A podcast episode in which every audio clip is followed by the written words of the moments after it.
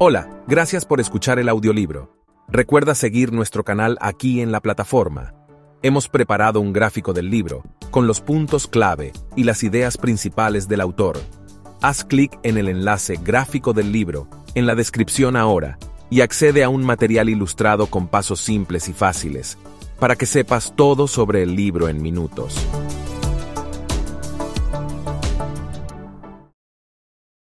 El superventas que permaneció tres años seguidos en la lista de más vendidos de The New York Times. En El poder de los hábitos, el premiado periodista Charles Duhigg nos lleva al límite de los descubrimientos científicos que explican por qué existen los hábitos, cómo nos condicionan y cómo cambiarlos. Combinando información exhaustiva con descripciones fascinantes, Duhigg presenta una manera completamente nueva de entender la naturaleza humana y su potencial. En esencia, el poder de los hábitos contiene un mensaje estimulante, la clave para hacer ejercicio con regularidad, perder peso, ser más productivo y conseguir el éxito consiste en entender el modo en que funcionan los hábitos. Como demuestra Dewey, si somos capaces de sacar partido a este nuevo método, conseguiremos transformar nuestra vida laboral, social y personal. Prólogo. La cura de los hábitos. Ella era la participante predilecta de los científicos. Según su expediente, Lisa Allen tenía 34 años, empezó a fumar y beber a los 16, y llevaba casi toda la vida luchando contra la obesidad. En un momento dado, alrededor de los 25 años, la perseguían agencias de cobro para recuperar los más de 10 mil dólares que debía. Un antiguo currículum revelaba que lo máximo que había durado en un empleo era menos de un año. Sin embargo, la persona que los investigadores tenían delante era una mujer delgada y enérgica, con las piernas torneadas de una corredora. Se veía unos 10 años más joven que en las fotos del expediente y parecía encontrarse en un estado físico mejor que el de cualquiera de los presentes. Según el informe más reciente, Lisa ya no tenía deudas, no bebía y llevaba 39 meses trabajando en una agencia de diseño gráfico. ¿Cuándo fue la última vez que fumaste? Le preguntó uno de los médicos, partiendo de la lista de preguntas que Lisa contestaba cada vez que visitaba el laboratorio, a las afueras de Bethesda, Maryland. Hace cuatro años, contestó, y desde entonces he bajado 25 kilos y corrido un maratón. También había iniciado un máster y se había comprado una propiedad. Había sido un trayecto ajetreado. Entre los científicos presentes había neurólogos, psicólogos, genetistas y un sociólogo. Durante los últimos tres años, gracias al subsidio de los Institutos Nacionales de Salud de Estados Unidos, habían examinado y reexaminado a Lisa y a otras dos docenas de esfumadores, comedores y compradores compulsivos, alcohólicos y personas con otros hábitos destructivos. Todos los participantes tenían algo en común, habían reconstruido su vida en periodos de tiempo relativamente cortos. Los investigadores querían entender cómo lo habían logrado, para ello, midieron los signos vitales de los sujetos, 1. Instalaron cámaras de vídeo en sus hogares para observar su rutina diaria, secuenciaron fragmentos de su ADN y, con tecnología que les permitía asomarse a los cráneos de la gente en tiempo real, observaron cómo la sangre y los impulsos eléctricos fluían por su cerebro al verse expuestos a tentaciones como el humo del cigarrillo o una comida apetecible. Su objetivo era descifrar cómo funcionan los hábitos a nivel neurológico y qué se requiere para cambiarlos. Sé que has contado esta historia docenas de veces, le dijo el doctor a Lisa, pero algunos de mis colegas solo la conocen de oídas. ¿Te molestaría describirnos de nuevo cómo dejaste de fumar? Por supuesto que no, contestó Lisa. Todo empezó en el Cairo. Les explicó que la decisión de realizar aquel viaje fue impulsiva. Unos cuantos meses antes, su esposo llegó a casa del trabajo y le anunció que la dejaba porque estaba enamorado de otra mujer. Lisa tardó en procesar la traición y asimilar el hecho de que se iba a divorciar. Hubo un periodo de duelo, luego otro en el que lo espiaba obsesivamente, seguía a su nueva novia por la ciudad y la llamaba pasada la medianoche para luego colgar. Una noche, se presentó borracha en casa de la novia, golpeó varias veces la puerta y gritó que quemaría el edificio. No fue una buena época para mí, continuó Lisa. Siempre había querido ver las pirámides, y aún no había agotado el crédito de mis tarjetas, así que... La primera mañana que pasó en el Cairo, Lisa se despertó con la llamada a orar proveniente de una mezquita cercana. Su habitación de hotel estaba completamente a oscuras. A ciegas y todavía afectada por el cambio de horario, buscó un cigarrillo. Estaba tan desorientada que no se dio cuenta, hasta que percibió el olor a plástico quemado, de que estaba intentando encender un bolígrafo y no un cigarrillo. Llevaba los últimos cuatro meses llorando, comiendo de forma compulsiva, sin poder dormir y sintiéndose avergonzada, impotente, deprimida y furiosa, todo a la vez. Tirada en aquella cama, se derrumbó. Fue como una oleada de tristeza, dijo. Todo lo que había deseado en mi vida se había venido abajo. Ni siquiera era capaz de fumar bien. Entonces empecé a pensar en mi ex esposo y en lo difícil que me resultaría encontrar otro empleo cuando volviera, y en lo mucho que lo odiaría y en lo poco saludable que me sentía todo el tiempo. Me puse de pie y por accidente tiré una jarra de agua, que se hizo añicos al caer contra el suelo. 9. Los sollozos se convirtieron en berridos. Estaba desesperada y sentía que algo tenía que cambiar, algo, siquiera una cosa tenía que estar bajo mi control. Se duchó y salió del hotel. Mientras viajaba en taxi por las calles cubiertas de baches de El Cairo, y luego por los caminos de tierra que conducían hasta la Esfinge, las pirámides de Giza y el vasto desierto que la rodeaba, la autocompasión cedió por un instante. Necesitaba tener una meta en la vida, pensó. Algo por lo que esforzarse.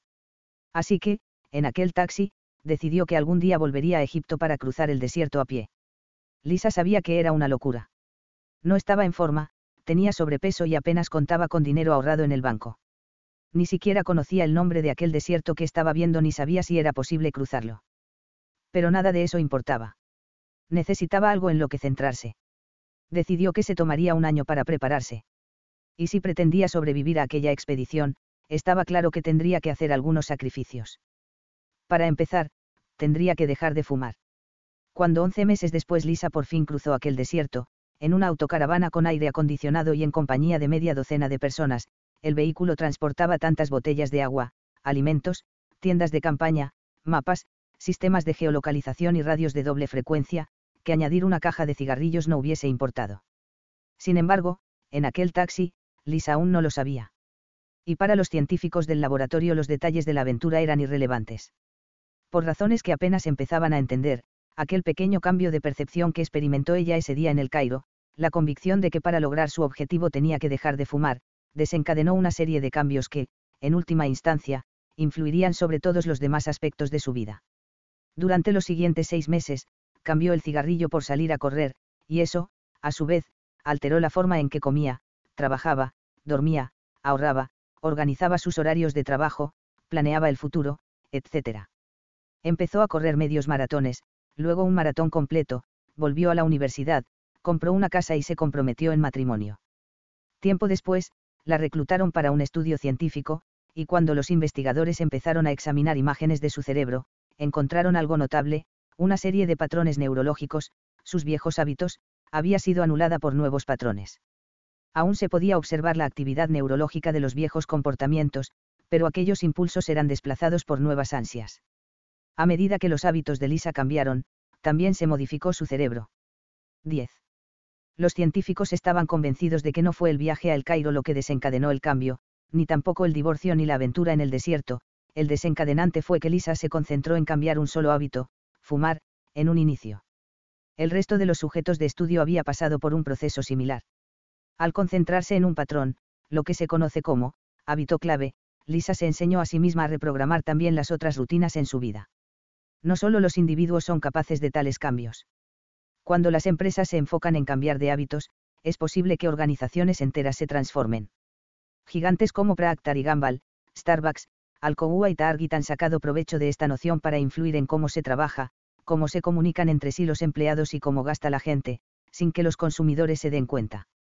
Quiero mostrarte una de tus resonancias más recientes, le dijo uno de los científicos a Lisa al final del examen desplegó un archivo en la pantalla del ordenador que mostraba imágenes provenientes del interior de su cabeza. Cuando ves comida, estas zonas, señaló la región más cercana a la frente, donde creemos que radican la inhibición conductual y la autodisciplina, se activan. Esa actividad se ha vuelto más pronunciada cada vez que te evaluamos. Lisa era la participante predilecta de los científicos porque sus resonancias cerebrales eran contundentes y sumamente útiles para hacer un mapa de dónde se ubican los patrones conductuales, los hábitos, en la mente nos estás ayudando a comprender cómo una decisión se convierte en un comportamiento automático, concluyó el doctor. Todos los presentes sentían que estaban a punto de lograr algo importante. Y así era. ¿Qué fue lo primero que hiciste esta mañana después de despertar? Te metiste en la ducha, revisaste tu correo electrónico o tomaste una rosquilla del mostrador de la cocina. Te lavaste los dientes antes o después de vestirte. Te pusiste primero el zapato izquierdo o el derecho. ¿Qué les dijiste a tus hijos antes de dirigirte hacia la puerta? ¿Qué ruta tomaste para ir al trabajo? Cuando llegaste a tu escritorio, abriste tu correo, conversaste con un colega o empezaste a escribir un informe. Almorzaste hamburguesa o ensalada.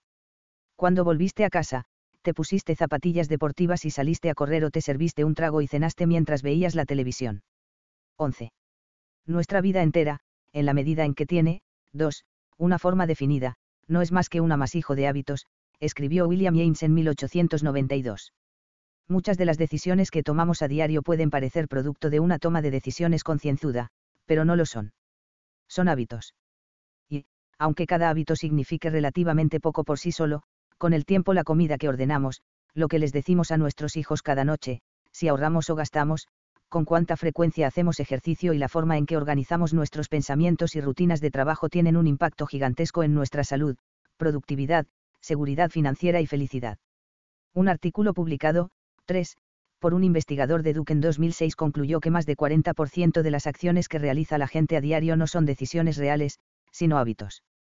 William James, como muchas otras personas, desde Aristóteles hasta Upra, pasó buena parte de su vida intentando entender por qué existen los hábitos. Sin embargo, solo en las dos últimas décadas los científicos y publicistas han empezado a comprender cómo funcionan los hábitos y, sobre todo, cómo se modifican. Este libro está dividido en tres partes. La primera sección se enfoca en cómo surgen los hábitos a nivel individual, en ella exploro el fundamento neurológico de la formación de hábitos, la manera en que se crean nuevos hábitos y se modifican los viejos, y los métodos, por ejemplo, de los que se valió un publicista para lograr que el uso de pasta dental pasara de ser una práctica inusual a ser una obsesión nacional. Aquí también exploró cómo Procter y Gamble convirtió un ambientador llamado Febreze en un negocio multimillonario al aprovecharse de deseos habituales en los consumidores, cómo Alcohólicos Anónimos cambia vidas al atacar los hábitos que radican en el núcleo de la adicción y cómo el entrenador Tony Dungy revirtió la suerte del peor equipo de la NFL al enfocarse en las reacciones automáticas de sus jugadores frente a sutiles señales en el campo de juego. La segunda parte examina los hábitos de empresas y organizaciones exitosas. Explora en detalle cómo un ejecutivo llamado Paulo Neil, que después sería secretario del Tesoro de Estados Unidos, reconstruyó una empresa de aluminio en crisis hasta llevarla a la cima del promedio industrial Dow Jones centrándose en un solo hábito clave, y cómo Starbucks convirtió a un desertor de bachillerato en gerente general al inculcarle hábitos diseñados para afianzar su fuerza de voluntad. También describe por qué hasta los cirujanos con más talento pueden cometer errores catastróficos cuando los hábitos organizacionales del hospital se corrompen. 12. La tercera parte examina los hábitos de las sociedades. En ella se relata cómo Martin Luther King y el movimiento por los derechos civiles triunfaron, en parte, porque cambiaron los hábitos sociales arraigados en Montgomery, Alabama, y porque un enfoque similar ayudó a un joven pastor llamado Rick Warren a construir la iglesia más grande del país en Saddleback Valley, California.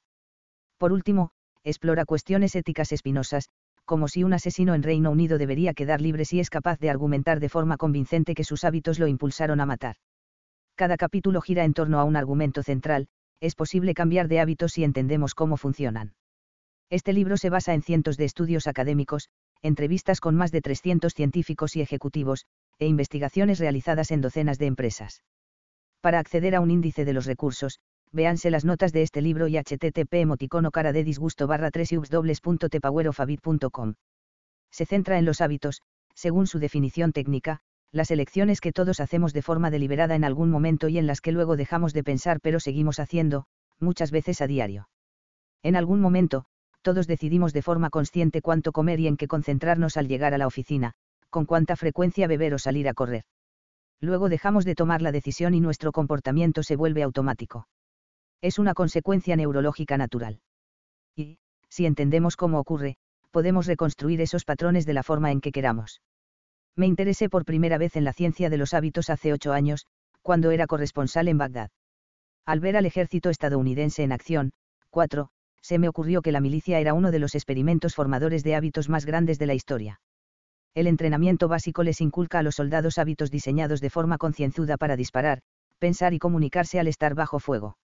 En el campo de batalla, cada orden emitida apela a comportamientos que fueron practicados hasta volverse automáticos. El ejército entero depende de rutinas ensayadas hasta el cansancio para construir bases, establecer prioridades estratégicas y decidir cómo reaccionar a los ataques. En aquellos primeros días de la guerra, mientras la insurgencia se expandía y la cifra de muertos iba en aumento, los comandantes buscaban hábitos que pudieran infundirles a los soldados y a los iraquíes para crear una paz duradera. 13. Hacía unos dos meses que estaba en Irak cuando oí que un oficial estadounidense había puesto en marcha un programa de modificación de hábitos improvisado en Kufa, una pequeña ciudad a 150 kilómetros de la capital. Era un comandante del ejército que había analizado grabaciones de disturbios recientes y había identificado un patrón, la violencia solía ir precedida de una multitud de iraquíes que se reunían en una plaza u otro espacio abierto y que, durante el transcurso de varias horas, se incrementaba. Aparecían vendedores de comida, así como también espectadores. Entonces, alguien lanzaría una botella y se desataría el caos. El comandante se reunió con el alcalde de Kufa y le hizo una solicitud inusual, sería posible impedir que los vendedores de comida se instalaran en las plazas. Claro, contestó el alcalde. Unas semanas después, se reunió una pequeña multitud cerca de Masjid al-Kufa, la gran mezquita de Kufa. En el transcurso de la tarde, la multitud se incrementó. Algunas personas empezaron a canturrear consignas furiosas. La policía iraquí, consciente del peligro potencial, se comunicó con la base y les pidió a las tropas estadounidenses que estuvieran alerta la gente empezó a buscar a los vendedores de kebabs que solían instalarse en la plaza, pero no había ni uno. Los espectadores se retiraron. Los cantos perdieron fuerza. A las ocho de la noche, todos se habían ido. Cuando visité la base cerca de Kufa, hablé con el comandante. Él me dijo que no era necesario pensar en las dinámicas multitudinarias en términos de hábitos. Sin embargo, a él le habían infundido la psicología de la formación de hábitos durante toda su carrera.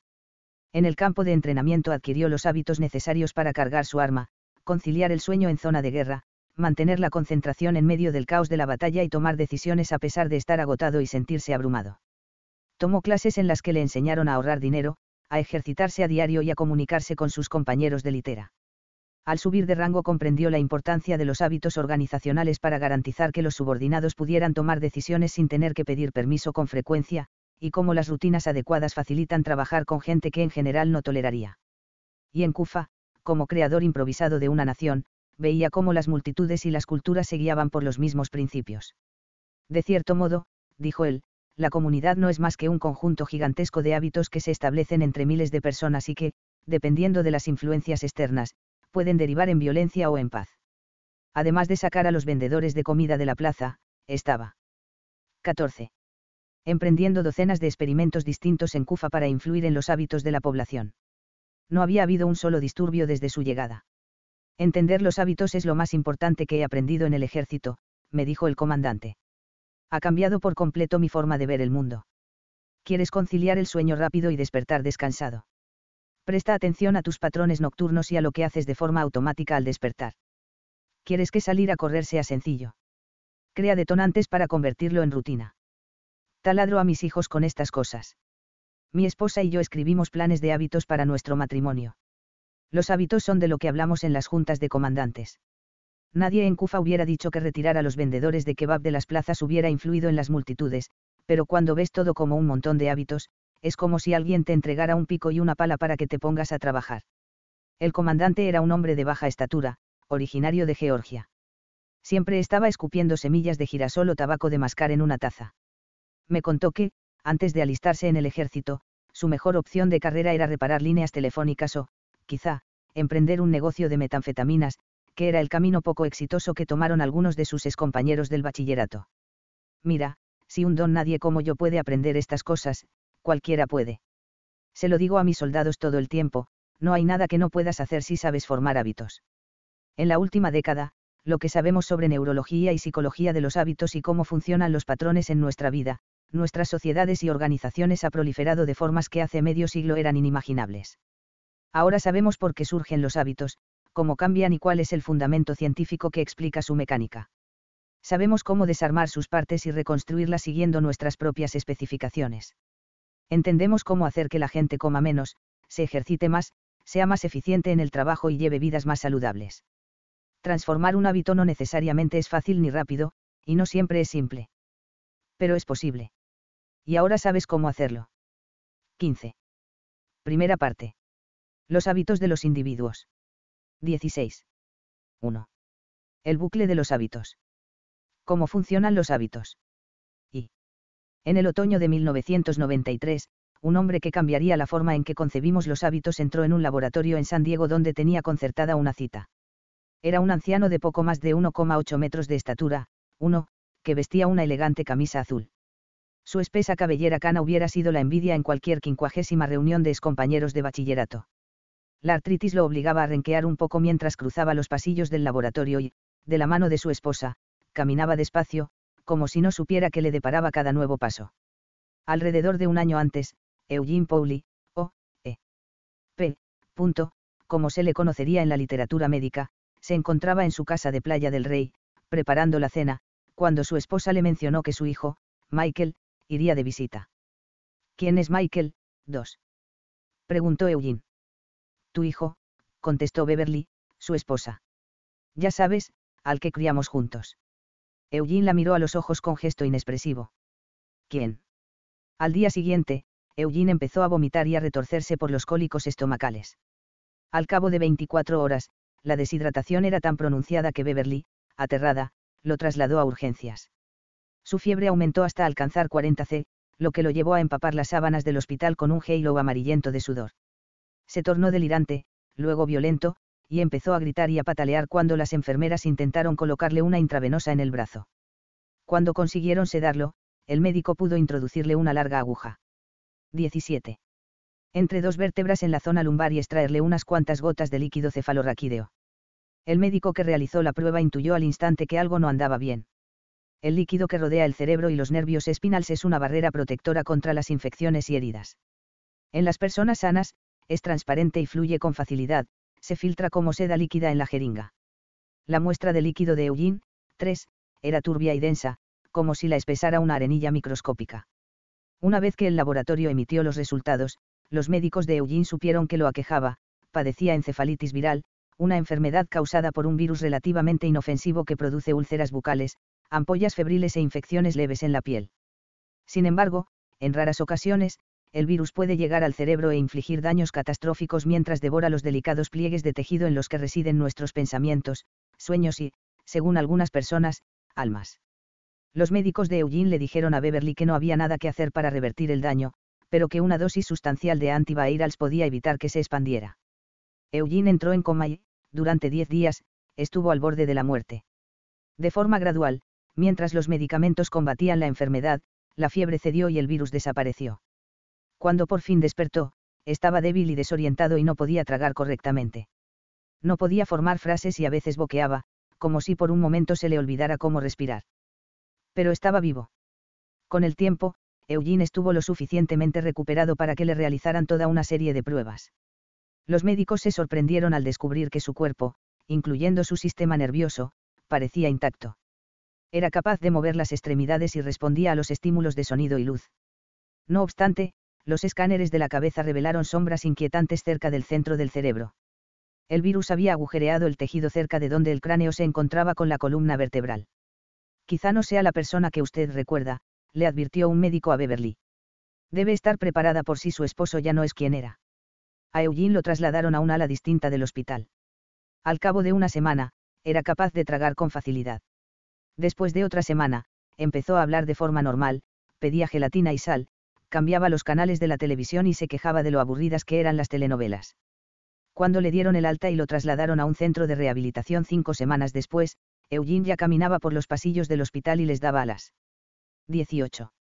Enfermeras consejos sobre sus planes de fin de semana sin que éstas se los pidieran. Creo que nunca he visto a alguien recuperarse así, le dijo un médico a Beverly. No quiero que se haga ilusiones, pero esto es sorprendente. Sin embargo, Beverly seguía preocupada.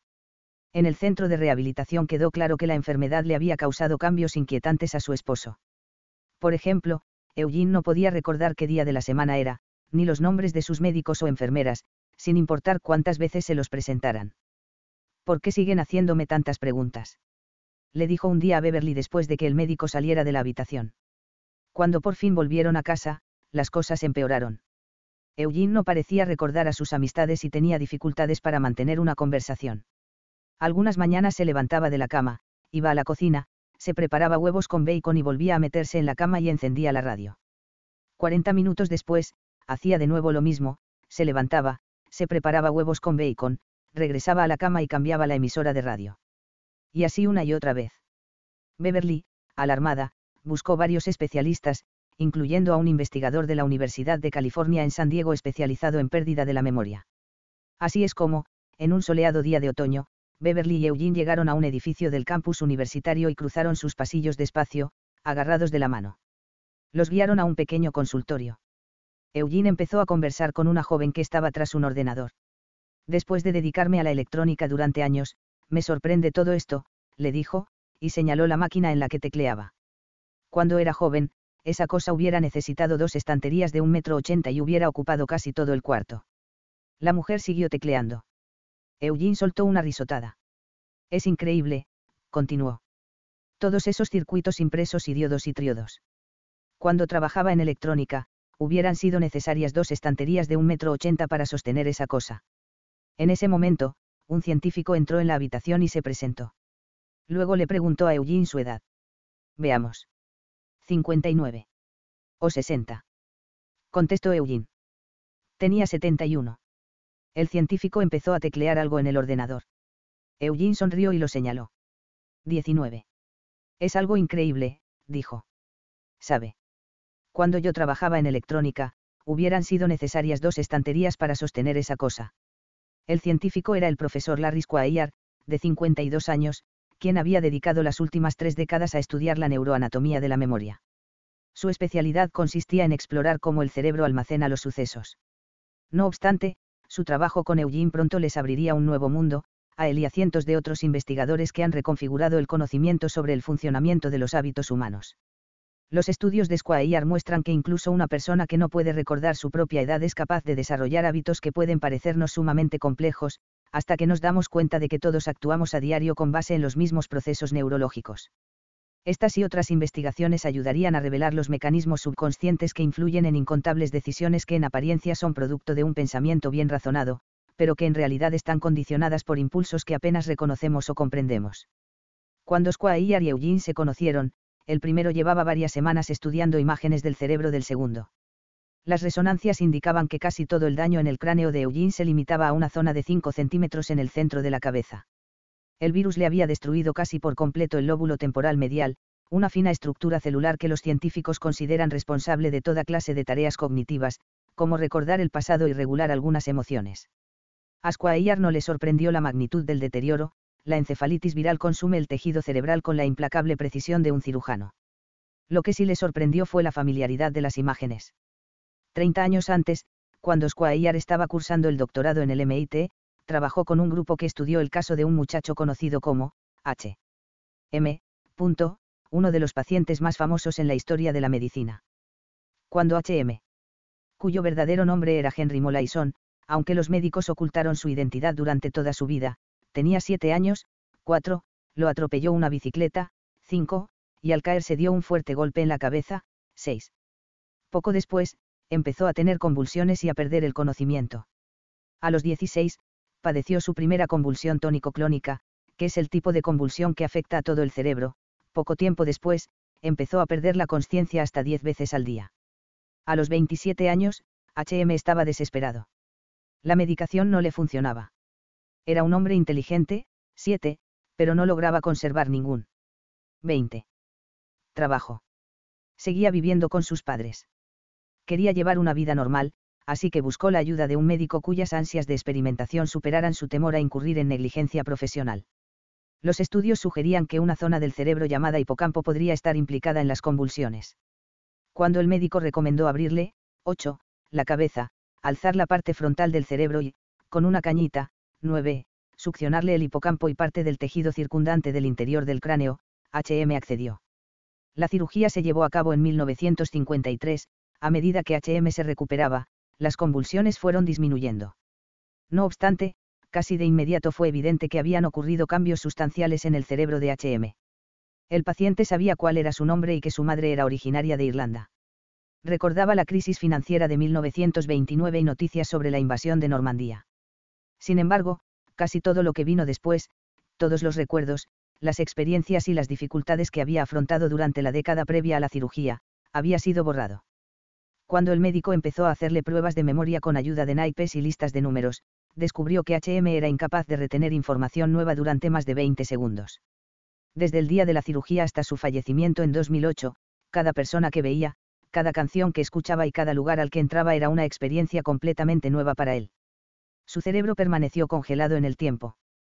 Cada día lo desconcertaba el hecho de que fuera posible cambiar el canal de la televisión apuntando con un rectángulo de plástico negro a la pantalla. Se presentaba a los médicos, 10, y enfermeras una y otra vez, docenas de veces al día. Me encantó aprender sobre el caso de HM, ya que la memoria me parecía una forma muy tangible y emocionante de estudiar el cerebro, me contó Squire. Crecí en Ohio y recuerdo que, en primer año de primaria, el profesor nos repartió unos lápices y yo empecé a mezclar todos los colores para ver si conseguía el color negro. Porque conservé ese recuerdo pero soy incapaz de recordar el rostro de mi maestro. Porque el cerebro decide que un recuerdo es más importante que otro. Cuando Squire recibió las imágenes de la resonancia de Eugene, le maravilló lo mucho que se parecían a las de HM. Ambos tenían huecos del tamaño de una nuez en medio de la cabeza. Y la memoria de Eugene, como la de HM, se había esfumado. Ahora bien, al empezar a examinar a Eugene, notó que entre su paciente y HM había diferencias sustanciales. Mientras que casi cualquier persona se 21. Daba cuenta de que algo no andaba bien al conocer a HM, Eugene era capaz de mantener conversaciones y realizar tareas que no despertarían sospechas en un observador casual. Los efectos de la cirugía de HM fueron tan devastadores que tuvo que permanecer internado en una clínica durante el resto de su vida. Eugene, por el contrario, vivía en casa con su esposa. HM no podía mantener una conversación. Eugene, en cambio, tenía una extraordinaria destreza para guiar casi cualquier discusión hacia un tema con el que se sintiera cómodo hablando largo y tendido, como de los satélites, ya que había trabajado para una empresa aeroespacial, o del tiempo. Squire inició el examen haciéndole a Eugene preguntas sobre su juventud. Eugene le habló del pueblo en el que creció, en el centro de California, y del periodo que pasó en la Marina Mercante y el viaje que hizo a Australia de joven. Recordaba casi todos los episodios de su vida previos a 1960. Pero cuando Squire le hizo preguntas sobre décadas posteriores, Eugene cambió educadamente de tema y dijo que tenía problemas para recordar sucesos recientes. Squire le hizo algunas pruebas de inteligencia y descubrió que a pesar de no recordar los últimos 30 años de su vida, Eugene aún tenía bastante agudeza mental. Hola, gracias por escuchar el audiolibro. Recuerda seguir nuestro canal aquí en la plataforma. Hemos preparado un gráfico del libro, con los puntos clave y las ideas principales del autor. Haz clic en el enlace gráfico del libro, en la descripción ahora, y accede a un material ilustrado con pasos simples y fáciles para que sepas todo sobre el libro en minutos.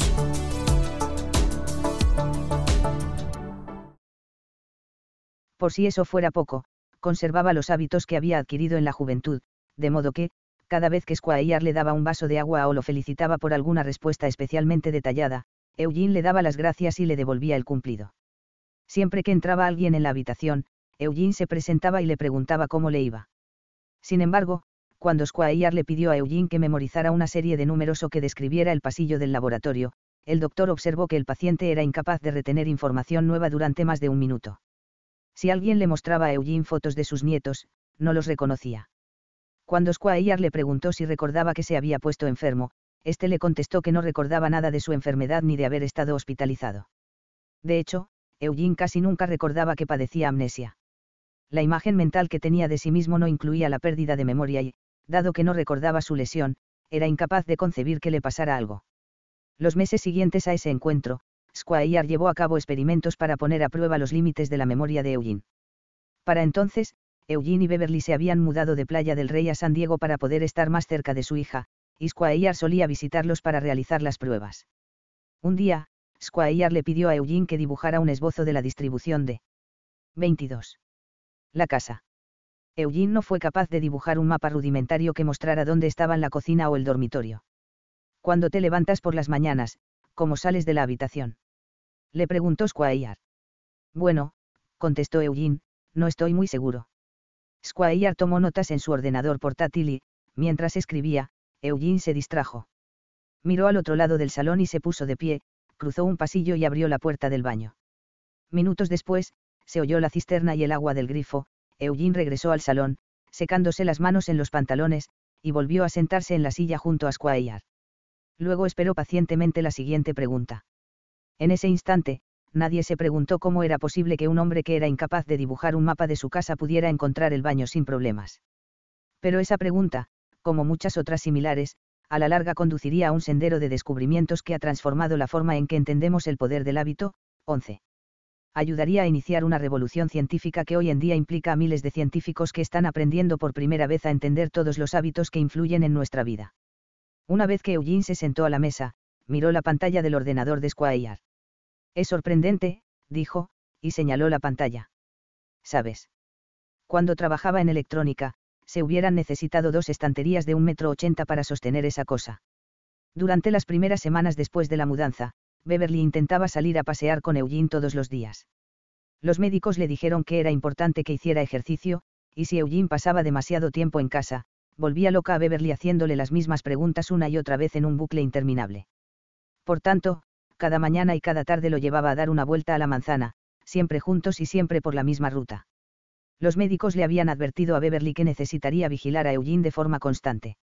Si alguna vez se perdía, sería incapaz de volver a casa. Sin embargo, una mañana, mientras ella se vestía, Eugene salió de casa sin avisar. Solía pasear por las habitaciones, así que Beverly tardó un rato en notar su ausencia. Cuando lo hizo, entró en pánico. Salió corriendo y miró de un lado al otro de la calle. No lo veía por ningún lado. Fue a casa de los vecinos y golpeó la ventana con desesperación. Sus casas se parecían, así que quizá Eugene se había confundido y se había metido en la de ellos. Se dirigió a la puerta y tocó el timbre hasta que alguien le abrió. Eugene no estaba ahí. 23. Volvió corriendo a la calle y dio la vuelta a la manzana gritando su nombre. No paraba de llorar. ¿Y si había cruzado la calle? Sería capaz de decirle a alguien dónde vivía. Beverly llevaba 15 minutos fuera de casa, mirando en todas direcciones. Entonces regresó corriendo para llamar a la policía.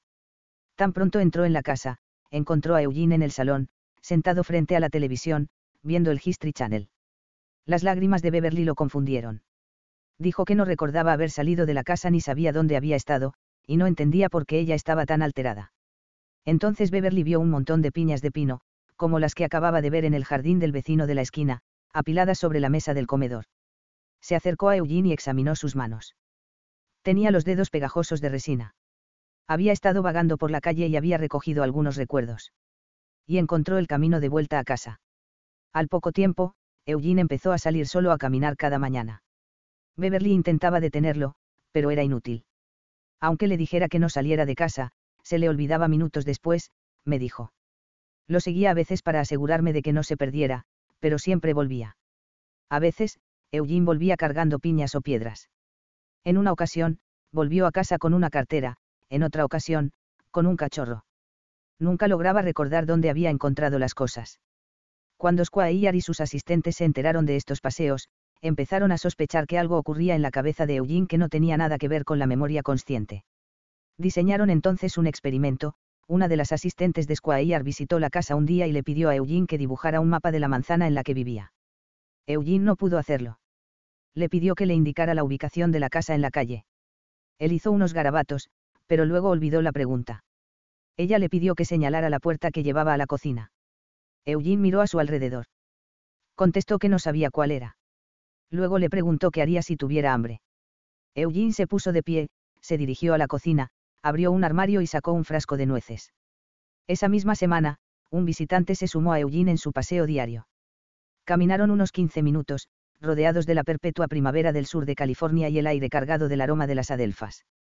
Eugene no dijo mucho, pero siempre llevó la delantera y parecía saber a dónde iba. Nunca pidió indicaciones. Al doblar la esquina cercana a su casa, el visitante le preguntó a Eugene dónde vivía. No lo sé exactamente, contestó. 24. Luego caminó hasta su casa, abrió la puerta, entró en la sala de estar y encendió el televisor. A Squire le quedó claro que Eugene era capaz de absorber información nueva. Pero ¿en qué parte del cerebro se acumulaba esa información? ¿Cómo podía alguien encontrar un frasco de nueces si no podía decir dónde estaba la cocina? ¿O cómo lograba volver a casa si no tenía idea de cuál era su casa? Squire se preguntó en qué parte del cerebro dañado se formaban esos nuevos patrones. 2. En el edificio que alberga el Departamento de Ciencias Cerebrales y Cognitivas del Instituto Tecnológico de Massachusetts hay laboratorios que contienen lo que un observador inexperto podría interpretar como quirófanos en miniatura. Hay bisturís diminutos, pequeños taladros y sierras de menos de 6 milímetros conectados a brazos robóticos. Hasta las mesas del quirófano son diminutas, como si estuvieran hechas para cirujanos del tamaño de un niño. Las salas siempre están a una temperatura de 15 grados porque el frío estabiliza los dedos de los investigadores durante los procedimientos delicados. En el interior de aquellos laboratorios, los neurólogos abren los cráneos de ratas anestesiadas para implantarles diminutos sensores que registran hasta los más mínimos cambios en su cerebro. Cuando las ratas despiertan, no parecen notar que tienen en la cabeza docenas de diminutos cables organizados como telarañas neurológicas. Estos laboratorios se han convertido en el epicentro de la discreta revolución científica de la formación de hábitos, y los experimentos que allí se llevan a cabo explican por qué Eugene, al igual que tú y yo y el resto de la gente, desarrolló los comportamientos necesarios para sobrellevar la cotidianidad. Las ratas que viven en esos laboratorios han permitido conocer mejor las complejidades de lo que ocurre dentro de nuestra cabeza cada vez que hacemos algo tan mundano como lavarnos los dientes o sacar marcha atrás el coche del garaje. En cuanto a Squire, el trabajo realizado en estos laboratorios le ayudó a explicar cómo Eugene logró aprender nuevos hábitos. Una vez que los investigadores del MIT empezaron a estudiar los hábitos humanos en los años 90, más o menos en la misma época en la que Eugene enfermó, sintieron la curiosidad de saber más sobre un nudo de tejido neurológico conocido como ganglios basals. Si imaginamos el cerebro. 25. Humano como una cebolla compuesta de varias capas de células, las células externas, las más cercanas al cráneo, suelen ser las capas añadidas más recientemente desde el punto de vista evolutivo. Cuando sueñas con un nuevo invento o te ríes del chiste de un amigo, son las partes exteriores del cerebro las que están funcionando, es ahí donde tiene lugar el pensamiento más complejo.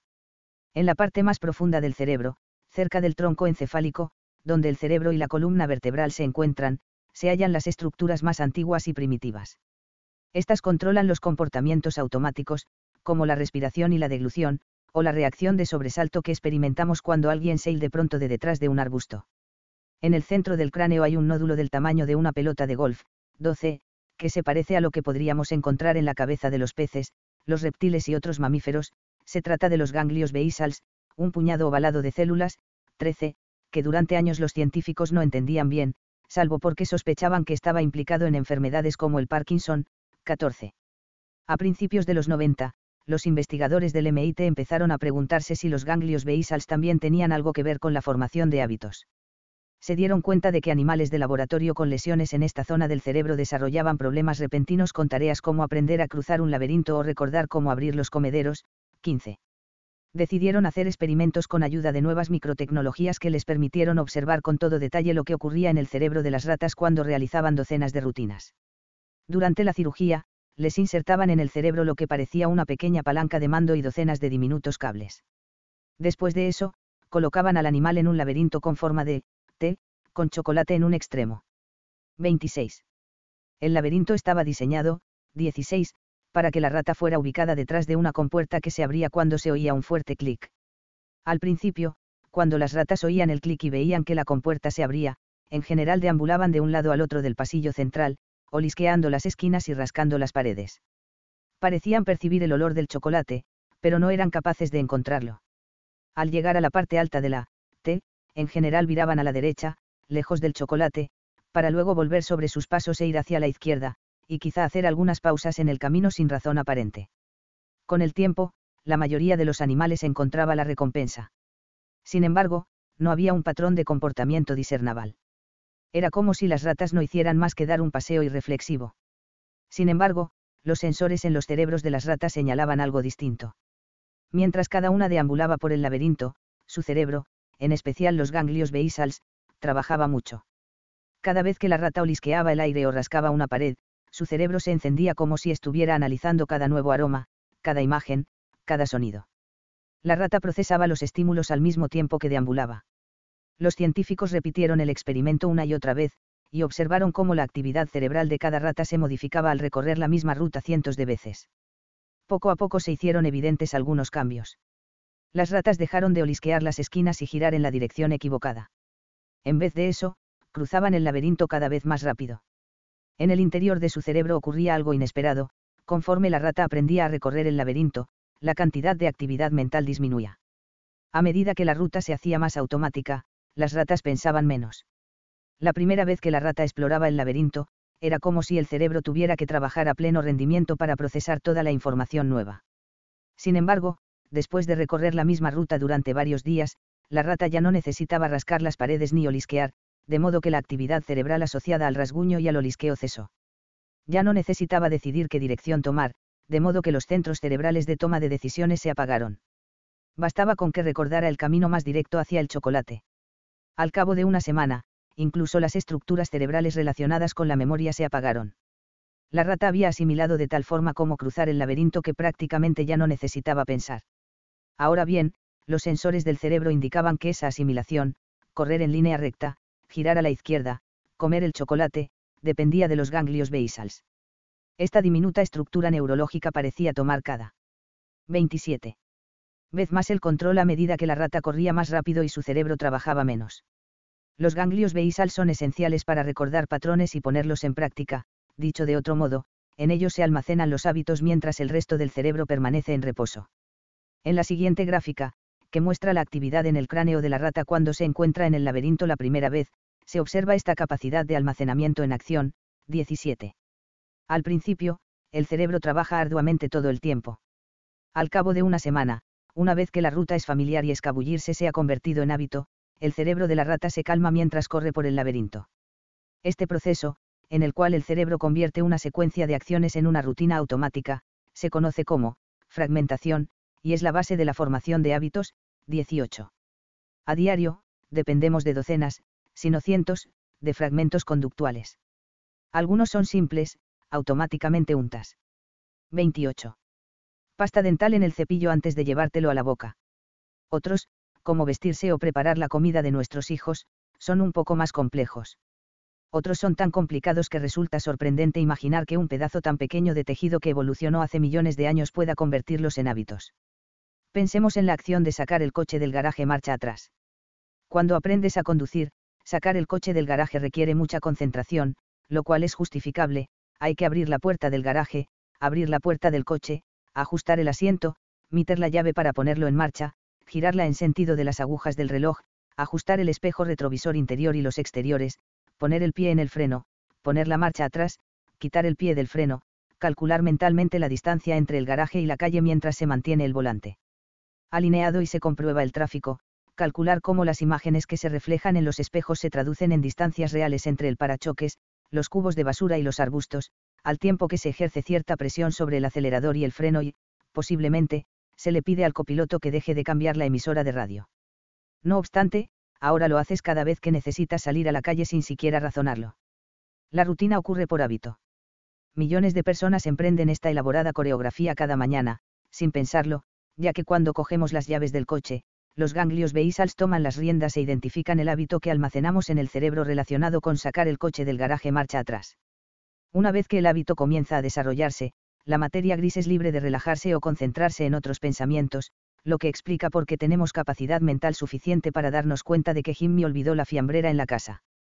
Según los científicos, los hábitos surgen porque el cerebro está constantemente buscando la forma de esforzarse menos. Si se le deja a su suerte, el cerebro intentará convertir cualquier rutina en hábito, ya que los hábitos permiten al cerebro descansar con más frecuencia. Este instinto de ahorrar energía es una gran ventaja. Un cerebro eficiente requiere menos espacio, lo que se traduce en una cabeza más pequeña que facilita el parto y provoca menos mortalidad infantil y de las madres. Un cerebro eficiente también nos permite dejar de pensar constantemente en comportamientos básicos como caminar o decidir qué comer, de modo que podemos dedicar nuestra energía mental a inventar lanzas, sistemas de irrigación y, a la larga, aviones y videojuegos.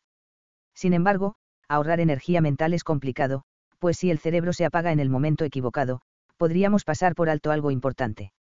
29. Un depredador oculto en los arbustos o un automóvil que viene hacia nosotros a toda velocidad. Por tanto, nuestros ganglios basals han diseñado un sistema inteligente para determinar en qué momento cederles el control a los hábitos. Es algo que ocurre cada vez que un fragmento de comportamiento empieza o termina. Para entender cómo funciona, veamos de cerca una vez más la gráfica del hábito neurológico de la rata.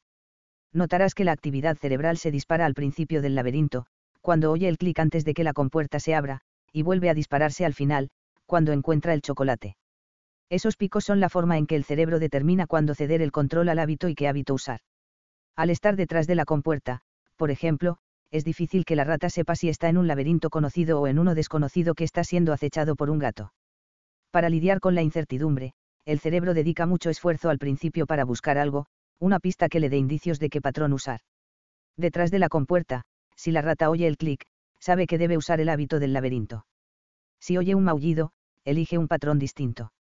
Y, al final de la actividad, cuando la recompensa aparece, el cerebro se reactiva y se asegura de que todo se haya desarrollado como esperaba. Este proceso cerebral es un bucle de tres pasos, el primero es la señal, el detonante que le indica al cerebro que puede poner el piloto automático y le dice qué hábito usar, Luego viene la rutina, la cual puede ser física, mental o emotiva. Por último está la recompensa, la cual ayuda al cerebro a descifrar si vale la pena recordar este bucle en particular en el futuro. 30. Con el tiempo, este bucle, señal, rutina, recompensa, señal, rutina, recompensa, se vuelve cada vez más automático. La señal y la recompensa se entretejen hasta que surge una potente sensación de ansia y anhelo. Con el tiempo, ya sea en un frío laboratorio del MIT o en el garaje de tu casa, se crea un hábito. 19. Los hábitos no determinan el destino. Como explicaré en los siguientes dos capítulos, es posible ignorar, cambiar o reemplazar los hábitos. Sin embargo, es muy importante haber descubierto el bucle de los hábitos porque nos revela una verdad básica, cuando surge un hábito, el cerebro deja de participar parcialmente en la toma de decisiones. Se relaja o se distrae con otras tareas. Por tanto, a menos que combatas los hábitos de forma deliberada, o encuentres nuevas rutinas, el patrón se desarrollará de forma automática. No obstante, el simple acto de entender el funcionamiento de los hábitos, aprender la estructura del bucle de los hábitos, hace que sea más fácil controlarlos. Una vez que lo desmontas por partes, es posible reajustar los engranajes. Hemos realizado experimentos en los que entrenamos ratas para que corran por un laberinto hasta que se forma un hábito, y luego anulamos el hábito cambiando la ubicación de la recompensa, me contó Angray Biel, científica del MIT que coordinó varios de los experimentos relacionados con los ganglios basals. Luego, un día, volvimos a poner la recompensa en el lugar original, colocamos a la rata y, boom, el viejo hábito emergió de inmediato. Los hábitos nunca desaparecen del todo, en realidad. Se quedan codificados en las estructuras del cerebro, lo cual es una gran ventaja porque sería terrible, por ejemplo, que tuviéramos que aprender a conducir de nuevo al volver de nuestras vacaciones. El problema es que el cerebro, 20, es incapaz de distinguir entre los hábitos buenos y los malos, así que si tienes malos. 31. Hábitos siempre estarán al acecho, esperando las señales y las recompensas adecuadas. Esto explica por qué es tan difícil adoptar el hábito del ejercicio, por ejemplo, o cambiar la forma en que comemos. Una vez que desarrollamos la rutina de sentarnos en el sofá en lugar de salir a correr, o de comer una rosquilla cada vez que pasamos por la cafetería del trabajo, esos patrones se quedan grabados para siempre en nuestra mente. No obstante, siguiendo esa misma regla, si aprendemos a crear nuevas rutinas neurológicas que nublen aquellos comportamientos, si tomamos control del bucle de los hábitos, podemos empujar las malas tendencias hasta el fondo, como lo hizo Lisa Allen después de aquel viaje a El Cairo. Y los estudios demuestran que, una vez que se crea un nuevo patrón, salir a correr o ignorar la caja de rosquillas se vuelve tan automático como el resto de los hábitos. Si no existieran los bucles de los hábitos, el cerebro se apagaría al sentirse abrumado por las minucias de la vida cotidiana. La gente con lesiones en los ganglios basals, causadas por lesiones o enfermedades, suele paralizarse mentalmente tienen dificultades para realizar actividades básicas, como abrir una puerta o decidir qué comer. Pierden la capacidad de ignorar detalles insignificantes.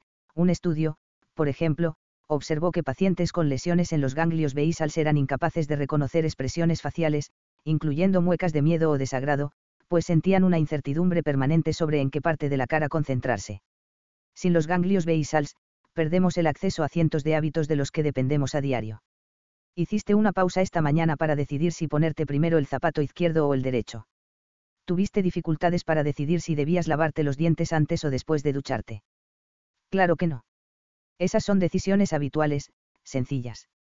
Siempre y cuando tus ganglios basals permanezcan intactos y las señales sean constantes, realizarás ciertos comportamientos de forma inconsciente. Ahora bien, cuando sales de vacaciones, quizá te vistas de forma distinta o te laves los dientes en un momento distinto de la mañana sin notarlo.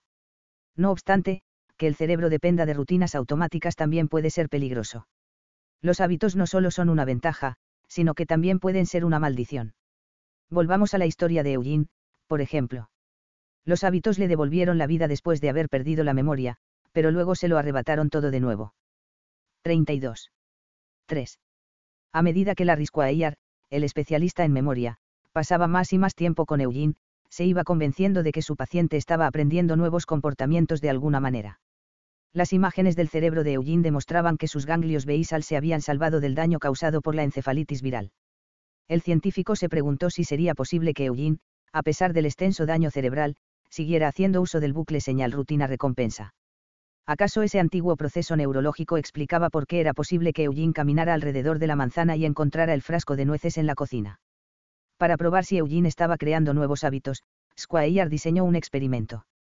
Tomó 16 objetos diferentes, fragmentos de plástico y juguetes coloridos, y los adhirió a rectángulos de cartón. Luego los dividió en ocho parejas, opción A y opción B. En cada pareja, una pieza, 21, del cartón, elegida al azar, tenía una pegatina adherida en la parte trasera que decía, correcto. Eugene se sentó a la mesa, le entregaron un par de objetos y le pidieron que eligiera uno.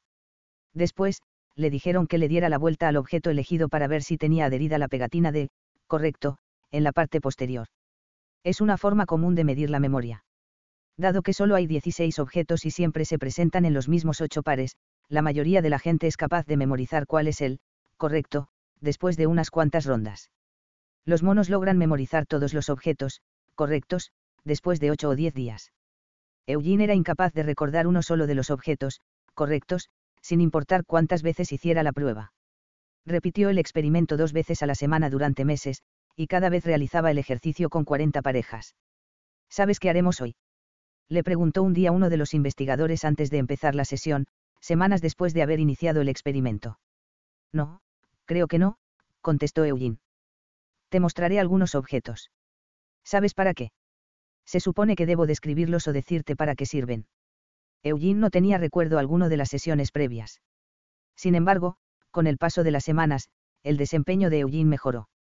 Después de 28 días de entrenamiento, Eugene elegía el objeto. 33. Correcto, el 85% de las veces. A los 36 días, acertaba el 95% de las veces. Después de una prueba, Eugene se dirigió a la investigadora, desconcertado por su propio éxito, ¿cómo lo estoy logrando? Le preguntó. Cuéntame qué pasa por tu cabeza, dijo la investigadora. Te dices algo como, recuerdo haber visto ese objeto. No, contestó Eugene. Está de algún modo ahí adentro, señaló su cabeza, y la mano lo coge. Para Squire, tenía todo el sentido del mundo. Eugene se exponía a una señal, un par de objetos que siempre se presentaban en la misma combinación. Había una rutina, elegía un objeto y le daba la vuelta para buscar la pegatina, incluso si no tenía idea de por qué sentía el impulso de darle la vuelta. Luego venía la recompensa, la satisfacción que recibía después de encontrar la pegatina que proclamaba que era la elección, correcta. Con el tiempo, se creó un bucle de hábito. Para asegurarse de que el patrón fuera, en efecto, un hábito, Squire efectuó un último experimento. Tomó los 16 objetos y se los puso a Eugene enfrente al mismo tiempo. Le pidió que pusiera todos los, correctos, en un montón. Eugene no tenía idea de por dónde empezar. Cielos, ¿cómo puedo recordarlo? Preguntó. Tomó un objeto e intentó darle la vuelta. Una de las investigadoras lo detuvo. No, le explicó. La tarea era separarlos por montones. ¿Por qué intentaba darles la vuelta? Creo que es un hábito, contestó él. No pudo completar el ejercicio. Al tener enfrente los objetos fuera del contexto del bucle de hábito, no era capaz de encontrarles ningún sentido. Esa era la prueba que Squire buscaba.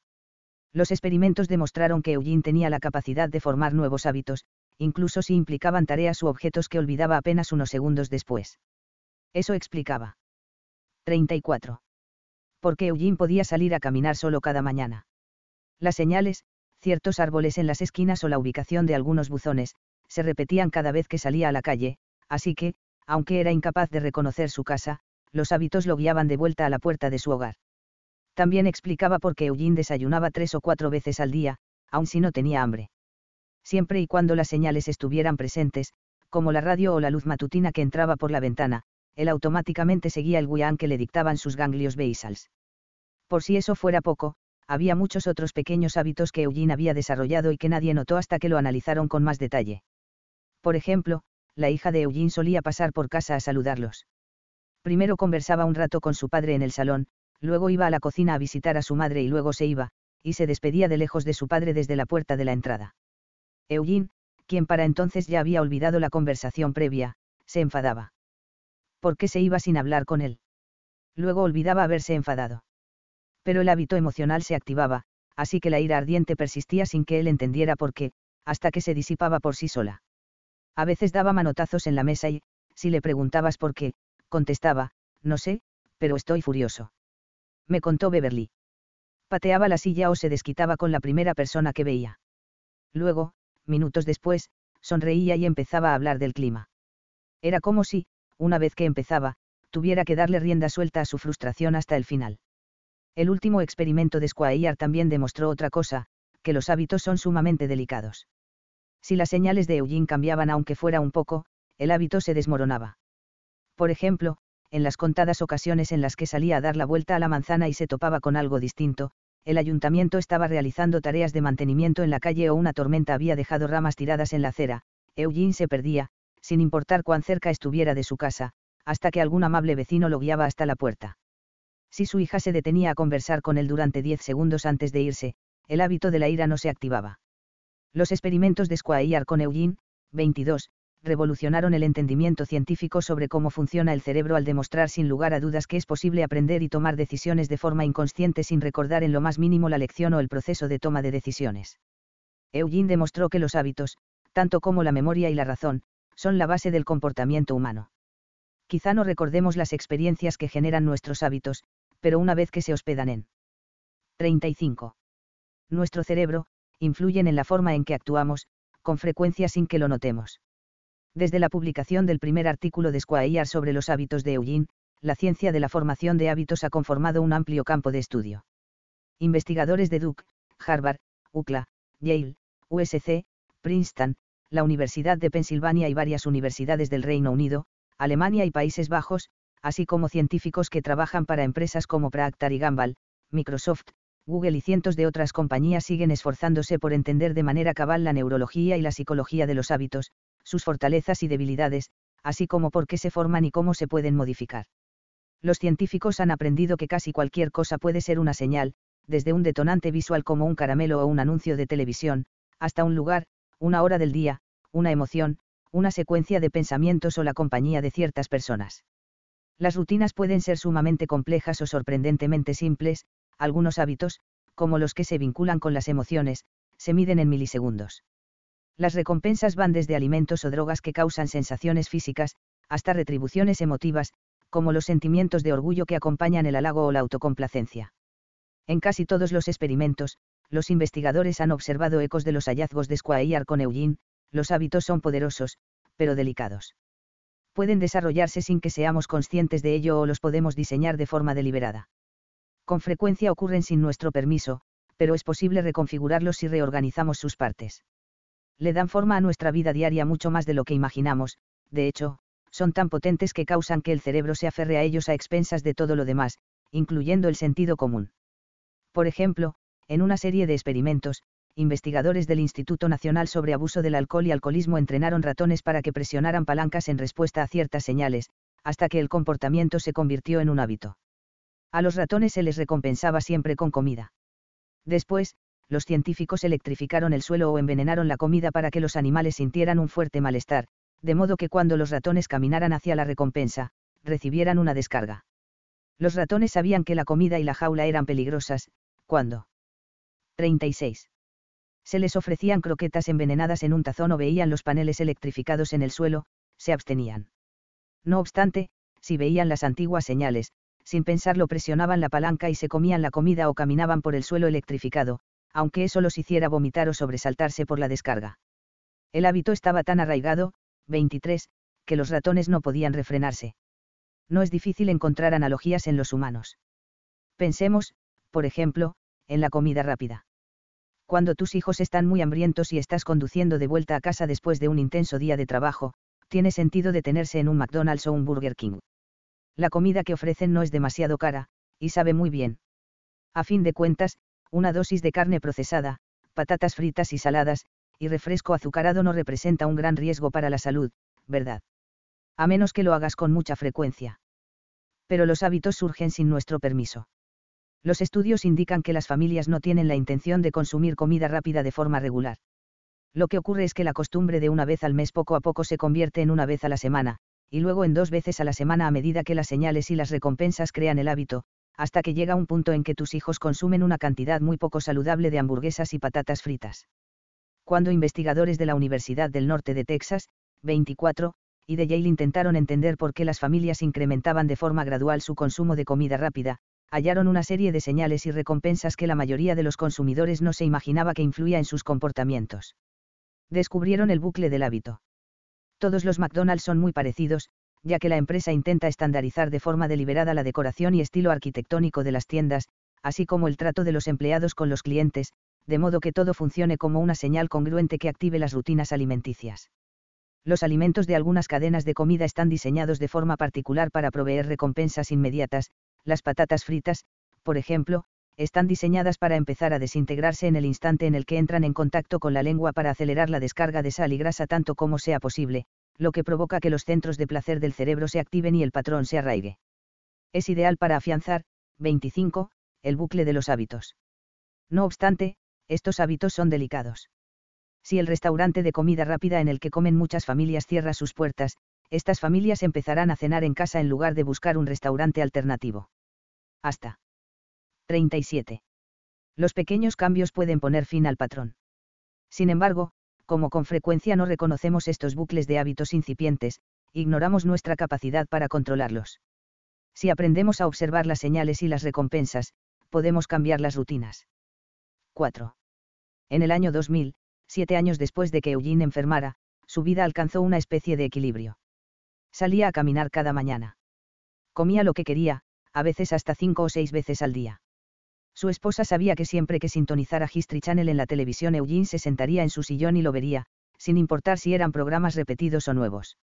Él no notaba la diferencia. Sin embargo, a medida que fue envejeciendo, sus hábitos empezaron a tener un impacto negativo en su vida. Era muy sedentario, a veces podía pasar horas frente al televisor porque nunca se aburría de los programas. A los médicos les preocupaba su salud cardíaca. Le propusieron a Beverly que lo sometiera a una dieta estricta de alimentos saludables, y ella lo intentó, pero era difícil tener control de la frecuencia con la que Eugene comía o de lo que consumía. Él siempre olvidaba las reprimendas. Aunque el refrigerador estuviera lleno de frutas y verduras, Eugene buscaba y rebuscaba hasta encontrar los huevos y el bacon. Esa era su rutina. Y, conforme envejecía, sus huesos se fueron volviendo más frágiles, así que los médicos dijeron que necesitaba ser más cuidadoso cuando saliera a caminar. Pero, en su mente, Eugene tenía 20 años menos olvidaba caminar con precaución. Toda la vida me había fascinado la memoria, me confesó Squire. Luego conocí a Epe y descubrí lo rica que puede ser la vida incluso si no la recuerdas. El cerebro tiene la sorprendente capacidad de encontrar felicidad aunque el recuerdo de ésta se pierda. Pero es difícil desactivarlo, lo cual, en última instancia, lo perjudicó. Beverly intentó usar su conocimiento sobre la formación de hábitos para ayudar a Eugene a evitar problemas relacionados con la vejez descubrió que podía causar cortocircuitos en algunos de sus patrones si insertaba nuevas señales. Si no guardaba bacon en el refrigerador, Eugene no hacía varios desayunos poco saludables. Si le ponía una ensalada enfrente, a veces la picoteaba, y, a medida que esa comida se fue volviendo un hábito, Eugene. 38. Dejó de ir a la cocina en busca de refrigerios. Poco a poco, su alimentación mejoró. No obstante, a pesar de los esfuerzos, la salud de Eugene continuó deteriorándose. Un día de primavera, mientras veía la televisión, empezó a gritar. Beverly corrió en su ayuda y lo encontró presionándose el pecho con ambas manos. Llamó una ambulancia. En el hospital, le diagnosticaron un infarto leve. Para entonces, el dolor había cedido y Eugene intentaba bajarse de la camilla. Esa noche, más de una vez se despegó los electrodos del pecho para poder recostarse de lado y dormir. Eso activaba las alarmas de los monitores, lo que hacía que las enfermeras entraran corriendo en su habitación. Intentaron que dejara de interferir con los sensores al adherírselos de nuevo y decirle que lo atarían si volvía a hacerlo. Nada funcionó. Eugene olvidaba las amenazas tan pronto las oía. Luego su hija le sugirió a una enfermera que intentara halagarlo por su capacidad para permanecer quieto y repetirle el halago cada vez que lo viera. Queríamos apelar a su orgullo, ¿sabes? Me dijo su hija, Carol Rayes. Le decíamos, ay, papá, estás haciendo algo muy valioso para la ciencia al dejarte los sensores en su lugar. Las enfermeras empezaron a mimarlo, y a Eugene parecía encantarle. Dos días después, hacía todo lo que le pedían. Eugene volvió a casa una semana después. Más tarde, en otoño de 2008, mientras caminaba por el salón de su casa, Eugene tropezó con una repisa cercana a la chimenea, se cayó y se fracturó la cadera. En el hospital, a Squire y a su equipo les preocupó que tuviera ataques de ansiedad por no saber dónde estaba así que le dejaban notas junto a la cama para explicarle lo que le había ocurrido y pegaron fotos de sus hijos en las paredes. Su esposa y sus hijos lo visitaban a diario. Sin embargo, Eugene nunca se inquietó. Jamás preguntó qué hacía en el hospital. Para entonces, parecía haber hecho las paces con la incertidumbre, me contó Squire. Hacía 15 años que había perdido la memoria. Era como si parte de su cerebro supiera que había cosas que jamás entendería y no tenía problema con ello. Beverly lo visitaba a diario. Pasaba mucho rato hablándole, me contó. Le decía que lo amaba, le contaba cosas de nuestros hijos y de lo afortunados que éramos. Le enseñaba las fotos y le decía lo mucho que lo amaba. Estuvimos casados 57 años, 42 de los cuales tuvimos un matrimonio normal. En 39. Ocasiones era muy duro porque ansiaba recuperar a mi antiguo esposo. Pero al menos sabía que era feliz. Unas semanas después, su hija fue a visitarlo. ¿Cuál es el plan? Le preguntó Eugene al verla llegar. Ella lo sacó al jardín del hospital en silla de ruedas. Qué día tan hermoso, dijo Eugene. Hace muy buen tiempo, ¿verdad? Su hija le habló sobre sus hijos y juntos jugaron con un perro. Ella pensó que le darían el alta pronto. El sol se estaba poniendo. Carol se preparó para llevarlo de vuelta a su habitación. Eugene se dio la vuelta para mirarla. Soy afortunado de tener una hija como tú, le dijo. La cogió desprevenida. No recordaba la última vez que su padre le había dicho algo así de tierno. Yo soy afortunada de que seas mi papá, le contestó. Cielos, qué día tan hermoso, dijo él. ¿Qué opinas del tiempo? Esa noche, a la una de la madrugada, sonó el teléfono de Beverly. El médico le informó que Eugene había sufrido un infarto fulminante y que no habían logrado reanimarlo a pesar de haber hecho todo lo posible. Se había ido. Después de morir, sería recordado por incontables investigadores, y las imágenes de su cerebro serían estudiadas en cientos de laboratorios y escuelas de medicina. Sé que hubiera estado muy orgulloso de saber cuánto contribuyó a la ciencia, me dijo Beverly. Poco después de casarnos, me dijo que quería lograr algo importante en la vida, hacer algo que importara. Y lo hizo. Solo que nunca lo recordó. 40. 2. El cerebro ansioso. Cómo crear nuevos hábitos. Y. Un día, a principios del siglo XX, a un prestigioso directivo estadounidense llamado Claude C. Hopkins lo abordó un viejo amigo suyo para compartir con él una nueva idea. El amigo le explicó que había descubierto un producto maravilloso y que estaba convencido de que sería un éxito. Era una pasta dental, un mejunje grumoso con sabor a menta que llamaba Pepsodent. Había unos cuantos inversores sospechosos implicados, uno de ellos había hecho fraudes inmobiliarios y se rumoreaba que otro tenía vínculos con la mafia, pero sería un negocio gigantesco. O eso le prometió el amigo, siempre y cuando Hopkins accediera, uno, a ayudarlo a diseñar la campaña publicitaria a nivel nacional. En esa época, Hopkins estaba en la cima de una industria floreciente que unas cuantas décadas antes era inexistente, la publicidad. Hopkins fue quien convenció a los estadounidenses de comprar cerveza Stlis o pretexto de que la empresa limpiaba sus botellas con vapor vivo, a pesar de que la competencia usaba exactamente el mismo método. Sedujo a millones de mujeres para que compraran jabón Palmolive con la consigna de que Cleopatra se había bañado con él, a pesar de las protestas de los indignados historiadores. Popularizó el cereal Paftuit afirmando que salía, disparado por pistolas, hasta que el cereal se inflaba, ocho veces más de lo normal. Convirtió docenas de productos antes desconocidos, la avena Quaker, los neumáticos Goodyear, la aspiradora Vissal, el cerdo con alubias Van Camp, en marcas de renombre. En el proceso se hizo tan rico que su autobiografía, Mi vida en publicidad, dedicaba largos pasajes a las dificultades de gastar tanto dinero. 41. Claude Hopkins se hizo famoso por acuñar una serie de reglas que explicaban cómo crear nuevos hábitos entre los consumidores. Esas reglas transformarían industrias enteras y, con el tiempo, se convertirían en nociones convencionales entre publicistas, reformadores educativos, profesionales de la salud pública, políticos y directivos. Aún en la actualidad, las reglas de Hopkins influyen en toda clase de cosas, desde la forma en que compramos productos de limpieza hasta las herramientas de que se valen los gobiernos para erradicar enfermedades son fundamentales para la creación de cualquier nueva rutina. No obstante, cuando aquel viejo amigo lo abordó para hablarle de Pepsodent, el publicista apenas se inmutó. No era ningún secreto que la salud dental de los estadounidenses estaba cayendo en picado. A medida que la economía nacional se fortalecía, 2. La gente empezaba a comprar cantidades más grandes de alimentos procesados y llenos de azúcar.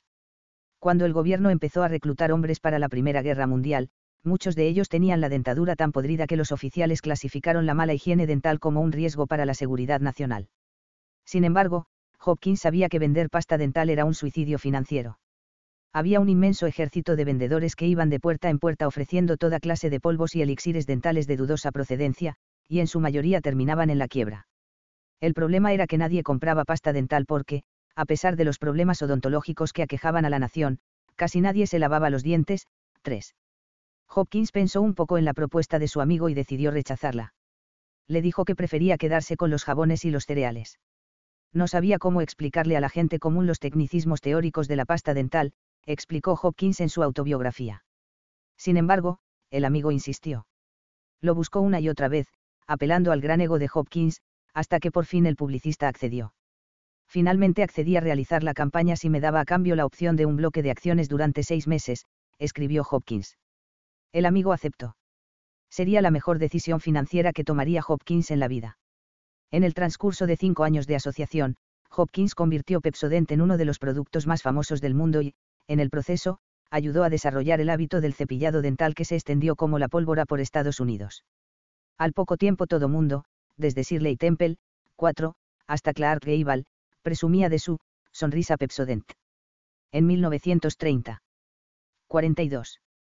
Pepsodent se vendía, 5, en China, Sudáfrica, Brasil, Alemania y en casi cualquier otro lugar donde Hopkins pudiera comprar anuncios publicitarios. Después de una década de la primera, 6, campaña de Pepsodent, las encuestas revelaron que el cepillado de dientes se había convertido en un ritual para más de la mitad de la población estadounidense. Hopkins ayudó a que el cepillado dental arraigara como actividad cotidiana. Más tarde, Hopkins presumiría de que el secreto de su éxito fue que encontró una especie de señal y recompensa que avivaba un hábito en particular. Es una alquimia tan potente que, aún en la actualidad, esos mismos principios básicos los observan los diseñadores de videojuegos, la industria alimentaria, los hospitales y los vendedores de todo el mundo. Gracias a Eugene Pauli conocimos el bucle de los hábitos, pero fue Claude Hopkins quien nos demostró cómo se cultivan y desarrollan los nuevos hábitos. Entonces, ¿qué fue exactamente lo que hizo Hopkins? Hopkins creó el ansia. Y resulta que esa ansia hace que las señales y las recompensas funcionen, pues el ansia le da potencia al bucle del hábito.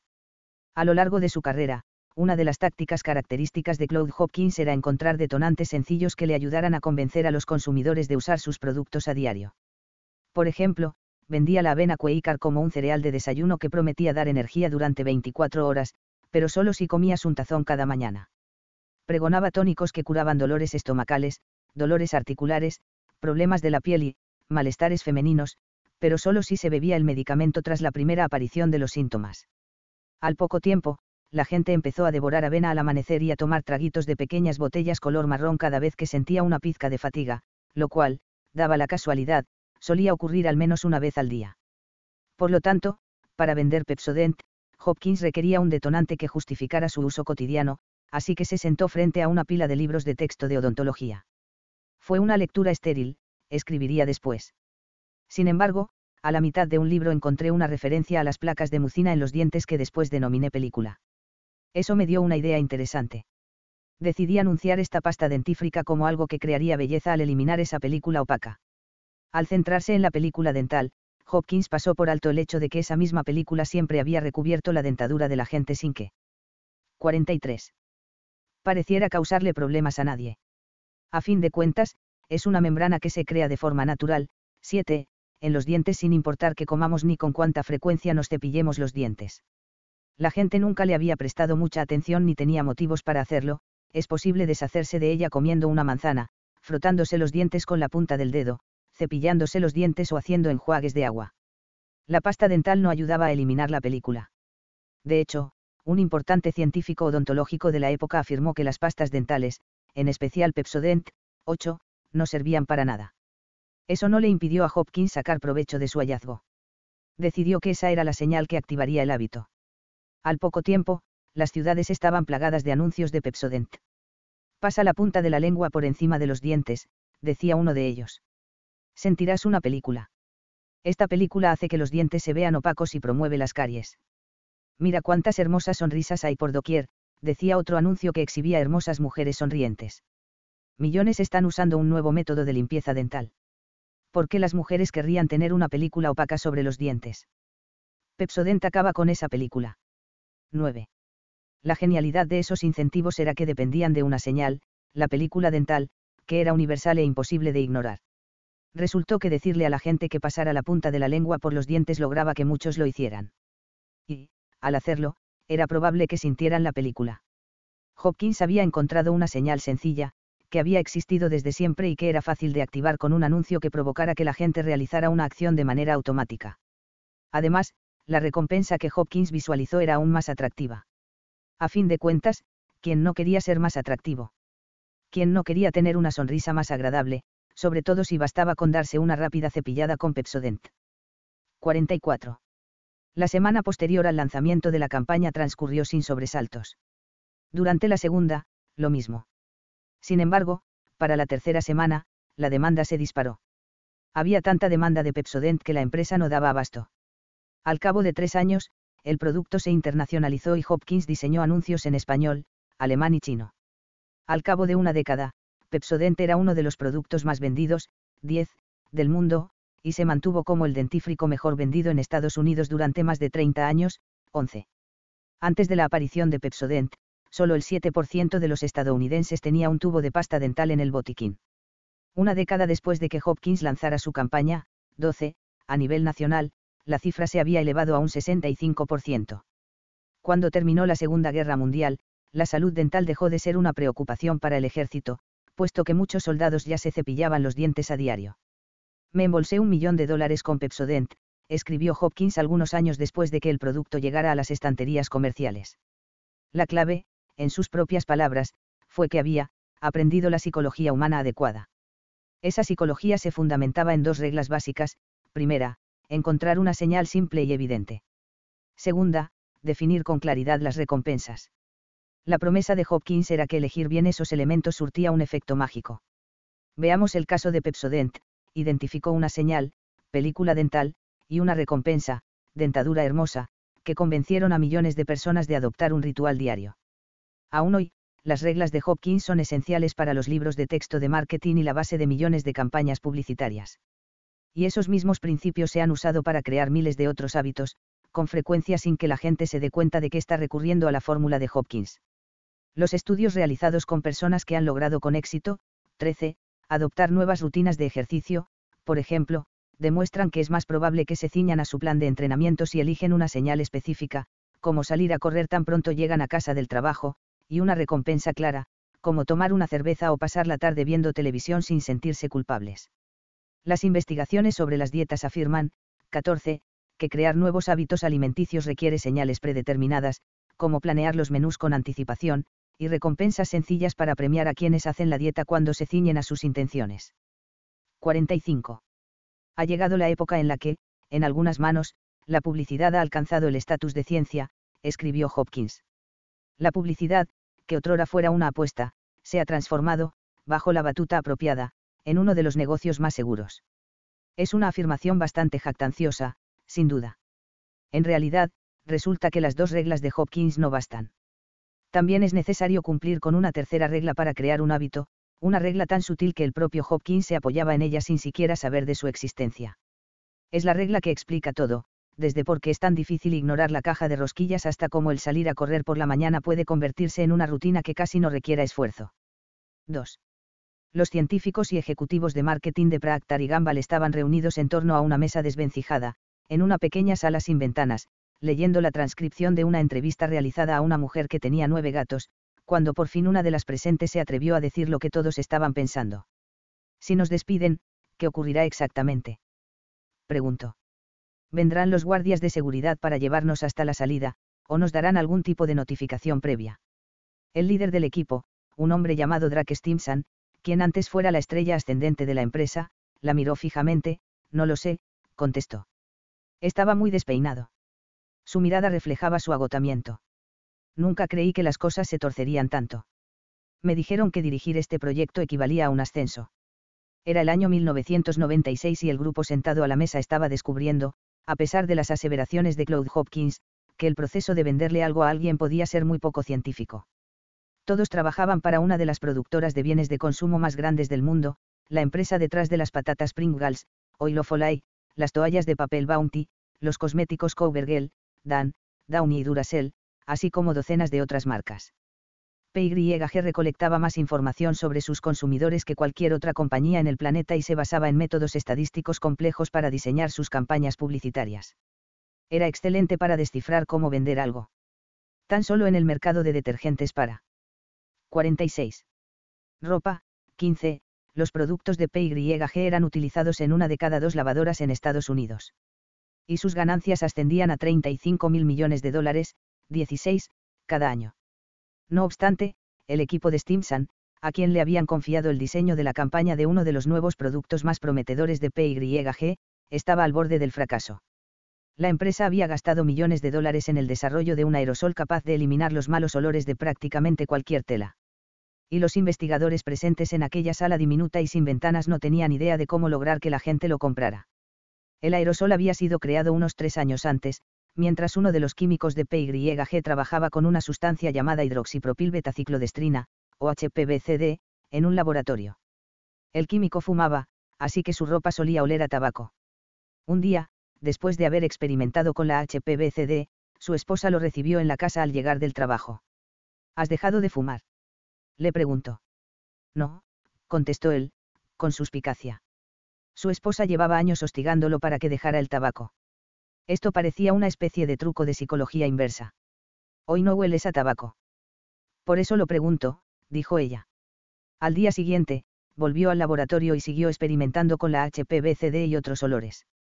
Al poco tiempo, tenía cientos de viales que contenían telas con olor a perro mojado, habano, camiseta sudada, comida china, ropa rancia y toalla sucia.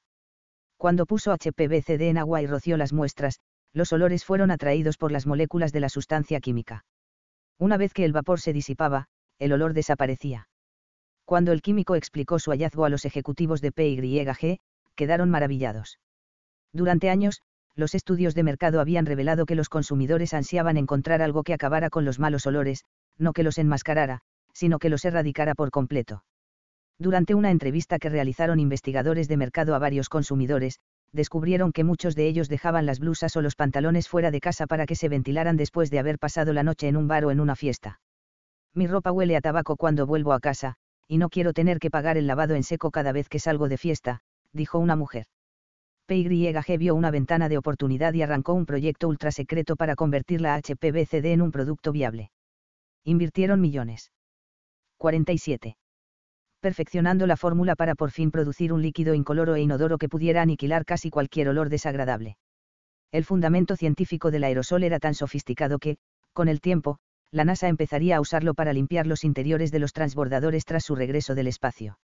La mejor parte era que producirlo era económico, no dejaba manchas y podía lograr que cualquier sofá maloliente, chaqueta vieja o asiento de coche dejara de oler mal. El proyecto era una de las mayores apuestas, y PYG estaba preparado para ganar miles de millones de dólares, siempre y cuando lograran diseñar la campaña publicitaria correcta. Decidieron llamarlo Febrece, 17, y le pidieron a Stimson, un joven prodigio de 31 años con estudios en matemáticas y psicología, que dirigiera al equipo de publicidad.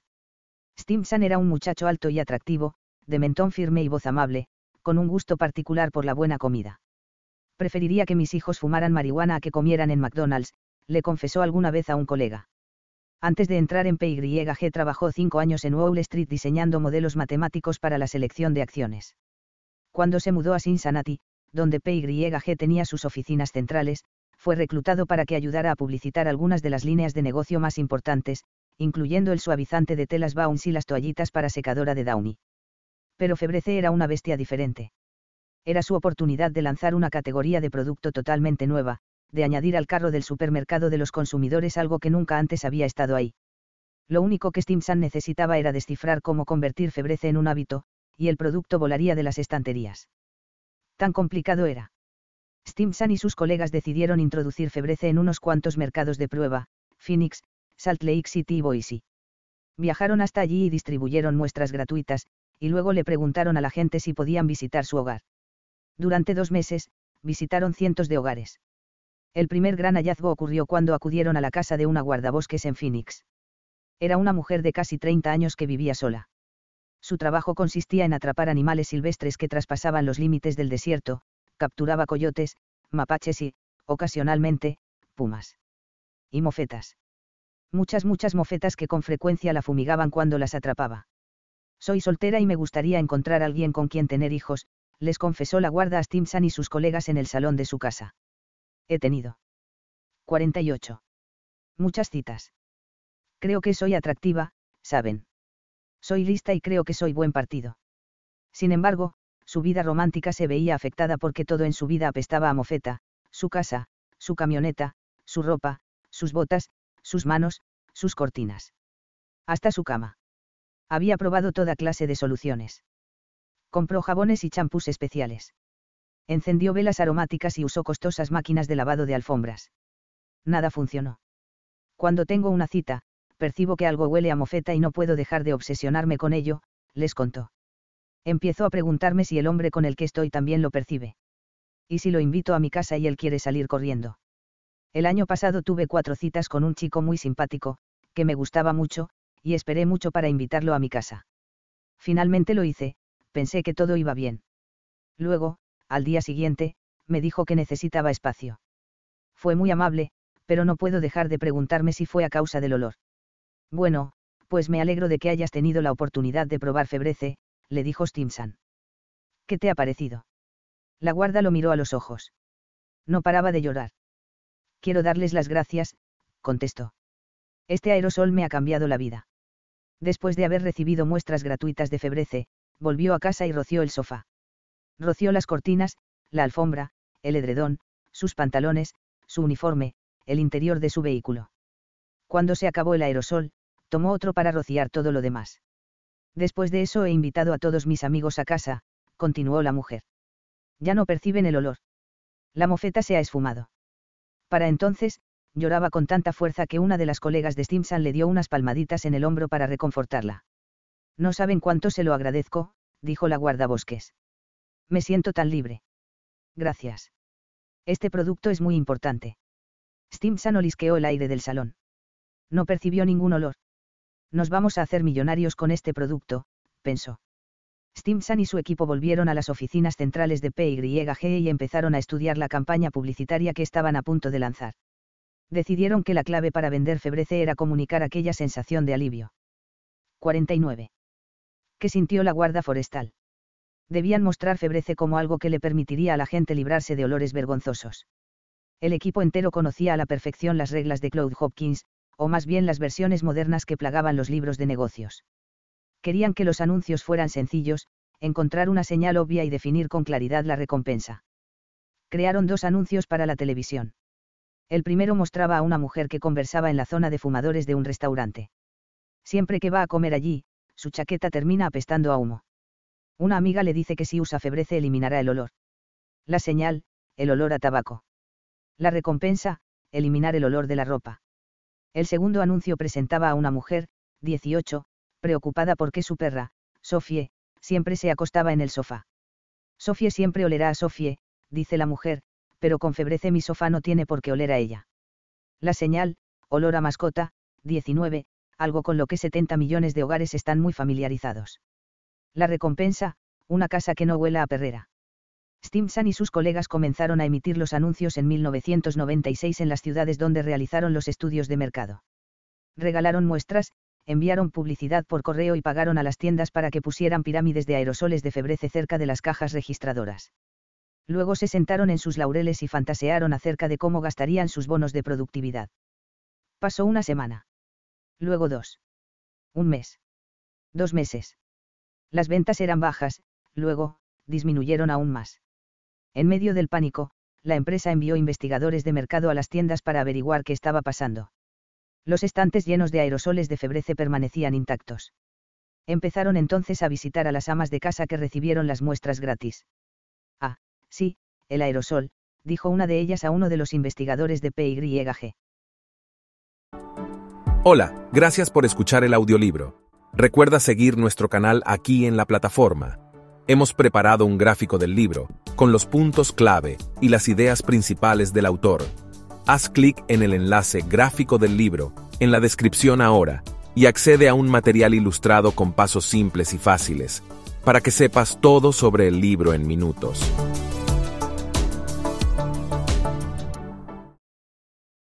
Lo recuerdo. Veamos.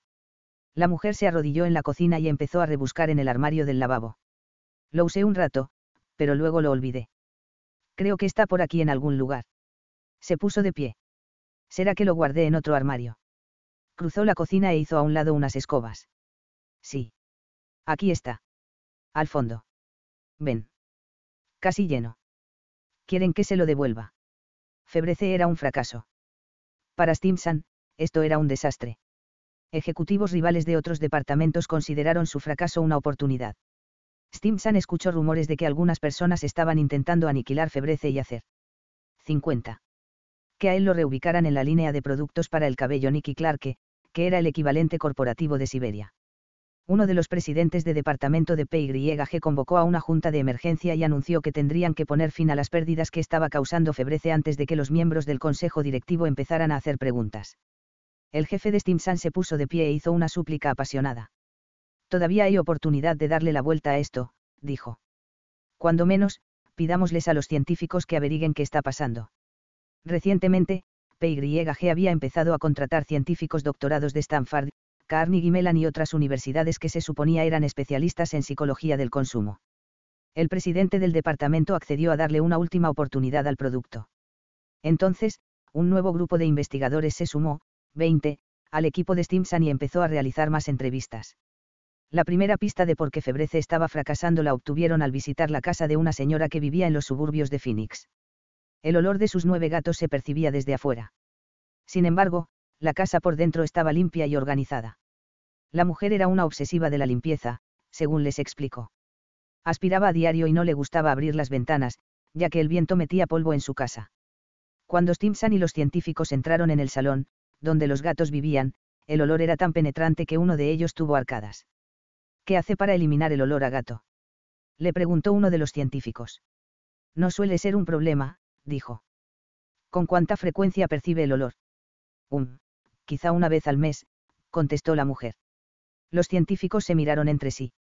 ¿Lo percibe ahora? Le preguntó una investigadora. No, contestó ella. Observaron el mismo patrón en muchas otras casas que visitaron. La gente era incapaz de detectar la mayoría de los malos olores cotidianos. Si vives con nueve gatos, te vuelves insensible a su olor. Si fumas, tu capacidad olfativa se ve afectada hasta tal grado que dejas de percibir el olor del humo.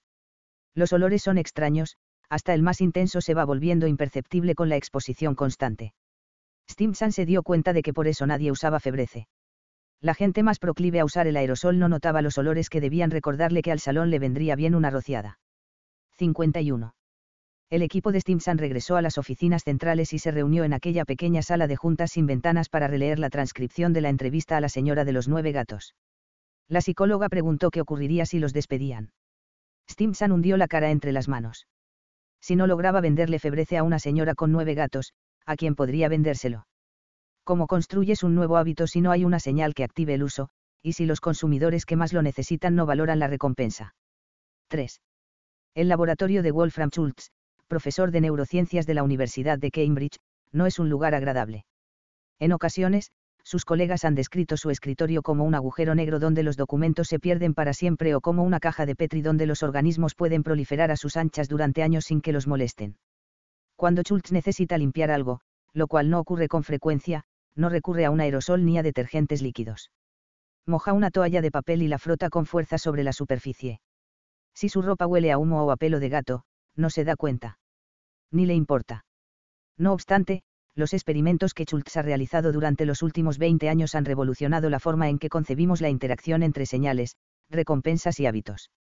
Schultz ha explicado por qué algunas señales y recompensas son más poderosas que otras, además de haber diseñado un mapa científico que explica por qué Pepsodent fue un éxito, como algunas personas que hacen dieta y ejercicio logran cambiar sus hábitos con rapidez y, en última instancia, que permitió que Febrece fuera un éxito de ventas.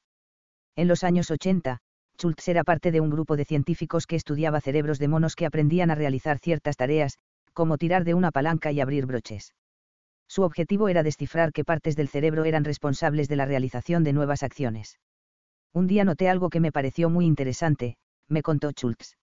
Es originario de Alemania y por eso, cuando habla inglés, suena un poco como Arnold Schwarzenegger si Terminator hubiera sido miembro de la Royal Society. Algunos de los monos que observamos adoraban el zumo de manzana, mientras que otros adoraban el de uva, así que empecé a. 52. Preguntarme qué pasaba en las cabecitas de esos monos. ¿Por qué las diferentes recompensas afectan el cerebro de formas distintas? Schultz emprendió una serie de experimentos para descifrar cómo funcionan las recompensas a nivel neuroquímico. A medida que la tecnología fue avanzando, en los años 90 tuvo acceso a equipos similares a los que usaban los investigadores del MIT. No obstante, a Schultz, más que las ratas, 21, le interesaban los monos como Julio, un macaco de 3,5 kilogramos con ojos color avellana que tenía un diminuto electrodo en el cerebro que le permitía a Schultz observar su actividad neuronal en tiempo real. Un día, Schultz sentó a Julio en una silla dentro de una habitación poco iluminada y encendió el monitor de un ordenador. El trabajo de Julio consistía en tirar de una palanca cada vez que aparecieran figuras de colores en la pantalla, pequeños espirales amarillos, garabatos rojos, líneas azules. Si Julio tocaba la palanca cuando aparecía una figura, por un tubo que colgaba del techo descendía una gota de zumo de zarzamora que caía en los labios del mono. A Julio le gustaba el zumo de zarzamora. Al principio, a Julio le interesaba poco lo que ocurría en la pantalla y pasó la mayor parte del tiempo retorciéndose en la silla para intentar zafarse. Pero, una vez que llegó la primera dosis de zumo, Julio se concentró por completo en el monitor. Conforme fue entendiendo, a través de docenas de repeticiones, que las figuras en la pantalla daban la señal de la rutina, tirar de la palanca, que producía una recompensa, zumo de zarzamora, empezó a mirar la pantalla con la intensidad de un láser. Dejó de retorcerse cuando aparecía un garabato amarillo, se abalanzaba sobre la palanca. Cuando aparecía una raya azul, lo hacía de nuevo. Y, cuando llegaba el zumo, se relamía los labios alegremente. 53. Mientras Schultz monitoreaba la actividad en el cerebro de Julio, observó el surgimiento de un patrón. Cada vez que Julio recibía la recompensa, la actividad cerebral se disparaba de tal forma que sugería que estaba experimentando felicidad. 22. La transcripción de la actividad neurológica muestra de forma gráfica cómo se ve el cerebro del mono cuando dice algo así como, obtuve una recompensa. Schultz hizo el mismo experimento con Julio una y otra vez, y en cada ocasión registró las respuestas neurológicas. Cada vez que Julio recibía el zumo, el patrón de, obtuve una recompensa. Aparecía en el ordenador conectado al sensor en el cerebro del mono. De forma gradual, desde el punto de vista neurológico, el comportamiento de Julio se convirtió en un hábito. No obstante, para Schultz lo más interesante era cómo iban cambiando las cosas a medida que el experimento avanzaba. Conforme el mono practicaba más y más el comportamiento, a medida que el hábito se hacía más y más sólido, el cerebro de Julio empezó a anticipar el zumo de zarzamora. Los sensores de Schultz empezaron a registrar el patrón de, obtuve una recompensa. En el instante en el que Julio veía las figuras en la pantalla, antes de la llegada del zumo. 54. Dicho de otro modo, las figuras en el monitor se habían convertido en señal no solo de tirar de la palanca, sino también de una respuesta de placer en el cerebro del mono. Julio esperaba la recompensa tan pronto veía los espirales amarillos y los garabatos rojos. Luego Schultz ajustó el experimento. Anteriormente, Julio recibía el zumo tan pronto tocaba la palanca. Ahora, a veces, el zumo no llegaba, ni siquiera cuando Julio cumpliera con su parte. O quizá llegaba después de un ligero retraso o estaba diluido con agua y era la mitad de dulce. Cuando el zumo no llegaba, llegaba tarde o venía diluido, Julio se enojaba y emitía gruñidos de desesperación o le daba un berrinche. Y Sulz observó que un nuevo patrón surgía en su cerebro, el ansia. Si Julio esperaba el zumo pero no lo recibía, en su cabeza se activaba un patrón neurológico asociado con el deseo y la frustración. Si Julio veía la señal, empezaba a anticipar la alegría del zumo, pero si el zumo no llegaba, la alegría se convertía en un ansia que, de no ser satisfecha, lo aproximaba a la ira o la depresión. Investigadores de otros laboratorios han observado patrones similares. Entrenaron a otros monos para anticipar el zumo cada vez que vieran una figura en la pantalla. Luego intentaron distraerlos. Abrían la puerta del laboratorio para que salieran y jugaran con sus amigos. Les ponían comida en una esquina, de modo que pudieran comer si abandonaban el experimento. En el caso de los monos que no habían desarrollado un hábito sólido, las distracciones funcionaban. Se bajaban de la silla, salían de la habitación y no miraban atrás. No habían aprendido a ansiar el zumo. No obstante, una vez que el mono desarrollaba el hábito, una vez que el cerebro anticipaba la recompensa, las distracciones no le resultaban atractivas. El animal se quedaba sentado, mirando el monitor y activando la palanca, una y otra vez, a pesar de la oferta de comida o la oportunidad de salir a jugar. La anticipación y la ansiedad, 23, eran tan abrumadoras que los monos se quedaban pegados a la pantalla, como un ludópata que se queda sentado frente a la máquina tragaperras mucho después de haber perdido sus ganancias. Esto explica por qué los hábitos son tan poderosos, producen ansiedad neurológica. La mayor parte de las veces, esas ansias emergen de forma tan gradual que no somos conscientes de su existencia, por lo que muchas veces tampoco percibimos su influencia. Sin embargo, conforme asociamos las señales con ciertas recompensas, una ansia subconsciente surge en el cerebro y pone en marcha el bucle del hábito. Un científico de Cornell, por ejemplo, observó la potencia con la que las ansias de comida y de aromas afectan el comportamiento al fijarse en qué parte de los centros comerciales se ubican. 55. Las tiendas de Sinabán. La mayoría de las franquicias de comida se ubica, 24, en la zona de restaurantes, pero Sinabán intenta ubicar sus tiendas lejos de otros locales de comida. ¿Por qué? Porque los ejecutivos de Sinabán quieren que el olor de los rollos de canela viaje por los pasillos y gire las esquinas sin interrupción, de modo que los compradores comiencen a ansiar un rollo de canela de forma inconsciente. Cuando los consumidores dan vuelta a la esquina y ven la tienda de Sinabán, el ansia ya se ha convertido en un monstruo furioso que les hará llevar la mano a la cartera sin siquiera pensarlo. El bucle del hábito se pone en marcha porque, 25, surge una sensación de ansiedad. No tenemos una programación cerebral que nos haga ver una caja de rosquillas y ansiar algo dulce de inmediato, me explicó Schultz. Sin embargo, una vez que el cerebro aprende que la caja de rosquillas contiene azúcares y carbohidratos deliciosos, empezará a anticipar el chispazo de azúcar. Nuestro cerebro nos guiará hacia la caja. Y luego, si no comemos la rosquilla, se sentirá desilusionado. Para comprender este proceso, pensemos en cómo se creó el hábito de Julio. Primero, vio una figura en la pantalla. Con el tiempo, Julio aprendió que la aparición de la figura implicaba que era tiempo de ejecutar una rutina. Entonces, tiraba de la palanca. Como resultado, Julio recibía una gota de zumo de zarzamora. 56. Ese es el aprendizaje básico. El hábito solo surge una vez que Julio comienza a ansiar el zumo cuando ve la señal. Una vez que el ansia existe, Julio actuará de forma automática. Realizará el hábito. Así es como se crean los nuevos hábitos, 26, conjuntando una señal, una rutina y una recompensa, y luego cultivando el deseo que desencadena el bucle. Pensemos, por ejemplo, en el tabaquismo. Cuando el fumador ve la señal, una cajetilla, su cerebro empieza a anticipar la descarga de nicotina. El simple hecho de ver los cigarrillos basta para que el cerebro ansíe la descarga de nicotina. Si esta no llega, el ansia aumenta hasta que el fumador busca un cigarro sin siquiera pensarlo.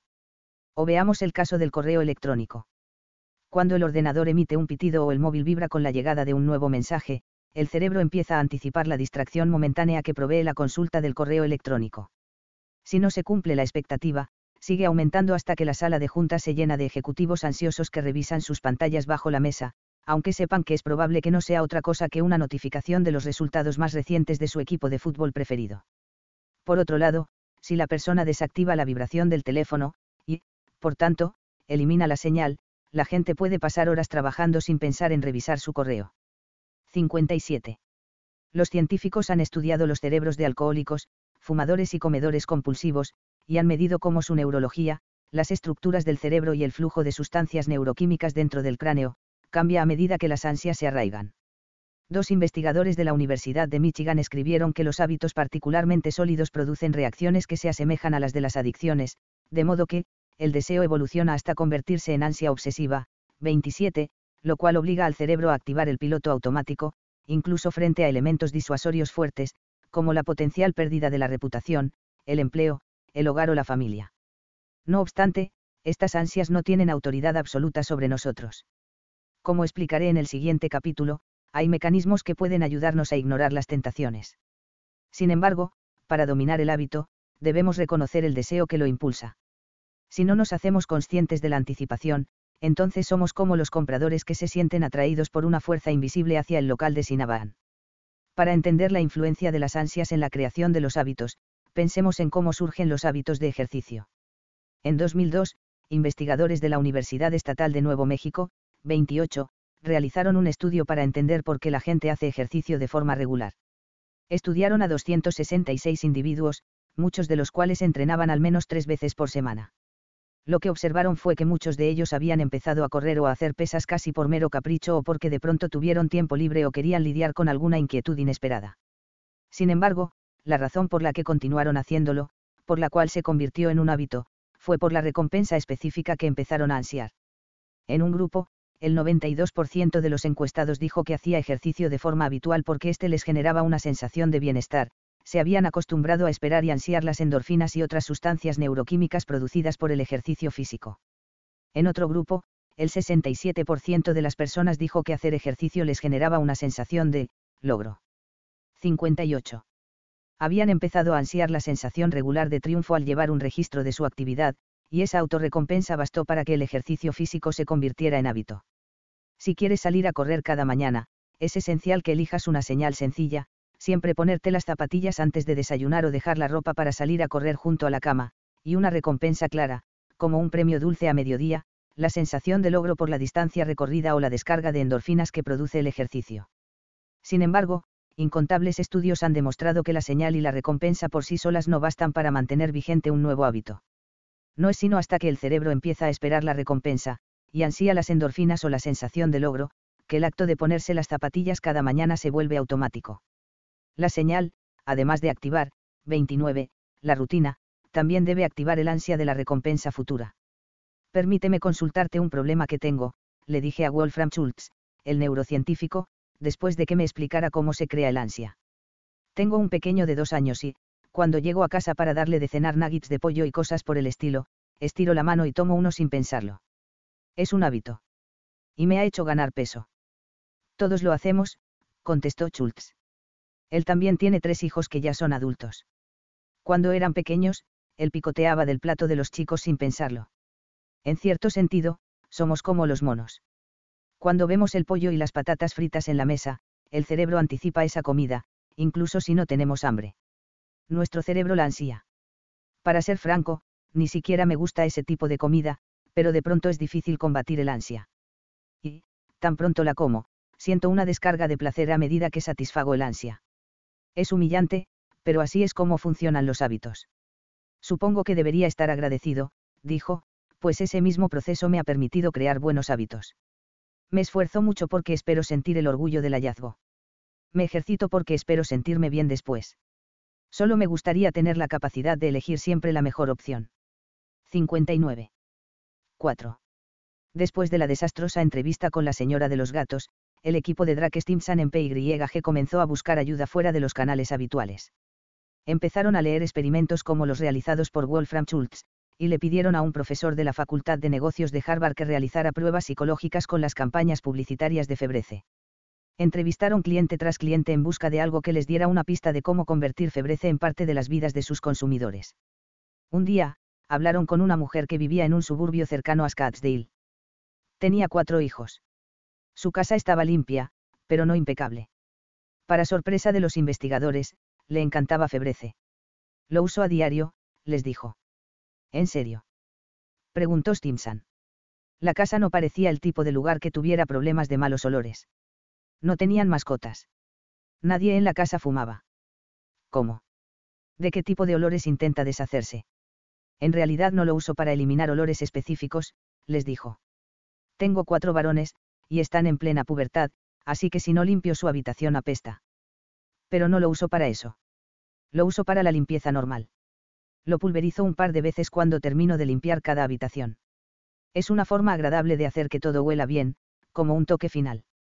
Le preguntaron si podían verla limpiar la casa. En su habitación hizo la cama, esponjó las almohadas, ajustó las sábanas y luego sacó el aerosol de febrece y roció el edredón extendido. Pasó la aspiradora por el comedor, alzó los zapatos de sus hijos, enderezó la mesita de café y roció febrece en la alfombra.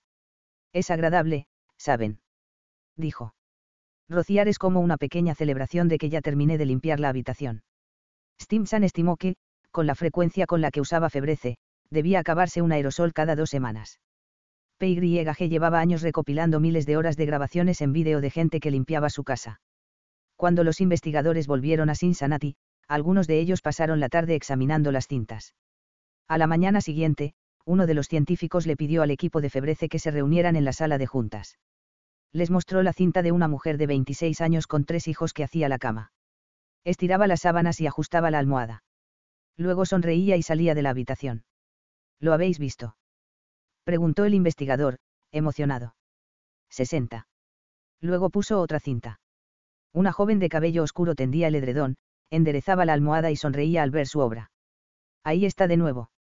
Intervino el investigador. El siguiente vídeo mostraba a una mujer con ropa deportiva que ordenaba la cocina y limpiaba el mostrador antes de hacer un estiramiento relajante. El científico se volvió y dijo a sus compañeros, ¿lo veis? Preguntó.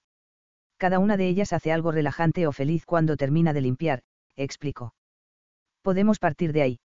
¿Y si febrece es algo que ocurre al final de la rutina de limpieza y no al principio? ¿Y si es la parte divertida de limpiar? El equipo de Stimson realizó una última prueba. Al principio, la publicidad del producto se enfocó en eliminar malos olores. La empresa imprimió nuevas etiquetas que mostraban ventanas abiertas y bocanadas de aire fresco. Se agregó más perfume a la composición, de modo que, en lugar de solo neutralizar olores, Febrece también tuviera su propio aroma distintivo. Filmaron anuncios donde salían mujeres que rociaban las camas recién hechas y la ropa recién lavada. El eslogan anterior era, le quita el mal olor a cualquier tela, ahora era, limpia los olores de la vida diaria. Cada cambio estaba diseñado para apelar a una señal cotidiana particular, limpiar una habitación, hacer una cama, aspirar una alfombra. En cada una, Febrece aparecía como la recompensa, el olor agradable que surge al final de la rutina de limpieza. Lo más importante es que cada anuncio estaba calibrado para activar cierta ansia, que las cosas huelan tan bien como se ven una vez que concluye el ritual de limpieza. Lo irónico es que un producto diseñado para destruir olores se hubiera convertido en lo contrario en lugar de eliminar los olores de las telas sucias, se convirtió en un aromatizante de ambientes destinado a darle un toque final a lo que ya estaba limpio. Cuando los investigadores visitaron de nuevo a los consumidores, después de la difusión de los nuevos anuncios y la distribución de aerosoles rediseñados, observaron que algunas amas de casa del mercado de prueba empezaban a esperar, a ansiar, el aroma afebrece. Una mujer afirmó que, si se le acababa el aerosol, rociaba perfume diluido en la ropa limpia. Si no percibo un olor agradable al final, es como si en realidad no estuviera limpia, les dijo. La guardabosques con el problema de las mofetas nos encaminó en la dirección equivocada, me contó Stimson. Nos hizo pensar que el éxito de Febrece radicaría en proveer una solución a un problema. Pero ¿quién querría admitir que su casa huele mal? 61. Estábamos abordando mal el problema. Nadie anhela la falta de olor. Pero, por otro lado, mucha gente ansía sentir un olor agradable después de pasar media hora limpiando. El segundo lanzamiento de Febrece fue en el verano de 1998. Al cabo de dos meses, las ventas se habían duplicado. En un año, los consumidores habían gastado, 30, más de 230 millones de dólares en el producto. Desde entonces, Febrece ha inspirado cientos de productos derivados, ambientadores, velas, detergentes de ropa y aerosoles de cocina, que, en conjunto, representan ventas de más de mil millones de dólares cada año. Con el tiempo, PYG empezó a mencionarles a los consumidores que, además de oler bien, Febrece también eliminaba los malos olores. Stimson consiguió un ascenso y su equipo recibió un bono de productividad. La fórmula funcionó. Encontraron señales sencillas y evidentes.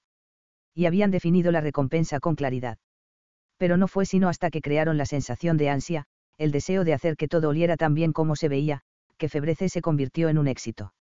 Y dicha ansia es una parte esencial de la fórmula para crear nuevos hábitos que Claude Hopkins, el publicista de Pepsodent, nunca tuvo en cuenta. V. En sus últimos años de vida, Hopkins se dedicó a dar conferencias. Sus charlas sobre las leyes de la publicidad científica atraían a cientos de personas. Desde el escenario, solía compararse con Thomas Edison y George Washington y hacer predicciones descabelladas sobre el futuro, que casi siempre incluían vehículos voladores pero jamás mencionaba las ansias ni la raíz neurológica del bucle del hábito. A fin de cuentas, faltaban 70 años. 62. Para que los científicos del MIT y Wolfram Schultz realizaran sus experimentos. Entonces, ¿cómo logró Hopkins crear el potente hábito del cepillado dental sin el beneficio de ese conocimiento? Bueno, en realidad sí se aprovechó de los principios que más tarde descubrirían en el MIT y en el laboratorio de Schultz, aunque nadie lo supiera en ese entonces. Las experiencias de Hopkins con Pepsodent no fueron tan transparentes como él las plasmó en su biografía. Aunque presumía de haber descubierto una excelente señal, la película dental, y aseguraba haber sido el primero en ofrecerles a los consumidores la clara recompensa de una hermosa sonrisa, en realidad Hopkins no fue el creador de esas tácticas. Ni estuvo cerca de serlo. Veamos, por ejemplo, algunos de los anuncios de otros dentífricos que plagaban las revistas y los diarios antes de que Hopkins supiera de la existencia de Pepsodent. Los ingredientes de esta preparación están diseñados especialmente para evitar la acumulación de depósitos de placa alrededor de la base de los dientes, decía el anuncio de la creme dentifrice del Dr. Sheffield, la cual precedió a Pepsodent. Elimina esa capa de suciedad. El esmalte blanco de tus dientes está oculto debajo de una capa de película, decía un anuncio que encontró Hopkins mientras revisaba sus libros de texto de odontología. Dentífrico Sanitol restablece en poco tiempo la blancura original al eliminar la película. El encanto de una hermosa sonrisa depende de la belleza de tus dientes, proclamaba un tercer anuncio. Los dientes hermosos y satinados suelen ser el secreto del atractivo de una mujer. Usa dentífrico SS Guite. Docenas de publicistas habían usado el mismo lenguaje que Pepsodent años antes de que Hopkins entrara en la jugada. Todos sus anuncios prometían eliminar la película dental y ofrecían la recompensa de dientes blancos y hermosos. Pero ninguno de ellos tuvo éxito. Sin embargo, cuando Hopkins lanzó su campaña, las ventas de Pepsodent se dispararon. ¿Por qué su caso fue distinto? Porque el éxito de Hopkins estuvo impulsado por los mismos factores que hicieron que el mono Julio tirara de la palanca y que las amas de casa rociaran febrece en las camas recién hechas. Pepsodent creó un ansia. En su autobiografía, Hopkins no le dedica espacio a discutir la fórmula química de Pepsodent, aunque la receta incluida en la solicitud de patente del dentífrico y los registros de la compañía revelan algo interesante, a diferencia. 63. De otras pastas dentales, 31, de la época, Pepsodent contenía ácido cítrico, así como pequeñas dosis de aceite de menta y otras sustancias. El inventor de Pepsodent usó esos ingredientes para que la pasta tuviera un sabor fresco, pero también hicieron que tuviera otro efecto inesperado, irritantes que producen una sensación de frescor y cosquilleo en la lengua y las encías. Una vez que Pepsodent empezó a dominar el mercado, los investigadores de empresas competidoras intentaron averiguar el porqué. Lo que hallaron fue que los consumidores afirmaban que, si olvidaban usar Pepsodent, se daban cuenta del error porque extrañaban aquella sensación de cosquilleo fresco. Esperaban, ansiaban, esa ligera irritación. Si no la experimentaban, era como si su boca no estuviera limpia. Claude Hopkins no vendía una dentadura hermosa, vendía una sensación. Una vez que la gente aprendió a ansiar aquel cosquilleo fresco, una vez que lo equipararon con la limpieza dental, el cepillado se convirtió en un hábito. Cuando otras empresas descubrieron qué era lo que Hopkins vendía en realidad, empezaron a imitarlo. Al cabo de unas cuantas décadas, casi todos los dentífricos contenían aceites y sustancias químicas que causaban cosquilleo en las encías. Al poco tiempo, algunas marcas superaron a Pepsodent en ventas. Hasta la fecha, casi todas las pastas dentales contienen aditivos cuyo único propósito es provocar un cosquilleo en la boca después del cepillado. Los consumidores necesitan algún tipo de señal de que el producto funciona, me explicó Tracy Sinclair, quien fuera directora de marca de los dentífricos Oral-B y Crest Kids podemos hacer que la pasta dental tenga cualquier sabor, como mora azul o té verde, pero, siempre y cuando produzca aquel cosquilleo fresco, la gente siente que tiene la boca limpia. El cosquilleo no hace que el dentífrico funcione mejor. Simplemente convence a la gente de que está cumpliendo su cometido. 64. Cualquiera puede usar esta fórmula básica para crear hábitos propios. ¿Quieres hacer más ejercicio? Elige una señal, como ir al gimnasio tan pronto como despiertas, y una recompensa, como beber un batido de fruta después de cada entrenamiento. Luego piensa en ese batido, en la descarga de endorfinas que te provocará. Permítete anticipar la recompensa. Con el tiempo, esa ansia hará que sea más sencillo cruzar las puertas del gimnasio todos los días. ¿Quieres diseñar un nuevo hábito alimenticio? 32. Investigadores afiliados al Registro Nacional de Control de Peso de Estados Unidos, un proyecto que involucraba a más de 6.000 personas que han perdido más de 14 kilos, observaron los hábitos de dietistas exitosos y hallaron que el 78% de ellos desayunaba cada mañana, pues era una comida señalizada por la hora del día. Sin embargo, la mayoría de los dietistas exitosos también visualizaba una recompensa específica a cambio de ceñirse a su dieta, el bikini que ansiaban ponerse para ir a la playa o la sensación de orgullo que sentían al subirse a la báscula a diario, la cual elegían con detenimiento para que fuera algo que desearan de verdad. Si surgían tentaciones, se concentraban en el ansia de aquella recompensa, y la cultivaban hasta convertirla en una ligera obsesión. Y los científicos observaron que las ansias de la recompensa superaban la tentación de romper la dieta. El ansia impulsaba el bucle del hábito, 33. Para las empresas, entender la ciencia detrás de las ansias es algo revolucionario. Hay docenas de rituales que deberíamos llevar a cabo diariamente y que nunca se convierten en hábitos. Deberíamos cuidar la cantidad de sal que comemos y beber más agua. Deberíamos comer más verduras y menos grasas deberíamos tomar vitaminas y ponernos protector solar. Las justificaciones de esto último no podrían ser más contundentes, aplicarse un poco de protector solar en el rostro cada mañana reduce de forma significativa el riesgo de cáncer de piel. Curiosamente, mientras que casi todo el mundo se cepilla, 34, los dientes, menos del 10% de los estadounidenses se pone protector solar a diario. ¿Por qué? Porque no hay un ansia que haya convertido el uso de protector solar en un hábito cotidiano. Algunas empresas están intentando resolverlo añadiéndole sustancias al protector que generen un ligero cosquilleo o algo que le indique a la gente que se lo ha aplicado en la piel. Esperan que eso señalice la expectativa del mismo modo que el ansia del cosquilleo en la boca nos recuerda que nos lavemos los dientes. De hecho, han usado tácticas similares en cientos de otros productos. 65. La espuma es una enorme recompensa, comentó Sinclair, jefa de la línea de negocio. El champú no tendría por qué generar espuma, pero le añadimos este tipo de sustancias porque la gente espera la espuma cada vez que se lava el cabello. Lo mismo ocurre con el detergente para la ropa. Y la pasta dental, ahora todas las compañías añaden lauril sulfato de sodio para que produzca más espuma. No aporta ningún beneficio en términos de limpieza, pero la gente se siente mejor cuando ve la espuma que se de la boca. Una vez que el consumidor empieza a ansiar la espuma, el hábito se fortalece. Las ansias incentivan los hábitos. Y descifrar cómo detonar una ansia hace que crear un hábito nuevo sea más sencillo. Es igual de cierto que hace un siglo. Todas las noches, millones de personas se cepillan los dientes para experimentar aquel cosquilleo, cada mañana, millones de personas se ponen las zapatillas para experimentar la descarga de endorfinas que han aprendido a ansiar. Y, cuando llegan a casa, después de limpiar la cocina u ordenar la habitación, algunas de ellas rocían un poco de febrece. 66. 3. La regla de oro para cambiar de hábitos. ¿Por qué ocurren las transformaciones? Y.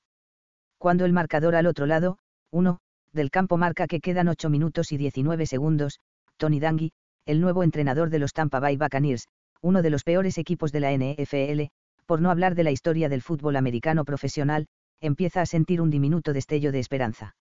Está a punto de terminar la tarde del domingo, 2, 17 de noviembre de 1996. Los Buccaneers se enfrentan en San Diego a Los Ángeles Chargers, equipo que llegó a la Super Bowl el año anterior. Los Buccaneers van perdiendo 17 a 16. Llevan todo el partido perdiendo. Llevan toda la temporada perdiendo. Llevan toda la década perdiendo. Los Buccaneers no han ganado un solo partido en la costa oeste en 16 años, y muchos de los jugadores actuales llevaban pañales la última vez que el equipo ganó una temporada. En lo que va del año, su récord es dos partidos ganados y ocho perdidos. En uno de esos partidos, los Detroit Lions, un equipo tan malo que alguien incluso lo describiría como lo más, ido, de un, caso perdido, tres, les ganaron 21 a 6, y luego, tres semanas después, les volvieron a ganar 27 a 0. Una columna de un periódico ha empezado a referirse a los Buccaneers como, el tapete naranja de Estados Unidos, 4. ESPN predice que Dangui, que fue nombrado entrenador en enero, podría perder su trabajo antes de que acabe el año. No obstante, en las líneas de banda, desde donde Dangui observa a su equipo prepararse para la siguiente jugada, parece que un rayo de sol ha logrado atravesar las nubes. Dangui no sonríe. Nunca muestra sus emociones durante los partidos. Pero algo está pasando en el terreno de juego, algo que lleva años perfeccionando mientras le llueven abucheos de la hostil multitud. 67. De 50.000 aficionados, Tony Dangui ve algo que nadie más ve. Es la evidencia de que su plan está empezando a funcionar. Tony Dangui llevaba una eternidad esperando conseguir ese trabajo. Durante 17 años, merodeó las líneas de banda como técnico asistente, primero en la Universidad de Minnesota y luego con los Pittsburgh Steelers, después con los Kansas City Chiefs y de nuevo en Minnesota con los Vikings. En la última década lo habían convocado cuatro veces a entrevistas para el puesto de entrenador de algún equipo de la NFL. Y las cuatro veces las entrevistas salieron mal. Parte del problema era la filosofía de entrenamiento de Dangui. En las entrevistas explicaba pacientemente su creencia de que la clave para ganar radicaba en cambiar los hábitos de los jugadores. Quería lograr que los jugadores dejaran de tomar tantas decisiones durante el juego y que reaccionaran de forma automática, habitual. Si lograba inculcarles los hábitos correctos, su equipo ganaría. Punto. Los campeones no hacen cosas extraordinarias, explicaba Dangui. Hacen cosas ordinarias, pero las hacen sin pensarlo, demasiado rápido como para que el otro equipo reaccione. Siguen los hábitos que han aprendido. ¿Cómo crearás esos nuevos hábitos? Le preguntaban los propietarios de los equipos. Ah, no, él no crearía nuevos hábitos. Esa era su respuesta. Los jugadores se pasan la vida entera desarrollando los hábitos que les permiten llegar hasta la NFL. Ningún atleta abandonará esos patrones solo porque un entrenador lo dice. Entonces, en lugar de crear nuevos hábitos, Dangui planeaba cambiar los viejos hábitos de sus jugadores. Y el secreto para lograr ese cambio era usar lo que ya estaba dentro de la cabeza de los muchachos. Los hábitos comprenden un bucle de tres pasos, la señal, la rutina y la recompensa, pero Dangui solo quería abordar el paso intermedio, la rutina. Sabía por experiencia propia, 5, que era más fácil convencer a alguien de adoptar un nuevo comportamiento si empieza y termina con algo familiar. Su estrategia de entrenamiento encarnaba un axioma, la regla de oro del cambio de hábitos que múltiples estudios han demostrado es una de las herramientas más potentes para impulsar cambios. Dangui reconocía que es imposible extinguir por completo los malos hábitos. 68. En vez de eso, para cambiar el hábito, hay que mantener la vieja señal y entregar la vieja recompensa, pero insertar una nueva rutina. Esa es la regla, si usas la misma señal y proporcionas la misma recompensa, puedes alterar la rutina y cambiar el hábito. Es posible transformar casi cualquier comportamiento si la señal y la recompensa siguen siendo las mismas. La regla de oro ha influido en tratamientos para el alcoholismo, la obesidad, el trastorno obsesivo compulsivo y centenares de otros comportamientos destructivos, y entenderla puede ayudar a cualquiera a cambiar sus propios hábitos. Por ejemplo, es probable que el intento de dejar de picar entre comidas fracase si no hay una nueva rutina que satisfaga las viejas señales y ansias de recompensa. Un fumador, en general, no puede dejar el cigarrillo a menos que encuentre una actividad con la cual reemplazar el hábito cuando se activa el ansia de nicotina. Dangui explicó cuatro veces su filosofía basada en hábitos a dueños de equipos de fútbol americano. Las cuatro veces lo escucharon de forma cordial, le agradecieron haberse tomado el tiempo para la entrevista y contrataron a otra persona. Pero luego, en 1996, los deplorables Buccaneers lo llamaron. Dangui voló a Tampa Bay y una vez más explicó su plan para ganar. El día después de la última entrevista, le ofrecieron el trabajo. Con el tiempo, el sistema de Dangui convertiría a los Buccaneers en uno de los equipos con más éxito de la liga. Dangui se convirtió en el único entrenador en la historia de la NFL en llegar a los playoffs durante 10 años consecutivos, en el primer entrenador afroamericano en ganar una Super. 69. Bowley en una de las figuras más respetadas en el atletismo profesional. Sus técnicas de entrenamiento se difundirían en toda la liga y en todos los deportes. Su visión ayudaría a entender cómo reconstruir los hábitos en la vida cotidiana. Pero todo eso ocurriría después. Ese día, en San Diego, Dangui solo quería ganar. Desde la banda, Dangui mira el reloj, quedan 8 minutos y 19 segundos. Los Buccaneers llevan todo el partido perdiendo y han desaprovechado una oportunidad tras otra, como de costumbre. Si la defensa no hace algo, perderán irremediablemente.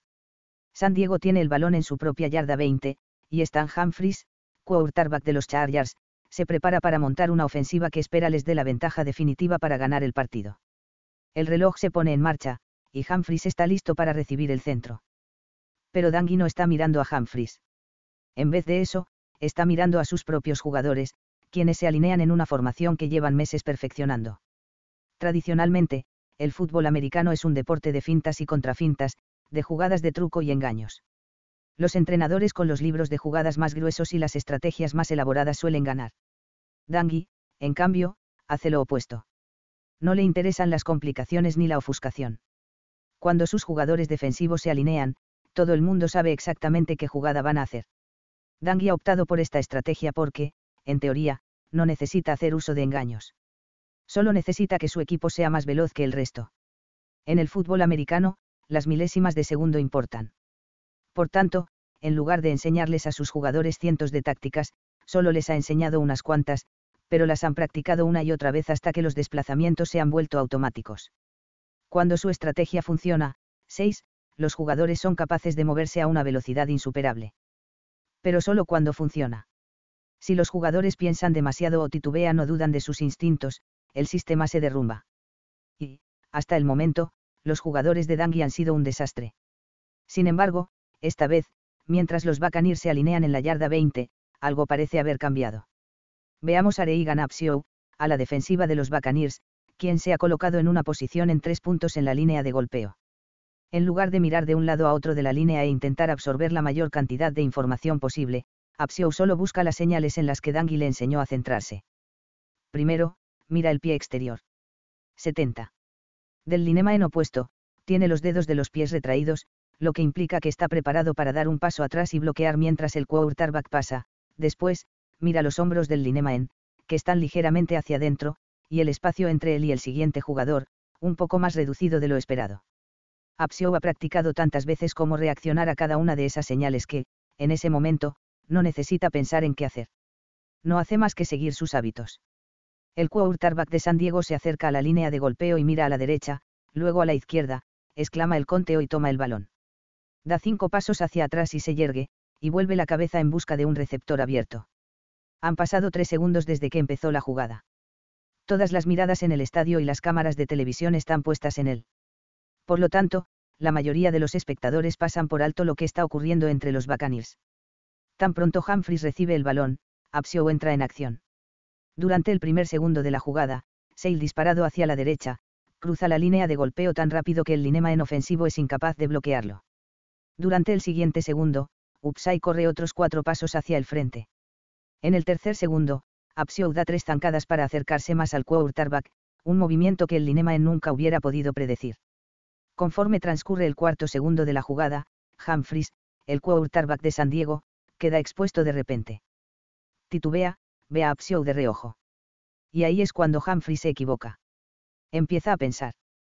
Humphries ubica a uno de sus compañeros, un novato llamado Brian Roche, a 20 yardas. Hay otro receptor de San Diego mucho más cerca que agita las manos para pedirle el balón.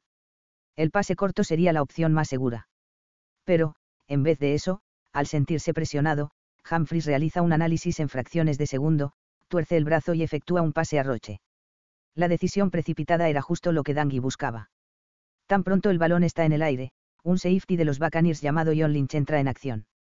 El trabajo de Lynch es sencillo, cuando empezó la jugada, corrió a un lugar específico del campo y esperó su señal. La presión de improvisar en esas circunstancias es inmensa. Pero Dangui ha taladrado al Lynch hasta automatizar su rutina. Y, en consecuencia, cuando el balón se escapa de las manos del quarterback, Lynch está a 10 yardas de Roche, esperando. Mientras el balón gira en el aire, Lynch lee sus señales, la dirección en la que apuntan el casco y las manos del quarterback, la distancia entre receptores, y empieza a moverse antes de que sea claro qué dirección. 71. Tomará el balón. Roche, el receptor de San Diego, se lanza hacia adelante, pero Lynch se le cruza e intercepta el pase. Antes de que Roche pueda reaccionar, Lynch emprende la carrera hacia la zona de anotación de los Buccaneers. El resto de su equipo está posicionado a la perfección para despejarle el camino. Lynch corre 10 yardas, luego 15, luego 20 y luego casi 25 yardas antes de que lo saquen del campo. La jugada completa duró menos de 10 segundos. Dos minutos después, los Buccaneers anotan y se ponen por delante por primera vez en el partido. Cinco minutos después, anotan un gol de campo. Entre esas dos jugadas, la defensa de Dangui bloquea cada uno de los avances de San Diego. Los Buccaneers ganan 25 a 17 en uno de los regresos más inesperados de la temporada. Al final del partido, Lynch y Dangui salen juntos del campo. Parece que algo cambió allí fuera, dice Lynch mientras cruzan el túnel. Comenzamos a creer, le contesta Dangui. 2. Para entender cómo la estrategia del entrenador de cambiar los hábitos logró reconstruir el equipo, es necesario asomarnos fuera del ámbito deportivo. Muy lejos de ahí, en un sórdido sótano del Lower East Side de Nueva York, en 1934, donde nació una de las iniciativas más extensas y exitosas para cambiar hábitos a gran escala. En aquel sótano se encontraba, 7, un alcohólico de 39 años llamado Bill Wilson, 8. Años antes, Wilson tomó su primera bebida alcohólica mientras se encontraba en el campamento de entrenamiento militar de New Bedford, Massachusetts, donde aprendía a utilizar ametralladoras antes de que lo enviaran a Francia durante la Primera Guerra Mundial. Las familias pudientes que vivían cerca de la base solían invitar a los oficiales a cenar, así que una noche de domingo Wilson asistió a una fiesta en la que le sirvieron tostadas gratinadas y cerveza. Apenas tenía 22 años y jamás había probado el alcohol. Pero lo cordial era beber el vaso que le pusieran enfrente. Semanas después, lo invitaron a otra fiesta. Los hombres vestían smoking, las mujeres coqueteaban. Un mayordomo se le acercó y le entregó un cóctel Bronx, una combinación de ginebra, vermut seco y dulce, y zumo de naranja. Le dio un sorbo y sintió, nueve, que había encontrado, el elixir de la vida, o eso diría después. 72. A mediados de la década de los 30, Wilson había regresado de Europa, su matrimonio se desmoronaba, los beneficios de la venta de sus acciones se esfumaban y él bebía tres botellas de alcohol al día. En una fría tarde de noviembre, sentado en la penumbra, llamó un viejo amigo de copas. Wilson lo invitó a casa, 10, mezcló una jarra de zumo de piña con ginebra y le sirvió una copa a su amigo. Su amigo se la devolvió. Le dijo que llevaba dos meses sin beber. Wilson estaba asombrado. Empezó a describir sus propias dificultades con el alcohol, incluyendo la pelea en la que estuvo involucrado en un club de campo y que le costó el empleo. Dijo que había intentado dejarlo, pero no lograba hacerlo. Había ido a rehabilitación y tomado pastillas. Le había hecho promesas a su esposa y había asistido a terapias de grupo. Nada de eso le había funcionado. ¿Cómo lo había logrado su amigo? Cuento con la religión, le dijo su amigo. Le habló sobre el infierno y la tentación, el pecado y el demonio. Reconoce que estás trastornado, acéptalo y accede a entregarle tu vida a Dios. Wilson pensó que su amigo había perdido la cabeza. El verano pasado estaba enganchado a las drogas, supongo que ahora está enganchado a la religión, escribiría más tarde. Después de que su amigo se fuera, Wilson se acabó la jarra y se fue a dormir. Un mes después, en diciembre de 1934, Wilson ingresó en el Hospital Charles B. Towns para adicciones al alcohol y las drogas, un elegante centro de rehabilitación ubicado en Manhattan. Un médico empezó a administrarle cada hora infusiones de un alucinógeno llamado belladona, que entonces era un tratamiento de moda para el alcoholismo. Wilson fluctuó entre estados de conciencia e inconsciencia en la cama de su pequeña habitación. Después, en un episodio que ha sido descrito en millones de cafeterías, centros sindicales y sótanos de iglesia, Wilson empezó a retorcerse de agonía. Durante días alucinó. Los dolores causados por la abstinencia lo hacían sentir como si le caminaran insectos sobre la piel.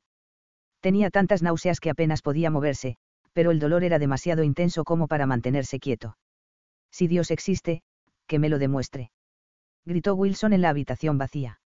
Estoy listo para hacer lo que sea. Lo que sea. Más tarde escribiría que, en ese instante, 11, una luz blanca inundó su habitación, el dolor cesó y sintió como si estuviera en la cima de una montaña, y un viento, no hecho de aire sino de espíritu, soplaba.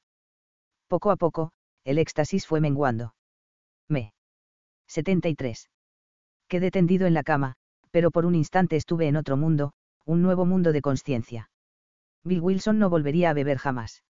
Durante los siguientes 36 años, hasta que murió de enfisema en 1971, se dedicaría a fundar, construir y difundir Alcohólicos Anónimos, hasta convertirla en la organización de cambio de hábitos más grande, famosa y exitosa de todo el mundo.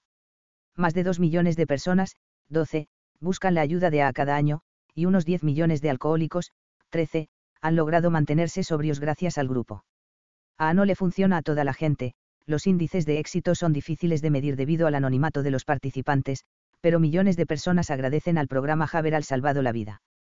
Los famosos 12 pasos, el credo fundacional de A, se han convertido en imanes culturales que se han incorporado a programas de tratamiento para comedores compulsivos, ludópatas, personas endeudadas, adictos al sexo, drogadictos, acumuladores compulsivos, personas que se autolesionan, fumadores, adictos a los videojuegos, codependientes y personas con docenas de otros comportamientos destructivos. Las técnicas del grupo ofrecen, en muchos sentidos, una de las fórmulas de cambio más poderosas. Todo esto es un tanto inesperado, pues A casi no tiene fundamento científico ni se basa en métodos terapéuticos aceptados. Claro está que el alcoholismo es más que solo un hábito. Es una adicción física con raíces psicológicas y quizá también genéticas. No obstante, lo interesante de A. 14, es que el programa no ataca directamente muchos de los problemas psiquiátricos o bioquímicos que según los científicos suelen explicar por qué los alcohólicos beben. De hecho, los métodos de A parecen dejar de lado por completo los hallazgos médicos y científicos, así como los tipos de intervención que muchos psiquiatras aseguran que son necesarios para los alcohólicos. En vez de eso, lo que A provee, 15, es un método para atacar los hábitos en torno al abuso del alcohol. En esencia, A es una enorme maquinaria para cambiar los bucles de los hábitos. Aunque los hábitos asociados al alcoholismo están sumamente arraigados, las lecciones que A nos proporciona demuestran que es posible cambiar casi cualquier hábito, hasta el más obstinado. Bill Wilson no leyó revistas médicas especializadas ni consultó a muchos médicos antes de fundar a años antes de lograr mantenerse sobrio.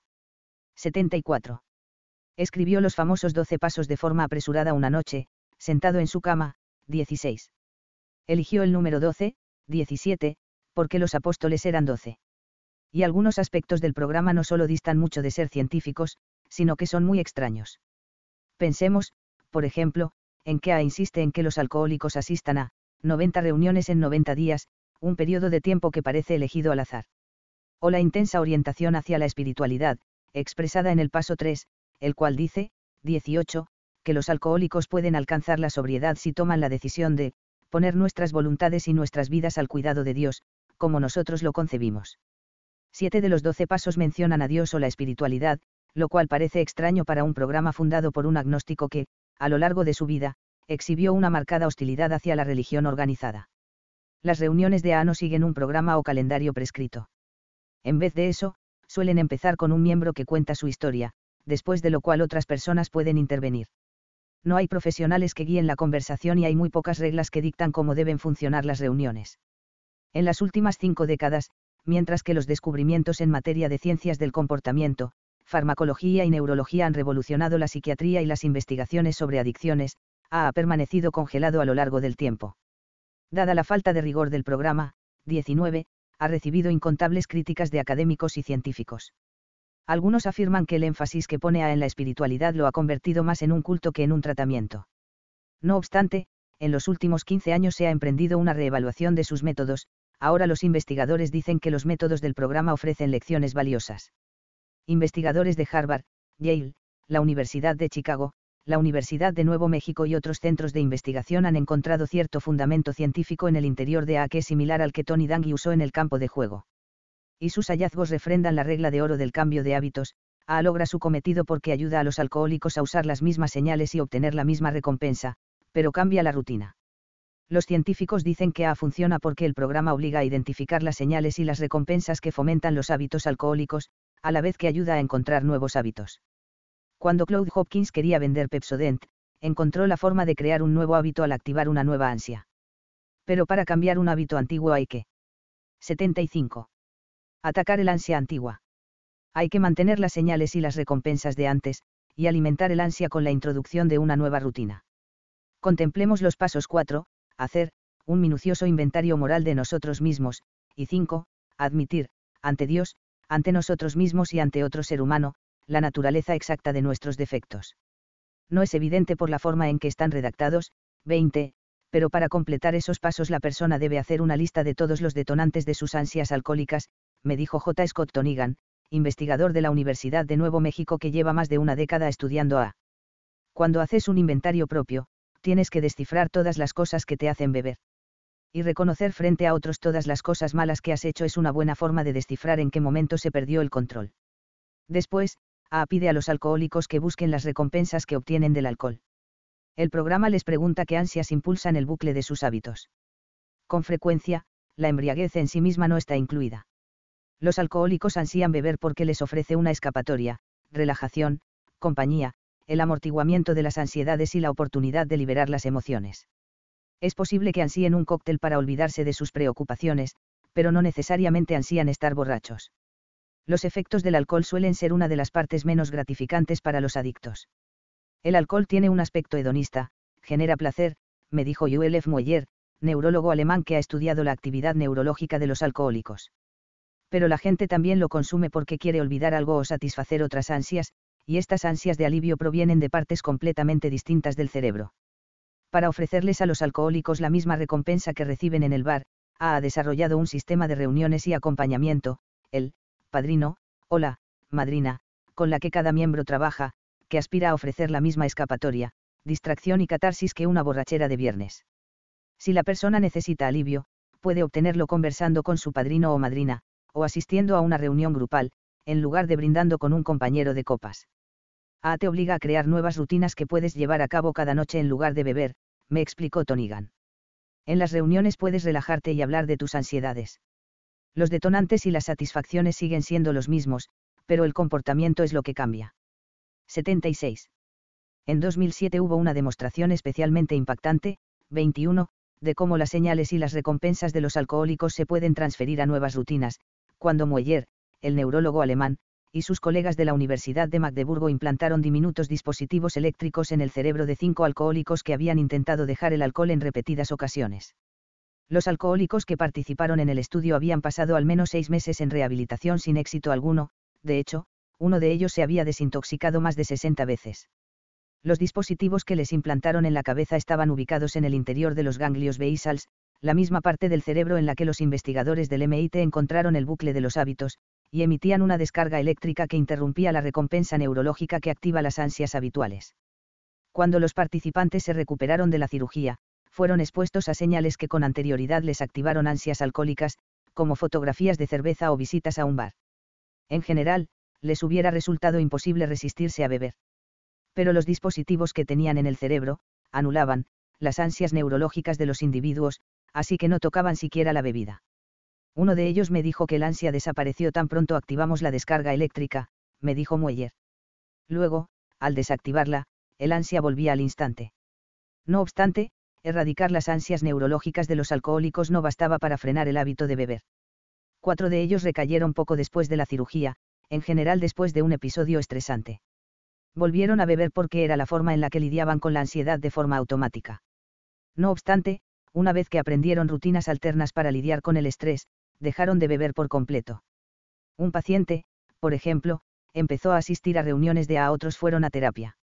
Y, una vez que incorporaron esas 77 nuevas rutinas para lidiar con el estrés y la ansiedad de la vida diaria, los índices de éxito fueron impresionantes.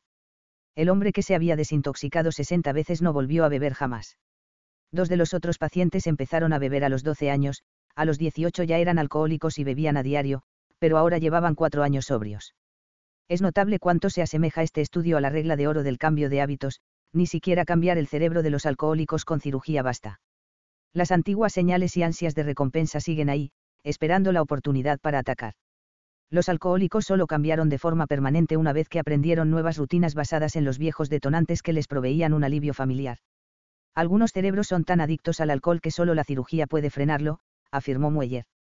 Pero esas personas también necesitan encontrar nuevas formas de lidiar con la vida. A provee un sistema similar, aunque menos invasivo, para insertar nuevas rutinas en los viejos bucles de hábitos. A medida que los científicos van entendiendo cómo funciona A, también ponen en práctica los métodos del programa para cambiar otros hábitos, como los berrinches de los niños de dos años, la adicción al sexo y hasta pequeños tics conductuales y los métodos de A se han difundido y han sido refinados para convertirse en terapias que se pueden usar para cambiar casi cualquier patrón.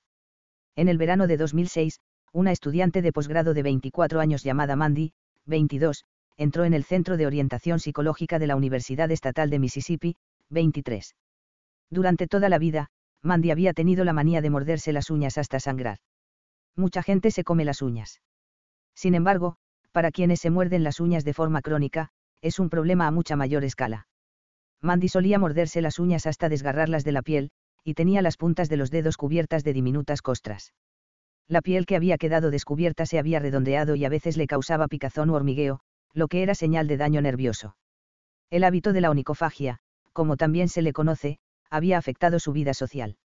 Se sentía tan avergonzada al estar con amigos que mantenía las manos escondidas en los bolsillos y, si tenía una cita romántica, procuraba cerrar los puños para esconder las uñas. Había intentado usar esmalte de uñas con sabor amargo para dejar de mordérselas, y había prometido reunir la fuerza de voluntad suficiente para dejar de hacerlo de una vez por todas. Sin embargo. 78. Tan pronto empezaba a hacer una tarea de la escuela o a ver la televisión, terminaba con los dedos en la boca. El centro de orientación derivó a Mandy, 24, a un doctorando en psicología que estaba estudiando un tratamiento conocido como, entrenamiento de inversión de hábitos. El psicólogo estaba bien familiarizado con la regla de oro del cambio de hábitos. Sabía que para cambiar la onicofagia de Mandy sería necesario introducir una nueva rutina en su vida. ¿Qué sientes justo antes de llevarte la mano a la boca para morderte las uñas? Le preguntó. Un poco de tensión en los dedos, contestó Mandy. Me duele un poco ahí, en la orilla de la uña. A veces paso la punta del pulgar por encima de la uña en busca de padrastros y, cuando siento algo que sobresale, me llevo el dedo a la boca. Luego voy dedo por dedo y mordisqueo los bordes ásperos. Una vez que empiezo, siento que tengo que pasar por todos. Pedirles a los pacientes que describan que activa sus comportamientos habituales se conoce como entrenamiento de sensibilización y, así como A insiste en obligar a los alcohólicos a reconocer las señales, es el primer paso del entrenamiento para revertir los hábitos.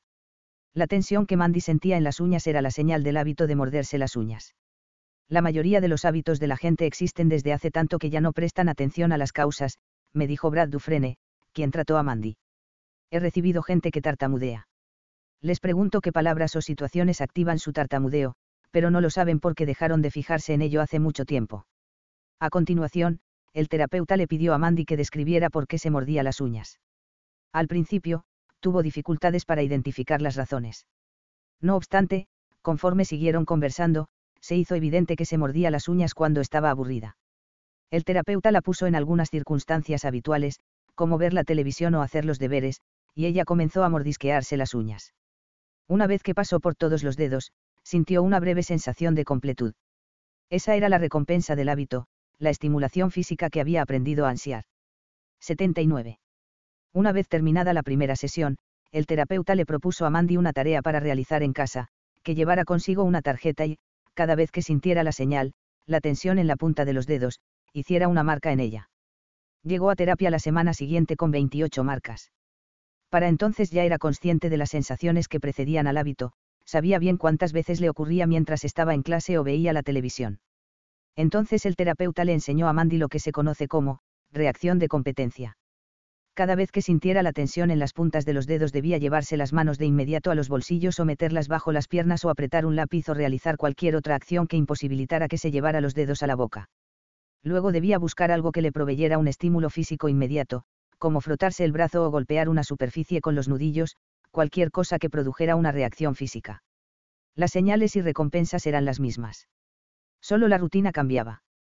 Practicaron en la consulta del terapeuta durante unos 40 minutos y luego Mandy se fue a casa con una nueva tarea, seguir poniendo marcas en la tarjeta, pero ahora dibujaría una cruz cada vez que sintiera la tensión en la punta de los dedos y una raya cuando lograra sobreponerse con éxito al hábito.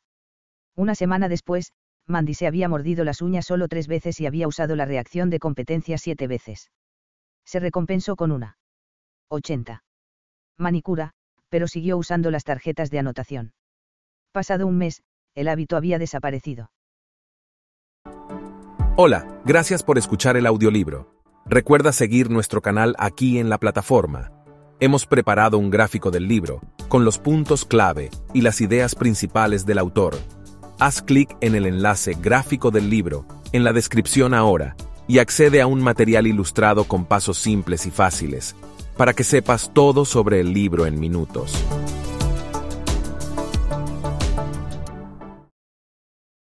Las rutinas de competencia se habían vuelto automáticas. Un hábito reemplazó al otro.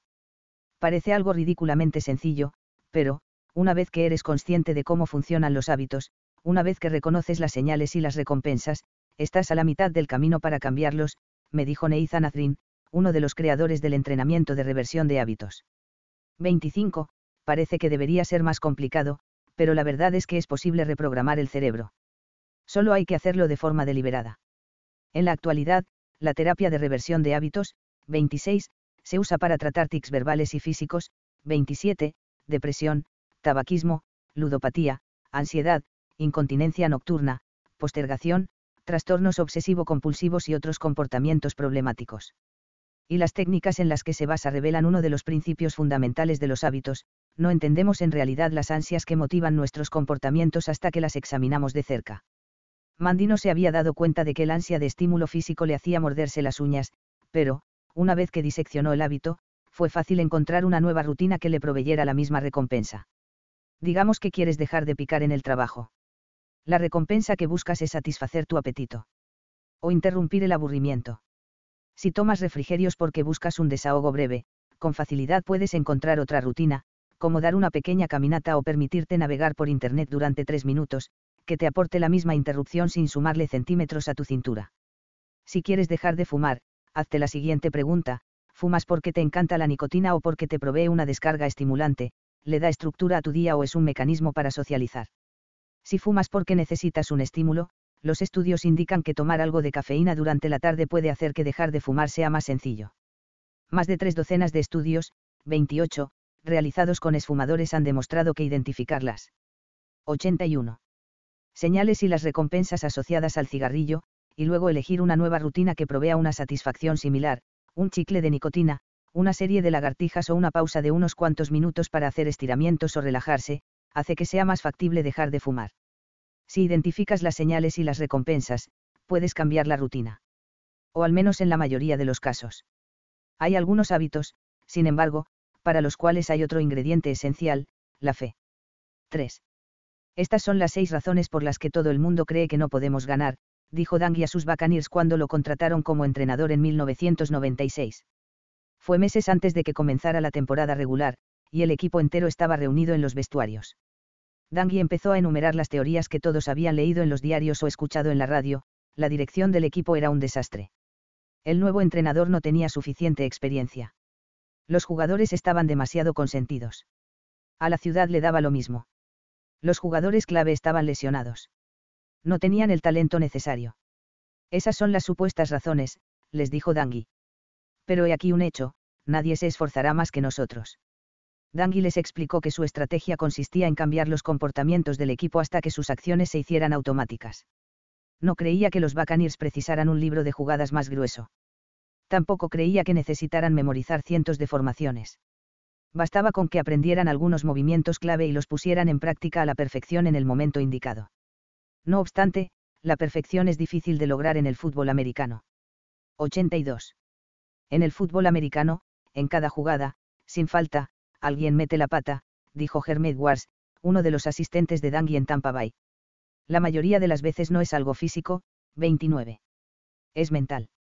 Los jugadores meten la pata cuando empiezan a pensar demasiado o dudan de sus jugadas. Lo que Dangui quería era eliminar el factor de toma de decisiones de su estrategia.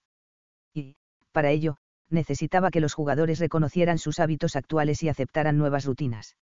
Empezó por observar cómo jugaba el equipo en ese momento. Trabajaremos en la defensa profunda, gritó Dangui una mañana durante el entrenamiento. 55. ¿Cuál es tu lectura? Estoy mirando al corredor y al guard, contestó Derrick Brooks, quien jugaba en la posición de apoyo. ¿Qué es exactamente lo que estás mirando? ¿Dónde están puestos tus ojos? Estoy mirando el movimiento del guard, dijo Brooks. Estoy viendo las piernas y la cadera del quarterback después de haber recibido el balón. Y estoy buscando huecos para ver si el quarterback va a pasar el balón y hacia dónde lo lanzará. En fútbol americano, estas señales se conocen como claves, y son esenciales para todas las jugadas. La innovación de Dangui consistía en usar esas claves como señales de hábitos reconfigurados. El entrenador sabía que, en ocasiones, Brooks titubeaba un poco al comienzo de las jugadas. Tenía muchas cosas en las cuales pensar, si el guard se saldría de la formación o si el pie del corredor indicaba que se preparaba para una jugada terrestre o aérea. Y esas cosas lo frenaban. El objetivo de Dangui era liberar la mente de Brooks de todo ese análisis. Al igual que Alcohólicos Anónimos, usó las mismas señales a las que Brooks estaba acostumbrado, pero le inculcó nuevas rutinas que, con el tiempo, se hicieron automáticas. Quiero que uses esas mismas claves, le dijo Dangui a Brooks. Pero, al principio, solo concéntrate en el corredor. Eso es todo. Hazlo sin pensar. Una vez que estés posicionado, entonces empiezas a buscar al quarterback. Era un cambio relativamente modesto, los ojos de Brooks buscaban las mismas señales, pero, en lugar de buscar en varios lugares a la vez, Dangui organizó una secuencia y le inculcó por adelantado que elegir al ver cada clave. Lo brillante de este sistema es que eliminaba la necesidad de tomar 83 decisiones y le permitía a Brock ser más veloz porque todo era una reacción, y, con el tiempo, un hábito, más que una elección. Dangui le dio a cada jugador instrucciones similares y las hizo practicar las formaciones una y otra vez. Los hábitos de Dangui tardaron casi un año en afianzarse y el equipo perdió los primeros partidos de la temporada, que eran los más sencillos. Los periodistas deportivos se preguntaban por qué los Buccaneers desperdiciaban tanto tiempo en asuntos psicológicos. Pero luego, poco a poco, empezaron a mejorar. Con el tiempo, los patrones se volvieron tan familiares para los jugadores que los reproducían de forma automática al salir al campo. Durante la segunda temporada en que tuvieron a Dangui como entrenador, los Buccaneers ganaron los primeros cinco partidos y llegaron a los playoffs por primera vez en 15 años. Y en 1999 ganaron el título de la división. El estilo de entrenamiento de Dangui empezó a llamar la atención de todo el país. Los medios deportivos se enamoraron de su voz amable, su piedad religiosa y la importancia que le daba al hecho de encontrar un equilibrio entre trabajo y familia. Las crónicas deportivas contaban que llevaba a sus hijos, Eric y Jamie, al estadio para pasar tiempo con ellos durante los entrenamientos. Los chicos hacían los deberes en su oficina y recogían toallas en los vestuarios. Parecía que, al fin, el éxito había llegado. En el año 2000, los Buccaneers llegaron de nuevo a los playoffs, y lo lograron una vez más en 2001. Los aficionados abarrotaban el estadio cada semana. Los comentaristas deportivos hablaban del potencial del equipo para llegar a la Super Bowl todo se estaba haciendo realidad. No obstante, a pesar de que los Buccaneers se convirtieron en una potencia deportiva, surgió un problema preocupante. Con frecuencia eran muy disciplinados durante los partidos, pero, en momentos cruciales y de mucho estrés, 30, todo se venía abajo. En 1999, después de sumar seis victorias al final de la temporada, los Buccaneers perdieron el campeonato de la conferencia frente a los St. Louis Rams. En 2000, estaban a un partido de la Super Bowl cuando perdieron 21 a 3 frente a los Philadelphia Eagles. Al año siguiente pasó lo mismo y volvieron a perder contra los Eagles, 31 a 9, lo cual les cerró las puertas definitivamente. Entrenábamos y todo salía bien, pero luego llegábamos a un partido importante y era como si el entrenamiento se esfumara, me contó Dangui. 84. Después, los jugadores decían, es que era una jugada crucial, y entonces volví a jugar como siempre, oh, sentí que tenía que dar más de mí. Lo que en realidad querían decir, 31, era que confiaban en nuestro sistema la mayor parte del tiempo, pero, cuando estaban en la línea de fuego, esa creencia se resquebrajaba. Cuando terminó la temporada de 2001, después de que los Buccaneers perdieran la oportunidad de jugar la Super Bowl por segundo año consecutivo, el director general del equipo le pidió a Dangui que fuera a su casa. Dangui aparcó cerca de un enorme roble, cruzó el umbral de la entrada y 30 segundos después fue despedido. Los Buccaneers ganaron la Super Bowl el año siguiente gracias a la táctica y los jugadores de Dangui, así como la confianza en los hábitos que él forjó. Dangui vería en el televisor al entrenador que lo reemplazó al alzar el trofeo Lombardi. Pero, para entonces, él ya estaría muy lejos. 4. Unas 60 personas, entre ellas madres de familia, abogados que parecen haber salido a almorzar, viejos con tatuajes descoloridos y hipsters en vaqueros ajustados, están sentadas en una iglesia, escuchando a un hombre un poco barrigón cuya corbata combina con sus ojos azules. Parece un político exitoso, con el cálido carisma de quien tiene la reelección asegurada. Me llamo John, dice. Y soy alcohólico. Hola, John, le contestan los demás. La primera vez que decidí pedir ayuda fue cuando mi hijo se rompió el brazo, continúa John. Está de pie detrás de un atril. Tenía un romance con una compañera de trabajo y me dijo que quería terminar. Así que fui al bar y pedí dos vodkas. Después volví a mi oficina y salí a almorzar a Chilis con un amigo, donde nos tomamos unas cuantas cervezas, y luego, hacia las dos de la tarde, un colega y yo nos topamos con un bar donde había una oferta de dos por uno. Ese día me tocaba ir a buscar a los niños. Mi esposa aún no sabía nada del romance. Conduje hasta la escuela, recogí a los niños y, mientras iba por una calle por la que había pasado miles de veces, choqué contra una señal de tráfico. Sam, que es mi hijo, no se había puesto el cinturón de seguridad, así que salió disparado hacia el parabrisas y se rompió el brazo. Había sangre en el tablero del coche, justo donde se golpeó la nariz, el parabrisas estaba hecho añicos, y me dio mucho miedo. En ese momento me di cuenta de que. 85. Necesitaba ayuda. Entonces acudí a una clínica y durante unos 15 meses me encontré bastante bien.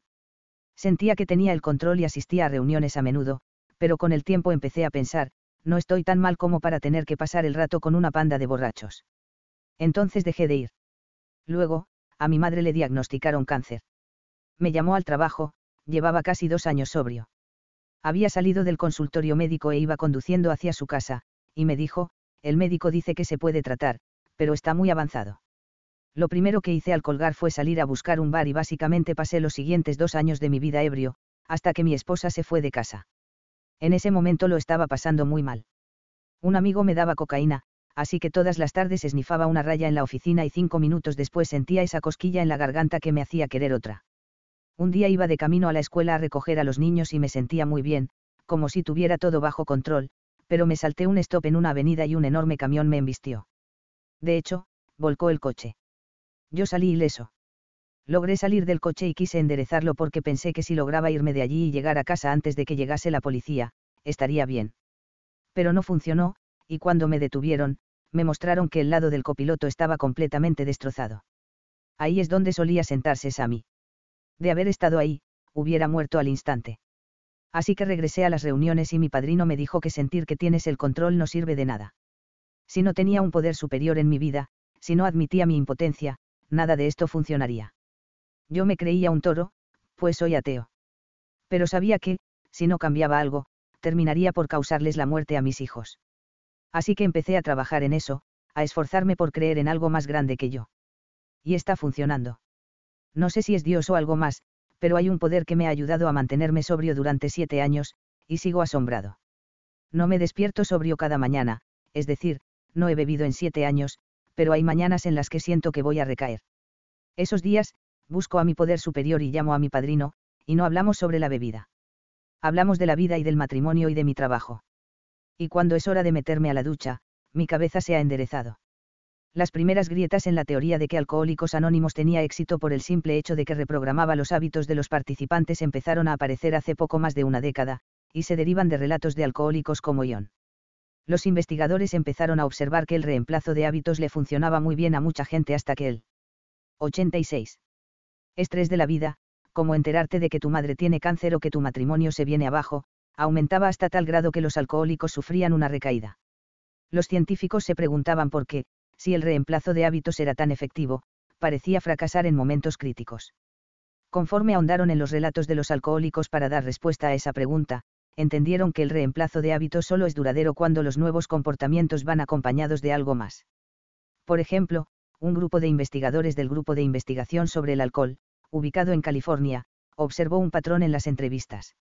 Los alcohólicos decían lo mismo una y otra vez, identificar las señales y elegir nuevas rutinas es importante, pero, sin un ingrediente adicional, los hábitos nuevos no echaban raíces. Según ellos, el secreto era Dios. A los investigadores les enfurecía esa explicación, pues Dios y la espiritualidad no son hipótesis demostrables. Las iglesias están llenas de borrachos que siguen bebiendo a pesar de lo piadosa que es su fe. No obstante, en conversaciones con adictos, la espiritualidad era un tema recurrente. En 2005, un grupo de científicos, afiliado a la Universidad de California en Berkeley, la Universidad Brown y los Institutos Nacionales de Salud, empezó a interrogar a alcohólicos, 32, sobre toda clase de temas religiosos y espirituales. Después observaron la información, 33, recabada para ver si existía una correlación entre creencia religiosa y el tiempo que la gente llevaba en sobriedad.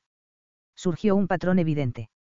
Los datos indicaban que los alcohólicos que practicaban técnicas de reemplazo de hábitos solían ser capaces de mantenerse sobrios hasta que hubiera un momento estresante en su vida, en ese momento, algunos volvían a beber, sin importar cuántas nuevas rutinas hubieran adoptado. No obstante, los alcohólicos que, como aquel León de Brooklyn, creían que un poder superior había entrado en su vida tenían más probabilidades de sobreponerse a los periodos estresantes y mantener la sobriedad intacta. Los investigadores descifraron que no era Dios lo que importaba, sino que la creencia por sí sola marcaba la diferencia. Una vez que la gente aprendía a creer en algo, esa habilidad se expandía a otros aspectos de su vida, hasta que empezaban a creer que eran capaces de cambiar. La creencia era el ingrediente que convertía el bucle del hábito reconfigurado en un comportamiento permanente. 87. Hace un año no hubiera afirmado esto, así de rápido están cambiando nuestros paradigmas, me dijo Tonigan, investigador de la Universidad de Nuevo México. Pero la fe parece ser esencial. No es indispensable que la gente crea en Dios, pero sí que tenga la capacidad de creer que las cosas mejorarán. Aunque le des a la gente mejores hábitos, estos no resuelven el dilema de por qué empezaron a beber en un inicio. Con el tiempo tendrán un mal día, y ninguna rutina, por novedosa que sea, será capaz de hacer que las cosas parezcan estar bien lo que sí marca la diferencia es la creencia de que pueden lidiar con ese estrés sin necesidad de beber. Al situar a los alcohólicos en reuniones donde la fe se da por sentada, donde, de hecho, la fe es parte integral de los doce pasos, A les enseña a las personas cómo creer en algo hasta que empiezan a creer en el programa y en sí mismas. El programa les permite practicar la creencia de que las cosas estarán bien en algún momento, hasta que ese momento llega. En algún punto, la gente que asiste a mira a su alrededor y piensa. Si le funcionó a él, supongo que puede funcionarme también, me dijo Lean Cascutas, científica principal del grupo de investigación sobre alcohol. Los grupos y las experiencias compartidas tienen algo que los hace muy potentes. La gente puede dudar de su capacidad para cambiar por sí sola, pero el grupo la convence de suspender su incredulidad. La comunidad genera fe. Cuando John estaba a punto de irse de la reunión de A, le pregunté por qué ahora sí le funcionaba el programa, dado que no le había servido antes.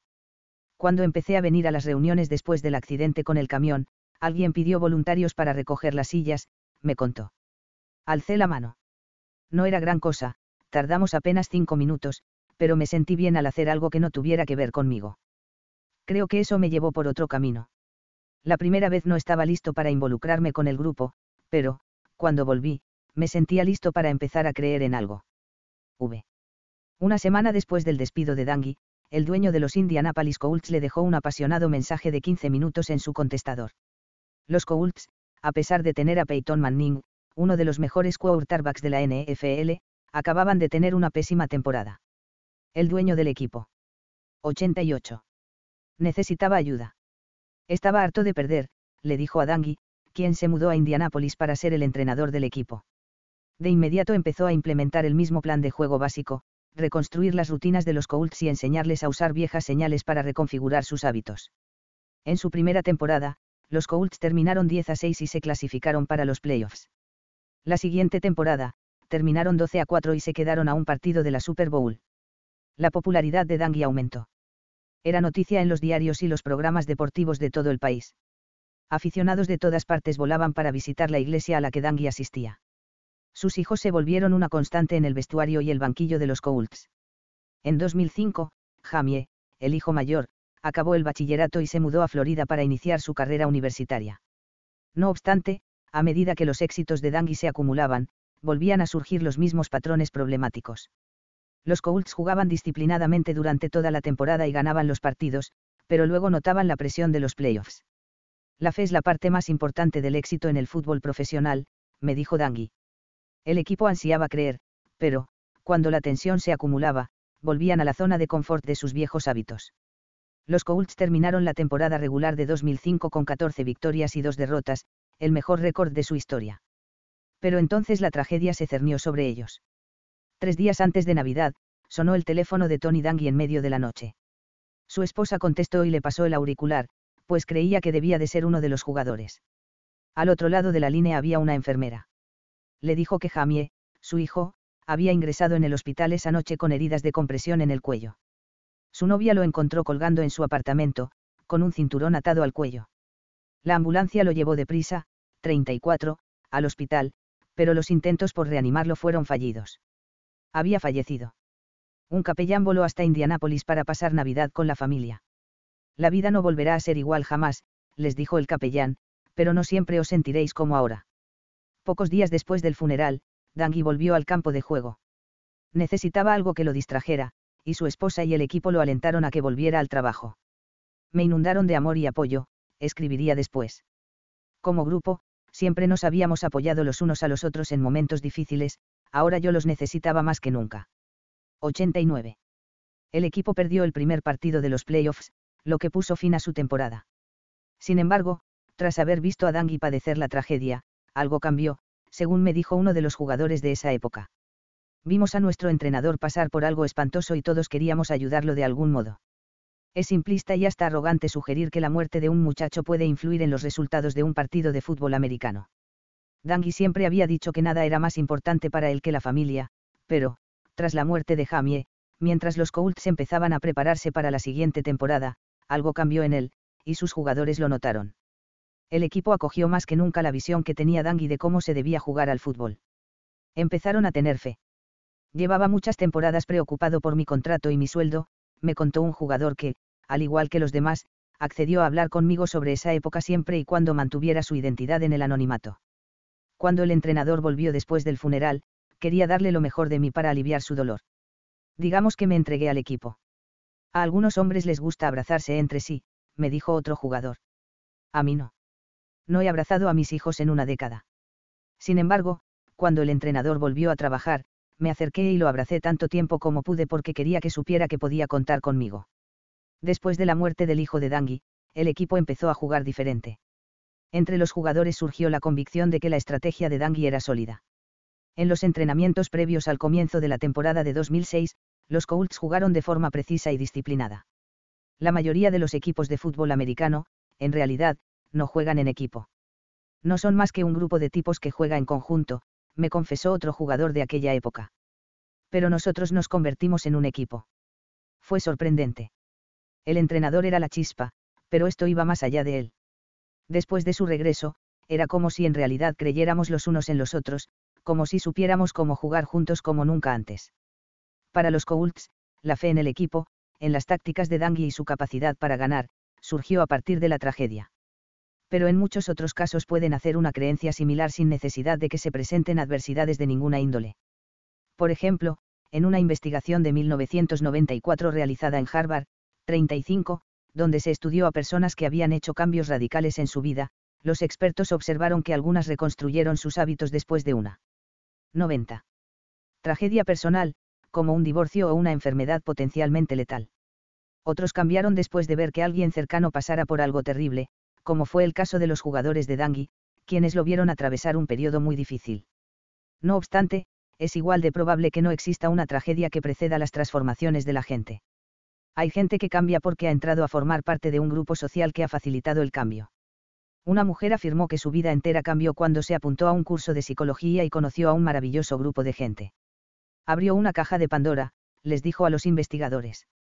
Ya no soportaba el estado de mi vida. Necesitaba cambiar de raíz. Otro hombre dijo que encontró nuevas amistades con las que pudo practicar ser sociable. Cuando hago el esfuerzo de sobreponerme a mi timidez, siento que en realidad no soy yo quien hace las cosas, sino alguien más, afirmó. Pero, al practicar con ese nuevo grupo, sintió que dejó de ser una actuación. Empezó a creer que no era tímido y, con el tiempo, dejó de serlo. Cuando la gente se une a grupos, el cambio parece posible y el potencial de que dicho cambio ocurra se hace más tangible. En la mayoría de los casos de gente que le da un giro de 180 grados a su vida, no hay momentos cruciales ni desastres transformadores. Simplemente hay comunidades, a veces de no más de dos personas, que fomentan la fe en el cambio. Una mujer dijo a los investigadores que un día antes de cambiar su vida estuvo limpiando baños, pero en realidad ocurrió tras varias semanas de discutir con el resto de sus colegas si debía dejar a su esposo. El cambio ocurre en compañía de otros, me dijo Taad Gezartan, uno de los psicólogos involucrados en el estudio. Parece real cuando podemos verlo a través de ojos ajenos. Los mecanismos exactos de la convicción y la fe siguen siendo un misterio. Nadie sabe a ciencia cierta por qué un grupo de gente que se conoce en una clase de psicología es capaz de convencer a una mujer de que todo es distinto, o porque el equipo de Dangui unió fuerzas después del fallecimiento del hijo del entrenador. Mucha gente conversa con sus amistades sobre matrimonios infelices, pero jamás dejan a su pareja, muchos equipos ven a sus entrenadores pasar por momentos difíciles y eso no los fortalece. Lo que sí sabemos es que, para que los hábitos cambien de forma permanente, la gente debe creer que el cambio es posible el mismo proceso que hace que A sea tan efectivo, el poder del grupo para inculcarles a los 91. Individuos como tener fe, se lleva a cabo siempre que la gente se reúne para ayudarse entre sí a cambiar. La convicción se activa con más facilidad en el seno de una comunidad. Diez meses después de la muerte de Jamie, comenzó la temporada 2006 de la NFL. Los Colts jugaron como nunca, ganaron sus primeros nueve partidos y terminaron el año con un récord de 12 a 4 ganaron su primer partido de playoffs y después derrotaron a los Baltimore Ravens para apoderarse del título de la división. Para entonces, estaban a un paso de la Super Bowl, en la final de la conferencia, el mismo partido que Dangui había perdido ocho veces. El encuentro se disputó el 21 de enero de 2007. Jugaron contra los New England Patriots, el mismo equipo que había aniquilado dos veces antes las aspiraciones de los Colts de llegar a la Super Bowl. Los Colts empezaron jugando bien, pero, antes de que acabara la primera mitad, empezaron a derrumbarse. Los jugadores temían cometer errores o estaban tan ansiosos por superar el último obstáculo antes de la Super Bowl que perdían la noción de aquello en lo que debían concentrarse. Dejaron de confiar en sus hábitos y empezaron a pensar demasiado. Una mala defensa hizo que perdieran oportunidades. Uno de los pases de Peyton Manning fue interceptado y le ganó una anotación al oponente. Los Patriots iban ganando 21 a 3 ningún equipo en la historia de la NFL había sido capaz de revertir una diferencia tan amplia en un campeonato de la conferencia. El equipo de Dangui estaba a punto de perder una vez más, 36. En el descanso, el equipo volvió a los vestuarios, y Dangui les pidió que se reunieran a su alrededor. El ruido del estadio se filtraba por las puertas cerradas, pero en el interior de los vestuarios todo era silencio. Dangui miró a sus jugadores. Les dijo que tenían que tener fe. Estuvimos en esta misma situación, contra el mismo equipo, en 2003, les dijo Dangui. En ese partido, se habían quedado a una yarda de ganar. Una yarda. Sacad el sable porque esta vez vamos a ganar. Este es nuestro partido. Es nuestro momento, 37. Los Colts salieron al campo y empezaron a jugar como lo habían hecho en el partido anterior. Se mantuvieron alerta a las señales y los hábitos. Ejecutaron con cuidado las jugadas que llevaban cinco años practicando hasta automatizarlas. Durante la serie inicial, la ofensiva de los Colts avanzó 76. 92. Yardas en 14 jugadas y anotó un touchdown. Más tarde, a los tres minutos de su siguiente serie ofensiva, volvieron a anotar. A lo largo del último cuarto, los equipos se emparejaron. Dangui logró que los Colts empataran, pero no que se adelantaran en el marcador. Con apenas cuatro minutos para el final del partido, los Patriots anotaron, lo que dejó al equipo de Dangui con una desventaja de tres puntos, 34 a 31. Los Colts recibieron el balón y empezaron a atravesar el campo. En 90 segundos avanzaron 70 yardas y cruzaron la línea de anotación. Por primera vez, los Colts iban por delante, 38 a 34. Quedaban 60 segundos en el reloj. Si el equipo de Dangui era capaz de impedir que los Patriots anotaran un touchdown, los Colts tenían oportunidad de ganar. 60 segundos es una eternidad en el fútbol americano. Tom Brady, el quarterback de los Patriots, había conseguido anotaciones en menos tiempo que ese. Con absoluta confianza, apenas segundos después de que iniciara la jugada, Brady llevó a su equipo a la mitad del terreno. Con 17 segundos en el reloj, los Patriots estaban ya en zona de gol de campo, listos para una última jugada final que podía sumarle otra derrota a Dangui y aplastar una vez más los sueños de los Colts de llegar a la Super Bowl. A medida que los Patriots se acercaron a la línea de golpeo, la defensa de los Colts se posicionó. Marlin Jackson, cornerback de los Colts, se colocó a 10 yardas de la línea. Miró sus señales, los espacios entre los jugadores de la línea ofensiva y la profundidad del corredor. Tom Brady, el quarterback de los Patriots, tomó el balón y retrocedió para lanzar un pase. Para entonces, Jackson ya estaba en movimiento. Brady echó el brazo hacia atrás y lanzó el balón por los aires. El pase iba dirigido a un receptor de los Patriots que estaba 22 yardas más adelante, desmarcado, cerca de la mitad del campo. Si el receptor completaba la recepción, era probable que pudiera acercarse a la zona de anotación e incluso que anotara. El balón voló por los aires. Jackson, el cornerback de los Colts, iba corriendo en diagonal, siguiendo sus hábitos. Pasó junto al hombro derecho del receptor y se le atravesó justo en el instante en el que llegaba el balón. Jackson tomó el balón en pleno vuelo e interceptó el pase, corrió unos cuantos pasos más y se echó al suelo, aferrándose al balón. La jugada duró menos de cinco segundos. El partido se acabó. Dangui y los Colts habían ganado. Dos semanas después, ganaron la Super Bowl. Hay docenas de posibles razones para explicar por qué finalmente los Colts se coronaron campeones aquel año. Quizá fue suerte. Quizá les había llegado la hora. Pero los 93 jugadores de Dangui dicen que es porque creyeron, y esa fe hizo que todo lo que habían aprendido, las rutinas que habían practicado hasta que se hicieron automáticas, se mantuviera firme, incluso en los momentos más estresantes. Estamos orgullosos de haber ganado este campeonato para nuestro líder, el entrenador Dangui, declaró Peyton Manning más tarde, mientras sostenía el trofeo Lombardi. Dangui se dio la vuelta para ver a su esposa. Lo logramos, le dijo. ¿Cómo cambian los hábitos? Por desgracia, no hay una serie de pasos garantizados que sirvan a todo mundo. Sabemos que es imposible erradicar un hábito y que, en vez de eso, hay que reemplazarlo.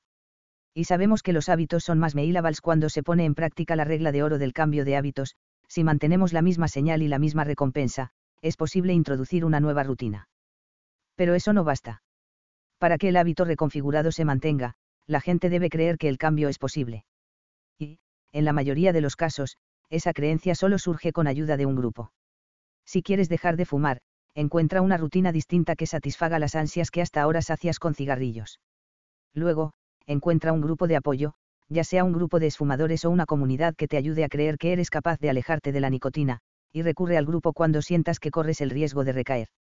Si quieres bajar de peso, examina tus hábitos y determina cuál es la verdadera razón por la que te levantas del escritorio para ir a buscar un refrigerio, y luego encuentra a alguien que te acompañe a dar un paseo, alguien que converse contigo en su escritorio en lugar de hacerlo en la cafetería, un grupo que dé seguimiento a las metas de pérdida de peso de sus integrantes o alguien que también desee tener una cesta de manzanas cerca en lugar de una bolsa de patatas fritas. Las evidencias son contundentes, si quieres cambiar algún hábito, debes encontrar una rutina alternativa, y recuerda que el índice de éxito aumentará de forma sustancial si te comprometes a cambiar como parte de un grupo. La fe es esencial, y se alimenta de la experiencia colectiva, incluso si esa comunidad está compuesta de no más de dos personas. 94. Sabemos que el cambio es posible. Los alcohólicos son capaces de dejar de beber. Los fumadores dejan el tabaco. Los perdedores habituales pueden convertirse en campeones. Eres capaz de dejar de morderte las uñas o de picar comida basura en el trabajo, de gritarles a tus hijos, de desvelarte sin razón o de preocuparte por nimiedades.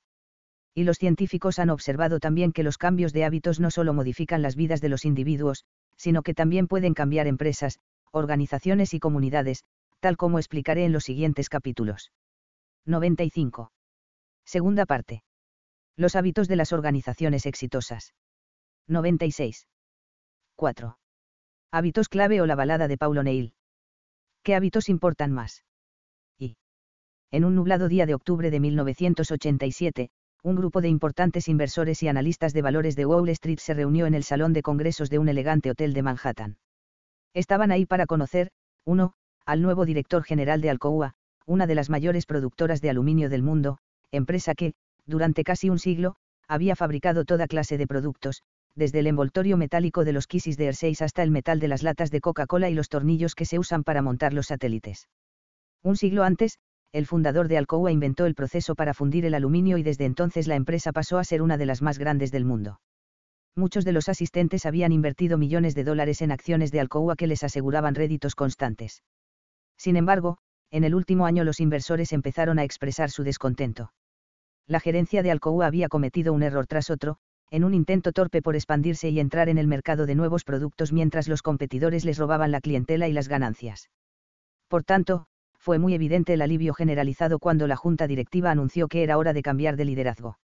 No obstante, el alivio se transformó en inquietud cuando se dio a conocer el nombre del elegido, el nuevo director general sería un exfuncionario llamado Paulo Neil. Prácticamente nadie en Wall Street había oído hablar de él. Cuando Alcoa organizó esa ceremonia de presentación en aquel salón de congresos de Manhattan, los principales inversores solicitaron una invitación. Pocos minutos antes del mediodía, O'Neill subió al escenario. Tenía 51 años, era un hombre en buena forma física y llevaba un traje. 97. De rayas grises con una imponente corbata roja. Tenía el cabello cano y se erguía como si fuera un militar. Subió las escaleras con ritmo y esbozó una sonrisa cálida.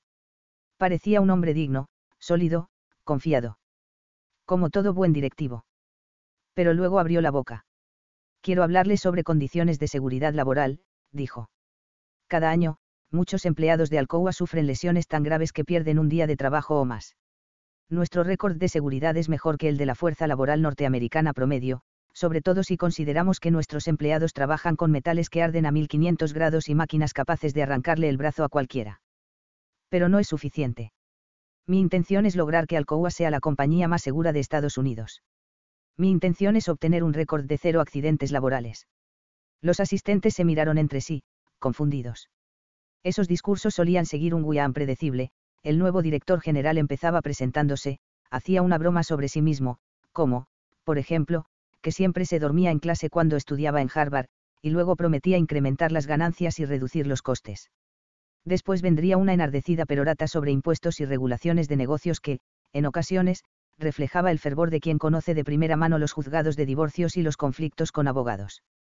Por último, terminaría con una retaíla de palabrejas, sinergia, escalamiento, y, competencia, después de lo cual todo el mundo volvería a sus oficinas, convencidos de que el capitalismo estaría a salvo un día más. Pero Neil no dijo nada sobre ganancias.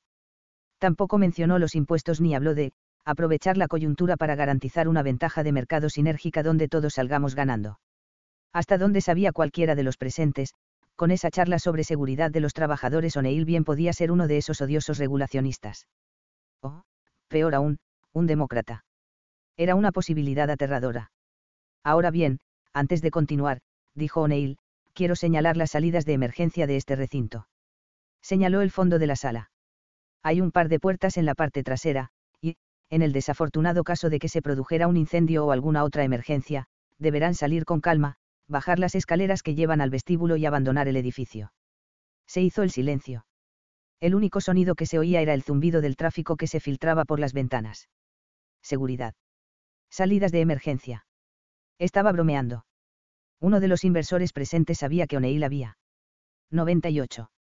Trabajado en Washington en los años 60 supuso que el tipo se había metido toda clase de drogas en aquella época. Después de un rato, alguien alzó la mano y preguntó sobre los inventarios de la división aeroespacial. Luego, alguien más inquirió sobre las proporciones de capital de la empresa. Creo que no me están escuchando, contestó O'Neill. Si quieren entender cómo le está yendo a Alcoa, es indispensable que miren las cifras de accidentes en el trabajo. Si disminuimos los índices de lesiones, no será porque le estamos echando ganas o alguna otra tontería que normalmente diría un director general. Será porque los individuos que forman parte de esta empresa han accedido a convertirse en parte de algo importante, se dedicarán a crear el hábito de la excelencia. La seguridad será un indicador de que el cambio de hábitos de toda la organización está progresando. Así es como habremos de juzgarnos. Tan pronto terminó la presentación, los inversores asistentes salieron como balas. Uno incluso corrió hasta el vestíbulo, buscó un teléfono público y llamó a sus clientes principales. Pensé, pusieron al frente a un hippie lunático que va a hacer pedazos la empresa, me contó aquel inversor. Les exigí a mis clientes que vendieran sus acciones de inmediato, antes de que otro de los asistentes decidiera llamar a sus clientes para decirles exactamente lo mismo. Y confieso que ha sido el peor consejo que he dado en toda mi carrera. Un año después de aquel discurso, las ganancias de Alcoa alcanzaron un máximo histórico. Cuando O'Neill se retiró, en el año 2000, el ingreso neto anual de la empresa era cinco veces mayor que el que se registraba cuando llegó, y su capitalización bursátil incrementó 27 mil millones de dólares en ese mismo periodo. Si alguien invirtió un millón de dólares en Alcoa el día que contrataron a O'Neill, habrá ganado otro millón de dólares en dividendos durante su gestión y el valor de sus acciones se habrá quintuplicado para cuando se fue. Por si eso fuera poco, ese mismo crecimiento ocurrió al tiempo que Alcoa se convertía en una de las empresas más seguras del mundo. Antes de la llegada de O'Neill, casi todas las plantas de Alcoa tenían al menos un accidente laboral a la semana. Una vez que se puso en marcha su plan de seguridad, en varios de sus complejos pasarían años sin que un solo empleado perdiera un día de trabajo por culpa de un accidente. Los índices de lesiones laborales disminuyeron un 20% del promedio estadounidense. 99. Entonces, ¿cómo logró O'Neill que una de las empresas más grandes, sólidas y potencialmente peligrosas del país se convirtiera en una máquina de ganancias y un bastión de la seguridad laboral? Lo que hizo fue enfocar su energía en un hábito y sentarse a observar cómo los cambios se diseminaban hacia el resto de la organización. Sabía que debía transformar al Coua, me comentó O'Neill. Pero no puedes ordenarle a la gente que cambie. El cerebro humano no funciona así. Por lo tanto, decidí concentrarme primero en una sola cosa. Si lograba cambiar los hábitos en torno a una cosa, eso se extendería a la compañía entera. O'Neill creía que algunos hábitos tienen la capacidad de poner en marcha una reacción en cadena que modifica otros a medida que los primeros se difunden dentro de una organización. Dicho de otro modo, algunos hábitos importan más que otros cuando se trata de reconstruir negocios y vidas humanas. Se trata de los hábitos clave, los cuales influyen en la forma en que trabajamos, comemos, vivimos, gastamos y nos comunicamos. Los hábitos clave detonan procesos que, con el tiempo, lo transforman todo. Según los hábitos clave, el éxito no depende de que todo salga a la perfección, sino de que se identifiquen algunas prioridades clave y se las configure para convertirlas en armas poderosas. En la primera parte del libro he explicado cómo funcionan los hábitos, cómo podemos crearlos y cambiarlos. Sin embargo, ¿por dónde empezaría un maestro de los hábitos? La respuesta radica en la comprensión de los hábitos clave, los hábitos que más importan son aquellos que, cuando empiezan a cambiar, desplazan y reconfiguran otros patrones. Los hábitos clave explican cómo Michael Phelps logró ser campeón olímpico y por qué algunos estudiantes universitarios tienen un mejor desempeño que otros. También describen por qué algunas personas, después de años de intentarlo, por fin logran adelgazar 20 kilos, al tiempo que se vuelven más productivas en el trabajo sin dejar de llegar a casa a tiempo para cenar con sus hijos. Y los hábitos clave explican cómo Alcoa logró transformarse en uno de los valores de más alto rendimiento según el índice Dow Jones, al mismo tiempo que se convertía en uno de los lugares más seguros del planeta. La primera vez que los directivos de Alcoa le ofrecieron a O'Neill el puesto de director general, no estaba seguro de querer el trabajo. Ya tenía bastante. 100 dinero y a su esposa le gustaba vivir en Connecticut, donde tenían una hermosa casa. No sabían nada sobre Pittsburgh, donde estaban las oficinas centrales de Alcoa. Sin embargo, antes de rechazar la oferta, les pidió algo de tiempo para reflexionarlo. Para facilitar la decisión, empezó a hacer una lista de cuáles serían sus principales prioridades en caso de aceptar el puesto. O'Neill siempre ha sido un mordaz defensor de las listas, las cuales le han permitido organizar su vida. Cuando era estudiante universitario en Fresno State, donde terminó sus estudios poco después de tres años al tiempo que trabajaba 30 horas a la semana, O'Neill esbozó una lista de todo lo que aspiraba a lograr en la vida, incluyendo una de sus grandes prioridades. Marcar una diferencia. Después de graduarse en 1960, por recomendación de un amigo llenó una solicitud de prácticas en el gobierno federal y, junto con otras 300.000 personas, se presentó al examen para potenciales empleados del gobierno. Solo 3.000 personas pasaron a la fase de entrevistas. Solo a 300 de ellas les ofrecieron un empleo. O'Neill fue una, dos, de ellas. Comenzó como directivo medio en la Administración de Veteranos, donde le pidieron que aprendiera sobre sistemas computacionales. Mientras tanto, O'Neill continuó haciendo listas y llevando registro de por qué algunos proyectos tenían más éxito que otros, así como qué proveedores cumplían a tiempo y cuáles no. Todos los años consiguió un ascenso. A medida que escalaba en los rangos de la Administración de Veteranos, fue adquiriendo fama como el hombre cuyas listas siempre parecían incluir un punto que resolvía los problemas. A mediados de los 60, había una gran demanda de habilidades como esa en Washington. Hacía poco, Robert M. Había reconstruido el Pentágono con la contratación de un grupo de jóvenes matemáticos, estadísticos y programadores. El presidente Johnson quería tener su propia generación de chicos genio. Por tanto, a O'Neill lo reclutaron para la que después se convertiría en la Oficina de Gestión y Presupuesto, una de las agencias más poderosas en todo Washington. Al cabo de una década, cuando tenía 38 años, lo ascendieron a subdirector y, de pronto, se consolidó como una de las personas más influyentes en el gobierno. Ahí fue cuando O'Neill de verdad aprendió sobre hábitos organizacionales. Una de sus primeras tareas fue crear un marco analítico para estudiar los gastos del gobierno en materia de salud pública. No tardó en descubrir que las estrategias del gobierno, las cuales debían estar determinadas por reglas lógicas y prioridades definidas, estaban motivadas en 101. Realidad por procesos institucionales extraños que, en muchos sentidos, operaban igual que los hábitos. En lugar de tomar decisiones, los funcionarios y los políticos respondían a las señales con rutinas automáticas para obtener recompensas como ascensos o reelecciones. Era un bucle de hábitos que abarcaba miles de personas y miles de millones de dólares. Por ejemplo, después de la Segunda Guerra Mundial, el Congreso norteamericano creó un programa para la construcción de hospitales comunitarios. 25 años después seguía en marcha, de modo que cada vez que los legisladores asignaban un nuevo presupuesto al cuidado de la salud, los funcionarios comenzaban las construcciones de inmediato. Las ciudades donde se ubicaban estos nuevos hospitales no necesariamente necesitaban más camas, pero eso daba igual. Lo importante era erigir, 3. Una nueva estructura que le permitiera a algún político alzarse el cuello a la hora de conseguir votos. Los empleados federales, pasarían meses debatiendo si comprar cortinas azules o amarillas, si las habitaciones de los pacientes deberían tener uno o dos televisores, donde debían ubicarse los mostradores y otras tonterías sin importancia, me contó O'Neill. La mayor parte del tiempo nadie se preguntaba si el hospital era necesario. Los funcionarios tenían el hábito de resolver cualquier problema médico construyendo algo que a un congresista le permitiera decir, miren lo que hice. Era un absoluto sinsentido, pero todos reproducían el patrón una y otra vez. Los investigadores han observado hábitos institucionales en casi cualquier organización o empresa que han examinado. Los individuos tienen hábitos, los grupos tienen rutinas, escribió el académico Jeffrey Hayesan, quien pasó toda su carrera estudiando los patrones de las organizaciones. Las rutinas son el análogo organizacional, 4, de los hábitos. A O'Neill, este tipo de hábitos le parecían peligrosos. Básicamente cedíamos la toma de decisiones a un proceso que ocurría de forma irreflexiva, afirmó O'Neill sin embargo, en otras agencias, donde el cambio. 102. Se respiraba en el ambiente, los buenos hábitos organizacionales eran la fuente del éxito. Por ejemplo, algunos departamentos de la NASA estaban renovándose por medio de la instauración consciente de rutinas organizacionales que impulsaban a los ingenieros a arriesgarse más. Cuando los cohetes no tripulados explotaban tras el despegue, los jefes de departamento aplaudían y todos entendían que, aunque su división hubiera fracasado, al menos lo habían intentado. Con el tiempo, el control de misiones se fue llenando de aplausos por cada artilugio costoso que explotaba. Se convirtió en un hábito organizacional. 5. O veamos el caso de la Agencia de Protección Ambiental, EPA, creada en 1970.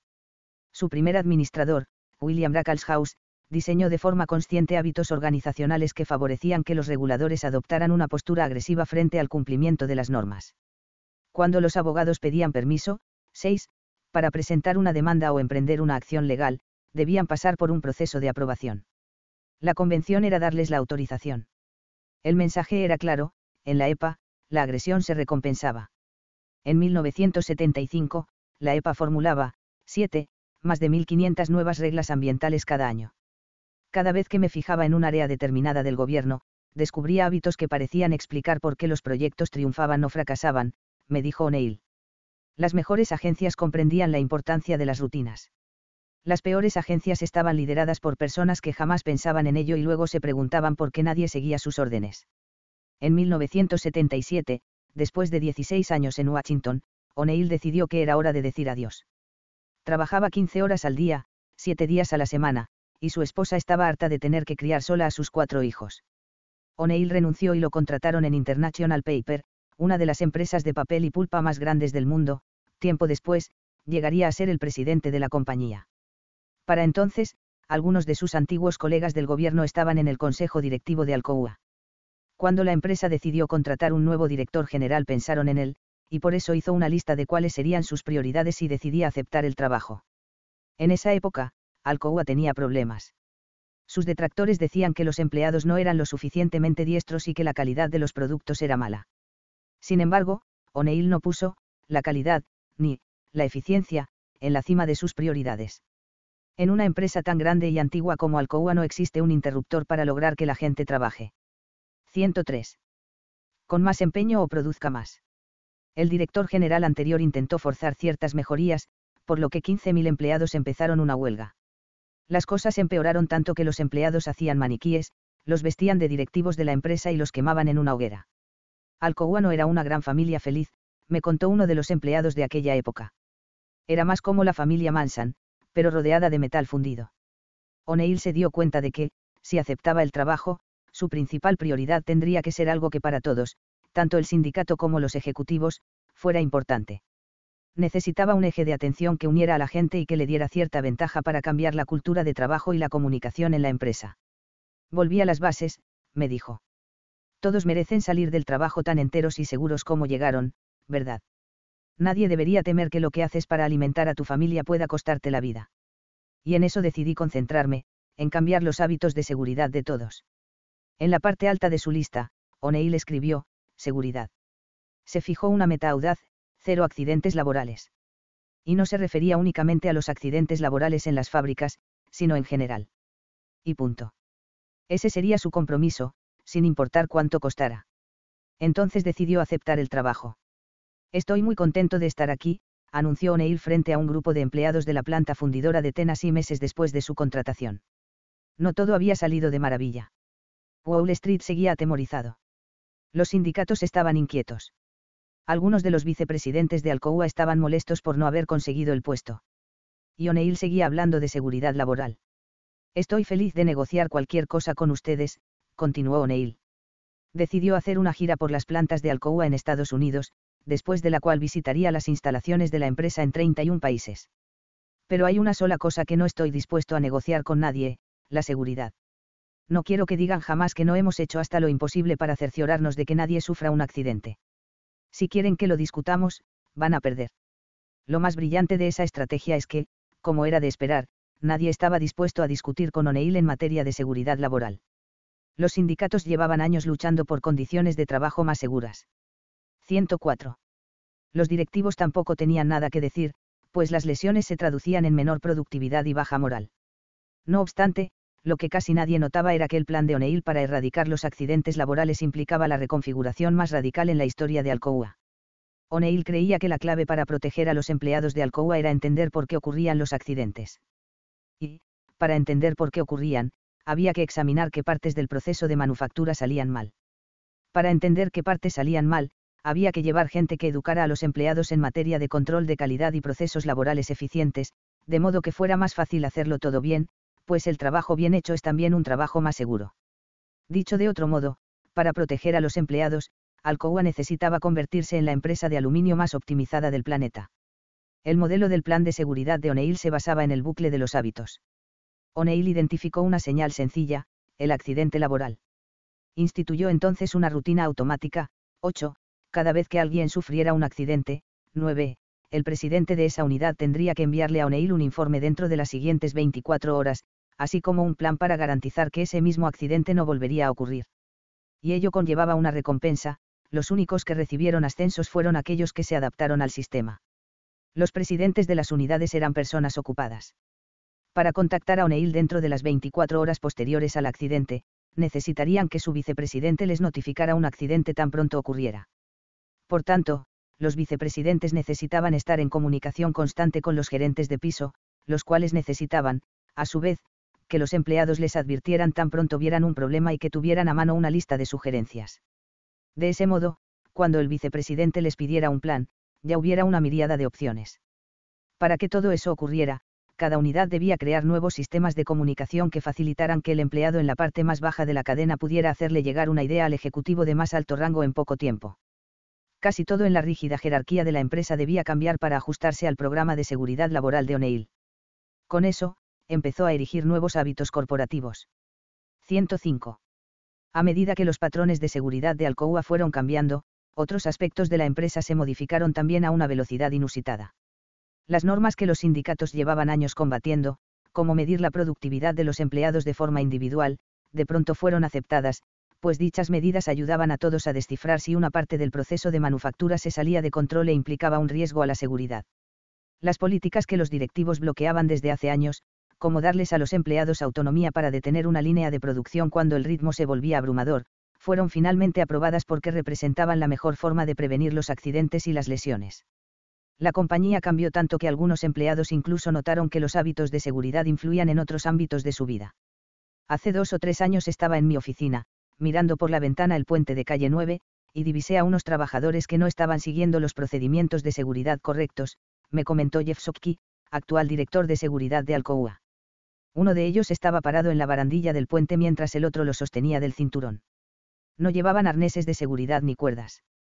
Trabajaban para una empresa que no tenía nada que ver con nosotros, pero, sin siquiera pensarlo, me levanté del asiento, bajé cinco pisos por las escaleras, me dirigí hacia el puente y les dije a esos muchachos que estaban poniendo en riesgo su vida y que debían usar arneses y equipo de seguridad. Los hombres le explicaron que el supervisor había olvidado llevar el equipo, así que Sokki llamó a la oficina local de la Administración de Salud y Seguridad Ocupacional y denunció a aquel supervisor. Otro ejecutivo me contó que un día se detuvo junto a una excavación que el ayuntamiento realizaba cerca de su casa porque no estaba rodeada por una valla, y les dio un sermón sobre la importancia de seguir los procedimientos al pie de la letra. Era fin de semana, pero él detuvo el coche, con sus hijos en el asiento trasero, para sermonear a los empleados del 106. Ayuntamiento sobre la seguridad en las zanjas. No es algo natural, pero ese es el punto. Ahora hacemos esas cosas sin siquiera pensarlas. O'Neill jamás prometió que garantizar la seguridad de los empleados incrementaría las ganancias de Alcoa. Sin embargo, a medida que las nuevas rutinas se diseminaron por la organización, se redujeron los costes, la calidad aumentó y la productividad se disparó. Dado que el metal fundido lastimaba a los trabajadores cuando salpicaba, se rediseñó el sistema de vertido para evitar lesiones. Eso también implicó un ahorro, ya que perdían dinero en el material que se desperdiciaba en las salpicaduras. Si una máquina fallaba la reemplazaban, lo que a la larga reducía el riesgo de que un engranaje roto le lesionara el brazo a un empleado. También implicaba mejorar la calidad de los productos, pues luego descubrieron que los desperfectos en los equipos eran una de las razones principales por las cuales se producía aluminio de mala calidad. Los investigadores han observado dinámicas similares en docenas de otros entornos, incluyendo la vida personal de los individuos. Veamos, por ejemplo, estudios de 10, la última década que examinan el impacto del ejercicio físico en la rutina cotidiana. Cuando la gente empieza a ejercitarse de forma regular, aunque sea una vez por semana, se modifican otros patrones no relacionados, en general sin darse cuenta. Lo común es que quien hace ejercicio empiece a comer mejor y se vuelva más productivo en su trabajo. También fuma menos y se muestra más paciente con familiares y amigos. Usa las tarjetas de crédito con menos frecuencia y descienden considerablemente los niveles de estrés. No está del todo claro por qué ocurre esto, pero, para mucha gente, el ejercicio es un hábito clave que activa cambios generalizados. El ejercicio se desborda, afirma James Prochaska, investigador de la Universidad de Rhode Island. Tiene la cualidad de facilitar la adopción de otros buenos hábitos. Las investigaciones han documentado que las familias, 11, que suelen cenar juntas parecen criar a sus hijos con más habilidades para hacer los deberes, mejores calificaciones, mayor control emocional y más confianza en sí mismos. Hacer la cama cada mañana, 12, se correlaciona con mayor productividad, un mayor sentido de bienestar y mayor capacidad para ceñirse a un presupuesto. No es que la cena familiar o la cama hecha provoquen mejores calificaciones o menos gastos frívolos. Sin embargo, esos cambios iniciales activan reacciones en cadena que ayudan a que otros hábitos arraiguen. 107. Si te concentras en cambiar o cultivar hábitos clave, podrás lograr cambios generalizados. No obstante, identificarlos es complicado. Para encontrarlos, hay que saber dónde buscar. Detectar hábitos clave implica buscar ciertas características. Los hábitos clave ofrecen lo que en la bibliografía académica se conoce como, pequeños triunfos, y promueven que otros hábitos florezcan a través de la creación de nuevas estructuras, además de que establecen una cultura en la que el cambio se vuelve contagioso. Sin embargo, como han observado O'Neill e incontables personas más, cruzar la zanja entre la comprensión de esos principios y su implementación requiere una pizca de ingenio. 2. Cuando sonó la alarma del reloj de Michael Phelps a las 6 y 30 de la mañana el 13 de agosto de 2008, salió a gatas de la cama en su habitación de la Villa Olímpica de Pekín y se adentró en su rutina diaria. Se puso unos pantalones deportivos y salió a desayunar. Esa semana ya había ganado tres medallas de oro, con lo que sumó nueve en su carrera, y aquel día tenía dos competiciones. A las 7, 13, ya se encontraba en la cafetería, tomando su habitual desayuno, el cual consistía en huevos, avena y cuatro batidos energéticos. Era la primera tanda de las más de 6.000 calorías que consumiría en el transcurso de las siguientes 16 horas. La primera carrera de Phelps, 200 metros mariposa, su especialidad, estaba programada para las 10 de la mañana. Dos horas antes del disparo de salida, comenzó su rutina habitual de estiramientos, empezando por los brazos, luego la espalda, y así sucesivamente hasta llegar a los tobillos, los cuales eran tan flexibles que podían extenderse a más de 90 grados, que es más de lo que logra una bailarina sobre las puntas de los pies. A las 8 y 30 se metió en la piscina y empezó su primer calentamiento, 800 metros de estilos, seguido de 600 metros de patadas, 400 metros con una boya entre las piernas, 200 metros braza y una serie de sprints de 25 metros para acelerar la frecuencia cardíaca. El entrenamiento le llevaba un total de 45 minutos. A las 9 y 15, salió de la piscina y empezó a ceñirse el traje LZR Racer, un bañador de cuerpo completo tan ajustado que tardaba 20 minutos en ponérselo. Después se puso los auriculares, le subió el volumen a la mezcla de hip hop que escuchaba antes de cualquier carrera y esperó. 108. Phelps había empezado a nadar a los siete años para quemar parte de la energía que enloquecía a su madre y sus profesoras. Cuando un entrenador de natación local llamado Bob Bowman se fijó en el largo torso de Phelps, sus manos grandes y sus piernas relativamente cortas, las cuales ofrecían menos resistencia en el agua, supo que Phelps sería un campeón. Pero Phelps era un muchacho susceptible al que le resultaba difícil tranquilizarse antes de las competiciones. Sus padres se estaban divorciando y él tenía dificultades para lidiar con el estrés. Bowman le compró un libro de ejercicios de relajación y le pidió a la madre de Phelps que se lo leyera a su hijo todas las noches. El libro contenía un guián, aprieta la mano derecha hasta formar un puño, y luego relájala. Imagina que la tensión se derrite, que le permitía a Phelps tensar y relajar todas las partes del cuerpo antes de conciliar el sueño. Bowman creía que, para los nadadores, la clave del éxito consistía en crear las rutinas correctas. Bowman creía que Phelps tenía una complexión ideal para la piscina, ahora bien, cualquiera que a la larga compite en las Olimpiadas tiene una musculatura perfecta. Bowman también percibió que Phelps, desde muy joven, tenía cierto rasgo obsesivo que lo convertía en el atleta ideal. Claro que, de igual modo, todos los atletas de élite son un tanto obsesivos. Sin embargo, lo que Bowman podía ofrecerle a Phelps, aquello que lo distinguiría de otros competidores, eran hábitos que lo convertirían en el nadador mentalmente más fuerte de la piscina.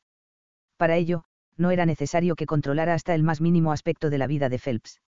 Bastaba con que se centrara en unos cuantos hábitos específicos que poco o nada tenían que ver con la natación, pero mucho con la creación de una mentalidad correcta diseñó una serie de comportamientos que Phelps podía poner en práctica para tranquilizarse y concentrarse antes de cada carrera y así encontrar esas diminutas ventajas que, en un deporte donde la victoria es cuestión de milisegundos, sí hacen la diferencia. Por ejemplo, cuando Phelps era adolescente, al final de cada entrenamiento Bowman le decía que volviera a casa y viera, el vídeo. Antes de dormir y justo después de despertar. Ese vídeo no existía. Era más bien una visualización mental de la carrera perfecta. Todas las noches antes de dormir y cada mañana al despertar, Phelps se imaginaba zambulléndose y nadando a la perfección en cámara lenta. Visualizaba sus brazadas, las paredes de la piscina, los virajes y el final. Imaginaba la estela de agua que se formaba a sus pies, el agua que le goteaba de los labios cuando su boca asomaba a la superficie y cómo se sentiría al 109. Quitarse el gorro al terminar. Se quedaba recostado en la cama, con los ojos cerrados, y veía la competencia entera, incluyendo los más mínimos detalles, una y otra vez, hasta aprenderse cada segundo de memoria. Hola, gracias por escuchar el audiolibro. Recuerda seguir nuestro canal aquí en la plataforma. Hemos preparado un gráfico del libro, con los puntos clave y las ideas principales del autor. Haz clic en el enlace gráfico del libro, en la descripción ahora, y accede a un material ilustrado con pasos simples y fáciles para que sepas todo sobre el libro en minutos.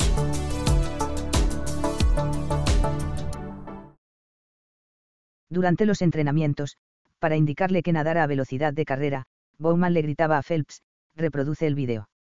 Entonces Phelps se forzaba al máximo. Verlo cortar el agua era casi decepcionante. Lo había hecho tantas veces en su mente que, para entonces, ya parecía rutinario. Pero funcionaba. Cada vez era más rápido. Con el tiempo, bastaba con que Bowman le susurrara antes de cada carrera, ten listo el vídeo. Con eso, Phelps se preparaba y hacía pedazos a la competencia. Una vez que Bowman estableció unas cuantas rutinas centrales en la vida de Phelps, los otros hábitos, la alimentación, los horarios de entrenamiento, las rutinas de estiramiento y de sueño, parecieron acomodarse por sí solos.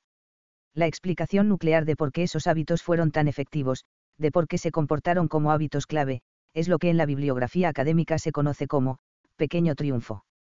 Los pequeños triunfos son precisamente eso, además de ser parte esencial de cómo los hábitos clave detonan cambios generalizados. Un enorme corpus de investigaciones demuestra que los pequeños triunfos tienen un enorme potencial, una influencia desproporcionada en comparación con los logros de las propias victorias. Los pequeños triunfos son la infusión constante de una pequeña ventaja, escribió un profesor de Cornell en 1984. Una vez que se ha logrado un pequeño triunfo, 14, se ponen en marcha fuerzas que favorecen otro pequeño triunfo. Los pequeños triunfos alimentan las grandes transformaciones, 15, cuando se aprovechan diminutas ventajas para formar patrones que convenzan a la gente de que logros de mayor dimensión están a su alcance. Por ejemplo, cuando las organizaciones que luchaban por los derechos de las personas homosexuales empezaron sus campañas en contra de la homofobia a finales de los años 60, sus primeros intentos devinieron en una cadena de fracasos. Presionaron para que se revocaran leyes utilizadas para perseguir a los homosexuales, pero sufrieron derrotas rotundas en las legislaturas estatales. Algunos profesores intentaron incorporar en las escuelas servicios de asesoramiento a jóvenes homosexuales, pero fueron despedidos por sugerir que había que aceptar la homosexualidad. Parecía que las grandes. 110. Metas de la comunidad gay, 16. Poner fin a la discriminación y el hostigamiento policial, convencer a la Asociación Psiquiátrica Estadounidense de dejar de definir la homosexualidad como enfermedad mental, estaban fuera de su alcance. Más tarde, a principios de los años 70, el Grupo de Trabajo de Liberación Gay de la Asociación Estadounidense de Bibliotecas decidió centrarse en un objetivo modesto, convencer a la Biblioteca del Congreso de reclasificar los libros sobre el movimiento de liberación gay de la categoría HQ 71 a 471, relaciones sexuales anormales, incluyendo crímenes de índole sexual, 17, a otra menos peyorativa. En 1972, después de recibir la carta con la solicitud de reclasificación, la Biblioteca del Congreso accedió a realizar el cambio y reclasificar los libros en una categoría de nueva creación, HQ 76.5, homosexualidad, lesbianismo movimiento de liberación gay, movimiento homófilo. Fue un pequeño ajuste de un antiguo hábito institucional relacionado con la clasificación de libros, pero su efecto fue espectacular. La noticia de esta nueva política se difundió en todo el país. Las organizaciones defensoras de los derechos de las personas homosexuales citaron dicha victoria e impulsaron campañas de recaudación de fondos. Al cabo de unos cuantos años, ya había políticos abiertamente homosexuales en campaña para ocupar cargos de gobierno en California, Nueva York, Massachusetts y Oregón, muchos de los cuales aludían a la decisión de la Biblioteca del Congreso como fuente de inspiración. En 1973, la Asociación Psiquiátrica Estadounidense, después de años de debate interno, reescribió la definición de homosexualidad para que dejara de ser considerada enfermedad mental, lo que sentó las bases para la aprobación de leyes estatales que penalizaban la discriminación por motivo de orientación sexual. Y todo empezó con un pequeño triunfo. Los pequeños triunfos no se combinan para darle forma a algo nítido y lineal donde cada paso representa un avance demostrable hacia una meta predeterminada, escribió Carl Bake, famoso psicólogo organizacional. Son más habituales las circunstancias en las que los pequeños triunfos son esporádicos, como diminutos experimentos que ponen a prueba teorías implícitas sobre la resistencia y la oportunidad, y ponen de manifiesto tanto los recursos como las barreras que permanecieron invisibles hasta que la situación agitó las aguas.